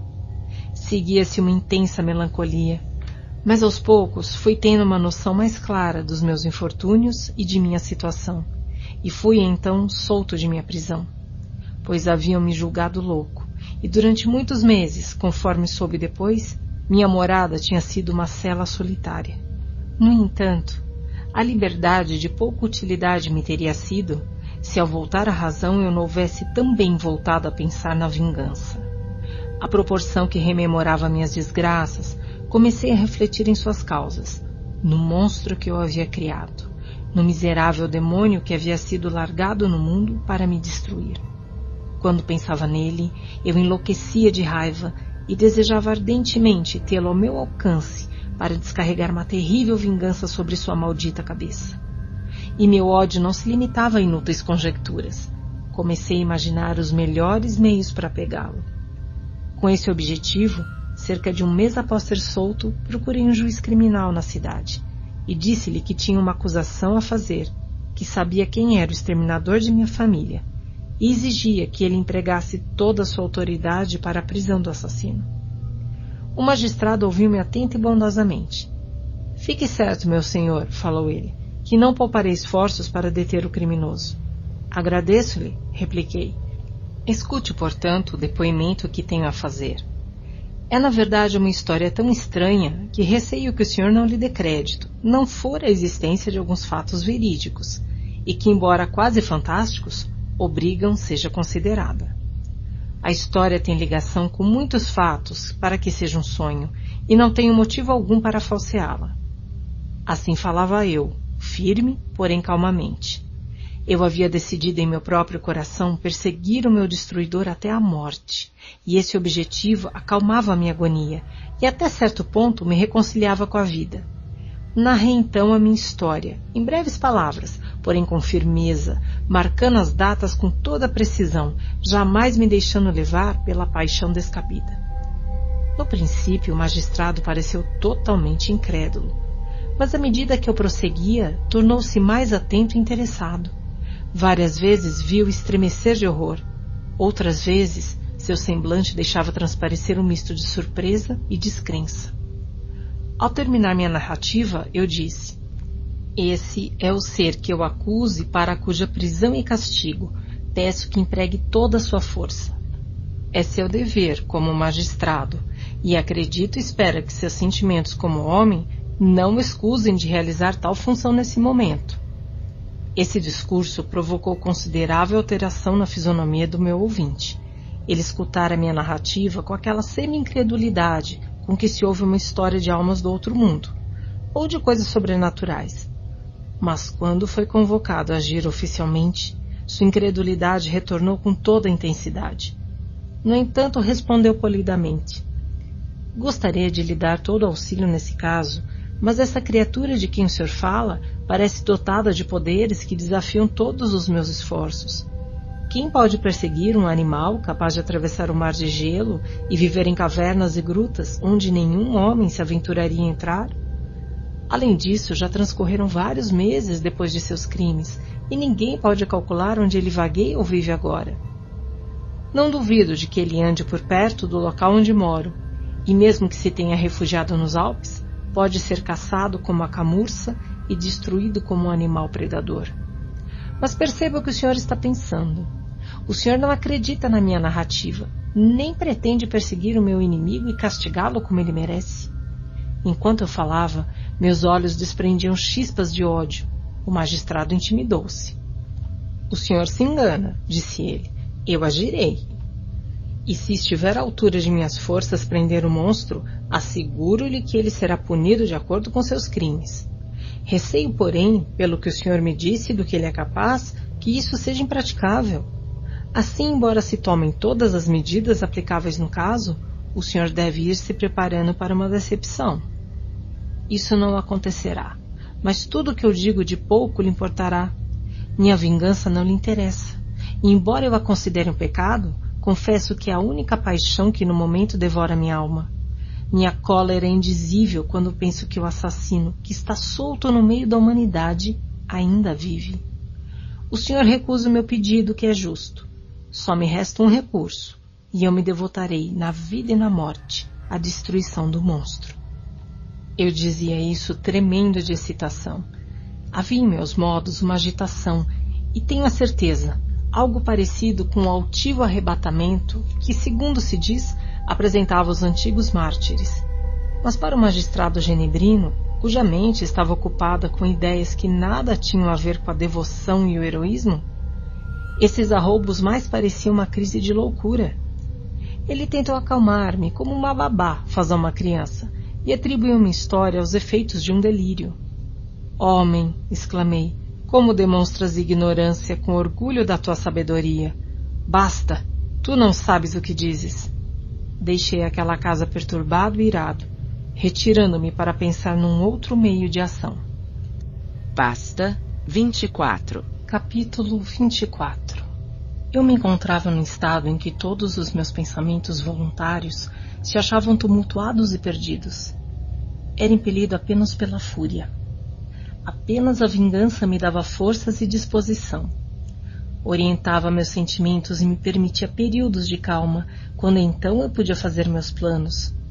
Do contrário, eu teria mergulhado no delírio e na morte. Minha primeira decisão foi deixar Genebra para sempre. Minha terra, que eu tanto quisera quando feliz e amado, era-me agora odiosa. Muni-me de certa quantia de dinheiro e de algumas joias que tinham pertencido à minha mãe e parti. E teve início a minha caminhada que só cessará com a minha morte. Atravessei uma grande parte da terra e suportei todas as privações que os exploradores experimentam nos desertos e nos países bárbaros. Nem sei como estou vivo. Muitas vezes estendia-me sobre uma planície arenosa e implorava a morte Porém, o desejo de vingança me mantinha vivo. Eu não ousava morrer deixando meu inimigo vivo. Quando deixei Genebra, minha primeira preocupação foi conseguir alguma pista que me permitisse traçar os passos do meu diabólico adversário. Não tinha, porém, plano algum, e vaguei muitas horas nos confins da cidade, sem saber que caminho tomar. Ao se aproximar a noite, encontrei-me na entrada do cemitério onde repousavam William Elizabeth e meu pai. Entrei e cerquei-me de suas sepulturas. Tudo era silêncio, exceto o murmúrio das folhas das árvores agitadas pelo vento. A noite estava escura, o ambiente era solene, mesmo para um observador desinteressado. As almas dos que haviam partido pareciam flutuar ali, lançando uma sombra que não era vista, porém sentida. A profunda dor que aquela cena me infligia foi rapidamente substituída por um sentimento de raiva e de desespero. Eles estavam mortos e eu vivo.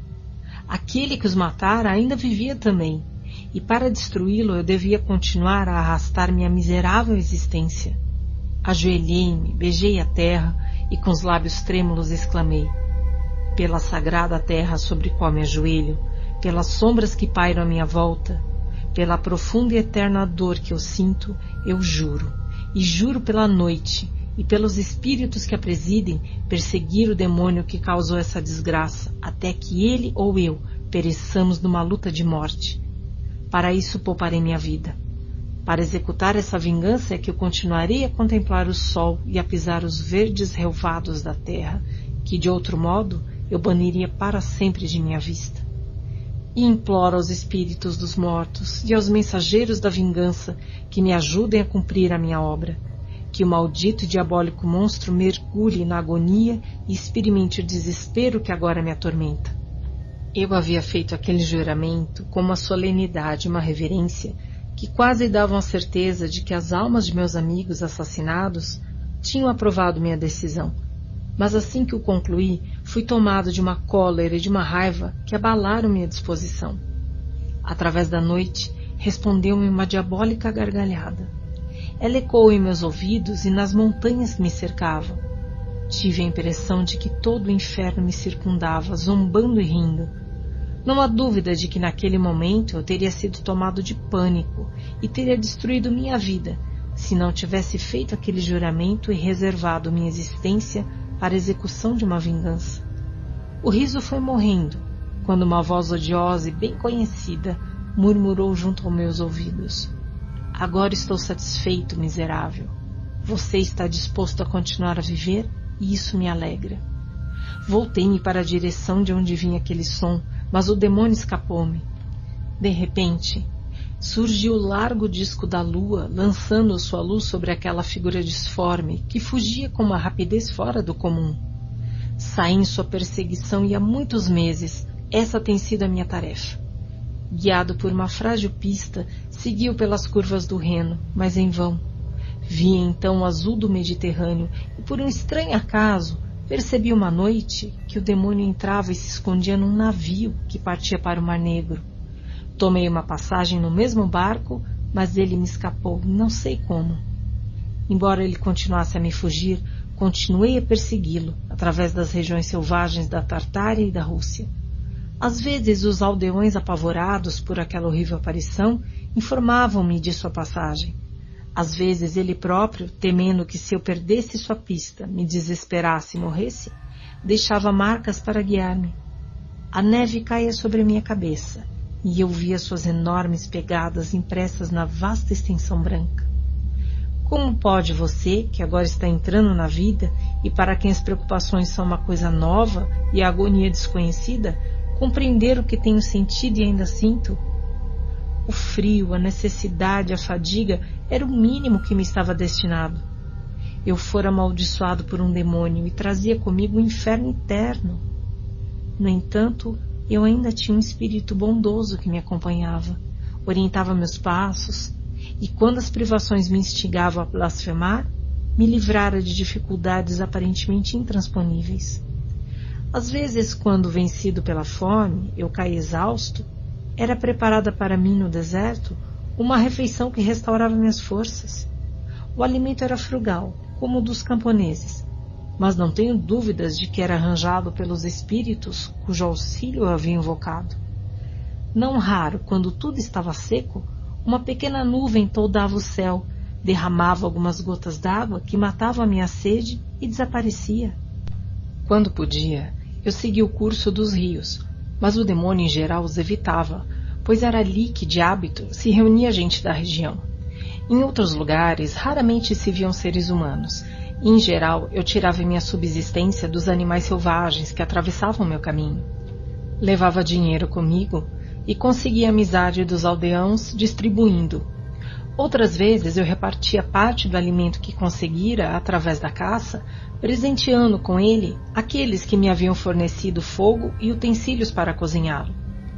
A vida que eu assim levava me era odiosa, e somente durante as horas de sono eu desfrutava um pouco de alegria. Ah, bendito sono! Quantas vezes, quanto maior era o meu desespero, eu procurava repousar, e meus sonhos me embalavam até o êxtase. Os espíritos que me protegiam haviam reservado esses momentos ou essas horas de felicidade a fim de que pudesse manter as forças necessárias para cumprir a minha peregrinação.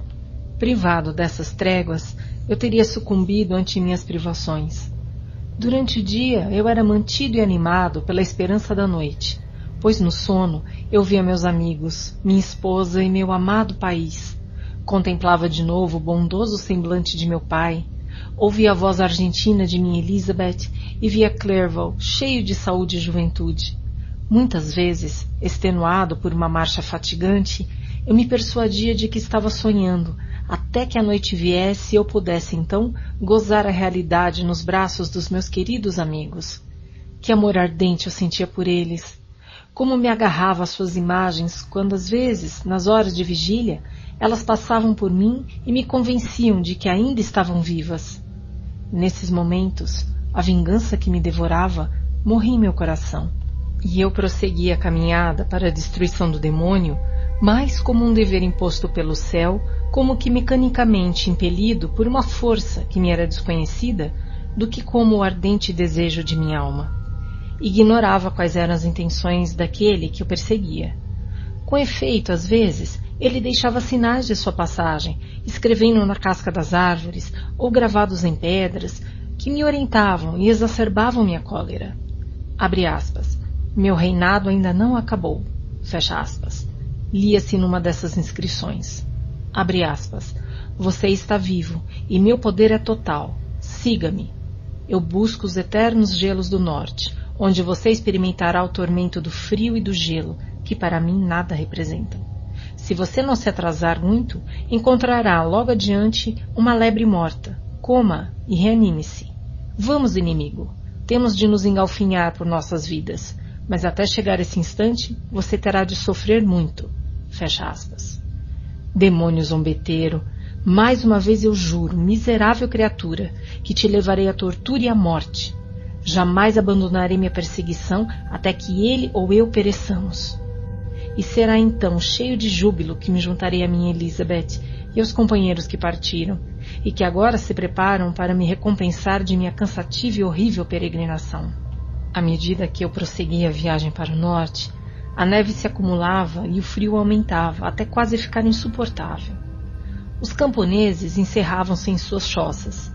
Apenas uns poucos mais audazes se aventuravam, premidos pela necessidade, a sair de seus abrigos para caçarem os animais que evitariam que eles morressem de fome. Os rios estavam gelados e não se podia pescar. Assim, eu ficava sem a principal fonte de manutenção. O triunfo de meu inimigo crescia com as dificuldades que eu enfrentava. Uma das inscrições deixadas por ele assim dizia: aspas, Prepara-te, teus tormentos estão apenas começando. Envolve-te em peles e procura teu alimento, pois em breve iniciaremos uma viagem na qual teus sofrimentos servirão para satisfazer o meu ódio eterno. Fecha aspas. Minha coragem e perseverança revigoraram-se com essas palavras de escárnio.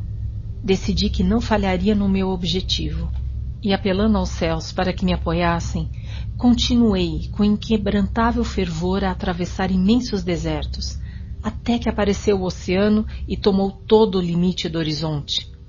Ah, quão diferente era a paisagem das regiões do sul! Coberto de gelo, ele apenas se diferenciava da terra pelas suas irregularidades maiores e mais agressivas, os gregos choravam de alegria quando avistavam o Mediterrâneo do alto das montanhas da Ásia, aclamando com júbilo o fim de seus labores. Eu não chorei, mas ajoelhei-me e agradeci ao meu guia espiritual por me haver conduzido em segurança ao lugar onde, a despeito da troça do meu inimigo, eu devia encontrá-lo e me haver com ele. Algumas semanas antes, eu havia arranjado um trenó e cães.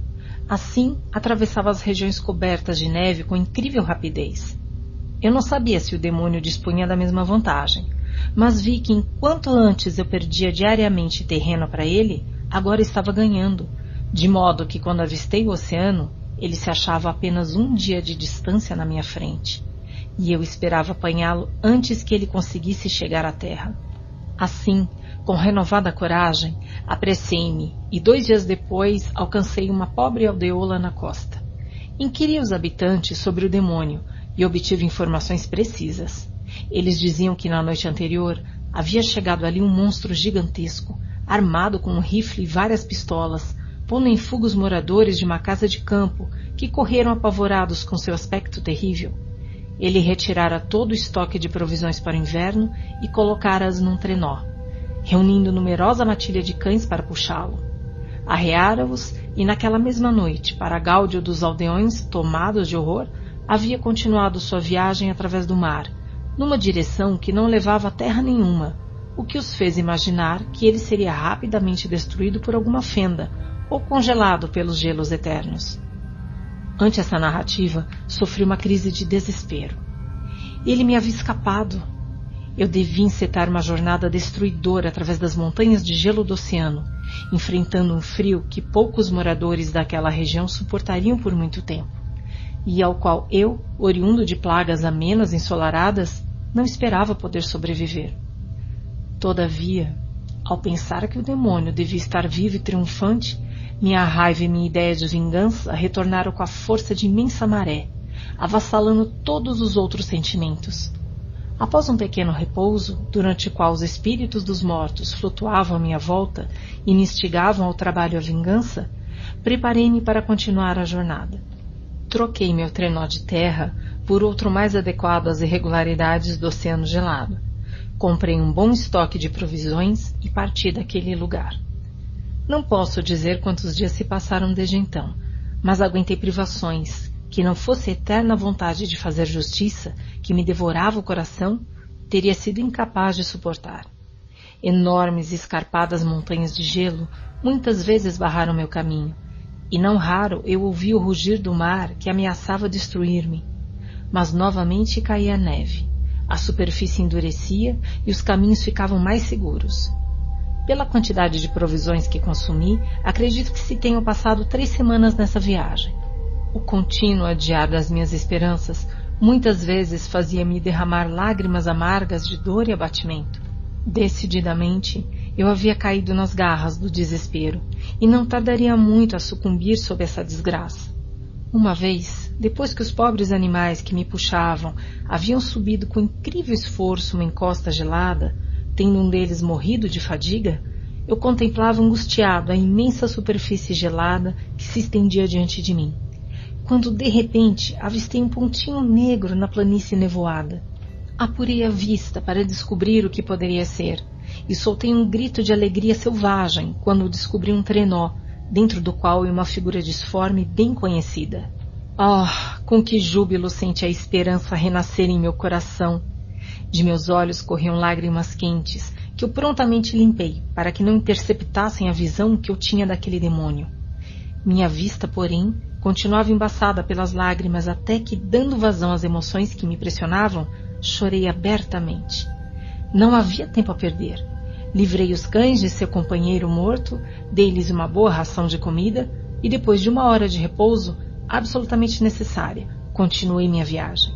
O trenó ainda era visível e não mais o perdia de vista, a não ser por curtos instantes, quando ele sumia por trás de um rochedo gelado. Com efeito, eu ia ganhando terreno sobre ele. E quando, após quase dois dias de viagem, vi que meu inimigo não ia mais do que uma milha distante de mim, senti o coração dar saltos dentro de meu peito. Mas agora, quando tudo indicava que eu tinha o um inimigo ao meu alcance, minhas esperanças se extinguiram de repente e perdi qualquer traço dele, como jamais me acontecera antes. Eu ouvi as ondas do mar rolando e crescendo por baixo de mim, o que tornava cada momento mais terrível e apavorante. Eu aumentava minha velocidade, mas em vão. O vento soprava, o mar rugia, e como se tivesse sido abalado por um tremendo terremoto, fendeu-se e quebrou-se com um enorme ruído. Em breve tudo estava acabado. Em poucos minutos, um mar tumultuado se agitava entre mim e meu inimigo. E fiquei flutuando sobre um pequeno pedaço de gelo que diminuía continuamente, preparando assim uma terrível morte para mim. Assim passei várias horas de pavor. Morreram vários dos meus cães, e eu próprio estava a ponto de me abater sob o acúmulo das privações, quando vi seu navio procurando ancorar, o que fez renascer minhas esperanças de socorro e de viver. Não sabia que os navios se aventuravam nessas latitudes tão altas, e fiquei espantado de vê-lo. Destruí rapidamente parte do meu trenó para fazer remos, e assim com muito esforço consegui movimentar minha jangada de gelo na direção do seu barco. Eu havia decidido que se você se dirigisse para o sul, eu preferia entregar-me à mercê dos mares do que abandonar o meu objetivo. Esperava convencê-lo a dar-me um bote no qual eu pudesse perseguir o inimigo. Porém você se dirigia para o norte. Tomou-me a bordo quando minhas forças estavam esgotadas, e se não fosse assim, eu teria morrido devido às minhas privações, morte que ainda temo, pois minha missão ainda não está cumprida. Oh, quando será que os espíritos que me guiam me levarão até aquele demônio, permitindo-me o repouso pelo qual tanto anseio? Ou terei de morrer deixando-o vivo? Se isso acontecer, jure-me, Walton, que ele não escapará, que você o buscará e me vingará, matando-o. Mas terei eu o direito de lhe pedir que continue minha peregrinação para sofrer as privações pelas quais tenho passado? Não, não sou tão egoísta assim. Contudo, quando eu morrer, se ele aparecer, se os mensageiros da vingança o conduzirem até você, jure que ele não ficará vivo. Jure que ele não tripudiará sobre meus sofrimentos acumulados e que não sobreviverá para aumentar a lista de seus crimes tenebrosos. Ele é eloquente e persuasivo, e tempo houve em que chegou mesmo a dominar meu coração, mas não confie nele. Sua alma é tão diabólica quanto o seu corpo, cheia de traição e de maldade. Não lhe dê ouvidos. Lembre-se dos nomes de William, Justine, Clerval, Elizabeth, meu pai e deste arruinado Victor. E mergulhe sua espada em seu coração. Eu estarei por perto e orientarei o golpe para que seja certeiro. O que se segue é descrito por Walton em suas cartas. 26 de agosto de 1700. Margaret, você leu essa história estranha e terrível. Não sente o seu sangue congelar de horror como aconteceu comigo? Às vezes, subitamente, agoniado, ele não podia continuar a narrativa. Outras, sua voz se embargava, e era com dificuldade que ele pronunciava as palavras, cheias de angústia. Seus belos, encantadores olhos, ora brilhavam de indignação, ora se embaçavam, empanados por uma tristeza infinita.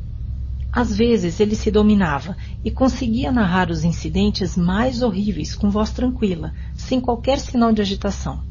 Depois, como um vulcão em erupção, seu rosto assumia de repente uma expressão de cólera selvagem, à medida que soltava imprecações contra o seu perseguido.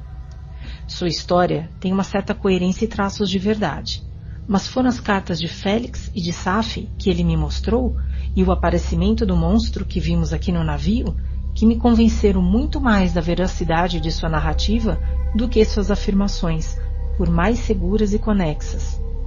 Esse monstro, pois, existe realmente, não tenho a menor dúvida, e não obstante estou estupefato. Procurei fazer com que Frankenstein me desse detalhes de como fez sua criatura, mas nesse ponto ele foi sempre intransigente. Você está louco, meu amigo, dizia ele. Para onde quer levá-lo sua insensata curiosidade? Desejaria você também criar para o mundo e para você próprio um inimigo diabólico? Saiba dos meus sofrimentos e não procure aumentar os seus. Frankenstein percebeu que eu tomava notas à medida que ele ia fazendo sua narrativa. Pediu-me para vê-las, corrigindo-as e acrescentando-as em muitos lugares, dando principalmente mais ênfase e vida às conversas que ele manteve com seu inimigo. Já que você deseja preservar minha narrativa, disse ele, eu não gostaria que ela passasse mutilada à posteridade. Assim, transcorreu uma semana, durante a qual ouvi a história mais estranha que poderia ter imaginado.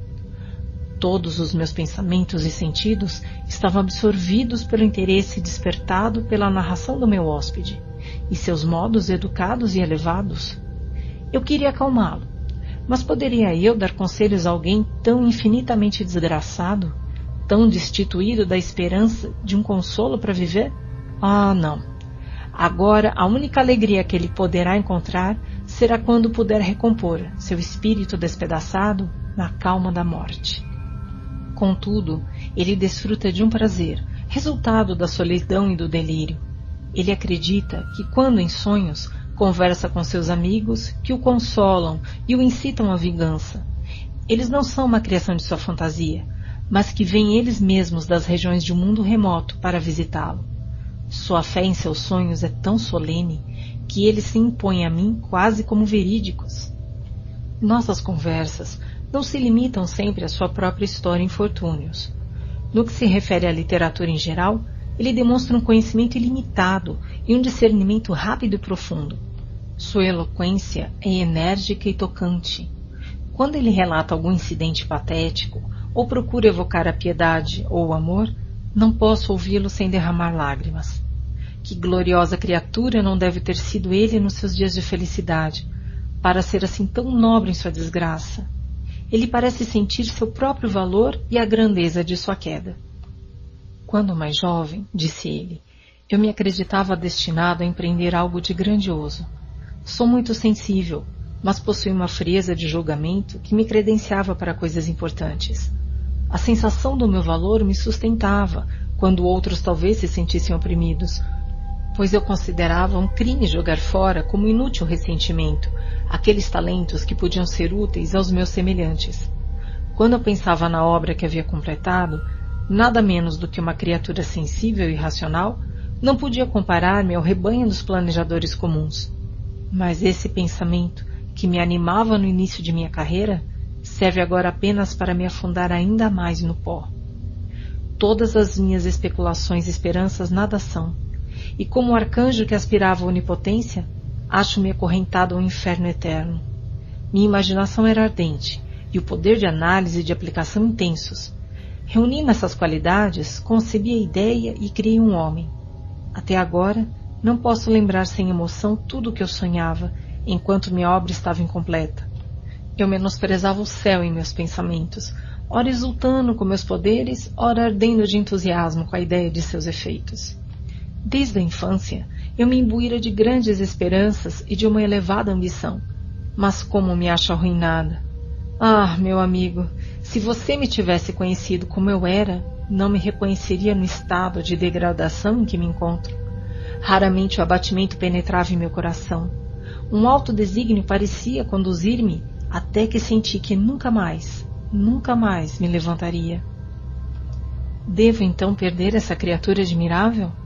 Há muito que busco um amigo. Procurei um que pudesse partilhar meus sentimentos e me querer. Veja, nesses mares desertos, achei essa criatura, mas receio que o tenha encontrado apenas para conhecer o seu valor e perdê-lo. Gostaria de reconciliá-lo com a vida, mas ele repele a ideia. Agradeço-lhe, Walton, disse ele, por suas boas intenções para com uma criatura tão desgraçada quanto eu. Mas quando você fala de novos laços e de novas afeições, acha que eu posso substituir aqueles que se foram?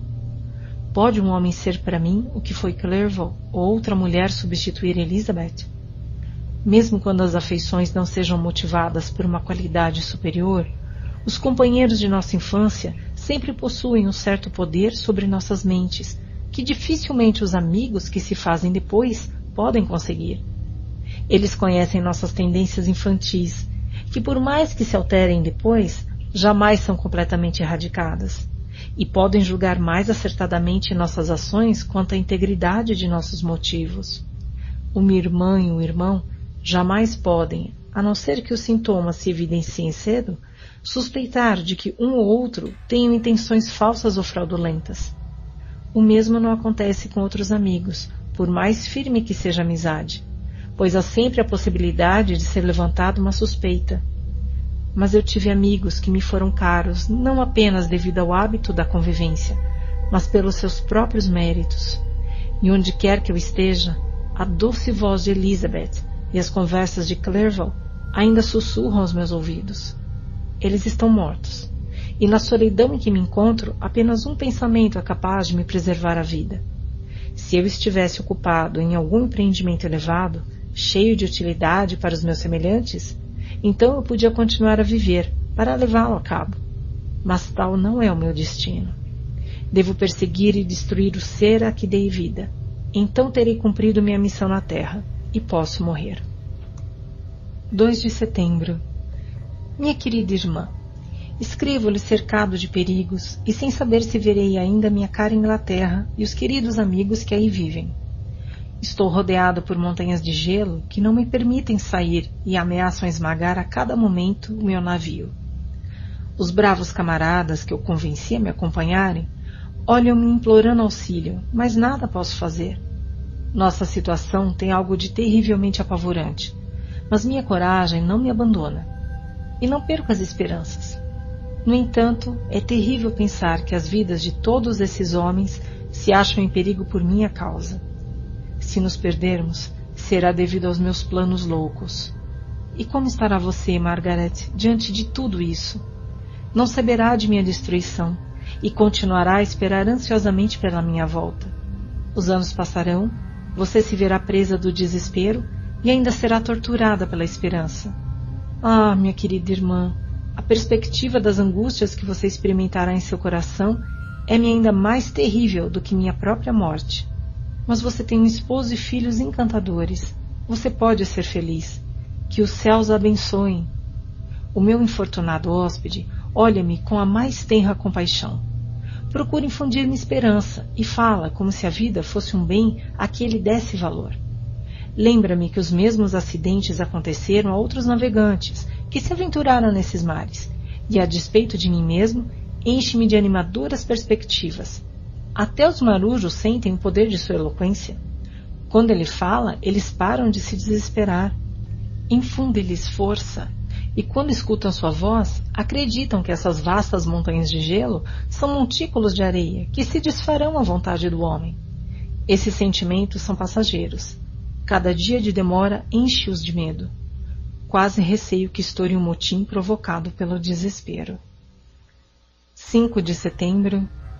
Ocorreu algo de um interesse tão excepcional que, embora seja provável que esses papéis jamais lhe cheguem às mãos, não posso deixar de registrar. Continuamos cercados pelas montanhas de gelo, na iminência de sermos esmagados por elas a qualquer momento. O frio é intenso e muitos de meus infelizes companheiros já encontraram seu túmulo no meio desse cenário desolador. A saúde de Frankenstein vem declinando dia a dia. Um brilho febril ainda anima seus olhos, mas ele está esgotado, e quando se entrega a qualquer esforço, fica de novo aparentemente inanimado. Em minha última carta, falei do receio que tinha de um motim.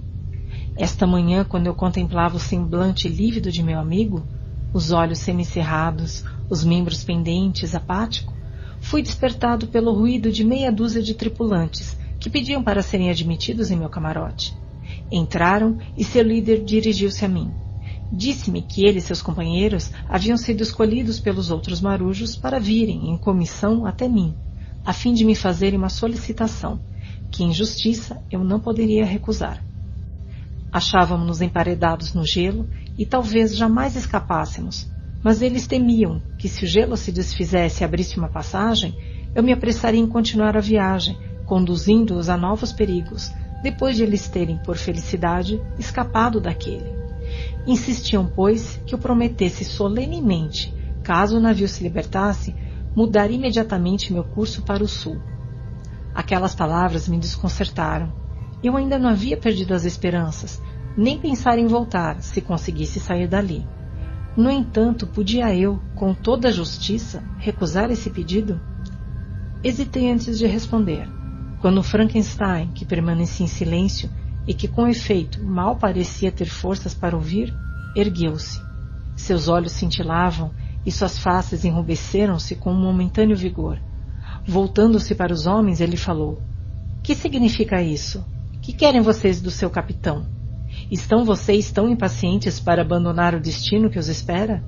Acham que essa expedição não é uma empresa grandiosa? E por que ela é gloriosa? Não porque se realiza em mares plácidos como os do sul, mas porque é cheio de perigos e de terrores, porque a cada novo incidente é preciso apelar para a coragem de vocês, e porque cercados pela morte e pelos perigos, vocês se mostraram valentes e conseguiram superar isso. Eis porque é um empreendimento glorioso e honroso.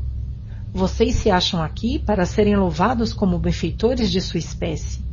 Seus nomes serão reverenciados, como de bravos que morreram em benefício da humanidade. E agora, vejam, ao primeiro pensamento do perigo, ou se vocês preferem, a primeira prova que se exige de sua coragem, vocês se escolhem e preferem ser tratados como homens que não têm a valentia bastante para suportar as privações e o perigo. E assim, pobres criaturas, vocês poderão retornar para um lugar onde possam se acalentar, vocês não precisavam ter vindo tão longe para assim arrastar o seu capitão à vergonha de uma derrota, apenas para provar a covardia de vocês. Ah, sejam homens, ou mais do que homens. Sejam firmes nos seus propósitos, firmes como uma rocha. Esse gelo não é feito da mesma substância que seus corações. Ele é mutável e não aguentará se vocês disserem que assim deve ser. Não regressem para junto de suas famílias com o estigma da desonra marcado na testa. Voltem como heróis que combateram e venceram e que não sabem o que é voltar as costas ao inimigo. Sua voz variava de modulação, conforme os sentimentos que ele expressava. E seu olhar era tão cheio de heroísmo que, acredite, aqueles homens se comoveram. Entreolharam-se e foram incapazes de replicar. Eu falei, mandei que se retirassem e que considerassem o que havia sido dito, e que não os levaria mais para o norte se eles persistissem em desejar o contrário, mas que esperava que da reflexão lhes retornasse a coragem. Eles saíram. Voltei-me para meu amigo, mas ele havia caído num estado de torpor, quase privado de vida. Não sei como acabará tudo isso, mas antes eu preferia morrer do que voltar vergonhosamente, sem alcançar o meu objetivo. No entanto, acho que este será o meu destino. Meus homens, que não se apoiam em nenhuma ideia de glória ou de honra, jamais poderão continuar a suportar voluntariamente as atuais privações. 7 de setembro. A sorte está lançada. Consenti em regressar se não formos destruídos. Assim morrem as minhas esperanças, acabadas pela covardia e pela indecisão. Volto sem os conhecimentos que pretendia e decepcionado. É preciso mais sabedoria do que a que eu possuo para suportar com paciência essa injustiça. 12 de setembro. Tudo acabou. Estou regressando à Inglaterra. Perdi minhas esperanças de ser útil e de alcançar a glória. Perdi meu amigo. Mas tentarei detalhar todas essas amargas circunstâncias para você, querida irmã. E enquanto sou impelido para a Inglaterra e para junto de você, não desanimarei. No dia 9 de setembro, o gelo começou a se mover, e de longe se ouviam ruídos como os de um trovão, à medida que as ilhas se fendiam e se partiam em todas as direções. O perigo que nos ameaçava era iminente, mas como nada mais podíamos fazer senão contemplar tudo passivamente, dediquei-me principalmente a assistir meu infeliz hóspede, cuja enfermidade chegara a um ponto que o obrigava a ficar totalmente no leito. O gelo quebrava-se atrás de nós e era impelido com força para o norte. Começou a soprar uma brisa de oeste, e no dia 11 a passagem para o sul abriu-se livremente.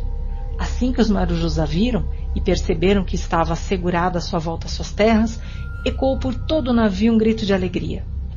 Frankenstein, que estava cochilando, acordou e perguntou qual era a causa do tumulto. Eles estão gritando, disse eu, porque em breve estarão de volta à Inglaterra. Então você vai mesmo voltar? Contra a vontade, vou. Não aguento mais ouvir seus pedidos. Não posso obrigá-los a seguir para o perigo e devo regressar. Volte, se quiser. Eu não voltarei. Você pode abandonar o seu objetivo, porém o meu foi-me atribuído pelo céu, e não ousarei fazê-lo.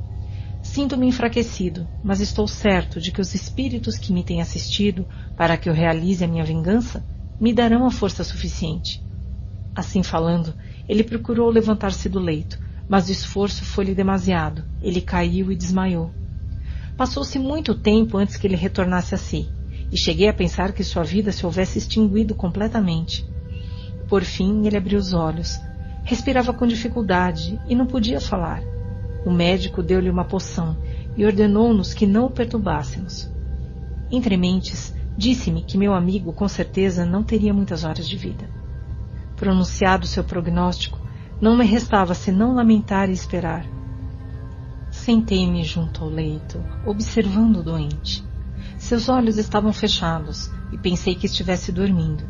Ele, porém, me chamou com a voz muito fraca e, fazendo sinal para que me aproximasse, disse: Ai, acabou-se a força em que eu confiava. Sinto que vou morrer e ele, meu perseguido, ainda pode estar vivo. Não pense, Walton, que nos últimos instantes de minha vida eu experimente o ódio e o sentimento de vingança que sempre expressei mas sinto-me justificado por desejar a morte de meu adversário. Nesses últimos dias, refleti no que fiz no passado. Acho que minha conduta não foi censurável. Num rasgo de entusiástica loucura, criei um ser racional e devia assegurar-lhe, tanto quanto me fosse possível, sua felicidade e bem-estar. Essa era minha obrigação. Mas havia outra ainda mais importante. Os meus deveres para com os seres da minha própria espécie exigiam mais a minha atenção porque incluíam maior porção de felicidade ou de misérias. Foi considerando isso que eu recusei, e fiz muito bem em recusar, criar uma companheira para a primeira criatura. Ele demonstrava uma crueldade sem par e um egoísmo diabólico. Ele destruiu meus amigos, devotou-se à destruição de seres que possuíam delicados sentimentos, eram felizes e sábios, e nem sei onde terminará sua sede de vingança. Desgraçado ele próprio, para que não cause mais desgraças, de desgraças deve morrer. A mim competia destruí-lo, mas falhei. Impelido por motivos egoístas e rancorosos, eu lhe pedi que terminasse a minha tarefa. Agora renovo esse pedido, apenas induzido pela razão e pela virtude. No entanto, não posso pedir-lhe que renuncie a ver o seu país e seus amigos para realizar essa obra. Agora que você está de volta à Inglaterra, terá muito pouca probabilidade de se encontrar com ele. Mas deixo ao seu critério considerar meus pontos de vista e pesar os seus deveres. Minha razão e meus pensamentos já estão perturbados pela aproximação da morte. Não ouso pedir-lhe que faça o que acho que é direito, pois posso estar ainda iludido pela emoção. Aflige-me pensar que ele possa ficar vivo para ser um instrumento da desgraça. Por outro lado, esta hora, quando espero ficar livre a qualquer instante, é a única feliz que tive durante vários anos. As imagens dos meus amados mortos flutuam diante de mim e apresso-me a lançar-me em seus braços. Adeus, Walton. Procure a felicidade na tranquilidade e evite a ambição, mesmo que seja apenas aparente, para distingui-lo na ciência ou em alguma descoberta. Contudo, por que digo isso? Eu tive as minhas esperanças destruídas, mas outro pode ser bem-sucedido. À proporção que ele falava, sua voz foi enfraquecendo e, por fim, esgotado pelo esforço, silenciou. Cerca de meia hora depois, ele tentou falar de novo, mas não conseguiu. Comprimiu fracamente minha mão e seus olhos fecharam-se para sempre, enquanto de seus lábios irradiava um suave sorriso.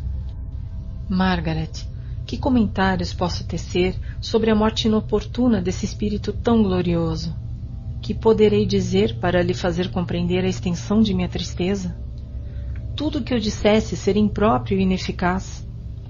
Meus olhos choram. Minha mente está coberta por uma nuvem de decepção. Talvez encontre consolo na Inglaterra, para onde estou me dirigindo. Fui interrompido.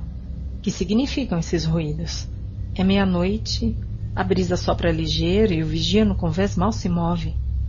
De novo um som, como de uma voz humana, porém rolfenha Vem do camarote onde jazem ainda os restos de Frankenstein. Devo levantar-me para ver do que se trata. Boa noite, minha irmã. Meu Deus, que cena se passou! Ainda fico tonto quando me lembro dela. Nem sei se terei forças para descrevê-la.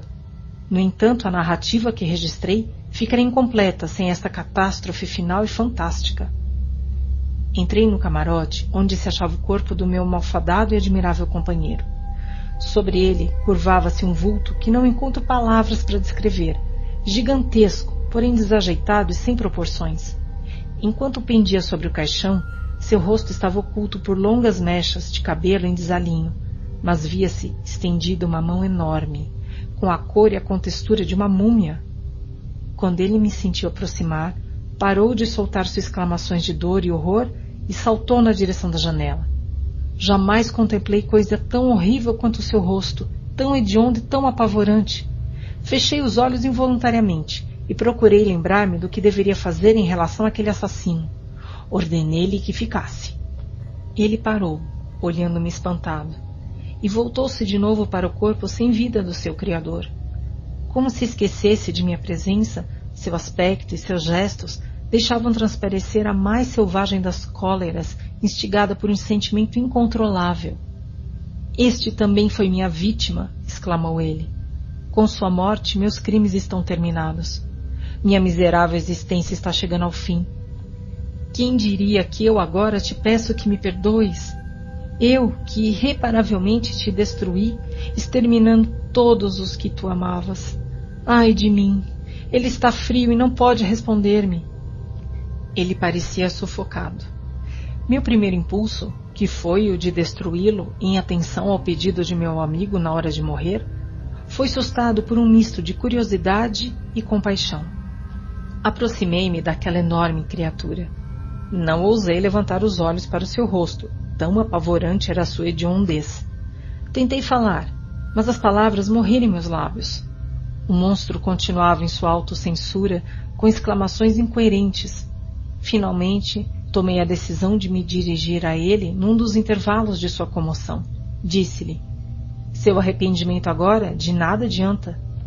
Se você houvesse escutado a voz da consciência e tivesse ouvido as vozes do remorso antes de levar a sua diabólica vingança a esse extremo, Frankenstein ainda estaria vivo. Você está sonhando? disse o demônio. Você então acha que era eu quem deveria morrer de angústia e remorso? Ele, continuou apontando para o cadáver, não sofreu para fazer o que fez. Não sofreu a milésima parte que eu para executar o que me cabia. Enquanto meu coração era envenenado pelo remorso, eu era impelido por um terrível egoísmo. Você acha que os gemidos de Clerval soaram aos meus ouvidos como se fossem música?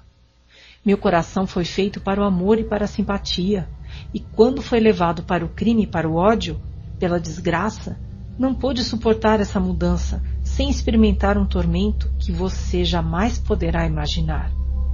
Depois do assassinato de Clerval, eu retornei à Suíça com o coração partido e abatido. Eu lastimava Frankenstein. Minha piedade chegava ao horror. Tinha ódio de mim mesmo.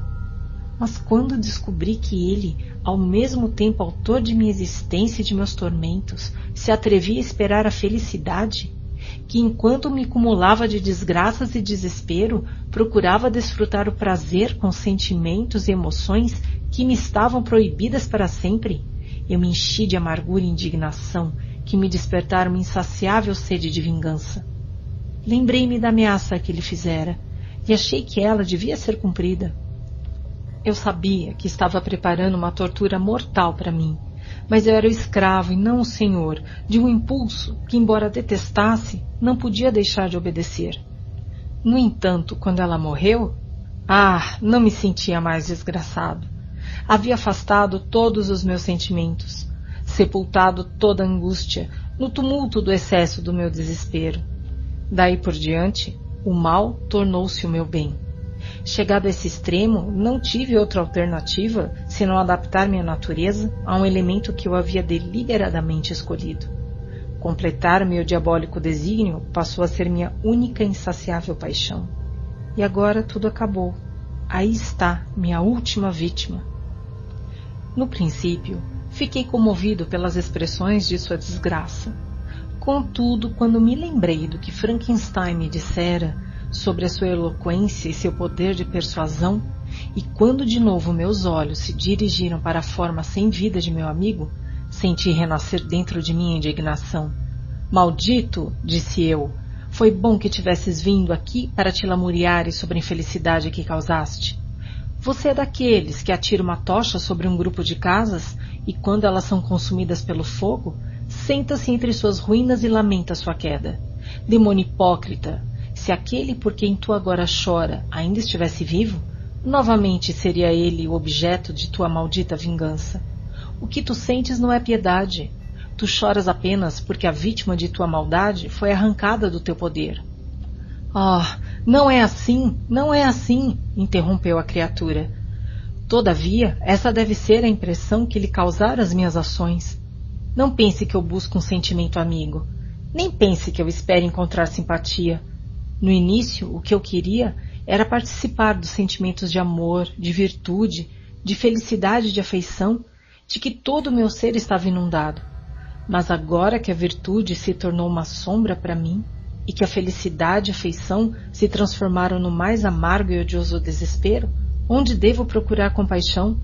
Estou contente de penar sozinho enquanto durarem os meus sofrimentos. Quando eu morrer, ficarei satisfeito com que a minha memória seja coberta de ódio e opróbrio. Uma vez em minha fantasia, embalei sonhos de virtude, de fama e de prazer.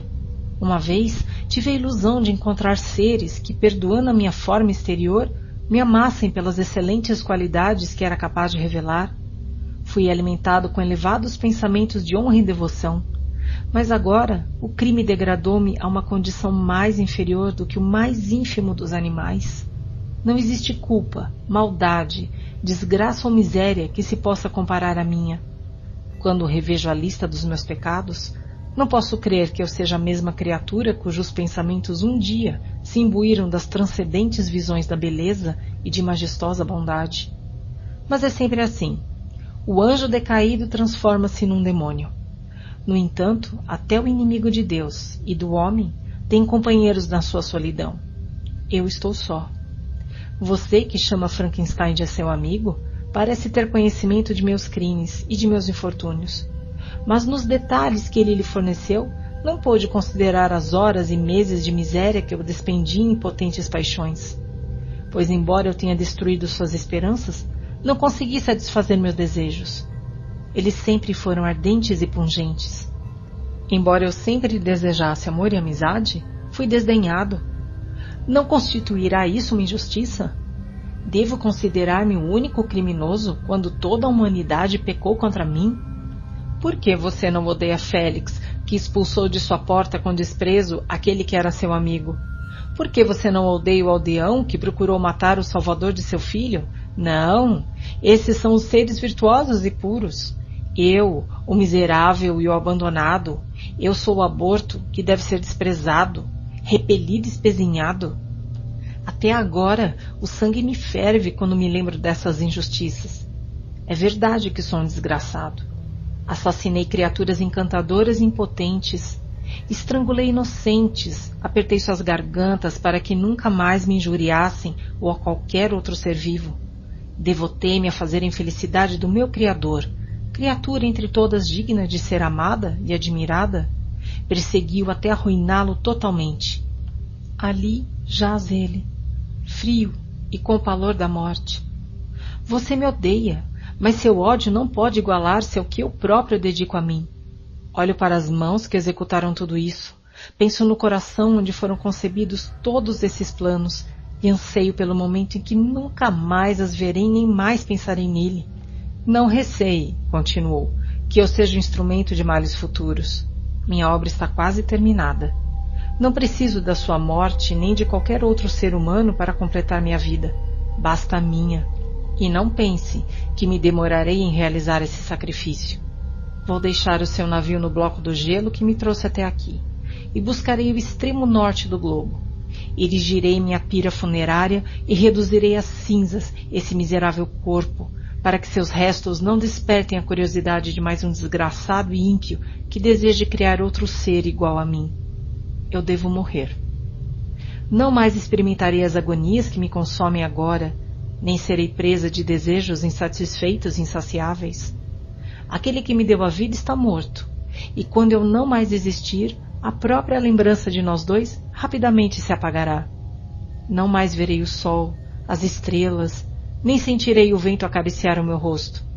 Acabar-se-ão a luz e as sensações, e nesse estado deveria encontrar minha felicidade. Há alguns anos, quando pela primeira vez fui impressionado pelas imagens deste mundo, quando experimentei a cálida alegria do verão e ouvi o farfalhar das folhas e o gorjear dos pássaros, quando tinha tudo isso para mim, teria chorado se soubesse que ia morrer. Agora, a morte é meu único consolo manchado pelos crimes e despedaçado pelo mais amargo dos remorsos, onde posso encontrar paz senão na morte? Adeus.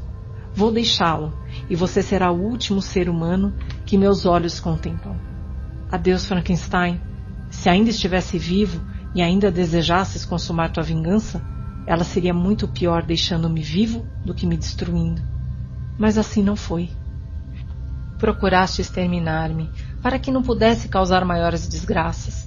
E se de algum modo que desconheço não tivesses deixado de pensar e de sentir, não me desejarias um tormento maior do que o que eu sofro. Destruído que estavas, minha agonia ainda era superior à tua, pois o ferrão agudo do remorso não deixará de revolver minhas feridas, até que a morte as feche para sempre.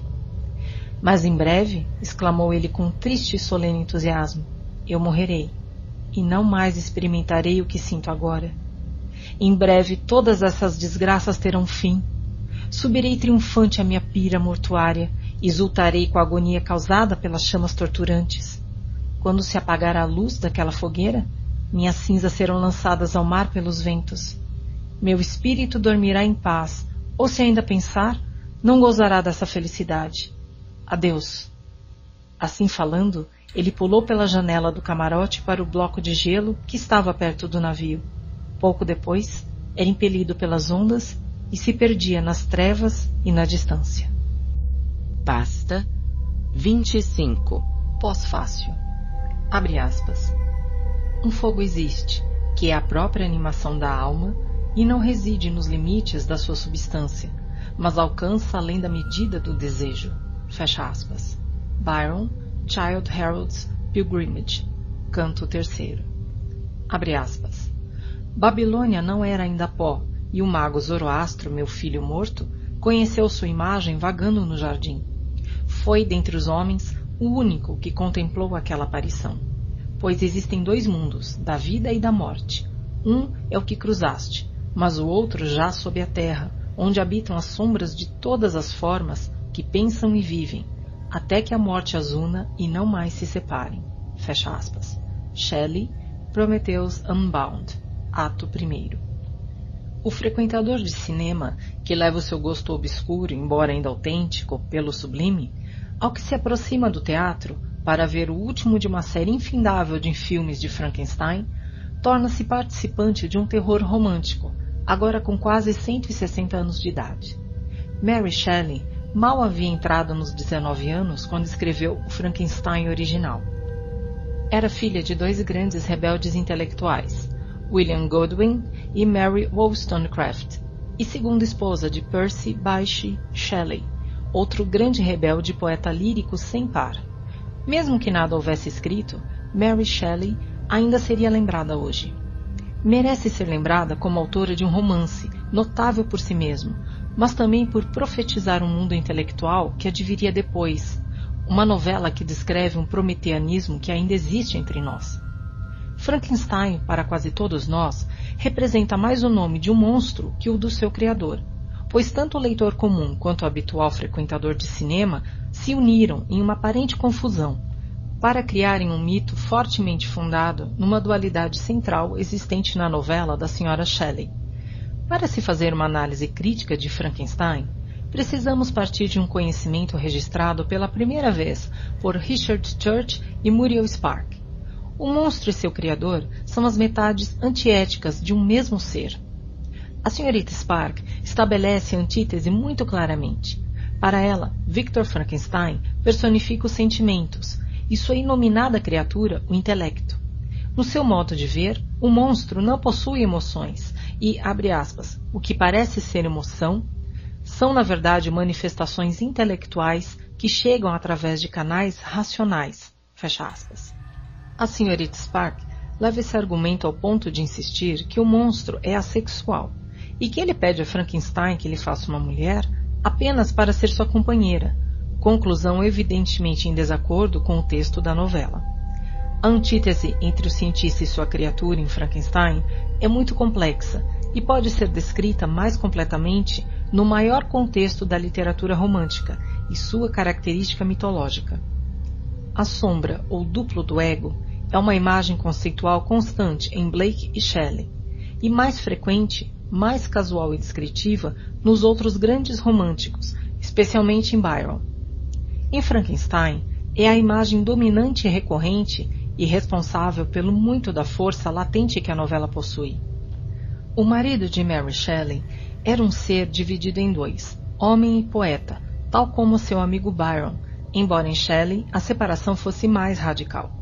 Frankenstein, ou o moderno Prometeu, é o título completo da novela da Sra. Shelley. E embora Victor Frankenstein não represente Shelley, abre parênteses, Clerval aproxima-se mais do poeta, fecha parênteses. O moderno Prometeu é um termo muito adequado para Shelley ou Byron. Prometeu é a figura mitológica que melhor se adapta aos costumes da poesia romântica, pois nenhum outro ser tradicional possui a sensibilidade moral e a total capacidade romântica para criar e destruir. Nenhum escritor romântico usou o arquétipo de Prometeu sem um completo conhecimento de suas equívocas potencialidades. O Prometeu dos antigos tem sido, na maior parte, uma figura espiritualmente repreensível, se bem que frequentemente simpática, tanto em termos de sua dramática situação quanto de sua íntima aliança com o homem contra os deuses. Porém, esta aliança foi ruinosa para o homem na maioria das versões do mito, e a benevolência do Titã mal foi suficiente para recompensar a alienação do homem do céu, de onde ele o havia trazido. Ambos os lados do titanismo são evidentes nas primeiras referências cristãs à história. O mesmo Prometeu, que é considerado como semelhante ao Cristo crucificado, é também encarado como uma espécie de Lúcifer, filho da luz justamente expulso do céu que ele ofendeu. Nas interpretações românticas de O Paraíso Perdido de Milton, abre parênteses, e Frankenstein é obviamente uma dessas variantes, fecha parênteses, é vital esta dupla identidade de Prometeu. Blake, cujo mito revolucionário chamado Orc é outra versão de Prometeu, viu o Satanás de Milton como um Prometeu que errou à medida que o desejo diminuía até que se tornou apenas uma sombra de desejo, um reduzido duplo da energia criadora. Shelley foi mais longe ao considerar o Satanás de Milton como um Prometeu imperfeito, inadequado devido à mescla de suas qualidades heróicas e mesquinhas, que criam na mente do leitor um, abre aspas, pernicioso sofisma, fecha aspas, contrário ao espírito da arte. Blake, poeta mais sistemático do que Shelley, elaborou uma antítese entre figuras simbólicas que ele denominou espectro e emanação, respectivamente a sombra e a forma ideal do desejo. Um leitor de Frankenstein, lembrando-se da extraordinária conclusão da novela, das suas cenas de uma obsessiva perseguição através das vastidões desoladas do Ártico, pode reconhecer as mesmas imagens aplicadas a uma situação simbólica, semelhante ao lirismo de Blake no conflito do espectro e emanação. Abre aspas. Meu espectro à minha volta, noite e dia, guarda-me o destino como fera, e a emanação profunda de minha alma lamenta inconsolável minha sina. E nós vagamos e nos lamentamos no infinito abismo sem fronteiras. Ao teu lado caminha o meu espectro, acompanhando o vento torturado. Ele pressente teus passos sobre a neve e reconhece sempre o teu caminho, através das chuvas e das geadas. Fecha aspas. O monstro de Frankenstein, atraindo seu vingativo criador para um mundo de gelo, é outra emanação perseguida por um espectro, com a enorme diferença de ser uma emanação deformada, mais um pesadelo da realidade do que um sonho de desejo. Embora mais odiado do que amado, o monstro é a representação total do poder criador de Frankenstein e mais imaginativo do que seu criador. O monstro é, ao mesmo tempo, mais intelectual e mais emocional que seu criador. Com efeito, excede de muito Frankenstein, abre parênteses, e do mesmo modo, fecha parênteses, como o Adão de Milton excede o Deus de Milton, no Paraíso Perdido. O maior paradoxo e a mais espantosa realização da novela de Mary Shelley é que o monstro é mais humano do que seu criador. Esse ser sem nome, tanto o moderno Adão quanto seu criador, o moderno Prometeu, é mais digno de amor que seu criador e mais odioso, mais digno de pena e quem mais se deve temer, e, sobretudo, mais apto para causar ao leitor aquele choque de maior conscientização no qual o reconhecimento estético compele a mais elevada concepção do ego. Pois como o espectro e a emanação de Blake, ou alastor e psique de Shelley, Frankenstein e seu monstro constituem as metades solipsísticas de um só eu. Nota de rodapé. Solipsismo é uma doutrina filosófica que considera o aspas, eu aspas, como única realidade no mundo. Fim de nota de rodapé. Frankenstein é a mente e as emoções voltadas para o interior de si mesmas, e sua criatura a mente e as emoções dirigidas imaginariamente para o exterior, procurando maior humanização através do confronto com os outros egos. estou sugerindo que o que torna Frankenstein um importante livro, embora seja apenas uma novela forte, imperfeita, desajeitada em sua exposição e caracterização, é o fato de conter uma das mais vívidas versões que temos da mitologia romântica do ego, que se assemelha ao Book of Urizen de Blake, Prometeu Liberto de Shelley e ao Manfred de Byron, entre outras obras. Por que se ressente da falta de sofisticação e complexidade imaginativa dessas obras? Frankenstein oferece uma introdução ímpar ao mundo arquetípico dos românticos. Embora novelista tendencioso, William Godwin era vigoroso, e a pré-história das novelas de sua filha tem início no seu melhor trabalho de ficção, Caleb Williams, abre parênteses, 1794, fecha parênteses. Godwin resumiu o terço final climático, abre parênteses, e angustioso, fecha parênteses, de sua novela como um exemplo de fuga e perseguição. Abre aspas. O fugitivo em perpétuo receio de ser esmagado pelas piores calamidades e o perseguidor mantendo sua vítima num terrível estado de alarma, com sua engenhosidade e seus recursos. Fecha aspas. Mary Shelley inverte brilhantemente essa situação na sequência final do seu romance e toma também de Caleb Williams o seu tema destruidor da guerra do monstro contra, aspas, toda a máquina da sociedade humana, aspas, para citar as palavras de Caleb Williams quando na prisão. Muriel Spark argumenta que Frankenstein pode ser lido como uma reação, aspas, contra o humanismo racional de Godwin e Shelley, e refere-se ao prefácio que Shelley escreveu para o romance de sua mulher para apoiar o seu ponto de vista. Certamente Shelley se preocupava com que o romance fosse considerado como uma advertência contra as inevitáveis consequências morais de um incontido prometianismo experimental e de um materialismo científico. No prefácio, ele insiste em que, abre aspas, as opiniões que naturalmente brotam do caráter e da situação do herói não devem ser concebidas como sempre existentes em minhas próprias convicções. Nem se deve tirar das páginas que se seguem nenhuma inferência prejudicial a doutrinas filosóficas de qualquer espécie. Fecha aspas. Shelley mostrou, através de sua própria obra, uma constante reação contra o humanismo racional de Godwin, Porém, sua reação era sistemática e conscientemente do coração contra a cabeça. No mesmo verão, nos Alpes Suíços, em que foi concluído Frankenstein, Shelley compôs dois poemas que elevam o conflito temático da novela ao nível do verdadeiro sublime. No, abre aspas, Hymn to Intellectual Beauty, fecha aspas, o coração do poeta interpreta uma graça e um encanto inconstantes, sempre além dos sentidos humanos, como sendo a única força benfeitora da vida, e implora esta força que seja mais constante em assisti-lo e a toda a humanidade. Num hino irmão deste, ainda mais grandioso, Mont Blanc, reverente meditação sobre uma tonificante paisagem natural, o poeta elabora um relato aliado, porém essencialmente contrário. A força ou poder ali está, por trás ou dentro da montanha, mas suas influências externas sobre nós são indiferentes ou más, e esta força não é para ser implorada. Ela pode ensinar-nos, mas o que nos ensina é a nossa própria perigosa liberdade da natureza, a necessidade para a nossa vontade de se tornar parte insignificante da necessidade materialística. Embora o Mont Blanc abra seu caminho até chegar a uma conclusão quase heróica, é também um poema de horror, e nos recorda que Frankenstein confronta-se pela primeira vez com seu monstro, consciente na presença criadora do Monte Branco, e ao som da música agitada de um dos líricos de Shelley sobre a mutabilidade. No Prometeu libertado, a separação entre a cabeça e o coração não é fechada, mas se permite que o coração domine.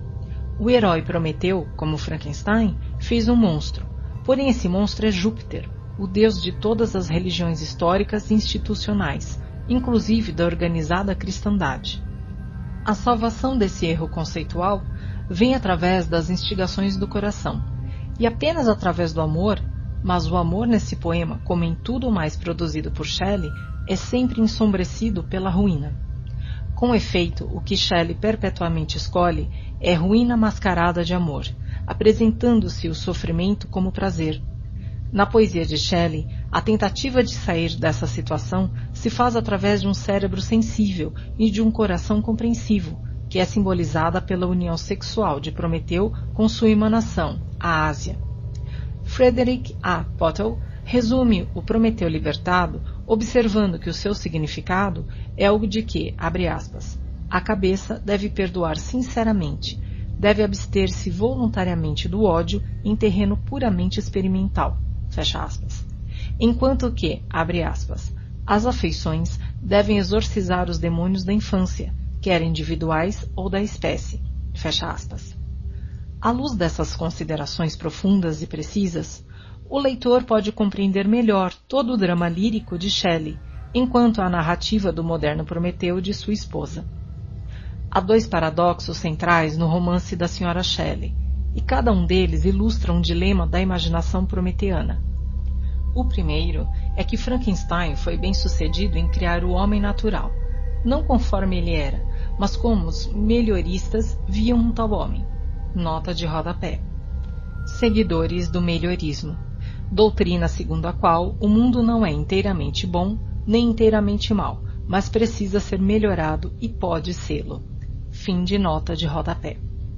Na verdade, Frankenstein faz melhor do que isso, já que sua criatura, conforme vimos, era mais imaginativa do que ele próprio. A tragédia de Frankenstein não deriva do seu excesso de prometeanismo, mas de seu próprio erro moral, sua incapacidade de amar. Ele odiava sua criatura, ficou aterrorizado e fugiu às suas responsabilidades. O segundo paradoxo é o mais irônico.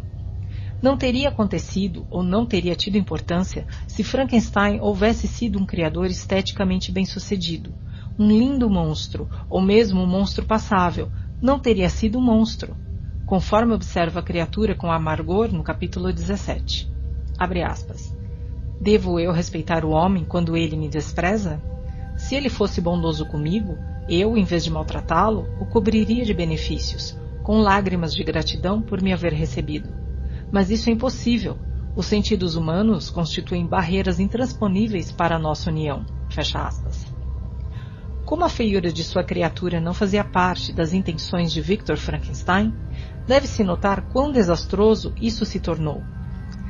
Não seria injusto caracterizar Victor Frankenstein, no ato de sua criação, como um idiota moral, igual a tantos outros que realizaram seu trabalho depois dele. Existe um involuntário humor no contraste entre a enormidade da descoberta do cientista e as emoções mundanas do descobridor. Achando que a, aspas, pequenez das partes, fecha aspas, o diminuía, resolveu fazer sua criatura, abre aspas, com cerca de 2 metros e 40 de altura e proporcionalmente larga, fecha aspas. Prosseguindo em sua obra, ele se permite sonhar com que, abre aspas, uma nova espécie me abençoará como seu criador e sua origem.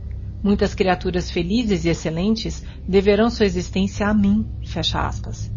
Todavia, ele sabe que seu laboratório é a, abre aspas, oficina de uma sórdida criação, fecha aspas, e falha no teste fundamental de sua criatividade. Quando o, abre aspas, olho baço e amarelo, fecha aspas, de sua criatura se abre, ele passa da autonomia de um supremo artífice para o terror de um filho da terra. Abre aspas, meu coração ficou paralisado de horror e repugnância, fecha aspas. Ele foge de sua responsabilidade e desencadeia os acontecimentos que o levarão à sua própria imolação no Ártico, fim digno de um ser que jamais conseguiu compreender totalmente a existência de um outro. Assombrando a novela de Mary Shelley está a demoníaca figura do Ancient Mariner, principal realização do Coleridge no terreno da mitologia romântica do ego purgatorial capturado no isolamento de uma elevada autoconsciência. Walton, na carta 2, apresenta a novela, compara-se, abre aspas, à produção do mais imaginativo dos poetas modernos, fecha aspas. Como pesquisador de uma passagem desconhecida, é ele mesmo um buscador prometeano, como Frankenstein, para quem é compulsoriamente arrastado.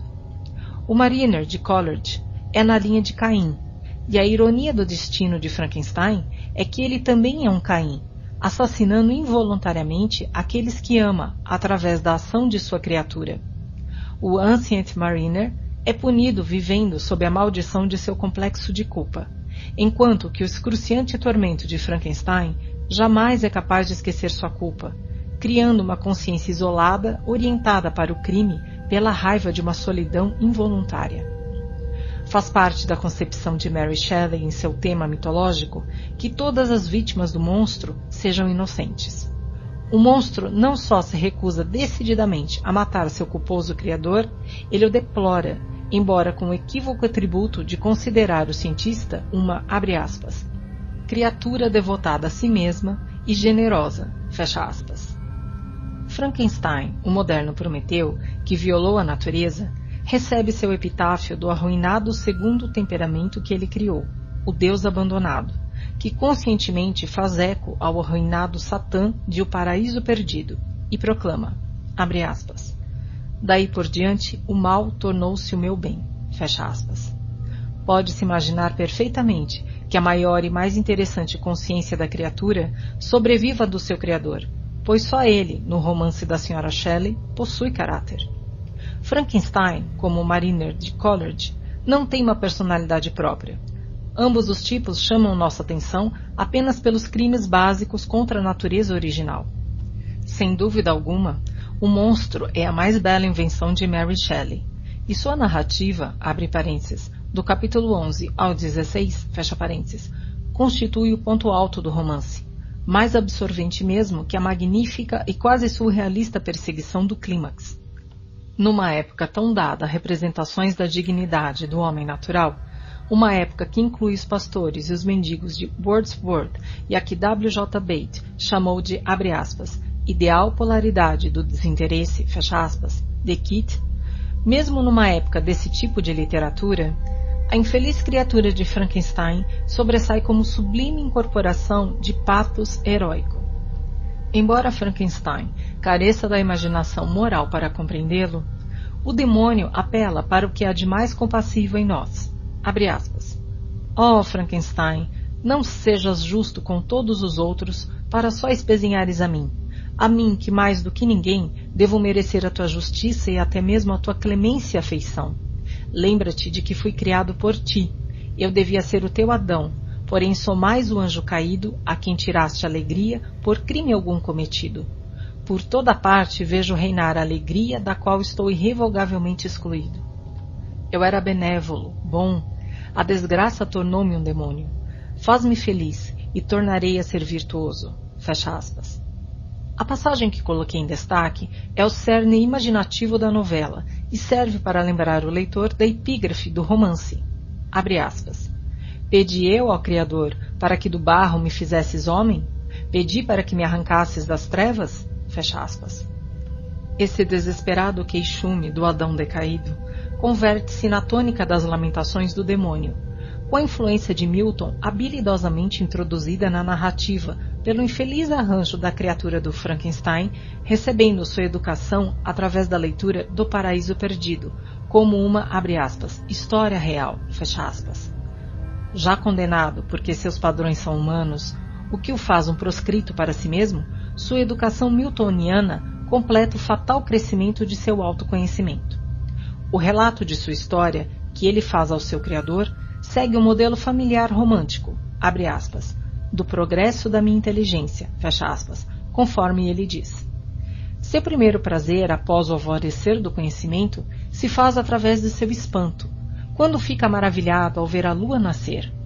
Como Caliban, ele reage maravilhosamente tanto à musicalidade natural quanto à humana, e sua sensibilidade ao mundo natural tem a receptividade de um poeta incipiente. O despertar do seu primeiro amor pelos outros seres, os moradores da casa de campo que ele assombra, faz também nascer nele a grande decepção do amor rejeitado, quando tenta revelar-se.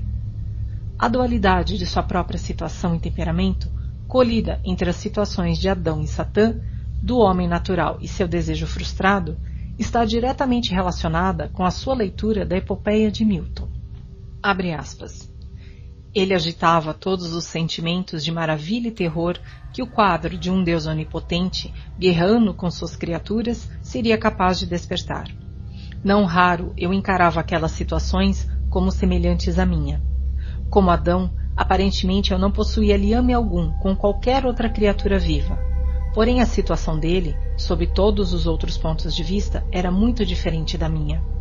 Ele saíra das mãos de um Deus, como criatura perfeita, feliz e próspera, protegida com especial carinho por seu Criador.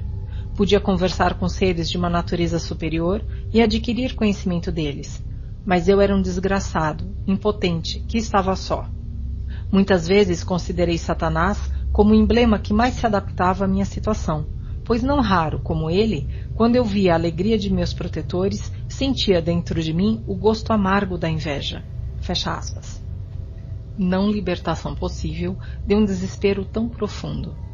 Lançado numa existência sobre a qual, abre aspas, as estrelas frias brilham com zombaria, fecha aspas, o demônio declara, abre aspas, guerra eterna à espécie, fecha aspas, e inicia uma existência decaída mais terrível que a de Adão expulso do paraíso. Repetindo Milton, ele faz uma pergunta irônica. Abre aspas. E agora, com o mundo à minha frente, para onde me dirigirei? Fecha aspas. Ao que a única resposta possível é para o seu desgraçado criador prometeano. Se nos afastamos da novela de Mary Shelley para melhor apreciarmos o arquétipo de sua forma, vemos-la como uma consciência solitária e devastada, em busca primeiro de consolo, depois da vingança, e por fim da autodestruição, que será apocalíptica, que destruirá o Criador com sua criatura. Mesmo que talvez não tenha sido a intenção de Mary Shelley, o tema principal de sua novela é um equilíbrio necessário ao prometeanismo, pois este exalta o aumento do conhecimento a despeito de tudo mais. Frankenstein rompe a barreira que separa o homem de Deus e cria uma vida aparente, mas ao fazê-lo confere apenas morte à vida. O profundo abatimento endêmico na novela de Mary Shelley é fundamental para a mitologia romântica do ego, pois todos os horrores românticos são doenças do excesso do conhecimento, do eu incapaz de superar o próprio eu. Kierkegaard observa que o desespero de Satã é absoluto, porque Satã, como puro espírito, é conhecimento puro. E para Satã, abre parênteses, e todos os homens na sua situação, fecha parênteses, Todo aumento do conhecimento é um aumento do desespero. A desesperada criatura de Frankenstein atinge o estado de espírito puro através de sua extraordinária situação e é torturado por uma consciência na qual cada pensamento é uma nova doença. Um poeta romântico lutou contra a autoconsciência com a força do que ele chamava imaginação, uma energia mais do que racional, pela qual o pensamento poderia buscar a cura de si mesmo. Mas o demônio de Frankenstein, embora se ache na situação do arquétipo do vagabundo ou solitário romântico, que às vezes era poeta, não pode livrar-se de sua própria história com o simples fato de relatá-la. Seu desesperado anseio por uma companheira é claramente uma tentativa de arranjar para si uma epipsique de Shelley ou uma emanação de Blake, um eu dentro do seu próprio eu. Porém, como ele é a concretização do pesadelo do desejo de Frankenstein, é ele próprio uma emanação dos anseios prometeanos, e seu único duplo é seu criador e negador. Quando o Ancient Mariner de Coleridge saiu do purgatório da consciência para o seu mínimo de controle da imaginação, deixou de salvar-se, já que permanecia num ciclo de remorso, mas por fim tornou-se uma salutar advertência para os outros e fez do wedding guest nota de rodapé. Convidado nupcial, fim de nota de rodapé um homem mais sábio e melhor. A criatura de Frankenstein não pode ajudar-se nem aos outros, pois não tem uma base natural a qual possa retornar. Os poetas românticos gostavam de retornar à imagem do oceano da vida e da imortalidade, pois no redemoinho das águas purificantes podiam pintar um esperançoso processo de recuperação, de uma sobrevivência de consciência, a despeito de todas as suas agonias. Mary Shelley, com maravilhosa propriedade, leva sua romântica novela a uma conclusão demoníaca no mundo de gelo. O mar gelado é o emblema inevitável tanto para o desgraçado demônio quanto para o seu obsedado criador, mas se confere ao demônio uma imagem final de um prometeanismo invertido. Há um heroísmo totalmente conquistado no ser que se despede com uma exclamação de triste triunfo. Abre aspas subirei na minha pira funerária e exultarei na agonia das chamas torturantes. Fecha aspas. Mary Shelley não poderia ter imaginado quanto uma profecia tão sombria da consumação de uma consciência haveria de se realizar para os dois grandes poetas prometeanos que se achavam ao seu lado no verão de 1816, quando foi concebida sua novela. Byron, ao escrever seu próprio epitáfio em Missolonghi em 1824, e talvez relembrando ter estado presente dois anos antes à pira funerária de Shelley, encontrou uma imagem semelhante à do demônio para resumir uma existência esgotada. O fogo que arde em meu peito é, na verdade, como uma ilha vulcânica. Nenhuma tocha se acende em suas chamas. Uma pira funerária. Fecha aspas. O fogo do conhecimento aumentado, roubado do céu, termina como um vulcão isolado, separado dos outros, abre aspas, eus, fecha aspas, pelo mar. Abre aspas. A luz daquela fogueira extinguir-se-á, minhas cinzas serão lançadas ao mar pelos ventos, fecha aspas, é o grito exultante da criatura de Frankenstein. Um braseiro, onde nenhuma tocha é acesa, é a autoimagem de Byron, porém ele finaliza o seu poema de morte com outra nota, a esperança do túmulo de um soldado, que ele encontrou. Não há libertação prometeana, mas a libertação não é talvez a tônica da literatura de aspiração romântica. Existe algo tanto godwiniano quanto shelleyiano na declaração final de Victor Frankenstein, apropriadamente feita a Walton, o Prometeu falido, cujo navio acaba de iniciar o retorno. Embora castigado, o moderno Prometeu acaba com uma última palavra verdadeira, não para sua proeza, mas para o seu anseio. Abre aspas. Adeus, Walton. Procure a felicidade na tranquilidade e evite a ambição, mesmo que seja apenas aparente para distingui-lo na ciência ou em alguma descoberta. Contudo, por que digo isso? Eu tive as minhas esperanças destruídas, mas outro pode ser bem-sucedido. Fecha aspas. O Prometeu de Shelley, crucificado no seu abismo de gelo, encontra seu tormento final no escárnio de uma fúria. Abre aspas. E as melhores coisas confundem-se assim no mal. Fecha aspas. Parece uma resultante adequada para todo o trabalho realizado pelo prometeanismo moderno e poderia ter servido como alternativa para a epígrafe da perturbadora novela de Mary Shelley. Harold Bloom